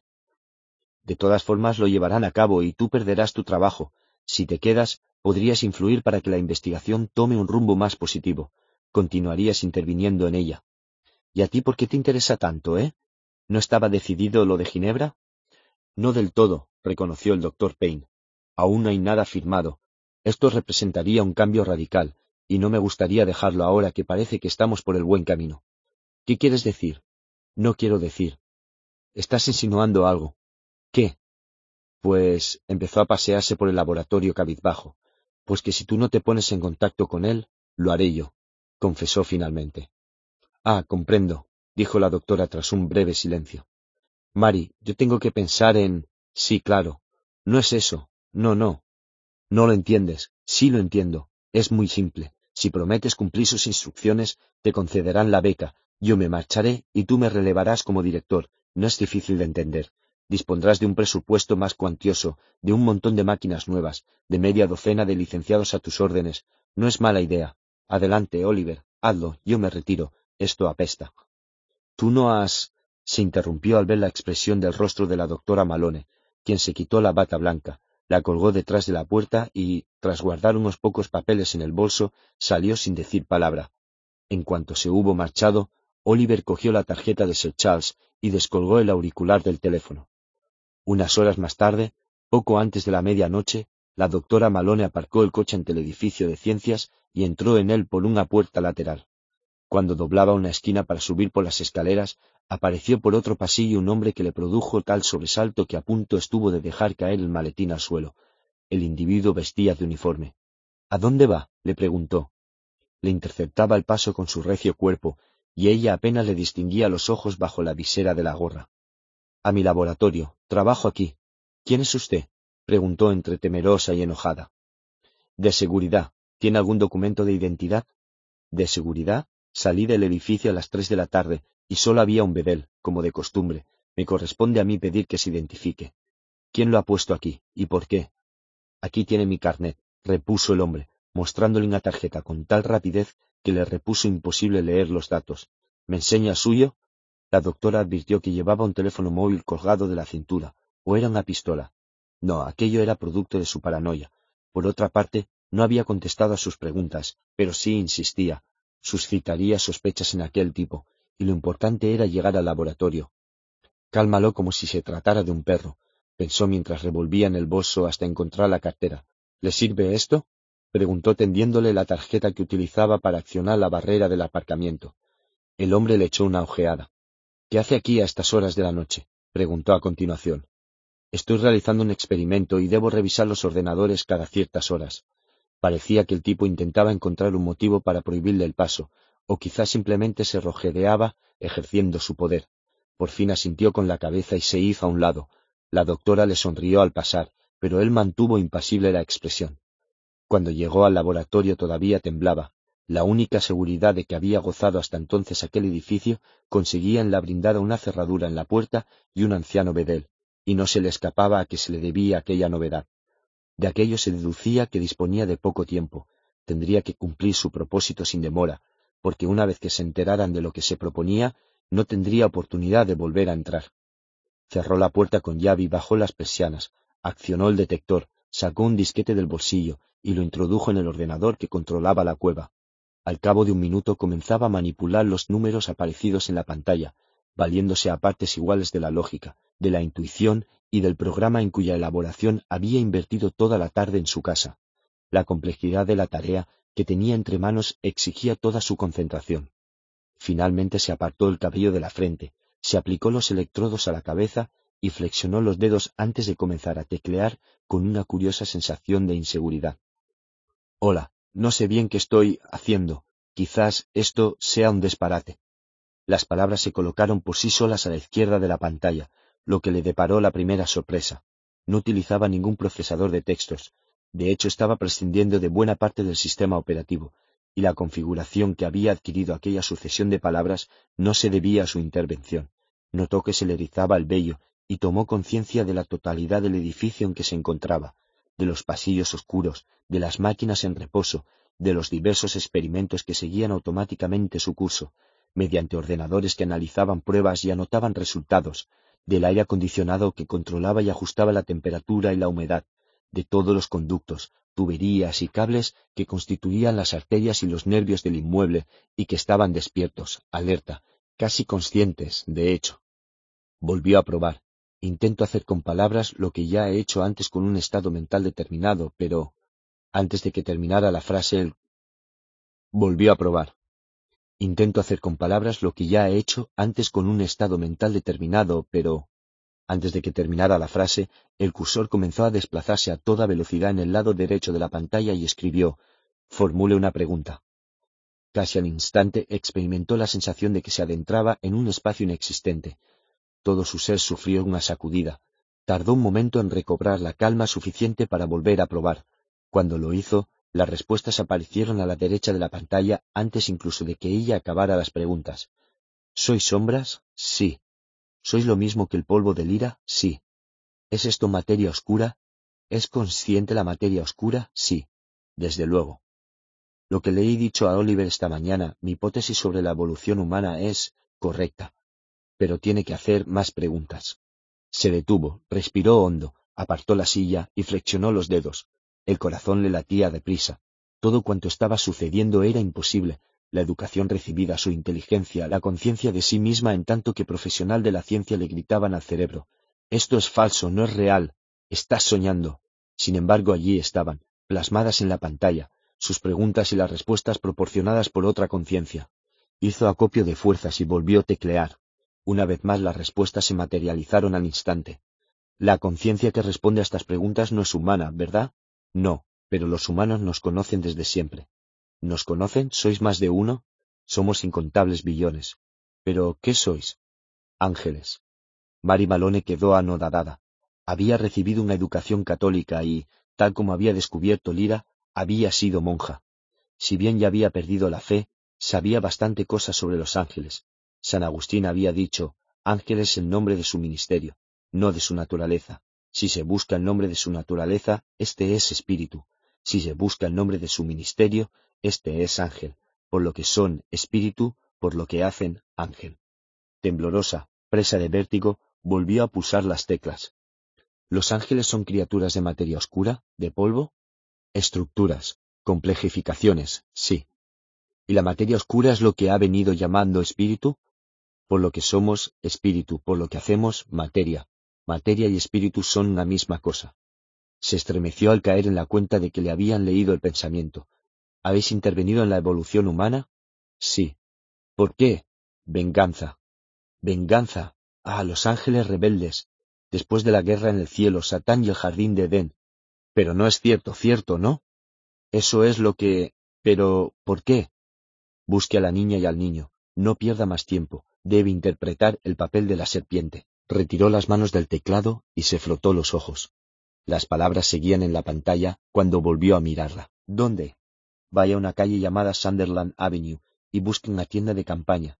Engañe al guardia y pase. Lleve provisiones para un largo viaje. Estará protegida. Los espantos no la tocarán. Pero si, antes de irse, destruya estos datos. No comprendo. Se ha estado preparando para esto toda su vida. Su trabajo aquí ha terminado. Lo último que debe hacer en este mundo es impedir que los enemigos asuman su control, destruya los datos, hágalo ahora mismo y váyase de inmediato. Mary Malone retrocedió con la silla y se puso en pie temblando, se apretó las sienes y, al advertir que todavía llevaba los electrodos prendidos a la piel, se los quitó distraídamente. Podría haber puesto en tela de juicio lo que había hecho y lo que aún veía en la pantalla, pero desde hacía media hora se hallaba en un estado en el que habían quedado atrás toda duda y certeza a la vez. Había ocurrido algo que la había dejado galvanizada. Desconectó el detector y el amplificador. Después de eludir todos los códigos de seguridad, formateó el disco duro del ordenador para borrar así toda la información y eliminó el interfaz de conexión entre el detector y el amplificador, contenido en una tarjeta especialmente adaptada, que colocó en el banco y aplastó con el tacón del zapato, a falta de otro objeto más contundente. A continuación desenchufó los cables que conectaban el campo electromagnético con el detector, localizó su esquema del circuito y le prendió fuego. ¿Podía hacer algo más? aunque no podía remediar que Oliver Payne conociera el programa, el hardware especial con el que éste funcionaba había quedado fuera de juego. Tras embutir unos pocos papeles en el ya abarrotado maletín, cogió el póster con los hexagramas de Li Ching y lo guardó en el bolsillo. Después apagó la luz y salió. El guardia de seguridad se encontraba al pie de las escaleras, hablando por teléfono. Al verla bajar, interrumpió la conversación y la acompañó en silencio hasta la puerta lateral. Luego se quedó mirando por el cristal mientras se alejaba con el coche. Una hora y media después, detuvo el vehículo en una calle próxima a Sunderland Avenue. Había tenido que consultar un plano de Oxford, porque no conocía aquella parte de la ciudad. Hasta ese momento había actuado con una excitación contenida, pero al salir del coche a aquellas horas de la noche y verse rodeada de oscuridad, frío y silencio, sintió que la asaltaba la aprensión. ¿Y si estaba soñando? ¿Y si todo aquello era una especie de broma pesada? Bueno, era demasiado tarde para preocuparse por ello, ya se había metido de lleno en aquella aventura, levantó la mochila que tantas veces había utilizado en sus acampadas en Escocia y los Alpes, pensando que al menos sabía cómo sobrevivir en plena naturaleza. Si las cosas se torcían hasta extremos indecibles, siempre podía huir, echarse al monte. Ridículo. De todas formas se cargó la mochila a la espalda y enfiló Banbury Road, para recorrer a pie los escasos metros que la separaban del Sunderland Avenue con la sensación de que estaba cometiendo la mayor tontería de su vida. Sin embargo, cuando al doblar la esquina vio aquellos peculiares olmos tan redondos que Will había descubierto, comprendió que al menos había algo de cierto en todo aquello. Al otro lado de la calle, debajo de los árboles, había una pequeña tienda cuadrada de nylon rojo y blanco, como las que montaban los electricistas para protegerse de la lluvia mientras trabajaban, y a escasa distancia, una furgoneta aparcada con cristales oscuros en las ventanillas. Convenía obrar sin vacilación. Cruzó la calzada hacia la tienda. Cuando ya casi había llegado, se abrió la puerta trasera de la furgoneta y salió un policía. Se veía muy joven sin el casco puesto, y la farola situada bajo el denso follaje le iluminaba de pleno la cara. ¿Puede decirme a dónde va, señora? preguntó. A la tienda. Me temo que no es posible, señora. Tengo órdenes de no dejar acercarse a nadie a ella. Perfecto, le felicitó la doctora. Me alegra que hayan protegido el lugar. Pertenezco al Departamento de Ciencias Físicas. Sir Charles Latrom nos pidió que realizásemos una inspección preliminar de la que deberíamos informar antes de que lo examinen con más detalle. Es importante que se lleve a cabo ahora, aprovechando que hay poca gente en los alrededores. Seguro que usted comprende los motivos. Sí, claro, concedió el policía, pero ¿tiene algún documento que acredite su identidad? Oh, sí, contestó ella. A continuación se descolgó la mochila para buscar la cartera, entre los objetos que se había llevado del cajón del laboratorio se encontraba un carnet de biblioteca caducado de Oliver Payne. Tras quince minutos de manipulación en la mesa de su cocina y utilizando la fotografía de su pasaporte, había obtenido algo que consideró podía pasar por auténtico. El policía tomó el carnet plastificado y lo observó con atención. Doctora Oliver Payne, leyó. ¿No conocerá por casualidad a una tal doctora Mary Malone? Oh, sí, es colega mía. ¿Sabe dónde está ahora? en su casa, durmiendo, si está en su sano juicio. ¿Por qué? Porque la han destituido de su cargo y no le está permitido el acceso aquí. De hecho, tenemos órdenes de detenerla si lo intenta, y al ver a una mujer, lógicamente he pensado que podría ser ella, ¿me entiende? Perdóneme, doctora Payne. Ah, comprendo, dijo Mary Malone. El policía echó una nueva ojeada al carnet. Bien, esto parece en orden, afirmó, devolviéndoselo. Luego añadió, nervioso, con ganas de hablar. ¿Sabe qué hay debajo de esa tienda? Aún no he tenido ocasión de verlo, respondió ella. Por eso estoy aquí. Sí, claro. Adelante, pues, doctora Payne. Se apartó hacia un lado para dejar que desatara los cordones de la entrada de la tienda, lo que ella hizo temiendo que reparara en el temblor de sus manos. Luego, con la mochila apretada contra el pecho, avanzó. Engañé al guardia.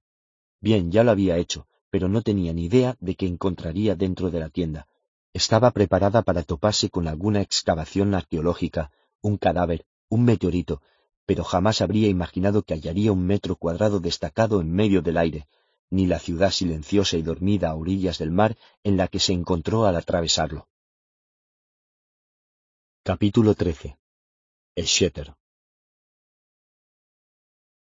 Cuando salió la luna, las brujas procedieron a realizar el hechizo para curar la herida de Will. Lo despertaron y le pidieron que dejara la daga en el suelo, de tal forma que el resplandor de las estrellas incidiera sobre ella.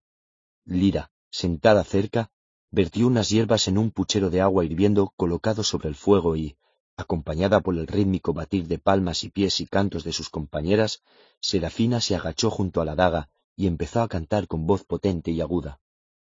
Pequeña daga, el hierro que te dio vida, lo desgajaron de las entrañas de la madre tierra. Después encendieron un fuego para calentar el metal, lo hicieron llorar, sangrar y manar. A golpes de martillo lo templaron, sumergiéndolo en agua helada, calentándolo en la forga hasta poner al rojo vivo tu hoja. Luego te hicieron herir el agua de nuevo, muchas, muchas veces, hasta que el vapor formó una ardiente niebla y el agua clamó piedad. Y cuando partiste una sola sombra, en treinta mil sombras distintas, supieron que estabas acabada y te pusieron el nombre de sutil. Pero, ¿qué has hecho, pequeña daga? Has dejado abiertas las espuertas de la sangre. Pequeña daga, tu madre te llama, desde las entrañas de la tierra, desde sus más profundas galerías y cavernas, desde su secreto vientre de hierro. Escucha. Serafina volvió a marcar el ritmo con los pies y las manos, uniéndose a las otras brujas, y juntas profirieron un fiero alarido que desgarró el aire como una zarpa. Will, sentado en medio de ellas, sintió un escalofrío. Acto seguido Serafina se volvió hacia el muchacho y le tomó la mano herida entre las suyas. Cuando reanudó su cántico, su voz sonó tan penetrante y afilada, y fue tan intenso el brillo de sus ojos, que Will estuvo a punto de retroceder. Permaneció, con todo, inmóvil, dejando que prosiguiera el hechizo. Sangre, obedece, da media vuelta, sé un lago y no un río. Cuando aflores el aire, detente, levanta una pared de coágulo, levántala firme para contener la sangre. Sangre, tu bóveda celeste es el cráneo, tu sol son los ojos abiertos, tu viento el aire que llega a los pulmones, sangre tu mundo es limitado, quédate en él. Will creyó notar que todas las células de su cuerpo reaccionaban a ese mandato y se concentró, cominando a su sangre a escuchar y a obedecer. La bruja le soltó la mano al tiempo que se volvía hacia el pequeño puchero del fuego, que producía un vapor acre y un ruidoso gorgoteo, y siguió cantando. Corteza de roble, hilo de araña, musgo del suelo, hierbas salinas, formar tenaza, apretad, contened, cerrad, atrancad la puerta, echad la llave, endureced la pared de sangre, secad el agujero por donde mana. A continuación tomó su propio cuchillo y cortó de arriba abajo un ejemplar joven de aliso, cuyo blanco tronco partido relució bajo la luz de la luna. Serafina lo untó con el humeante líquido y cerró la herida, juntándola de la raíz a la punta de tal modo que el arbolillo recuperó su integridad. Will oyó que Lira reprimía un grito y al volverse vio a otra bruja así con mano firme una liebre. El animal jadeaba, con los ojos desorbitados, y daba furiosas patadas, pero las manos de la mujer lo sujetaban sin compasión, con una cogía las patas delanteras y con la otra las de atrás, manteniendo al aterrorizado animal con el palpitante vientre hacia arriba. Serafina hundió el cuchillo en él. Will sintió que arreciaba su sensación de mareo y Lira tuvo que contener al pantalaimon que, transformado en liebre por solidaridad, se debatía y forcejeaba en sus brazos. La liebre de verdad quedó inmóvil, con el pecho agitado y las entrañas relucientes al descubierto. Serafina cogió un poco más de poción, roció con ella la herida y la cerró con los dedos, apretando el mojado pelo. La bruja que retenía al animal aflojó la presión y lo depositó con suavidad en el suelo, donde tras desperezarse se volvió para lamerse el lomo. Luego la liebre agitó las orejas y comenzó a mordisquear la hierba tan tranquila, como si estuviera sola. De pronto pareció percatarse del círculo de personas que la rodeaban y se alejó como una bala para adentrarse con veloces saltos en la oscuridad. Sin dejar de apaciguar a Pantalaimon, Lira lanzó una mirada a Will y advirtió que éste sabía qué significaba aquello. La medicina estaba lista. El muchacho tendió la mano y, mientras Serafina la embadurnaba con la hirviente decocción los muñones de los dedos, de donde no cesaba de manar la sangre, apartó la vista y respiró hondo varias veces, pero sin hacer ademán de retirar la mano.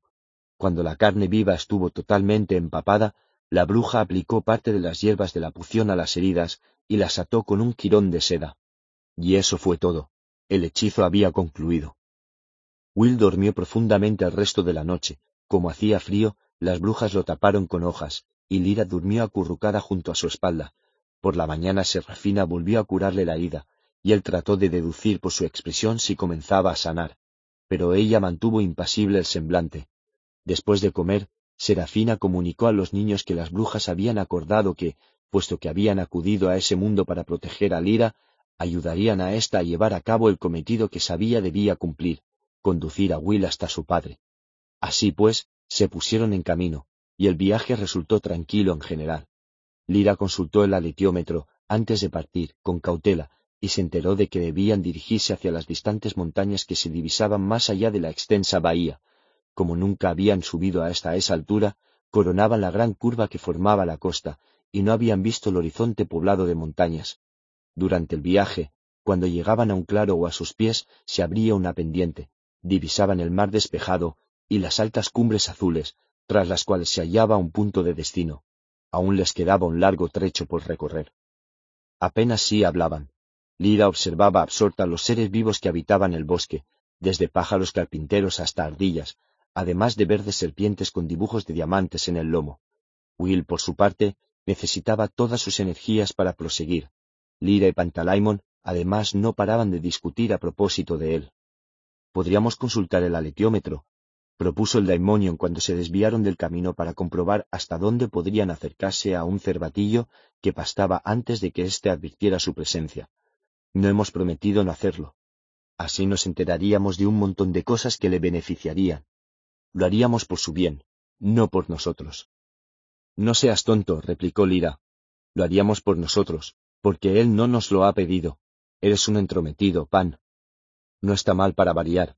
Normalmente eres tú la entrometida, y yo el que he de advertirte que no hagas ciertas cosas, como en aquel salón del Jordan. Yo no quería ir allí. Si no hubiéramos ido, Pan, ¿crees que todo esto hubiera ocurrido? No, porque el rector habría envenenado a Lord Asriel y allí se habría acabado todo. Sí, seguramente. ¿Quién será el padre de Will? ¿Y por qué es importante? A eso me refería. Podríamos averiguarlo en un momento. En otro tiempo lo habría hecho reconoció con expresión reflexiva Lira, pero me parece que estoy cambiando, Pan. No, ¿qué va? Tal vez tú no, ¿eh, Pan? Cuando yo cambie, tú dejarás de cambiar. ¿Qué serás entonces? Una pulga, espero. No, en serio, ¿de verdad no sabes qué vas a ser? No, ni ganas. Estás enfadado porque no te hago caso. El demonio se convirtió en un cerdo y estuvo chillando, gruñendo y roncando hasta arrancarle unas carcajadas, tras lo cual se transformó en ardilla y comenzó a saltar entre las ramas a su lado. ¿Quién crees tú que es su padre? inquirió Pantalaimon. ¿Crees que puede ser alguien a quien conocemos? Quizás sí. En todo caso tiene que ser alguien importante, casi tan importante como Lord Asriel. Tiene que serlo por fuerza. Después de todo, nosotros sabemos que nuestra misión es importante. No lo sabemos, disintió Pantalaimon. Lo creemos, pero no lo sabemos, nosotros simplemente decidimos investigar la cuestión del polvo por la muerte de Roger. Sí lo sabemos, insistió con vehemencia Lira, al tiempo que daba un enérgico taconazo, y también lo saben las brujas. Han hecho todo este viaje solo para protegerme y ayudarme. Nosotros hemos de ayudar a Will a encontrar a su padre. Eso es importante. Tú lo sabes bien, pues de lo contrario no le hubieras lamido cuando se hirió. ¿Por qué hiciste eso? Dime. No me pediste permiso siquiera. No podía creerlo cuando lo vi. Lo hice porque él no tenía daimonion, y entonces lo necesitaba, y si fueras la mitad espabilada de lo que piensas, no habría hecho falta que te lo explicara. En el fondo ya lo sabía, aseguró la niña. Se detuvieron a alcanzar a Will, que se había sentado en una roca al lado del camino. Will, ¿qué crees que harán esos niños? preguntó Lira, mientras Pantalaimon revoloteaba entre las ramas, convertido en papamoscas. No nos seguirán. Quedaron demasiado asustados con las brujas. Quizá volverán a vagar sin un propósito, como antes. Sí, quizá, aunque cabe la posibilidad de que quieran apoderarse de la daga y nos persigan para arrebatárnosla. Pues que vengan, no pienso dársela. Al principio no la quería, pero después de haber descubierto que es capaz de matar a los espantos, siempre me dio mala espina, Angélica, aseguró con actitud virtuosa Lira. No es cierto, la contradijo él. Bueno, tienes razón, lo que ocurre es que al final llegué a detestar esa ciudad. En un primer momento a mí me pareció el cielo. No podía imaginar algo mejor. Sin embargo, estaba plagada de espantos, y ni siquiera lo sabíamos. Yo por mi parte pienso fiarme más de los niños, afirmó Lira. Cuando estaba en Bolgambar pensaba que los niños eran distintos de los adultos. No los creía capaces de cometer crueldades, pero ya no estoy tan segura de eso. Nunca había visto a unos niños actuar de esa forma. Yo sí, admitió Will. ¿Cuándo? ¿En tu mundo? Sí, comentó un tanto molesto. Como Lira guardaba callada, decidió continuar. Era cuando mi madre pasaba una mala temporada. Ella y yo vivíamos solos, ¿sabes? Porque mi padre no estaba. De vez en cuando imaginaba cosas y actuaba de una forma que no tenía sentido, o al menos para mí. Tenía que hacer ciertas cosas porque si no se ponía muy nerviosa y entonces la asustaba todo, de modo que yo la ayudaba. Se imponía obligaciones como tocar todas las barandillas del parque, o contar las hojas de un arbusto, cosas por el estilo. En general se sentía mejor al cabo de poco tiempo, pero yo temía que alguien se enterara de lo que le pasaba, porque entonces se la llevarían. Por eso la vigilaba y ocultaba sus actos. Nunca se lo comenté a nadie. Y una vez se asustó mientras yo estaba en el colegio, y no podía ayudarla. Salió a la calle sin darse cuenta de que iba medio vestida. Unos niños de mi escuela la encontraron y empezaron a... Willy tenía el rostro encendido. Sin poder evitarlo, comenzó a caminar de un lado a otro sin mirar a Lira, con los ojos empañados en lágrimas, con voz quebrada, prosiguió. Se pusieron a atormentarla, como hacían esos niños en la torre con el gato. La habían tomado por loca y querían hacerle daño, matarla incluso, no me extrañaría. Ella era diferente, y por eso la despreciaban. En fin, el caso es que la encontré y la llevé a casa. Al día siguiente en el colegio me peleé con el chico que hacía de cabecilla, le rompí un brazo y me parece que también varios dientes, no lo sé. Tenía intención de pegarme con el resto, pero comprendí que no debía, porque si no se enterarían los profesores y las autoridades, y entonces se entrevistarían con mi madre para presentarles quejas de mí. Verían cómo estaba y se la llevarían. Por eso fingí que estaba arrepentido, aseguré a los profesores que no volvería a hacerlo, y acepté que me castigaran. De ese modo la mantuve protegida, ¿lo entiendes? Nadie aparte de esos niños conocía el estado en que se encontraba mi madre, y ellos sabían qué les haría si decían algo, sabían que la próxima vez los mataría, que no me limitaría a hacerles daño. Al cabo de unos días ella se recuperó, nadie se enteró de nada. A partir de entonces desconfié de los niños tanto como de los adultos. Les atrae la maldad, por eso no me sorprendió el comportamiento de esos chiquillos de Sigace. De todas maneras me alegré de que llegaran las brujas. Volvió a sentarse de espaldas a Lira, y todavía rehuyéndole la mirada se frotó los ojos, simulando que no veían bien. Will, lo que has contado de tu madre, y Tulio, cuando lo atacaron los espantos, ayer dijiste que pensabas que los espantos provenían de tu mundo. Sí, porque no encuentro explicación a lo que le ocurría a mi madre. No está loca, por mucho que esos chicos lo creyeran y se burlaran de ella e intentaran hacerle daño. Lo raro era que le daban miedo cosas que yo no veía y que estaba convencida de que debía hacer cosas que parecían disparatadas. Yo no encontraba sentido a sus actos, pero ella sí. Lo de contar las hojas era parecido a lo que hizo Tullido ayer, porque palpaba las piedras. Quizá de ese modo intentaba mantener a raya los espantos. Tal vez sí ignoraban lo que los asustaba y procuraban concentrarse en las piedras o en las hojas del arbusto, como si sólo ellos pudieran averiguar algo de verdadera importancia. Estarían a salvo. No lo sé. Debe de ser algo así. Ella tenía motivos reales para estar asustada, pues de hecho esos hombres entraron en casa para robarnos, pero había algo más. Por eso pienso que quizás en mi mundo existen espantos, aunque no los veamos ni tengamos una palabra para designarlos. Me temo que están allí y que pueden intentar atacar una y otra vez a mi madre. Por ese motivo me alegré tanto ayer cuando el aletiómetro dijo que estaba bien. Tenía la respiración acelerada y la mano derecha crispada en torno a la empuñadura de la daga, que reposaba en la funda. Pantalaimon se mantenía muy quieto. ¿Cuándo supiste que tenías que buscar a tu padre? preguntó Lira al cabo de unos minutos. Hace mucho, contestó. A menudo jugaba a que él había caído prisionero, y yo lo ayudaba a escapar. Jugaba mucho rato solo, a veces días enteros, en otras ocasiones imaginaba que él estaba en una isla desierta, y yo llegaba en barco para llevarlo a casa. Él sabría cómo actuar, y cómo tratar a mi madre sobre todo. Ella mejoraría y él cuidaría de nosotros, de modo que yo no tendría más preocupaciones y me limitaría a ir al colegio. Tendría amigos y un padre y una madre también. Siempre pensaba que cuando creciera buscaría a mi padre, y mi madre solía decirme que yo tomaría su manto. Me lo decía para hacerme sentir bien. Yo no sabía qué significaba, pero se me antojaba algo importante. ¿No tenías amigos? ¿Cómo iba a tenerlos? le replicó con verdadera perplejidad. La gente llevaba a sus amigos a casa y conocen a sus padres. A veces algún chico me invitaba a la suya y yo aceptaba, pero nunca podía devolverle la invitación. Por eso nunca tuve amigos de verdad. Me habría gustado, tenía un gato, añadió. Espero que esté bien. Ojalá alguien cuide de él. ¿Y el hombre que mataste? Se atrevió a preguntar Lira. ¿Quién era? No lo sé. No me importa si lo maté, se lo merecía, Venía a casa con otro tipo y no paraban de agobiar a mi madre hasta que le entró otra vez el miedo y se puso peor que nunca. Quería que les contara todo lo que sabía de mi padre, y no la dejaban en paz. No sé si eran policías. Al principio sospeché que eran una especie de mafiosos que creían que mi padre habría robado un banco y escondido el dinero. Sin embargo, no querían dinero, sino unos papeles, unas cartas que había mandado mi padre. El día en que entraron en casa por la fuerza, comprendí que mi madre estaría más segura en otro sitio. No podía pedir ayuda a la policía, ¿entiendes? Porque se habrían llevado a mi madre. No sabía qué hacer. Al final acudí a una señora vieja que me daba clases de piano. Fue la única persona que se me ocurrió. Le pedí que acogiera a mi madre en su casa.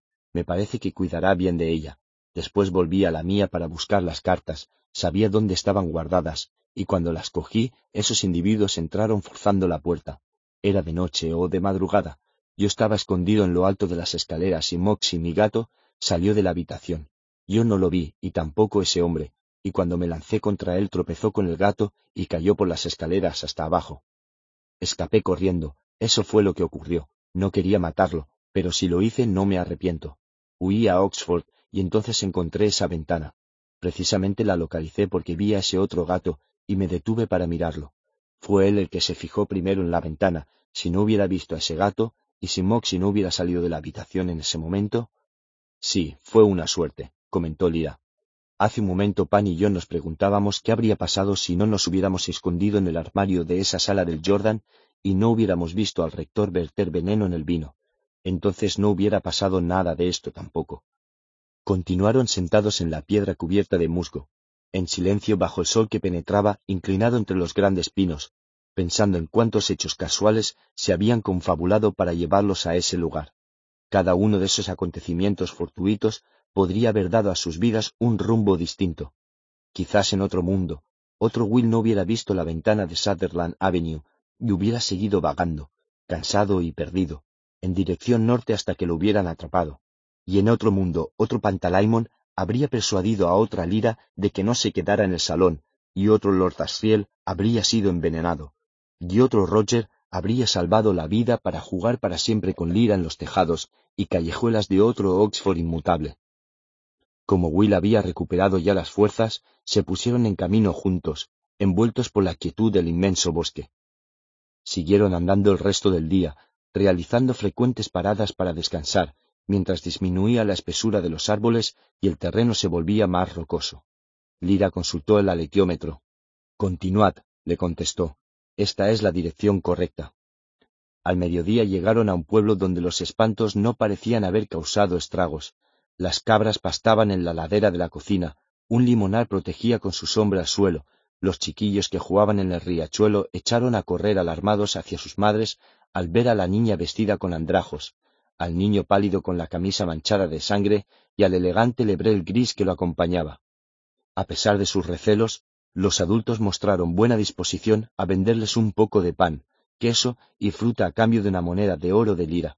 Si bien las brujas se mantenían fuera de la vista, tanto ella como Will sabían que acudirían en cuestión de segundos si los amenazara algún peligro.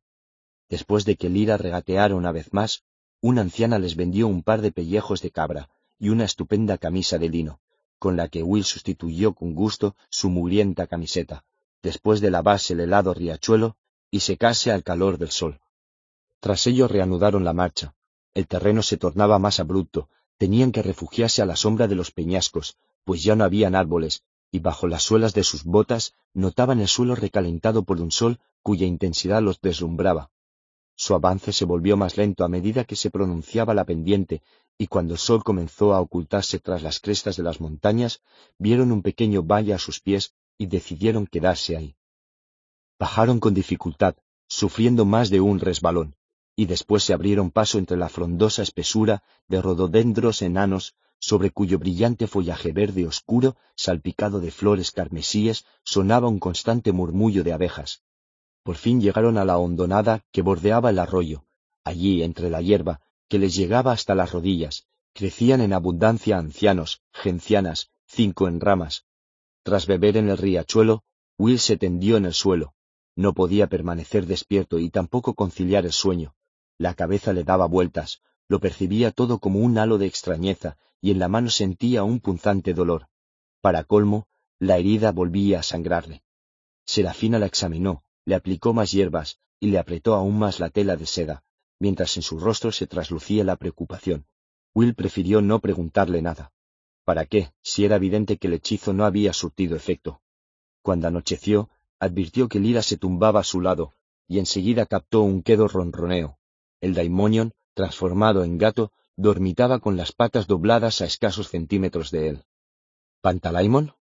Sí, susurró el Pantalaimon abriendo los ojos. Lira no se movió. Pan, ¿voy a morir? Las brujas no lo permitirían, y Lira tampoco. Pero el hechizo no ha funcionado, no dejo de perder sangre, ya no puede quedarme mucha. La herida sangra otra vez, estoy asustado. Lira no cree que lo estés, ¿no? Te considera el guerrero más valiente que ha conocido, tan valiente como Yorek Birnison. Entonces quizás será mejor que disimule el miedo, repuso Will. Guardó silencio un minuto y luego añadió, Me parece que Lira es más valiente que yo. Creo que es la mejor amiga que he tenido nunca. Ella opina lo mismo de ti, susurró el Daimonion.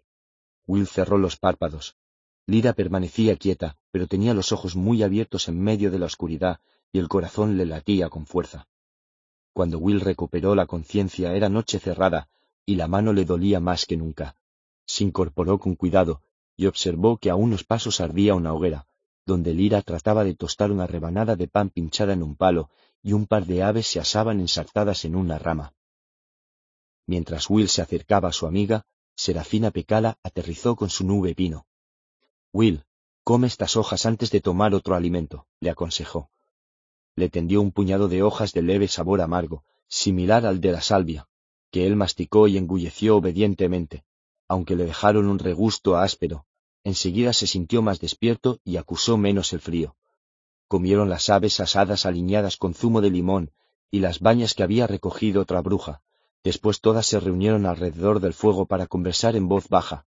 Algunas habían volcado a considerable altura y una había visto un globo suspendido encima del mar. ¿El globo del señor Skoveski? preguntó Lira, incorporándose al instante. Viajaban dos hombres en él, pero estaba demasiado lejos para identificarlos. Comenzaba a formarse una tormenta a sus espaldas. Si viene el señor Scoresby, podremos volar, Will, exclamó dando palmas Lira. Ay, ojalá sea él. No me despedí del señor Scoresby, y se portó tan bien. Tengo ganas de volver a verlo. La bruja Juta Kamainen escuchaba con sumo interés, con su petirrojo posado en el hombro, pues la mención de Lee Scoresby le había traído a la memoria la misión que éste se había impuesto, Juta era la bruja que había quedado prendada de Stanislaus Grumman y cuyo amor él había rechazado, la bruja que Serafina Pecal había llevado a ese mundo para impedir que le diera muerte en el suyo. Serafina tal vez había reparado en la actitud de la mujer si algo no la hubiera distraído. Levantó la mano y alzó la cabeza. Al igual que todas las demás brujas, Will y Lira percibieron, procedente del norte, el tenue grito de alguna ave nocturna. Sin embargo, no se trataba de un ave, como bien adivinaron en el acto sus compañeras de viaje, sino de un daimonion. Serafina Pecala se puso en pie al tiempo que escrutaba el cielo. Creo que es Ruta Scadi, apuntó. Las demás permanecieron en silencio, con las cabezas ladeadas, el oído aguzado. De pronto sonó otro grito, más cercano, seguido de un tercero. Entonces las brujas tomaron sus ramas y alzaron el vuelo. Solo quedaron dos en tierra, que se mantuvieron cerca de Will y Lira, con los arcos preparados para protegerlos. En lo alto, en algún punto indeterminado de la oscuridad uniforme, se libraba un combate. En cuestión de segundos, los niños percibieron el susurro de las ramas, los silbidos de las flechas, gruñidos, gemidos y exclamaciones de dolor, rabia o exhortación. A continuación, con un golpe tan repentino que no les dio tiempo a reaccionar, cayó del cielo una criatura, una bestia de piel correosa y pelambre deslontrado que Lira identificó como un espectro de los acantilados o algo similar. Aún dolorida por la caída, con una flecha clavada en el costado, se levantó a trompicones y arremetió contra Lira. Las brujas no podían disparar, porque la niña se hallaba en su línea de tiro, pero Will actuó sin tardanza y con la daga cortó de un tajo la cabeza de la criatura, que rodó por el suelo. De sus pulmones surgió un borboteante suspiro antes de desplomarse, muerta. Volvieron a mirar hacia el cielo, pues el combate se desarrollaba ahora más abajo, y gracias a la luz de la fogata se veía un veloz torbellino de seda negra, pálidos brazos y piernas, verdes agujas de pino y costroso cuero gris pardusco, Will no acertaba a comprender cómo lograban mantener el equilibrio las brujas, con aquellos súbitos virajes, paradas en seco y vertiginosas acometidas, y además apuntar y disparar. Junto al arroyo cayó otro espectro de acantilado, y luego otro, tras lo cual el resto huyó hacia el norte, profiriendo agudos chillidos. Un par de minutos después, Serafina Pecala se posaba en tierra junto con sus compañeras, a quienes se había sumado otra bruja muy hermosa, de mirada destellante y negra cabellera, que tenía las mejillas encendidas de furia. Al reparar en el espectro decapitado, la recién llegada escupió. No es de nuestro mundo, dictaminó, y tampoco de éste. Existen millares de estas repugnantes abominaciones que se reproducen como moscas. ¿Quién es esta niña? ¿No es Lira? ¿Y este chaval? Lira le devolvió la mirada con rostro imperturbable, pese a que se le había acelerado el pulso pues Ruta Scadi vivía con tanta intensidad que provocaba una sacudida en los nervios de quien se hallaba a su lado.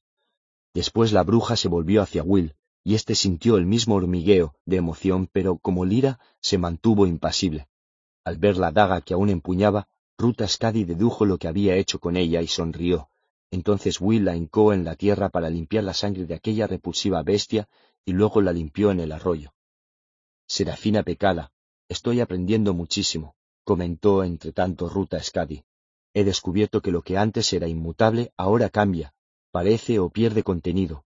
Estoy hambrienta.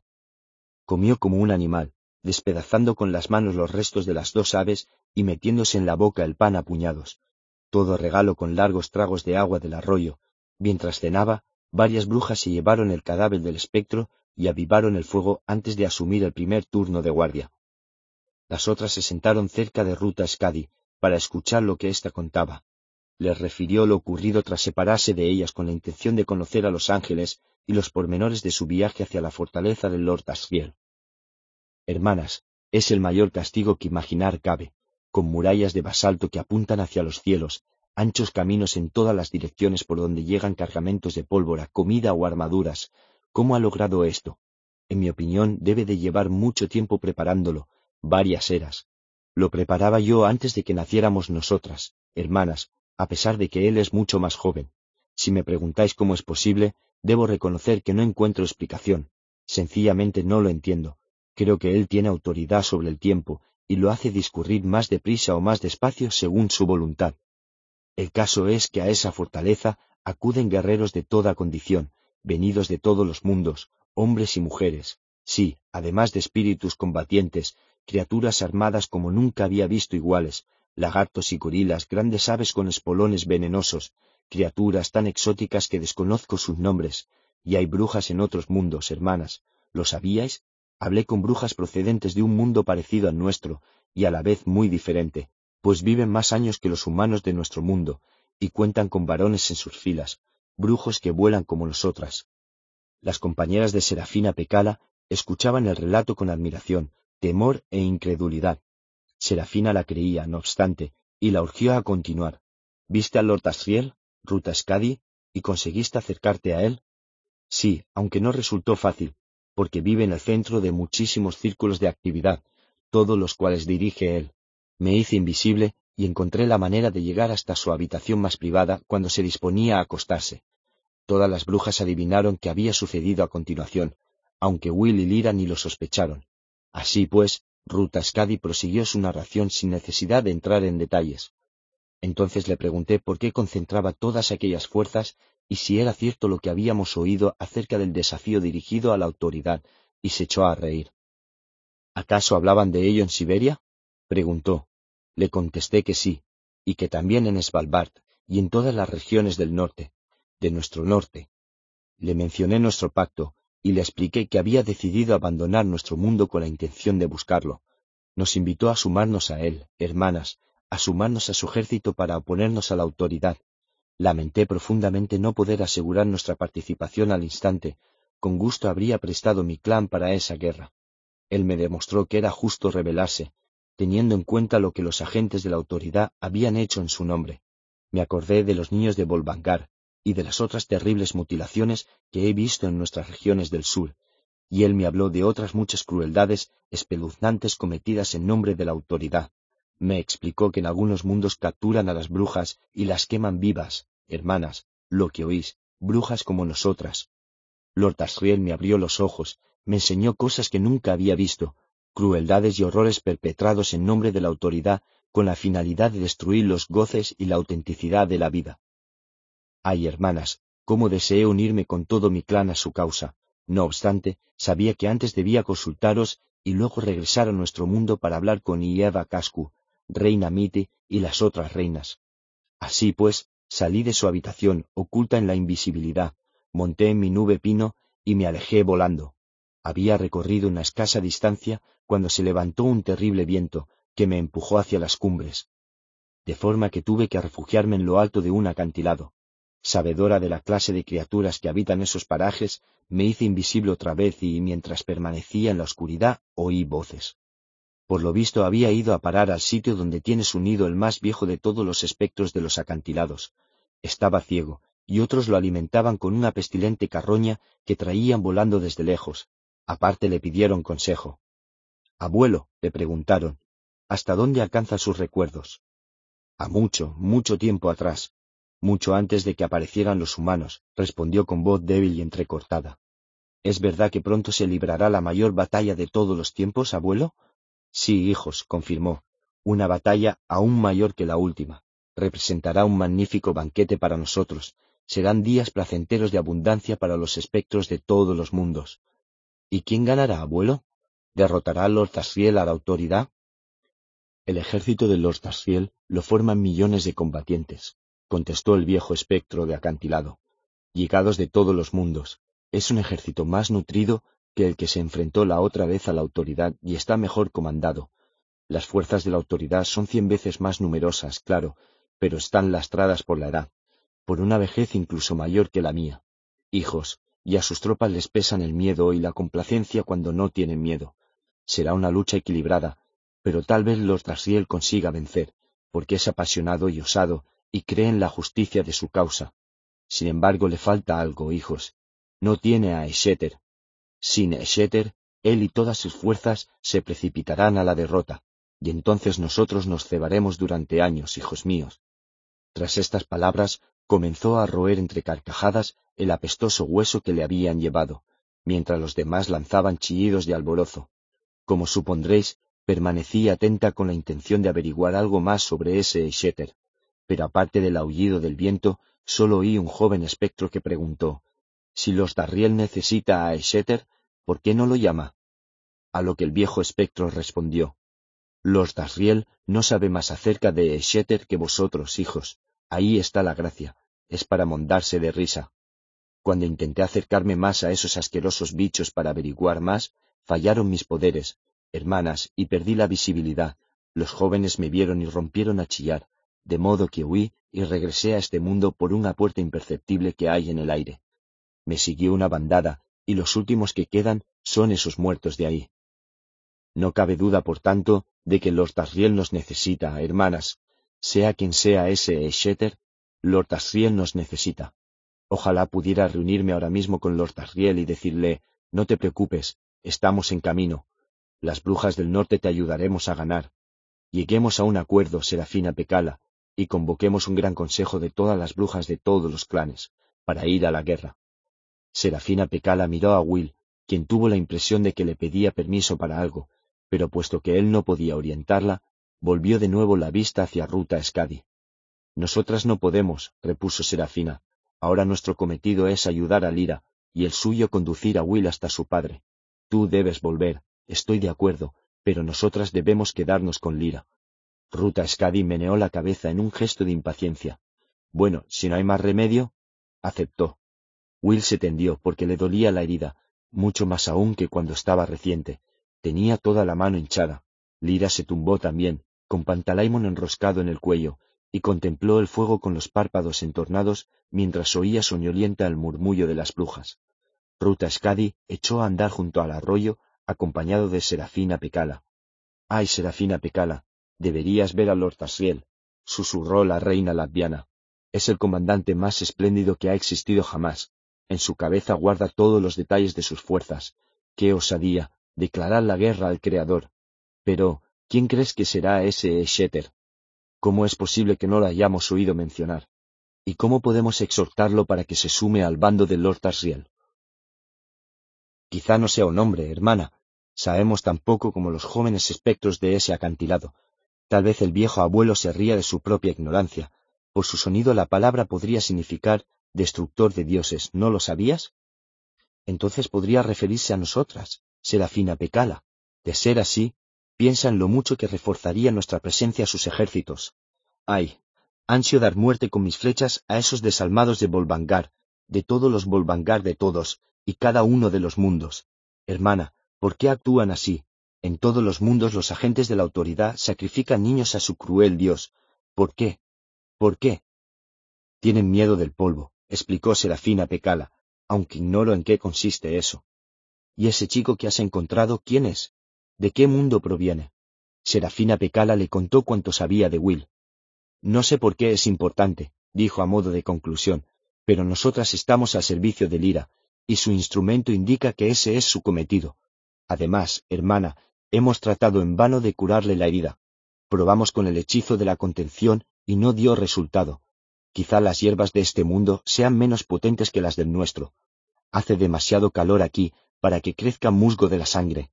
Es un chico extraño, señaló Ruta Scadi. Es la misma clase de persona que Lord Asriel. ¿Le has mirado a los ojos? Si he de serte sincera, no me he atrevido, reconoció Serafina Pecala. Las dos reinas permanecieron un rato tranquilamente sentadas al lado del agua. Unas estrechas desaparecieron y otras las revelaron. Alguien de los que dormían lanzó un grito apagado. Era Lira, que soñaba.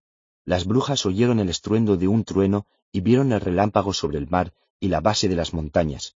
Por fortuna, la tormenta quedaba muy lejos. La niña, Lira, ¿qué función cumple? inquiró Rutascadi. ¿Es esta? Es importante porque puede conducir al niño hasta su padre. Hay alguno más, ¿verdad? De momento ese es su cometido, pero en el futuro Habrá mucho más, sí. Las brujas hemos afirmado que esa niña pondría fin al destino. Nosotras conocemos el nombre por el que la señora Coulter reconocería lo que la pequeña significa, y sabemos además que esa mujer lo ignora. La bruja que torturó en el barco, cerca de Svalbard, estuvo a punto de revelarlo, pero Jan Beaka llegó a tiempo. De todos modos, ahora se me ocurre que tal vez Lira sea eso de que oíste hablar. Ese Shetter. Imagina que no fuéramos nosotras, las brujas, ni esos seres angélicos, sino esa niña dormida, el arma definitiva en la guerra contra la autoridad. Si no, ¿cómo explicar la ansiedad de la señora Coulter por encontrarla? Esa mujer fue amante de Lord Asriel, comentó Ruta Scadi, y Lira, por supuesto, es la hija de ambos. Serafina Pecala, si yo hubiera tenido una hija con él, ¿qué bruja sería? Una reina de reinas, Silencio, hermana, escucha. ¿Qué es esa luz? Se pusieron en pie, alarmadas porque algo había burlado su vigilancia, y observaron que del lugar de acampada surgía una luz que en nada se parecía a la del fuego. Retrocedieron con sigilo, las flechas preparadas ya en los arcos, y de repente se detuvieron en seco. Todas las brujas estaban dormidas sobre la hierba, al igual que Will y Lira. Lo extraordinario era que en torno a los dos niños había unos doce ángeles contemplándolos. En aquel instante Serafina comprendió algo para lo cual las brujas no disponían siquiera de palabra, la idea del peregrinaje. Entendió por qué a aquellos seres no les importaba esperar durante miles de años y recorrer vastas distancias con el fin de disfrutar de la proximidad de algo importante, y por qué aquella breve experiencia tendría una repercusión duradera en sus vidas. Aquello era lo que traslucían esas criaturas, esos hermosos peregrinos de rara luminescencia que parecían alrededor de aquella niña con la cara sucia y vestida con una falda de cuadros y el niño con la mano herida que fruncía el entrecejo mientras dormía. En el cuello de Lira se movió algo. Pantalaimon, en forma de blanquísimo armiño, abrió con somnolencia los ojos y miró en derredor sin asustarse. Más tarde, Lira atribuiría a un sueño aquel recuerdo. Pantalaimon, que pareció aceptar aquella atención como un merecido homenaje a Lira, volvió a rellanarse y cerró los ojos. Finalmente una de aquellas criaturas abrió las alas en toda su extensión, las otras, pese a la corta distancia que mediaba entre ellas, la imitaron, y sus alas se interpenetraron sin resistencia, como la luz que atraviesa otra luz, hasta formar un radiante círculo ininterrumpido en torno a los niños dormidos sobre la hierba. A continuación los ángeles alzaron el vuelo, uno tras otro, elevándose cual llamas al tiempo que aumentaban de tamaño hasta hacerse inmensos, se alejaban con todo, veloces como estrellas fugaces en dirección al norte. Serafina y Ruta Escadi montaron en sus ramas de pino y echaron a volar tras ellos, sin conseguir alcanzarles. ¿Eran como las criaturas que viste, Ruta Escadi? preguntó Serafina, mientras se aflojaban la marcha, contemplando cómo empequeñecían en el horizonte aquellas rutilantes llamas. Mayores, creo recordar, pero de la misma especie. ¿Te has fijado en que no son de carne? están formados solo de luz, deben de tener una percepción tan distinta de la nuestra, Serafina Pecala, me marcho ahora mismo para congregar a todas las brujas de nuestro norte. Cuando volvamos a vernos, la guerra ya habrá comenzado. Que te vaya bien, querida. Se abrazaron en el aire antes de que Ruta Escadi diera media vuelta y se alejara a toda velocidad rumbo hacia el sur. Tras observarla un momento, Serafina se volvió para ver cómo se extinguía en la lejanía el último resplandor de los ángeles. No le inspiraban más que compasión aquellos grandes seres. Era tanto lo que se perdían al no poder sentir la tierra bajo los pies, ni el viento en los cabellos, ni el hormigueo de la luz de las estrellas sobre la piel. Con tales pensamientos cortó una brizna de la rama de pino sobre la que volaba y aspiró el potente olor de la resina con ávido placer, antes de iniciar un lento descenso para reunirse con las figuras tendidas en la hierba. Capítulo 14. El barranco del Álamo. Lee Scoresby contempló el plácido océano que se extendía a su izquierda y se protegió los ojos para escrutar la verde orilla, intentando percibir alguna señal de presencia humana. Habían transcurrido un día y una noche desde que dejaron atrás el Yenisei. ¿Y esto es un nuevo mundo? inquirió. Nuevo para quienes no han nacido en él, precisó Stanislaus Grumman. Por lo demás, es tan antiguo como el mío o el suyo. La acción de Asriel ha trastocado todas las cosas, señor Scoresby, de una forma tan profunda que no tiene precedentes. Esas puertas y ventanas de las que le hablé se abren ahora en sitios imprevistos. Sea nuevo o viejo, este mundo es muy extraño, señaló Lee. Sí, admitió Stanislaus Grumman. Es un mundo extraño, aunque sin duda hay quien se siente en casa aquí. Parece deshabitado, observó Lee. No lo es del todo. Más allá de ese promontorio encontrará una ciudad que antaño fue rica y poderosa. En ella viven aún los descendientes de los mercaderes y nobles que la construyeron, aunque en los últimos tres siglos ha sufrido una acusada decadencia. Unos minutos más tarde, Lee divisó primero un faro, luego la curva de un rompeolas y después las torres, cúpulas y tejados rojizos de una bella ciudad dispuesta en torno a un puerto. En ella se alzaba un suntuoso edificio semejante a un palacio de ópera, rodeado de espléndidos jardines, amplias avenidas con elegantes hoteles y estrechas calles donde los árboles en flor sombreaban con su ramaje los balcones. Grumman estaba en lo cierto, vivía gente allí. Al aproximarse, Lee advirtió con asombro que eran niños. No se veía ni una sola persona adulta. Los chicos jugaban en la playa, entraban y salían correteando de los cafés, comían y bebían, llenaban sus cestos en el interior de las casas y las tiendas. Había un grupo de chiquillos enzarzados en una pelea, azuzados por una niña pelirroja y, mientras, un pequeño se dedicaba a romper a pedrazos todos los cristales de un edificio próximo. Aquello semejaba un patio de juegos de las dimensiones de una ciudad, sin la vigilancia de un profesor visible, era un mundo de niños. Con todo estos no eran los únicos seres presentes allí. Lee se frotó los ojos al principio con incredulidad, pero no cabía duda de lo que veía. Unas columnas de niebla, o algo más tenue que la niebla, un espesamiento de aire. El lugar estaba repleto de aquellos entes indefinidos, que vagaban por las avenidas, penetraban en las casas y se apelotonaban en las plazas y patios. Los niños se movían entre ellos sin prestarles atención. El desinterés no era recíproco. A medida que recorría la ciudad, Lee acumulaba más detalles sobre el comportamiento de esas formas. Observó que algunos muchachos atraían su atención y que incluso los seguían. Se trataba de los mayores, los que, por lo que Lee advertía a través de su telescopio, estaban a punto de entrar en la adolescencia. Había uno, un chaval espigado de pelo negro, en torno al cual se arracimaban de tal forma aquellos transparentes seres que sus contornos parecían vibrar en el aire. Eran como moscas alrededor de la carne. El chico ignoraba que los rodeaban, aunque de vez en cuando se frotaba los ojos o sacudía la cabeza como si quisiera clarificar su visión. ¿Qué diablos son esas cosas? preguntó Lee. La gente los llama espantos. ¿Qué hacen exactamente? ¿Ha oído hablar de los vampiros? Ah, sí, en los cuentos. Los espantos se alimentan de las personas al igual que los vampiros, pero mientras estos succionan su sangre, aquellos se nutren de su atención. Les atrae un interés por el mundo consciente e informado, opuesto a la inmadurez de los niños.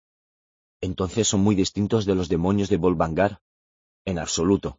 Tanto a la Junta de Oblación como a los espantos de la indiferencia les fascina esta verdad sobre los seres humanos, que la inocencia difiere de la experiencia. La Junta de Oblación siente miedo y odio por el polvo, y los espantos se alimentan de él. No obstante, ambos están obsesionados por él. Están apiñados alrededor de ese niño de allá abajo. Se está haciendo mayor, pronto lo atacarán, y luego su vida se convertirá en una miserable existencia vacía, poseída por la indiferencia. Está condenado. ¿Por todos los santos del purgatorio no podemos rescatarlo? No, porque los espantos se apoderarían de nosotros de inmediato, Aquí arriba nunca nos tocarán. No tenemos más remedio que mirar y seguir volando, sin intervenir. ¿Dónde están los adultos? No me dirá que en este mundo viven solo niños. Esos niños son huérfanos de padres atacados por los espantos. En este mundo proliferan las bandas de chicos que vagan de un lado a otro, viviendo de lo que dejan los adultos al huir. Encuentran víveres en abundancia, como habrá observado. No pasan hambre. Por lo que se ve, esta ciudad ha sido invadida por una multitud de espantos, y los mayores se han refugiado en otros lugares. ¿Se ha fijado en que apenas hay embarcaciones en el puerto? Ningún peligro amenaza a los niños. Excepto a los mayores, como a ese pobre chico de allí. Señor Scoresby, así son las cosas en este mundo. Si quiere poner fin a la crueldad y a la injusticia, debe proseguir el viaje conmigo. He de cumplir una misión. A mí me parece... Lee se interrumpió, tratando de hallar las palabras adecuadas. Me parece que el sitio adecuado para plantar cara a la crueldad es aquel donde uno la encuentra, del mismo modo que es buen sitio para prestar ayuda aquel donde uno se topa con alguien necesitado. ¿O acaso me equivoco, doctor Grumman? No soy más que un aeronauta ignorante. Soy tan ignorante que cuando me dijeron que los chamanes tenían capacidad para volar, me lo creí. Y sin embargo me acompaña un chamán incapaz de volar. Hombre, sí puedo volar. ¿Cómo? El globo perdía altura y el terreno se elevaba, en su trayectoria se erguía una torre cuadrada de piedra, en la que Lee no pareció reparar. Como necesitaba volar, señaló Grumman, lo hice venir a usted, y aquí me tiene, volando. Aunque era consciente del peligro que corrían, se guardó de dar a entender que el aeronauta parecía no haberse percatado de él, y justo a tiempo, Lee Scoresby se inclinó sobre el lado de la barquilla y tiró de la cuerda de un saco de lastre, que cayó fuera, y el globo subió mansamente, esquivando la torre con un margen de unos metros. Una docena de cuervos echó a volar, lanzando graznidos alrededor de los hombres. Tiene razón, supongo, concedió Lee. Es usted un tipo extraño, doctor Grumman. ¿Ha pasado alguna temporada con las brujas? Sí, y también con académicos y con espíritus. En todas partes he encontrado necedad, pero entreveradas con ella había siempre vetas de sabiduría, muchas más, seguro, de las que yo alcancé a discernir. La vida es dura, señor Scoresby, pero aún así no dejamos de aferrarnos a ella. ¿Y este viaje en el que estamos embarcados? ¿Es necedad o sabiduría? la más pura sabiduría que yo conozco. Explíqueme otra vez qué se propone. ¿Pretende localizar al portador de esa daga sutil? Bueno, ¿y luego qué?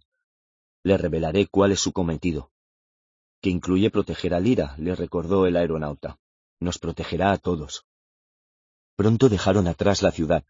Lee consultó sus instrumentos. La brújula continuaba girando sin tino, pero el altímetro, que según sus cálculos funcionaba a la perfección, indicó que volaban a unos tres mil metros sobre la orilla del mar, en paralelo a la costa. Al atisbar que más adelante, entre la bruma, se alzaba una cadena de verdes colinas, Lee se felicitó por haber cargado suficientes sacos de lastre. Cuando efectuaba su periódica observación del horizonte, se sobresaltó, al igual que Hester, que con las orejas erguidas volvió la cabeza hasta apoyarla en la cara del tejano. Este la cogió y se la introdujo bajo la chaqueta antes de mirar de nuevo por el telescopio. No, no se había equivocado. A lo lejos, por el sur, si correspondía al sur la dirección de la que ellos provenían, en la bruma flotaba otro globo. Si bien con la calima y la distancia resultaba imposible distinguir más detalles, estaba claro que era mayor y volaba más alto que el suyo. Grumman también lo había vislumbrado. ¿Enemigos, señor Scoresby? inquirió, haciendo visera con la mano para observar en medio de aquella nacarada luz. Sin duda, no sé si perder lastre y elevarnos para aprovechar el viento más rápido o quedarnos abajo para pasar inadvertidos. Menos mal que ese aparato no es un cepelín, porque nos alcanzaría en pocas horas. Qué burro soy, cobremos altura, porque si yo viajara en ese globo ya habría divisado este, y apuesto a que tienen buena vista depositó en el suelo a Hester antes de inclinarse para soltar tres sacos de lastre. El globo se elevó al instante, y Lee miró una vez más por el telescopio. Enseguida tuvo la certeza de que los habían visto, pues entre la neblina advirtió un movimiento confuso que se concretó en una columna de humo que ascendió en diagonal desde el otro globo y a cierta altura produjo un rutilante estallido. El rojo esplendor duró un momento para quedar reducido a un jirón de humo gris, pero la señal fue tan clara como una almenara en plena noche. ¿Podría invocar una brisa más viva, doctor Grumman? preguntó Lee. Me gustaría sobrevolar esas colinas al anochecer. Se alejaban de la costa para adentrarse en una ancha bahía de cincuenta o sesenta kilómetros de largo, al fondo de la cual se extendían aquellas colinas que, al ganar altura, Lee identificó más bien como una auténtica cordillera de montañas. Se volvió hacia Grumman, y lo encontró sumido en un trance. Con los ojos cerrados y la frente perlada de sudor, el chamán balanceaba el torso mientras de su garganta brotaba un rítmico gemido. Su daimonion, agarrado al borde de la barquilla, se hallaba en el mismo estado. Tal vez se debiera al incremento de altura o al conjuro del chamán, pero lo cierto fue que Lee notó el azote de la brisa en su rostro. Al mirar la bolsa de gas, observó que había oscilado un par de grados en dirección a las montañas. No obstante, la brisa que los hacía avanzar con mayor rapidez favorecía de igual modo al otro globo. No estaba más cerca, pero tampoco había aumentado la distancia que los separaba. Cuando Lee encaró hacia él el telescopio, divisó unas formas más pequeñas detrás, agrupadas. Con cada minuto que pasaba se perfilaba mejor su imagen. Cepelines, anunció. Bueno, no hay forma de esconderse por aquí. Intentó calcular la distancia que existía entre ellos y los artefactos y cuánto faltaba para llegar a las montañas. Ahora se desplazaban a mayor velocidad, gracias a la brisa, que añadía remates de espuma a las crestas de las olas. Grumman descansaba sentado en un rincón de la barquilla mientras su daimonio se acicalaba las plumas. Aunque tenía los ojos cerrados, Lee se percató de que estaba despierto. Le informaré de la situación, doctor Grumman. No quiero que me pillen en el aire esos cepelines. No cabe plantarles cara, porque nos abatirían en un minuto. Tampoco quiero caer al agua, ni por propia voluntad ni por la fuerza. Podríamos mantenernos a flote un rato, pero nos atacarían con granadas. Por eso me propongo llegar a esas montañas y aterrizar allí. He visto un bosque donde podríamos ocultarnos un rato, o más tiempo si es preciso. Como habrá advertido, el sol va bajando. Quedan unas tres horas para la puesta, si no me equivoco. Es difícil precisarlo, pero calculo que para entonces esos cepelines habrán recorrido la mitad de la distancia que nos separa y nosotros habremos llegado al otro extremo de esa bahía.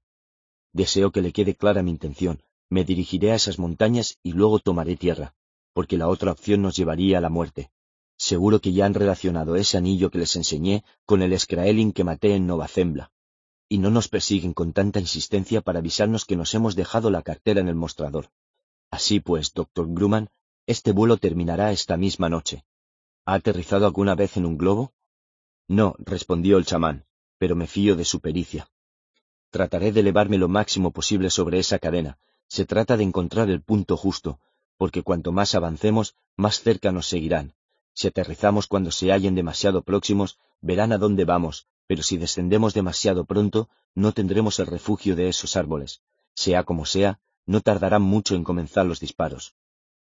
Grumman se pasaba de una mano a otra un objeto impasible confeccionado con plumas y cuentas siguiendo una pauta repetitiva que, según interpretó Lee, debía de obedecer a algún propósito. El daimonio no apartaba la vista de los cepelines.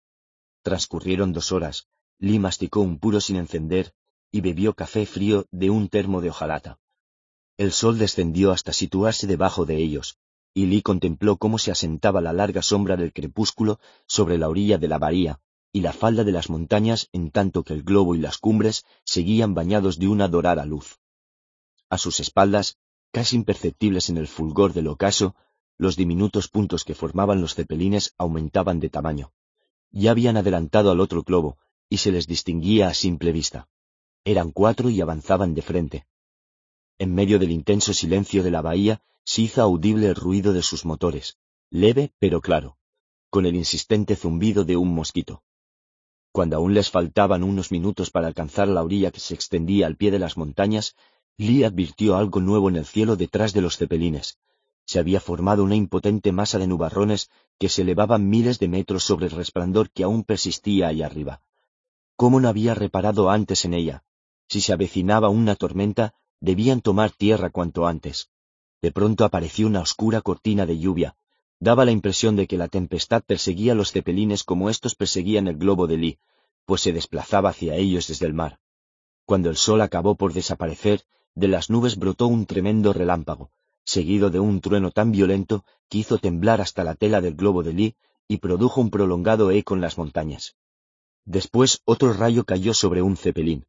El gas ardió en un instante y sobre las nubes purpúreas florecieron como pétalos las leguas de fuego, mientras el aparato perdía poco a poco altura hasta quedar flotando, envuelto en llamas, sobre el agua.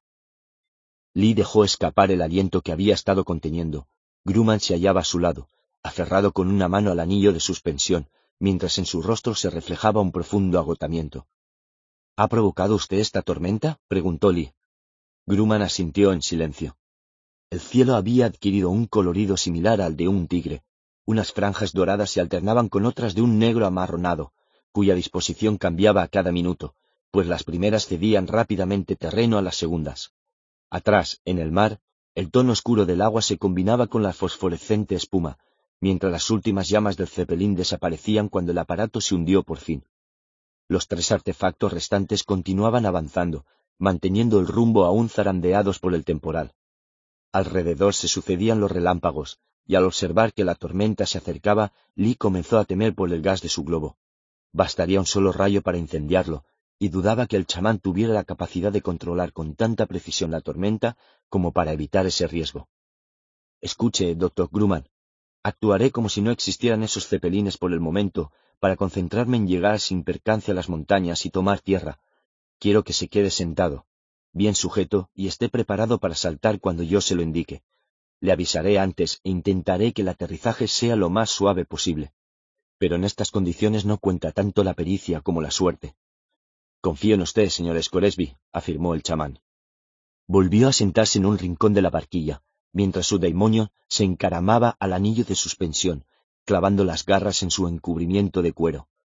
El viento los zarandeaba con fuerza ahora, y la gran bolsa de gas se hinchaba y agitaba a causa de las ráfagas. Las cuerdas crujían por la tensión, pero Lee, que no abrigaba ningún temor a que cedieran, soltó más lastre y observó el altímetro con suma atención. En las tormentas, cuando bajaba con brusquedad la presión del aire, había que tener en cuenta ese descenso a la hora de efectuar una lectura altimétrica y contentarse a menudo con un precipitado cálculo. Lee así lo hizo antes de tirar el último saco de lastre. A partir de entonces contaría solo con la válvula de gas para controlar el globo. No podía subir más, únicamente tenía la opción de descender. Miró con los ojos entrecerrados el tempestuoso entorno y logró atisbar las oscuras siluetas de las montañas recortadas por el tenebroso cielo. Desde abajo llegaba un rítmico estrépito, como el del choque del oleaje contra una rocosa playa, pero él supo que lo producían las rachas de viento al penetrar entre el follaje de los árboles. Tan lejos ya, avanzaban más deprisa de lo que había pensado. Así pues, no podía demorar por mucho tiempo el descenso.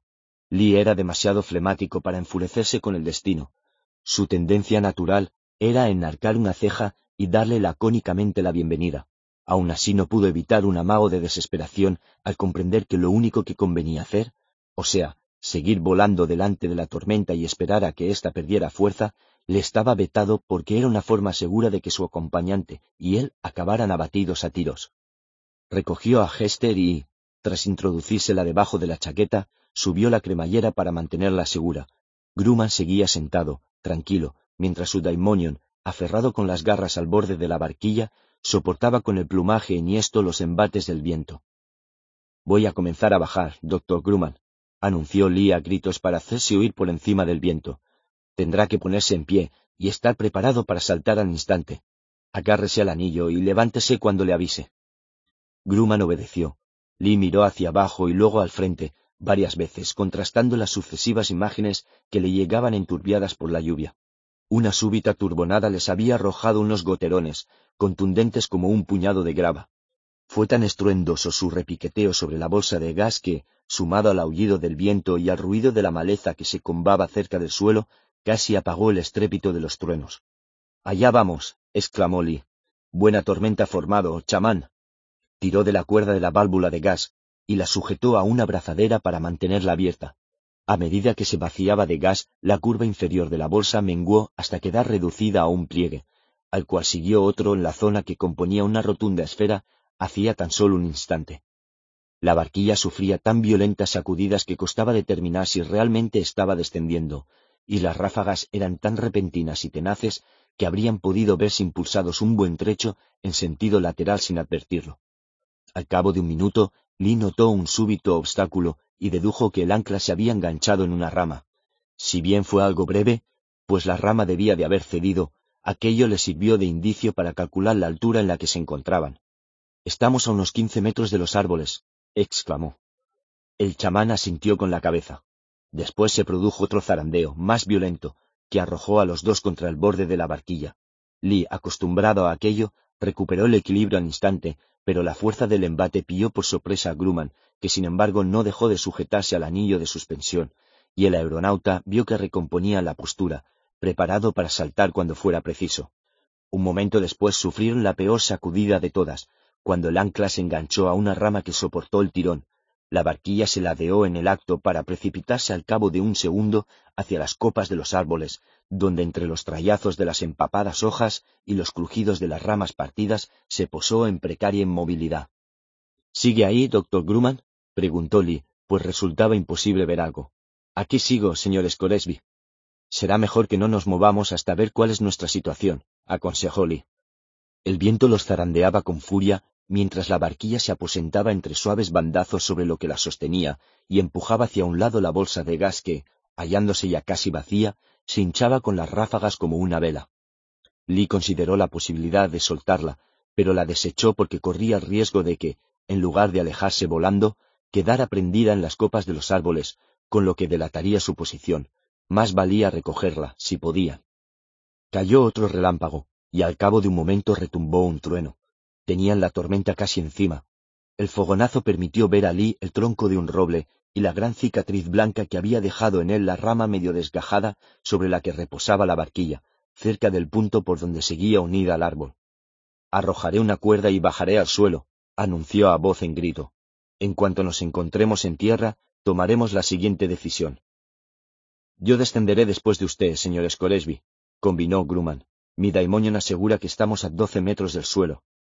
Y reparó entonces en el poderoso aleteo del águila daimonion, que acudió a posarse de nuevo en el borde de la cesta. ¿Puede alejarse tanto de usted? preguntó con extrañeza. Enseguida se concentró en asegurar la cuerda, primero al anillo de suspensión, después a la rama, de tal modo que si se desprendía la barquilla la caída fuera corta. Después, con Hester acurrucada en su pecho, arrojó el resto de la soga y bajó por ella hasta notar la solidez del suelo bajo sus pies. Del tronco partían numerosas ramas, Era un árbol imponente, un gigantesco roble, al que Lee dio las gracias en voz baja mientras tiraba de la cuerda para avisar a Grumman que podía descender. Se había sumado un nuevo ruido al estruendo. Sí, concluyó tras aguzar el oído, el motor de un cepelín, o tal vez varios. Era imposible precisar a qué altura o en qué dirección volaba, pero el sonido persistió durante cerca de un minuto antes de extinguirse. ¿Lo ha oído? Preguntó Lee al chamán cuando éste se reunió con él. Sí, ha ganado altura para adentrarse en las montañas, creo. Felicidades por el aterrizaje, señor Scoresby. Todavía no hemos acabado. Esa bolsa de gas debe estar debajo de las copas de los árboles antes del amanecer, porque de lo contrario cualquiera podría descubrir nuestra posición a kilómetros de distancia. ¿Está dispuesto a colaborar realizando una tarea manual, doctor Grumman? Solo tiene que decirme de qué se trata. De acuerdo. Yo volveré a subir por la cuerda y le arrojaré algunas cosas, entre ellas una tienda, Móntela mientras yo intento esconder el globo. Trabajaron largo rato, y con algún peligro, cuando la rama sobre la que se apoyaba la barquilla cedió finalmente y Lee se precipitó con ella. Por fortuna no cayó al suelo, ya que la bolsa de gas se enganchó en el ramaje, donde quedó suspendida la cesta. De hecho, aquel descenso facilitó la maniobra, pues la parte inferior de la bolsa se deslizó hasta situarse debajo de las copas, y así, ayudado por los periódicos relámpagos, a base de tirones, hachazos y forcejeos, Lee consiguió arrastrar la totalidad del globo hasta el nivel de las ramas más bajas, donde nadie lo vería desde arriba. El viento seguía azotando los árboles, pero la lluvia había perdido intensidad cuando el aeronauta decidió que no podía hacer nada más. Al bajar se encontró con que, además de levantar la tienda, el chamán había encendido un fuego en el que preparaba café. ¿Lo ha hecho con magia? preguntó Lee mientras entraba, entumecido y empapado, en la tienda, sosteniendo en la mano la taza que Grumman le había ofrecido. No, esto debe agradecerse a los Boy Scouts, respondió Grumman. ¿Hay Boy Scouts en su mundo? Estar preparado es la clave. De todas las maneras posibles de encender un fuego, la mejor consiste en utilizar cerillas secas. Nunca viajo sin ellas. Está muy bien nuestro campamento, ¿verdad, señor Scoresby? ¿No ha vuelto a oír esos cepelines? Grumman alzó la mano para pedirle silencio. Lee aguzó el oído y percibió el ruido de un motor, más audible ahora que la tormenta había mainando un poco. Han pasado dos veces, explicó Grumman. No saben exactamente dónde estamos, pero sí que estamos por aquí. Al cabo de un minuto, de la dirección hacia la que volaba el cepelín surgió un vacilante resplandor. Su potencia, menor que la luz de un relámpago, y su persistencia indicaron a Lee que procedía de un foco. Será mejor que apaguemos la hoguera, doctor Grumman, indicó. Por más que me pese, creo que el ramaje es bastante espeso, pero nunca se sabe. Ahora, mojado o no, pienso dormir. Por la mañana ya se habrá secado, dictaminó el chamán. Tomó un puñado de tierra mojada para extinguir el fuego, y Lee se tumbó en la estrecha tienda y cerró los ojos. Tuvo extraños e intensos sueños. En cierto momento despertó y creyó ver al chamán cruzado de piernas, envuelto en llamas, que rápidamente consumieron su carne hasta dejar tan solo un esqueleto blanco, todavía sentado sobre un montón de relucientes brasas. Lee buscó a Hester con inquietud y la encontró dormida, lo que le sorprendió sobremanera, pues cuando él estaba despierto, también lo estaba ella.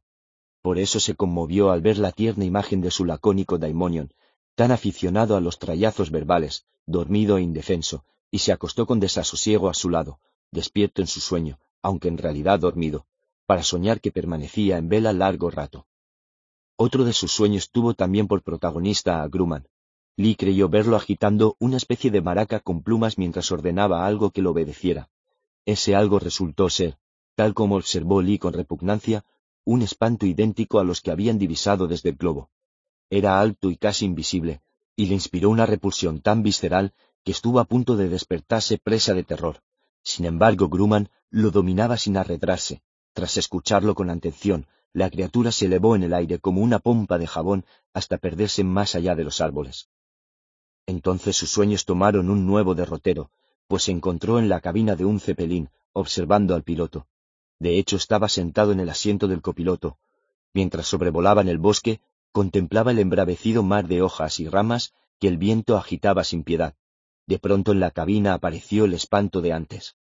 Paralizado en su pesadilla, Lee presenció inmóvil y en silencio cómo el terror se apoderó del piloto al percatarse de lo que le sucedía. El espanto se había inclinado sobre él y presionaba lo que sería su cara contra la del hombre. Su daimonion, un pinzón, comenzó a revolotear con desesperación, tratando de alejarse, pero cayó medio desfallecido sobre el panel de mandos. El piloto se volvió para tender una mano hacia Lee, quien, incapaz de reaccionar, advirtió que la angustia que transmitían sus ojos era desgarradora. Le estaban desposeyendo de algo real y vivo. Su daimonion agitó las alas débilmente y profirió un agudo grito de agonía. Después se esfumó. El piloto, en cambio, seguía vivo. Tenía la mirada velada y fija, y la mano que había tendido cayó con pesadez a un costado. Estaba vivo y a la vez no lo estaba. Existía una indiferencia absoluta hacia todo. A su lado, Lee observó con impotencia cómo el cepelín continuaba volando hacia unas escarpadas montañas. El piloto vio la mola en la ventanilla, pero nada suscitaba su interés. Presa del pánico, Lee pegó la espalda al asiento mientras el aparato seguía avanzando, y en el momento del choque exclamó, Hester. Despertó empapado en sudor. Se encontraba en la tienda, a salvo, y Hester le mordisqueaba la barbilla. El chamán estaba sentado con las piernas cruzadas, y Lee sintió un escalofrío al no ver a su daimonion águila junto a él. Aquel bosque era un mal sitio y sin duda estaba plagado de fantasmas. Entonces reparó en la luz gracias a la cual veía el chamán, ya que el fuego se había apagado hacía mucho, y en el bosque reinaba una intensa oscuridad. Al observar el distante fulgor que iluminaba los troncos de los árboles y el envés de las chorreantes hojas, adivinó su origen. Su sueño había sido real. El cepelín se había estrellado contra el flanco de la montaña. Jolines, Lee, tiemblas como una hoja de chopo, ¿qué te pasa? refunfuñó Hester, irguiendo sus largas orejas. ¿No estás soñando tú también, Hester? murmuró. Tú no estás soñando todo esto, Lee. De haber sabido que eras un vidente te habría curado de tales poderes hace rato. Y deja de temblar, ¿de acuerdo? Lee se rascó la cabeza mientras la liebre agitaba las orejas, y sin transición alguna se halló flotando en el aire al lado del daimonion del chamán, Sayan Kotor, el pigargo. Estar junto al daimonion de otra persona y lejos del suyo propio le produjo un marcado sentimiento de culpa y un extraño placer. Los dos avanzaban, como si también él fuera un ave, a lomos de las turbulentas corrientes que ascendían por encima del bosque, y Lee escrutaba la oscuridad que lo rodeaba, bañada entonces por los pálidos destellos que enviaba la luna llena a través de los breves desgarrones que de vez en cuando aparecían en las nubes y que cubrían la espesura de un manto de plata. El daimonion águila profirió un áspero grito al que respondieron desde abajo un millar de voces diferentes salidas de las gargantas de un millar de aves, el ulular de las lechuzas, el chillido de alarma de los pequeños gorriones, el gorjeo musical del ruiseñor. Al oír la llamada de Sayan Kotor, todos los pájaros del bosque, tanto los que estaban ocupados cazando al amparo de la noche como los que se habían retirado a dormir, acudieron volando por el tempestuoso aire. Entonces Lee sintió que aquella parte de su naturaleza que compartía con las aves reaccionaba con gozo al mandato del águila reina, y con la parte humana que aún conservaba experimentó un extrañísimo placer el de rendir obediencia justosa a un poder superior comprometido en una causa absolutamente justa, mientras viraba y daba vueltas integrando en aquella imponente bandada, compuesta de cien especies distintas que giraban como un solo individuo, sometidas a la magnética voluntad del águila, vislumbró recortada en la plateada masa de nubes la odiosa silueta de un cepelín. Todos sabían qué debían hacer, de modo que se dirigieron en procesión hacia la nave ni los más rápidos consiguieron ganar a Sayan Kotor. En cuestión de un minuto el aparato quedó rodeado de toda suerte de pájaros, de pequeños reyezuelos y pinzones, de veloces vencejos, de silenciosos búhos. Todos buscaban un asidero en la seda impermeabilizada que generalmente acababa agujereando para no resbalar. Si bien evitaban el motor, algunos se vieron arrastrados hacia él y fueron despedazados por las hélices. La mayoría se limitó a posarse en el cepelín y los que llegaron después se agarraron a ellos, hasta cubrir no sólo la totalidad de la armazón cargada de hidrógeno, que ya se perdía por el sinfín de minúsculos orificios ocasionados por las garras de las aves, sino también las ventanas de la cabina, los montantes y cables, sin dejar ni un solo centímetro despejado. El piloto nada pudo hacer. Bajo el peso de las aves el aparato comenzó a perder inexorablemente altura, hasta que apareció otra de aquellas peligrosas escarpaduras, oscura en medio de la noche, y por supuesto imperceptible para los ocupantes del Zeppelin, que disparaban con furia sin apuntar a ninguna parte. En el último momento Sayan Kotor emitió un chillido, y el estruendo del batir de las alas ahogó incluso el ruido del motor cuando todos los pájaros alzaron el vuelo. Así los hombres de la cabina dispusieron de cuatro o cinco segundos de horripilante lucidez antes de que el aparato se estrellara y estallara en llamas. Fuego, calor, llamaradas, Lee volvió a despertar, acalorado como si hubiera permanecido tumbado bajo el sol del desierto. Aún se oía el incesante goteo de las rezumantes hojas sobre la lona de la tienda, pero la tormenta había cesado. Por la tela se filtraba una pálida luz gris, y al incorporarse Lee observó a Hester, que pestañeaba a su lado, y al chamán envuelto en una manta, sumido en un sueño tan profundo que podría haberlo dado por muerto de no haber sumido en un sueño tan profundo que podría haberlo dado por muerto de no haber estado Sayan Cotor encaramado en una rama, a la intemperie. Aparte del repiqueteo de las gotas, se oían solo los trinos de los pájaros del bosque.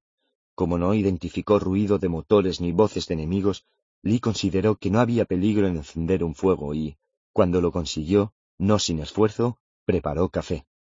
¿Y ahora qué, Hester? preguntó. Depende. Había cuatro cepelines, y solo ha destruido tres. ¿Crees que hemos cumplido ya con nuestra obligación? No recuerdo que hubiera contrato alguno, contestó el daimonion agitando las orejas. No se trata de algo sujeto a contrato, sino de un deber moral. En lugar de divagar sobre cuestiones morales, Lee, deberíamos pensar en el cepelín que queda. Además, treinta o cuarenta hombres armados nos persiguen, y son soldados imperiales, nada menos. Primero ocúpate de la supervivencia y luego de la moral. Tenía razón, por supuesto, de manera que mientras tomaba sorbos del hirviento café y fumaba un puro envuelto en la luz cada vez más potente del amanecer, se planteó qué haría él si estuviera al mando del cepelín que aún quedaba. Retirarse y esperar a que se levantara el día, sin duda, y entonces se elevase a una altura desde la que se dominara el linde del bosque para descubrir a su presa cuando abandonara su cobijo. El daimonion pigargo, Sayan Kotor, despertó y extendió sus grandes alas justo encima de donde se encontraba Lee. Hester alzó la vista y volvió la cabeza a ambos lados para mirar el impresionante Daimonion con cada uno de sus ojos dorados. Unos minutos después, el chamán salió de la tienda. Una noche movida, comentó Lee. Y movido será el día. Debemos abandonar el bosque de inmediato, señor Scoresby. Se proponen incendiarlo. ¿Cómo? preguntó Lee con incredulidad, señalando la empapada vegetación. Poseen un aparato que arroja una especie de nafta mezclada con potasa que se incendia en contacto con el agua. El ejército imperial inventó esa sustancia para usarla en la guerra que mantuvieron contra los nipones. Si el bosque está mojado, prenderá aún con mayor rapidez. Lo ha visto, ¿verdad? Con la misma claridad con que usted vio lo que les ocurrió a los cepelines durante la noche. Coja lo que pueda llevar consigo y vayámonos ahora mismo. Lee se frotó la barbilla. Los objetos más valiosos que poseía, es decir, los instrumentos del globo, eran también los más fáciles de transportar, de modo que fue a recogerlos de la barquilla, y, tras introducirlos con cuidado en una mochila, se cercionó de que el fusil estaba cargado y seco. La barquilla, el aparejo y la bolsa de gas se quedaron donde estaban, enganchados y enmarañados entre el ramaje. A partir de ese momento ya no era un aeronauta, a menos que por algún azaroso milagro escapara con vida de aquella aventura y reuniera el dinero suficiente para comprar otro globo en adelante tendría que desplazarse como un gusano sobre la superficie de la tierra. Notaron el olor del humo antes de percibir el ruido de las llamas, pues la brisa marina lo transportaba hacia tierra. Con todo, no tardó en oírse el ávido y crepitante rugir del fuego. ¿Por qué no lo hicieron anoche? preguntó Lee. Podrían habernos achicharrado mientras dormíamos. Querrán atraparnos vivos, supongo, apuntó Grumman al tiempo que arrancaban las hojas de una rama para utilizarla como bastón. Están esperando para ver dónde salimos del bosque. Como para confirmar sus palabras, el ronroneo del cepelín se hizo audible aún por encima del ruido de las llamas y de la respiración fatigosa de los hombres, que jadeaban durante el penoso y precipitoso ascenso entre las raíces rocas y troncos caídos. Se detenían de vez en cuando para recuperar el aliento, y Sayan Kotor, que los veía volando, bajaba regularmente para informarles de la distancia que los separaba del fuego. De todas formas, no transcurrió mucho rato antes de que vieran el humo que surgía a sus espaldas y, más tarde, un deshilachado frente de llamas. Los animales del bosque, ardillas, pájaros y jabalíes, los acompañaban en su huida, rodeándolos de un coro de chirridos y chillidos de toda clase. Los dos viajeros continuaban su esforzado avance hacia el ya cercano linde del bosque. Por fin lo alcanzaron, acosados por las oleadas de calor que despedían las crepitantes cortinas de llamas que ya se encrespaban a casi veinte metros de altura. Los árboles ardían cual antorchas, la savia de sus venas, al arder, los partían en pedazos. La resina de las coníferas prendía como la nafta, y las ramitas parecían cuajarse de repente de feroces flores anaranjadas. Lee y Kruman ascendieron entre resuellos por la bruta y pedregosa pendiente. La mitad del cielo estaba enturbiada por el humo y la calima del fuego, pero más arriba flotaba la achaparrada forma del único cepelín que quedaba, demasiado lejos, pensó esperanzado Lee, para que los vieran aún con prismáticos. La ladera de la montaña se transformó en una infranqueable pared vertical. Solo existía una forma de salir de la trampa en que se habían metido, y consistía en recorrer el estrecho desfiladero excavado por un río, ahora seco, en un pliegue de la roca. Lee lo señaló, y Grumman asintió. Los dos hemos tenido la misma idea, señor Scoresby. Su daimonion, que planeaba en círculo, plegó las alas y se precipitó describiendo espirales hacia la torrentera, aprovechando una corriente. Los dos hombres prosiguieron el ascenso. Perdone si le parece una indiscreción la pregunta, pero nunca he conocido a nadie cuyo daimonion pudiera alejarse de ese modo excepto a las brujas, y usted no lo es. ¿Es algo que aprendió a hacer, o le vino dado de forma natural? A los seres humanos nada nos viene dado de forma natural contestó Grumman. Todo debemos aprenderlo. Sayan Kotor me comunica que el cañón conduce a un paso. Si llegamos antes de que nos descubran, lograremos escapar. El águila volvió a descender en picado mientras los hombres continuaban subiendo. Como Geste prefería abrirse camino sola entre las rocas, Lee la seguía, sorteando las piedras sueltas y avanzando lo más deprisa posible sobre las rocas grandes, acortando la distancia que los separaba de aquella grieta en el terreno. Lee se sentía preocupado por Grumman, que estaba pálido y demacrado y respiraba con dificultad. Las actividades de la noche le habían mermado las energías. Lee prefería no plantearse cuánto podría resistir. Cuando se hallaban casi en la entrada del barranco, en el extremo del cauce seco, el aeronauta percibió un ligero cambio en el ruido que producía el cepelín. Nos han visto. Aquello fue como recibir una sentencia de muerte. Hester, que nunca se desalentaba ni perdía a pie, tropezó y se tambaleó. Apoyado en el palo que llevaba, Grumman se escudó los ojos para mirar hacia atrás, y Lee lo imitó.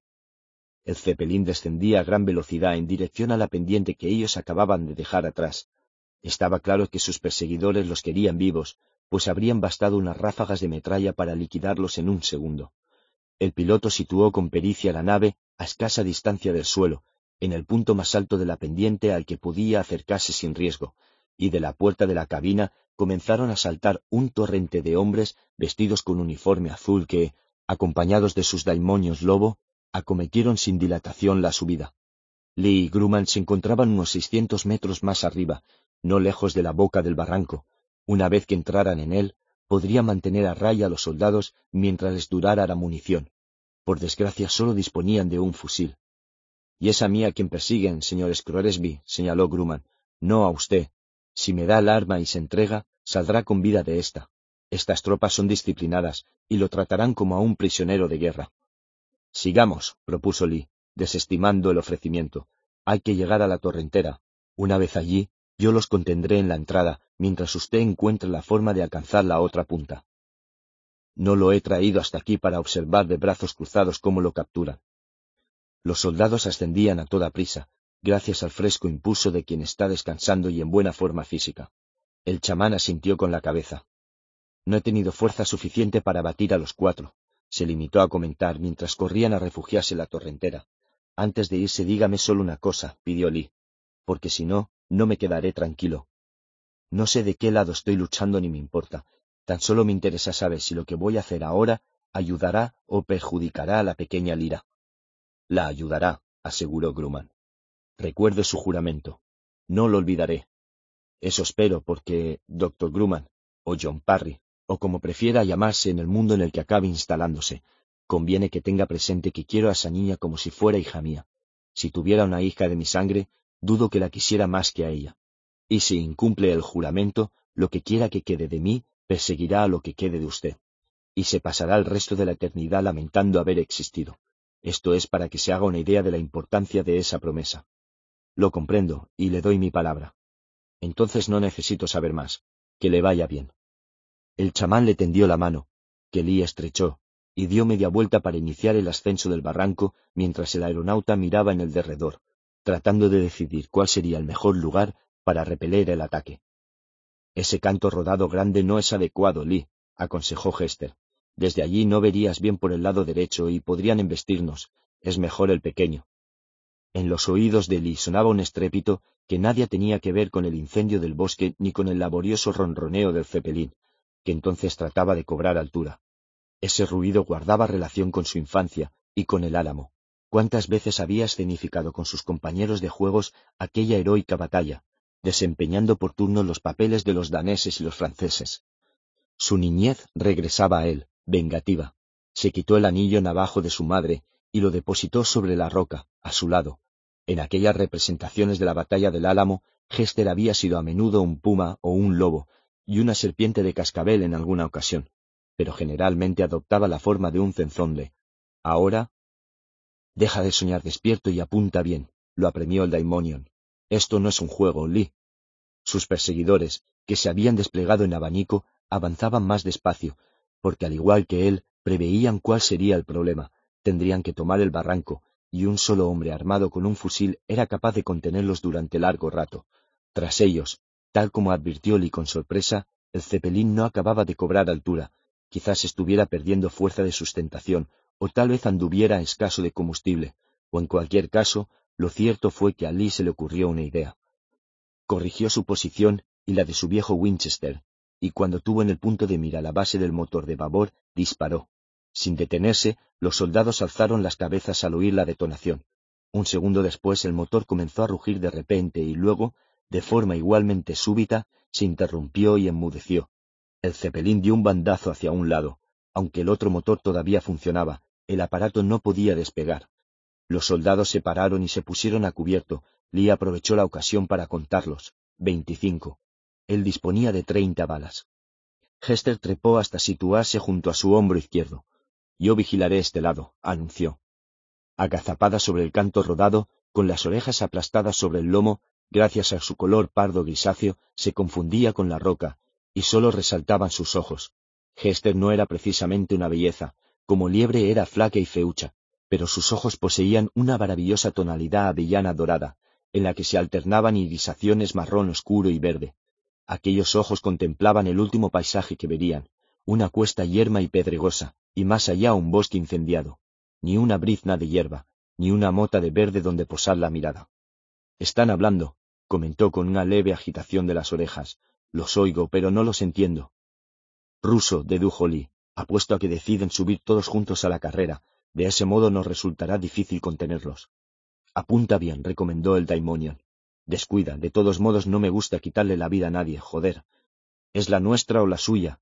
No es más que eso, afirmó. Es la suya o la de Lira. No entiendo cómo, pero nosotros estamos unidos a esa niña, y me alegro de que así sea. Hay un hombre situado a tu izquierda a punto de disparar, avisó Hester. Aún no había acabado la frase cuando sonó la detonación.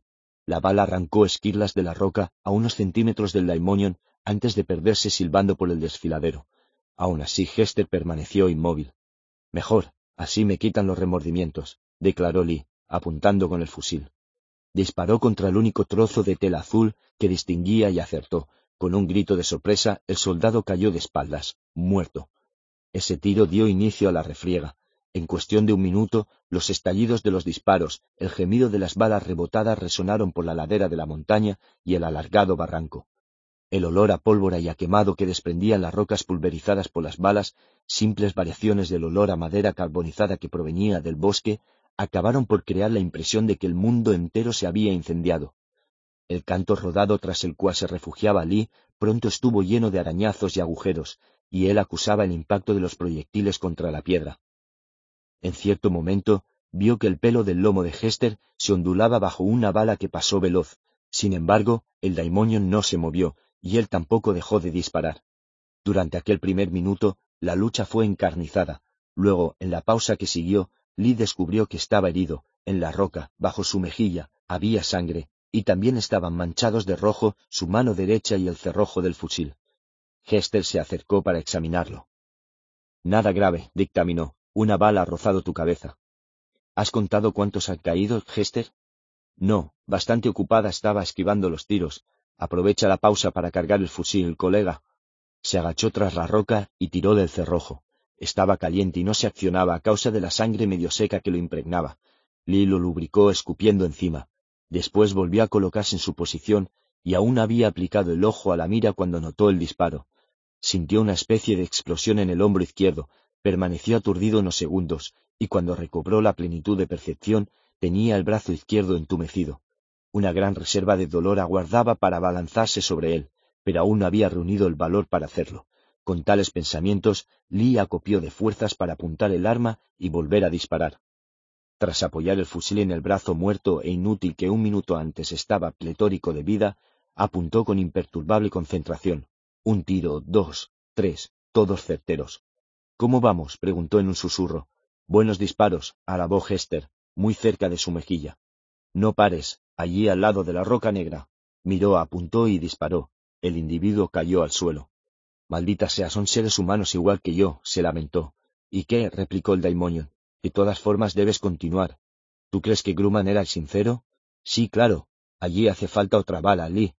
Sonó un nuevo chasquido, otro hombre se desplomó, y su daimonio se extinguió como la llama de una vela. A continuación se produjo un prolongado silencio. Lee hurgó en el bolsillo y extrajo más munición. Mientras cargaba el arma sintió algo tan raro que casi se le paró el corazón. Sintió la cara de Hester pegada a la suya, mojada de lágrimas. Lee, esto ha ocurrido por mi culpa, sollozó. ¿Por qué? El Skraeling. Yo te dije que le quitaras el anillo. Si no te lo hubieras llevado no nos encontraríamos en esta situación. ¿Crees que se lo quité porque lo dijiste tú? Lo hice porque la bruja se interrumpió, porque lo sorprendió un proyectil que le penetró en la pierna izquierda. Casi de inmediato otra bala volvió a arañarle la cabeza, donde le dejó un rojísimo surco de sangre. Se acerca al final, Hester, murmuró, procurando mantenerse erguido. La bruja, Lee. Has mencionado a la bruja, ¿te acuerdas? Para entonces la pobre Hester estaba tendida, no agazapada en actitud tensa y vigilante como solía desde que era adulta, y sus hermosos ojos dorados perdían brillo. Siguen igual de hermosos, dijo Lee. Oh, Hester, sí, la bruja, me dio. Sí, la flor. Está en el bolsillo de la pechera, cógela tú, Hester, yo no puedo moverme. Tras un duro forcejeo, consiguió sacar la florecilla escarlata con sus fuertes dientes y la posó en la mano derecha de Lee, que con un gran esfuerzo la cerró y murmuró, Serafina Pecala, ayúdeme, se lo ruego. Hester agonizaba. Hester, no te vayas antes que yo, susurró Lee. No soportaría estar lejos de ti ni un solo segundo, musitó el daimonio. ¿Crees que vendrá la bruja? Seguro, debimos llamarla antes. Hay un montón de cosas que debimos hacer. Tal vez, sonó otra detonación, y esa vez la bala se hundió en el torso de Lee, buscando el centro de su vida. No lo encontrará aquí, pensó. Hester es mi centro. Entonces atisbó una mancha azul y apuntó el fusil hacia ella. Ahí lo tienes, musitó Hester. Le costó apretar el gatillo. A esas alturas todo le suponía un gran esfuerzo. Lo intentó tres veces hasta conseguirlo. El uniforme azul rodó por la pendiente. Siguió otro prolongado silencio. El dolor estaba perdiéndole el respeto. Era como una manada de chacales que lo rodeaban, husmeando, estrechando cada vez más el cerco, y sabía que no lo dejarían hasta devorarlo por completo. Queda un hombre, musitó Gester. Se dirige al cepelín. Lee divisó la borrosa figura de un soldado de la Guardia Imperial que huía del escenario de la derrota de su compañía. No puedo dispararle por la espalda, arguyó Lee. Pero es una lástima morir sin disparar la última bala. Lee apuntó al cepelín, que todavía rugía tratando de elevarse con un solo motor. El proyectil debía de estar al rojo vivo, o tal vez alguna corriente hubiera transportado desde el bosque un tizón candente, pues de pronto el gas estalló formando una bola de fuego, y la envoltura y el armazón de metal ascendieron un instante antes de iniciar una lenta y suave caída preñada de muerte. De este modo, el soldado que se daba la fuga, y los otros seis o siete, que aún quedaban y no se habían atrevido a acercarse más al hombre que oponía resistencia en el barranco, fueron engullidos por el fuego. Mientras Lee miraba la bola de llamas y oía su crepitar, Hester comentó, Ya no queda ninguno, Lee. Esos pobres hombres no tenían por qué acabar así, y tampoco nosotros. Los hemos contenido, hemos resistido, Estamos ayudando a Lira. A continuación, pegó su menudo y orgulloso ser a la cara de Lee, y murieron los dos. Capítulo 15. Musgo de la sangre. Seguid, les indicaba el aletiómetro, seguid subiendo. Por tanto, ellos continuaban subiendo. Las brujas sobrevolaban el terreno para descubrir las mejores rutas, porque pronto las laderas se tornaron abruptas y pedregosas. Cuando el sol ascendía hacia su cenit, los viajeros se hallaron en un irregular paraje, con resecos barrancos, despeñaderos y valles atestados de cantos rodados donde no crecía ni una sola hoja verde ni se oían más sonidos que los chirridos de los insectos. Continuaron caminando, deteniéndose solo para beber agua de los pellejos que habían comprado, sin apenas hablar. Pantalaimon voló encima del Lira un rato, y cuando se cansó, se convirtió en un carnero de montaña que, ensoberbecido por su cornamenta, saltaba con agilidad entre las rocas mientras la niña avanzaba trabajosamente a su lado. Will andaba con humor sombrío, los ojos entornados frente al ardiente sol, insensible al dolor que arreciaba en su mano, hasta que por fin alcanzó un estado en que sólo le sentaba bien el movimiento, de tal modo que le producía mayor sufrimiento el reposo que aquella dura marcha. Desde que había fracasado el conjuro para contener la hemorragia, tenía la impresión de que las brujas lo miraban con temor, como si estuviera marcado por una maldición que desafiaba sus poderes. Al llegar a un pequeño lago, un círculo de un intenso azul de apenas treinta metros de anchura entre las rojizas rocas, hicieron un alto para beber, llenar los pellejos y remojarse los doloridos pies en las heladas aguas. Al cabo de unos minutos reanudaron el camino y poco después, cuando el sol había alcanzado su punto culminante en altura y ardor, Serafina Pecala bajó en picado para hablar con ellos. Debo dejaros un rato, les informó con agitación. Lee Scoresby me necesita. No sé por qué, pero no me llamaría si no se encontrara en un apuro. Seguid adelante, ya os localizaré. El señor Scoresby se interesó Lira, entre alegre y preocupada. Pero, ¿dónde? Sin embargo, Serafina ya había alzado el vuelo y enseguida se perdió en la distancia. De manera instintiva, Lira tendió la mano hacia el aletiómetro para preguntarle qué le ocurría a Lee Scoresby, pero se reprimió, porque había prometido que se limitaría a guiar a Will. Entonces lo miró, estaba sentado cerca, con la mano, que no dejaba de sangrar, sobre la rodilla y el rostro desmudado. Will, ¿sabes por qué tienes que encontrar a tu padre? Siempre he sabido que tenía que encontrarlo. Mi madre me decía que yo tomaría su manto. Es lo único que sé. ¿Qué significa eso de tomar su manto? ¿Qué es un manto? Una tarea, supongo. Sospecho que se refería a que debía continuar su labor. Tiene sentido, digo yo. Se enjugó el sudor de los ojos con la mano derecha, lo que no acertaba a explicar era que añoraba a su padre como extrañar su hogar a un niño perdido. A él no se le habría ocurrido aquella comparación, puesto que su casa era el sitio donde mantenía protegida a su madre, no el lugar donde otros lo salvaguardaban a él. El caso era que habían transcurrido cinco años desde aquella mañana de sábado en el que el supuesto juego de esconderse de los enemigos tomó un cariz desesperadamente real en el supermercado un periodo de tiempo muy largo en su vida, y su corazón ansiaba huir. Muy bien, muy bien, hijo. Nadie podía haberlo hecho mejor. Me enorgullezco de ti. Ven a descansar ahora. Apenas sí era consciente de cuánto anhelaba oír esas palabras. Se trataba de algo incrustado en su manera de sentir. No pudo pues expresarlo a Lira entonces, porque ella lo advirtió en sus ojos. La niña vivía como una auténtica novedad aquella capacidad perceptiva, constataba con sorpresa que, en lo que a Will se refería, estaba adquiriendo una especie de sexto sentido. Todo cuanto guardaba relación con él lo captaba con claridad e inmediatez. Se lo habría comentado de no haberse posado entonces junto a ellos una bruja. He visto que nos siguen, anunció. Aún está lejos, pero avanzan deprisa. ¿Queréis que me acerque para investigar? Sí, respondió Lira, pero vuela bajo y con prudencia para que no te vean. Will y Lira se pusieron de nuevo en pie para reemprender la fatigosa subida. He pasado frío muchas veces, explicó Lira, pero nunca tanto calor. ¿Hace este mismo calor en tu mundo? Donde yo vivía, no. Bueno, normalmente no. De todos modos el clima está cambiando. Ahora los veranos son más calurosos que antes. Dicen que las personas están alterando la atmósfera con productos químicos y que el tiempo se está trastocando. Sí, a veces pasa, acordó Lira, y nosotros estamos en medio de la alteración.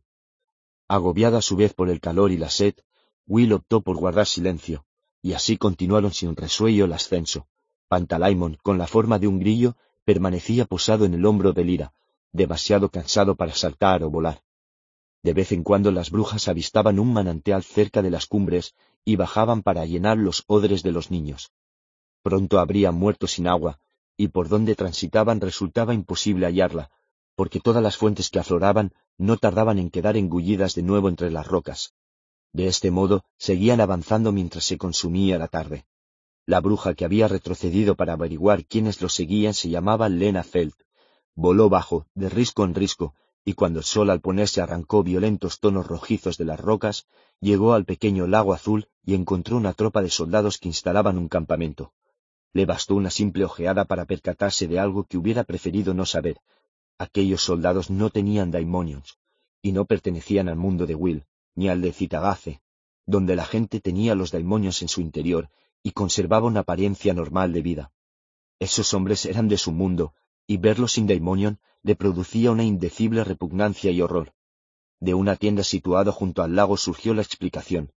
Lena Fed vio una atractiva mujer, una humana de corta vida, vestida con un traje caqui de caza, tan rebosante de vida como el mono dorado que empezó a trotar a su lado por la orilla del agua. La bruja se escondió entre las rocas y observó cómo la señora Coulter hablaba con el oficial mientras los subordinados de ésta montaban tiendas, encendían hogueras y ponían agua a hervir. Lena Feld, que había participado con Serafina Pecala en el rescate de los niños de Volvangar, sintió un deseo irrefrenable de matar a la señora Coulter en el acto, pero la fortuna debía de proteger a ésta, pues se hallaba demasiado lejos para que lograra hacer blanco en ella con un arco, y si se acercaba más la descubrirían. Por eso inició el encantamiento. Le costó diez minutos de honda concentración terminarlo. Satisfecha por fin, Lena Feld bajó por la rocosa pendiente hasta el lago y, mientras atravesaba el campamento, un par de soldados que semejaban autómatas la observaron un instante, pero como les costaba demasiado retener lo que veían, desviaron la vista. La bruja se detuvo ante la tienda donde había entrado la señora Coulter y dispuso una flecha en el arco. Prestó atención al murmullo de voces que se filtraba por la lona y luego se desplazó con cuidado hasta la entrada de la tienda, que permanecía abierta. En su interior, Lena Coulter conversaba con un hombre a quien Lena Feld nunca había visto. Un individuo entrado en años, de cabello gris y aspecto de persona vigorosa, con un daimonio serpiente enroscado en la muñeca. Estaba sentado en una silla de lona junto a la mujer, que hablaba en voz baja, inclinada hacia él. Desde luego, Carlo, te diré lo que quieras. ¿Qué te interesa saber? ¿Cómo controlas a los espantos? inquirió el hombre. Yo no lo creía posible, pero lo cierto es que te siguen como perrillos. ¿Acaso les asusta tu guardia? Es muy sencillo. Saben que les proporcionaré más alimento si me dejan vivir que si me consumen. Puedo conducirlos a tantas víctimas como alcanzan a desear sus corazones de fantasmas. En cuanto me los describiste, tuve la certeza de que podría dominarlos, y no me equivocaba. Pensar que todo un mundo tiembla ante el poder de esos pálidos seres. Pero, Carlo, susurró, también puedo complacerte a ti, ya lo sabes. ¿No te gustaría que te complaciera aún más? Marisa, murmuró él, ya no me reporta placer suficiente tenerte cerca de mí. No, no es cierto, y tú lo sabes, sabes que puedo brindarte un placer mayor. Su daimonion acariciaba con sus negras manos callosas al daimonio serpiente. Poco a poco ésta se relajó y comenzó a reptar por el brazo del hombre en dirección al mono. La mujer tomó un sorbo de vino de la copa y se inclinó aún más hacia su acompañante. Ah, exclamó éste, al tiempo que el reptil resbalaba de su brazo y se dejaba caer en las manos del mono dorado. El mono atrajo lentamente al reptil a su cara y le rozó con la mejilla la piel esmeralda. La serpiente sacó la negra lengua varias veces, ora a un lado, ora al otro, y el hombre suspiró. Carlo, cuéntame por qué persigues al niño, susurró la señora Coulter, con voz tan dulce como la caricia del mono. ¿Por qué deseas encontrarlo? Tiene algo que yo quiero. Ay, Marisa. ¿De qué se trata, Carlo? El hombre negó con la cabeza, sin embargo, le costaba resistirse. Su daimonion estaba amorosamente prendido al pecho del mono y se frotaba la cabeza contra su larga y lustrosa pelambre mientras el otro recorría con las manos su lisa piel. Lena Feld los observaba desde su invisibilidad, a solo dos pasos de distancia, con el arco tenso y la flecha a punto, podría haber disparado en menos de un segundo, y la señora Coulter habría muerto al instante, pero la bruja era curiosa, y por eso permaneció quieta, espiando en silencio. Estaba tan absorta que se olvidó de mirar a su espalda, al otro lado del pequeño lago azul, parecía haber crecido un bosquecillo de fantasmagóricos árboles, un bosquecillo que de vez en cuando se agitaba con un temblor semejante a una intención consciente. No se componía de árboles, desde luego, y mientras Lena Feld y su daimonio dedicaban toda su atención a la señora Coulter, una de las pálidas formas se desgajó de sus compañeras y se desplazó ingrávida sobre la gélida superficie del agua, sin provocar ni una sola ondulación, para detenerse a escasos centímetros de la roca sobre la que se hallaba el daimonio de Lena Feld. Dímelo, Carlo, murmuraba la señora Coulter. Podrías susurrarlo. Podrías hacer como si hablaras en sueños. ¿Y quién te lo reprocharía? Dímelo. Dime qué tiene el niño y por qué lo quieres. Yo podría conseguirlo y dártelo. ¿No te gustaría? Dímelo, Carlo, yo no lo quiero. A mí me interesa la niña. ¿De qué se trata? Dímelo y será tuyo. El hombre experimentó un leve estremecimiento y, con los ojos cerrados, se decidió a revelar su secreto. Es una daga. La daga sutil de Citagace. ¿No has oído hablar de ella, Marisa? Algunos la llaman Teleutaya Macaira, la última daga. Otros la llamaban Esheter. ¿Para qué sirve, Carlo? ¿Qué tiene de especial? A su filo todo lo corta. Ni siquiera quienes la forjaron sabían de qué era capaz. Nada ni nadie, ninguna materia, espíritu, ángel o aire es invulnerable a ella. Es mía, Marisa, ¿lo entiendes? Por supuesto, Carlo, te lo prometo. Acerca la copa, te serviré más vino. Mientras el mono dorado prodigaba amorosas caricias a la serpiente esmeralda y Sir Charles suspiraba de placer con los ojos cerrados, Lena Feld observó que la señora Coulter vertía unas gotas de un pequeño frasco en la copa antes de llenarla de vino. Toma, querido, musitó, bebamos a nuestra salud. Algo achispado ya, el hombre cogió la copa y tomó varios sorbos con avidez. Después, sin previo aviso, la señora Coulter se levantó y, volviéndose, miró a la Lena Feld a la cara. ¿Qué, bruja? ¿Crees que no sé cómo os hacéis invisibles? Lena Feld la observaba con estupefacción, incapaz de reaccionar. Entretanto, con el pecho agitado y el rostro enrojecido, el hombre se esforzaba por respirar. Su daimonion reposaba desmayado en las manos del mono, que lo arrojó a un lado con un desdeñoso gesto. Feld intentó elevar el arco, pero una fatal parálisis en el hombro se lo impidió. No le respondían los músculos. Era la primera vez que le ocurría algo semejante. Emitió una exclamación de alarma. Oh, es demasiado tarde para eso, señaló la señora Coulter, Mira hacia el lago, bruja. Lenacel se volvió y vio cómo su daimonion, un escribano nival, agitaba frenéticamente las alas entre agudos chillidos, como si estuviera encerrado en una urna vacía de aire. Luego se desplomó y abrió el pico tratando de respirar, presa de pánico. El espanto lo había envuelto. No, exclamó Lena Feld. Intentó caminar hacia él, pero un espasmo en el estómago la obligó a detenerse.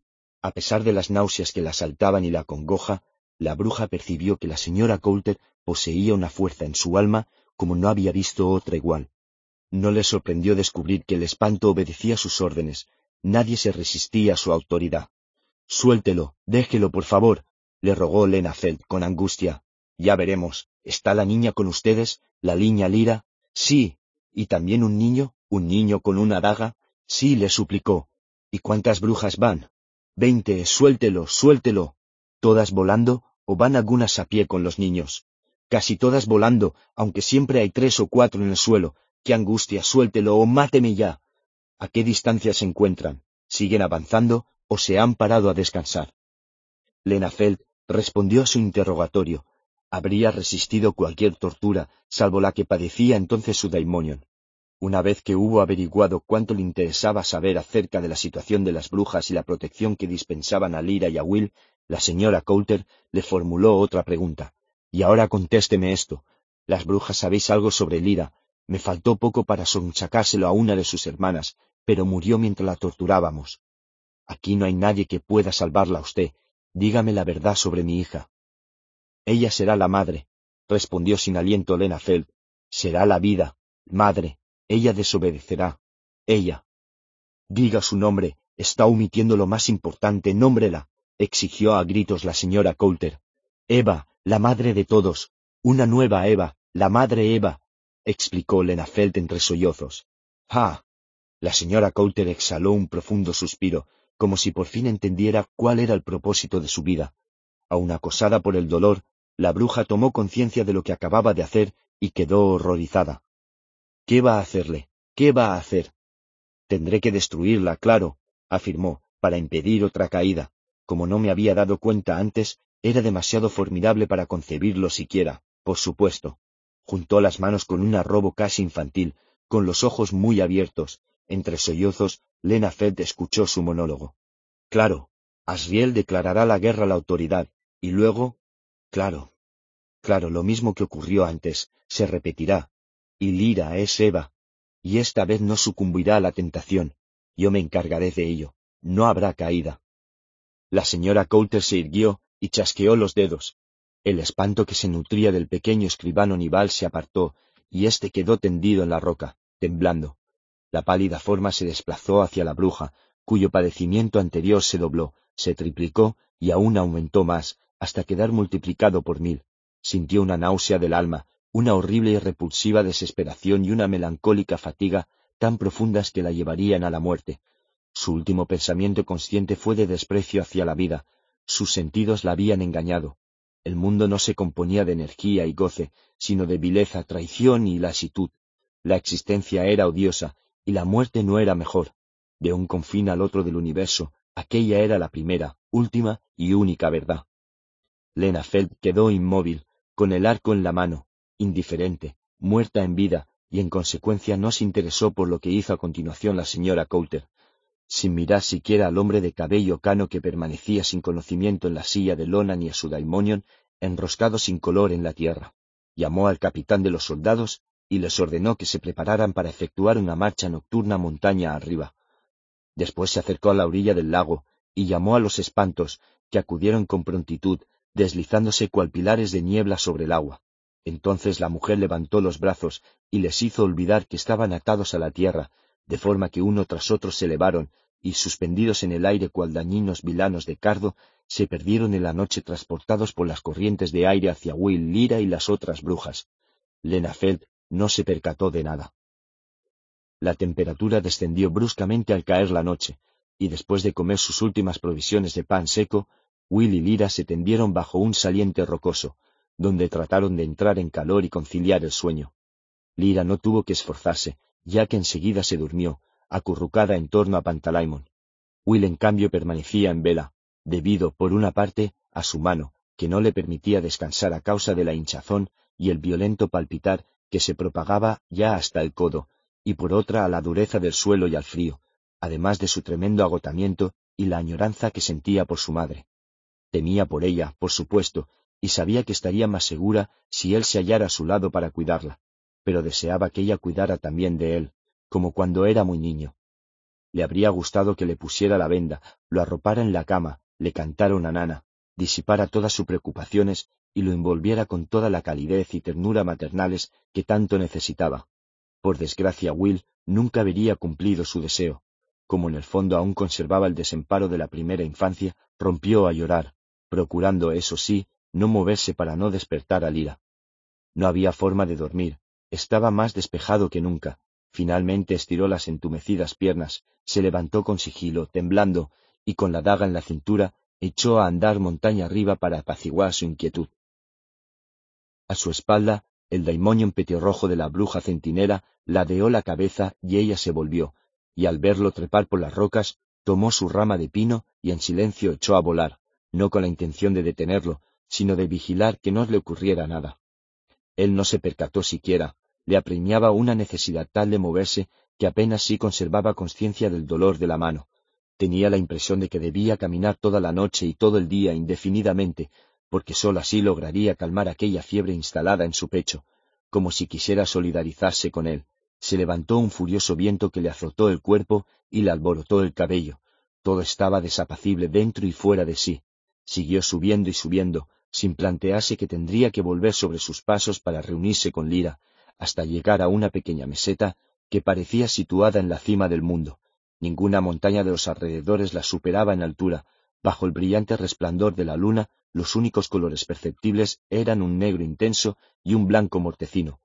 Todos los contornos eran puntiagudos y todas las superficies aparecían peladas.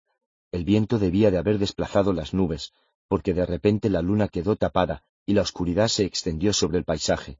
Debía de tratarse de densos nubarrones, En menos de un minuto, Will se halló rodeado de impenetrables tinieblas. De pronto notó que alguien lo agarraba del brazo.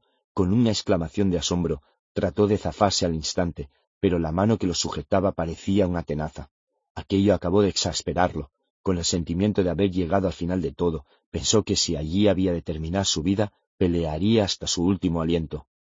Por más que se retorció, pateó y forcejeó, aquella mano no lo soltaba, y puesto que era el brazo derecho el que le retenía, no podía desenfundar la daga, lo intentó con la izquierda, pero entre las sacudidas, el dolor y la hinchazón le resultó imposible. Tenía que luchar, pues, con una sola mano, herida y desarmada, contra un hombre adulto. Hincó los dientes en la mano que lo tenía cogido por el antebrazo, y la única reacción que obtuvo de su adversario fue un fuerte golpe en la nuca. Entonces empezó a dar patadas, algunas certeras, sin dejar de tirar, revolverse, debatirse y empujar, pero el individuo lo mantenía aferrado con firmeza. Mientras oía sus propios jadeos y los gruñidos y la respiración afanosa de su oponente, notó que tenía la pierna izquierda detrás de la de éste, entonces se inclinó con fuerza hacia atrás, y los dos cayeron pesadamente al suelo. El hombre no aflojó ni por un instante la presión, de forma que mientras rodaba con él sobre el pedregoso terreno, Will se vio invadido por un opresivo temor. Aquel individuo no lo soltaría jamás, y aunque lo matara, su cadáver continuaría atenazándole el brazo. Dominado ahora por una creciente debilidad, Will lloraba y sollozaba al tiempo que asestaba patadas, tirones y golpes con la cabeza, consciente de que pronto dejarían de responderle los músculos.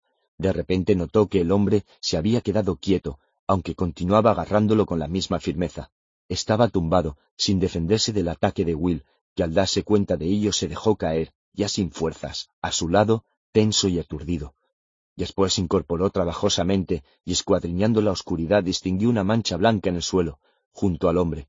Correspondía al pecho y la cabeza de una gran ave, un picargo, un daimonio, que permanecía inmóvil. Will trató de liberar el brazo con un débil tirón, pero el hombre se lo impidió. Entonces comenzó a moverse, a palparle con tiento la mano derecha, y Will se estremeció. Dame la otra mano, indicó el desconocido. Con cuidado, le pidió Will. La mano libre del hombre se desplazó al brazo izquierdo de Will, luego bajó hasta la muñeca, con la punta de los dedos recorrió la palma hinchada y tentó con suma delicadeza los muñones. Entonces aflojó al instante la presión de la otra mano y se incorporó. Tienes la daga, tú eres el portador. La voz era profunda y áspera, pero apagada. Will intuyó que estaba grave. ¿Acaso la había herido sin advertirlo? El muchacho seguía tumbado sobre las piedras, exhausto. Tan solo percibía el contorno del hombre, agachado ante él, pero no le veía la cara. Rebuscaba algo a su lado, y al cabo de un momento Will sintió un maravilloso y reconfortante frescor que desde los muñones se extendía por toda su mano, gracias a la pomada que el individuo le aplicaba por medio de un masaje. ¿Qué hace? preguntó Will. Curarte la herida, no te muevas. ¿Quién es? El único hombre que conoce la utilidad de la daga. Mantén la mano en alto, quieta. Y el viento soplaba con renovada furia, y Will notó en la cara un par de gotas de lluvia. A pesar de sus violentos temblores, sujetó la mano izquierda con la derecha mientras el hombre le extendía más ungüento sobre los muñones y le envolvía la herida con un vendaje de lino. Cuando hubo terminado, el desconocido se dejó caer pesadamente a su lado. Will, todavía perplejo por la bendita insensibilidad y el frescor que lo había aportado a la mano, intentó incorporarse para observarlo. La oscuridad se lo impidió, no obstante, de modo que de forma inconsciente adelantó la mano derecha y le tocó el pecho, donde el corazón latía como un pajarillo pegado a las barrotes de una jaula. Sí, dijo con voz ronca el hombre, prueba a curar eso. Vamos. ¿Está enfermo? Pronto me encontraré mejor. Tienes la daga, ¿verdad? Sí. ¿Y sabes cómo utilizarla? Sí, sí, pero ¿usted es de este mundo? ¿Cómo sabe lo de la daga? Escucha, pidió el hombre, sentándose con esfuerzo. No me interrumpas. Tú eres el portador de la daga, y tienes que cumplir una misión más trascendente de lo que puedas imaginar. Un niño. ¿Cómo lo han permitido? Bien, nada se puede hacer. Se avecina una guerra, chico, la mayor que ha habido jamás. Anteriormente se libró una contienda parecida, y esta vez debe lograr la victoria el bando adecuado. No hemos tenido más que mentiras, propaganda, crueldad y fraude a lo largo de los milenios de la historia de la humanidad. Es hora de que comencemos desde cero, por el buen camino esta vez. Hizo una pausa para tomar aire con varias ruidosas inspiraciones. La daga prosiguió al cabo de un minuto. Aquellos viejos filosóficos nunca tuvieron conciencia de lo que creaban.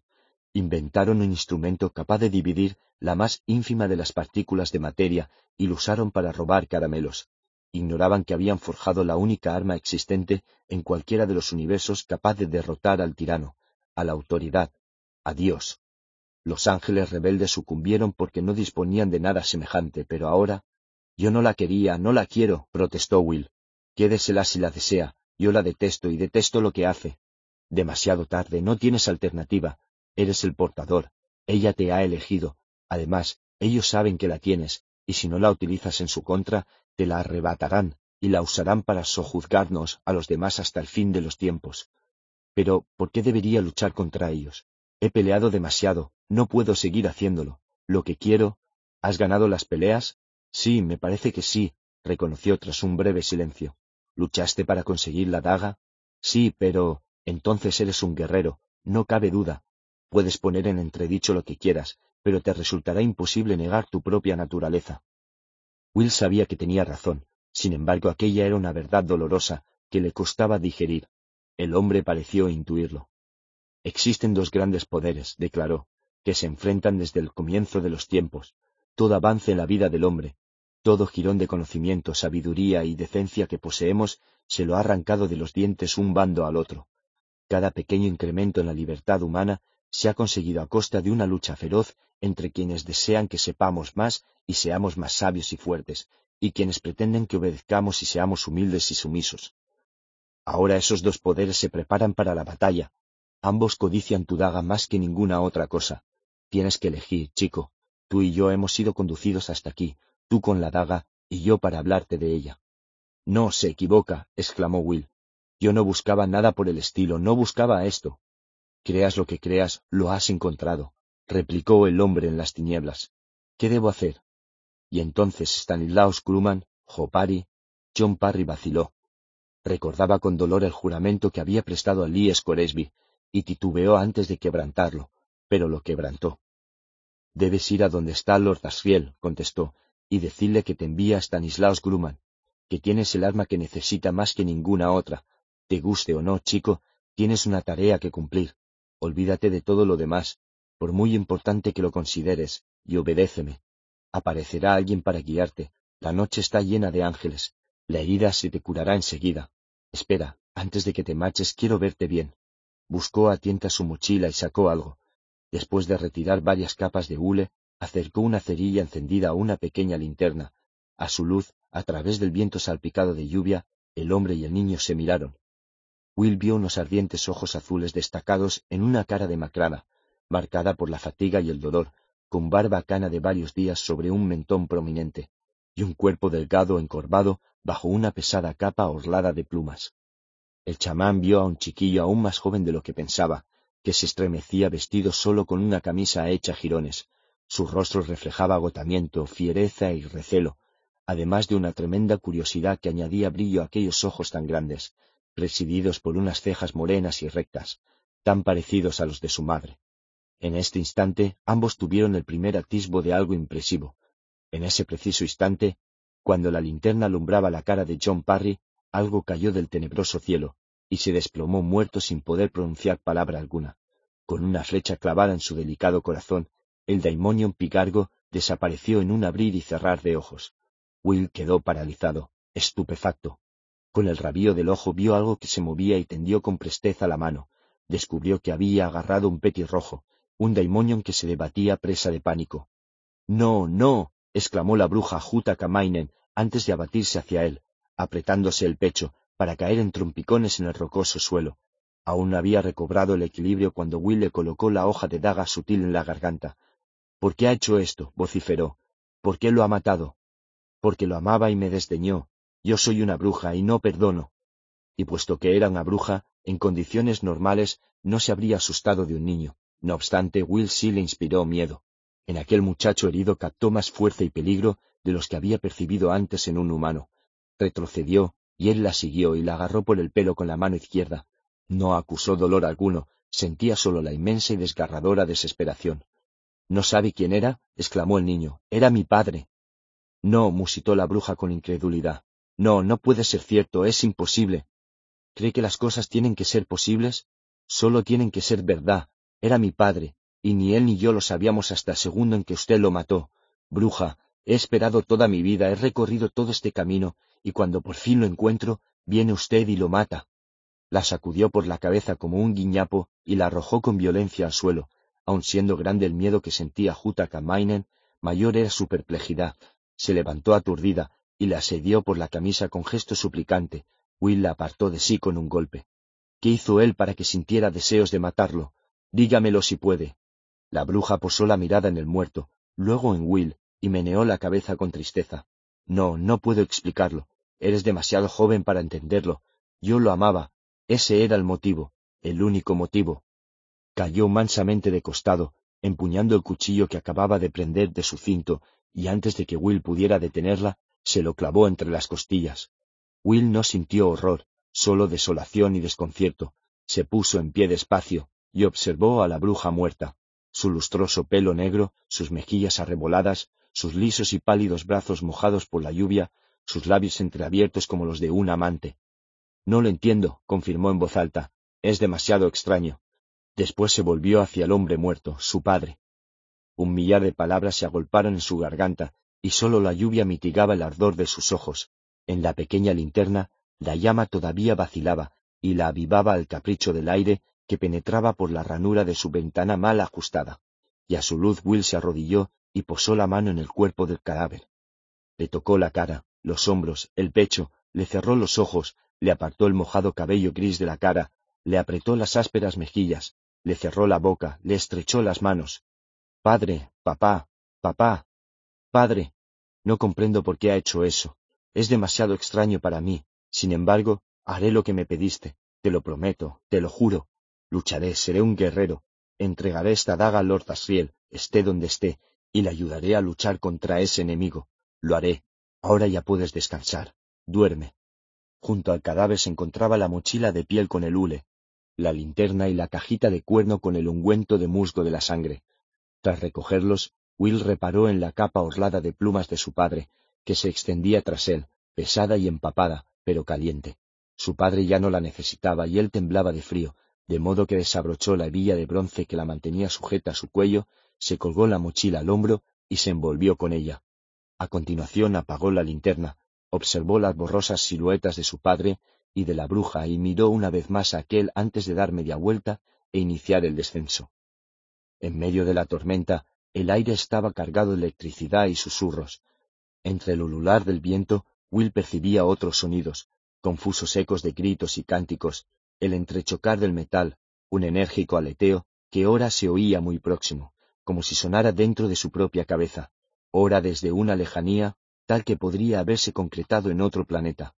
Las piedras que encontraba a su paso estaban sueltas y resbaladizas, y aunque el descenso resultaba mucho más duro que la subida, él avanzaba con paso seguro. Cuando se disponía a enfilar el último pequeño barranco que lo conduciría al sitio donde dormía Lira, se detuvo en seco. En la oscuridad distinguió dos hombres, inmóviles, como si lo esperaran. Will posó la mano en la daga.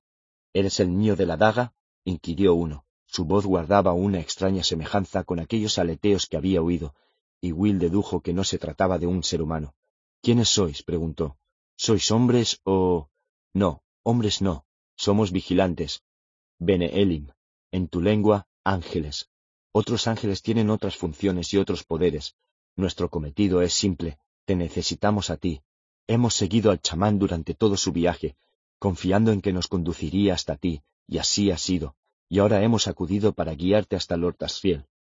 ¿Estuvieron con mi padre todo el tiempo? En todo momento. ¿Lo sabía él? En absoluto. ¿Por qué no intervinieron cuando la bruja lo atacó? ¿Por qué dejaron que lo matara? Lo habríamos hecho, si hubiera ocurrido antes, pero su misión había concluido al habernos llevado hasta ti. Will se abstuvo de hacer ningún comentario, Tenía un torbellino en la cabeza, aunque no era más difícil de comprender que el resto. De acuerdo, aceptó por fin, les acompañaré, pero primero debo despertar a Lira. Se apartaron hacia un lado para franquearle el paso, y Will notó un hormigueo en el aire al caminar junto a ellos, pero no le concedió mayor importancia, concentrado en descender por la ladera y llegar a donde dormía Lira. Sin embargo, algo lo hizo detenerse.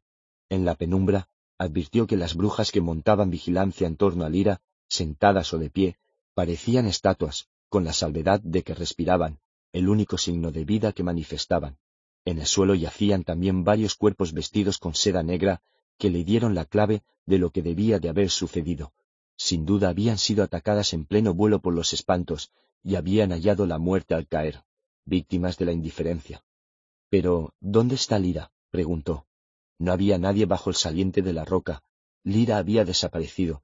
Observó que donde antes dormía la niña yacía ahora su pequeña mochila de lona. Solo por el peso Will concluyó que el aleteómetro seguía dentro. Meneó la cabeza sin dar crédito a lo sucedido. Lira había desaparecido, la habían capturado. Había perdido a Lira. Los dos Beneelim, que no se habían movido, le hablaron de nuevo. Debes venir con nosotros sin demora. Lord Asriel te necesita ahora mismo. El poder del enemigo crece en cuestión de minutos. El chamán te ha explicado tu misión. Debes seguirnos y ayudarnos a ganar. Acompáñanos, ven por aquí, vamos. Will miró a los ángeles, luego la mochila de Lira, y una vez más a aquellas criaturas, cuyas palabras no acertaba a comprender. Título original: The Subtle Knife.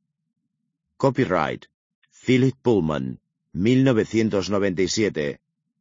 Primera edición en este formato, febrero de 2018. Copyright de la traducción 1997, Dolores Gallard. Copyright de esta edición, Roca Editorial de Libros, SL.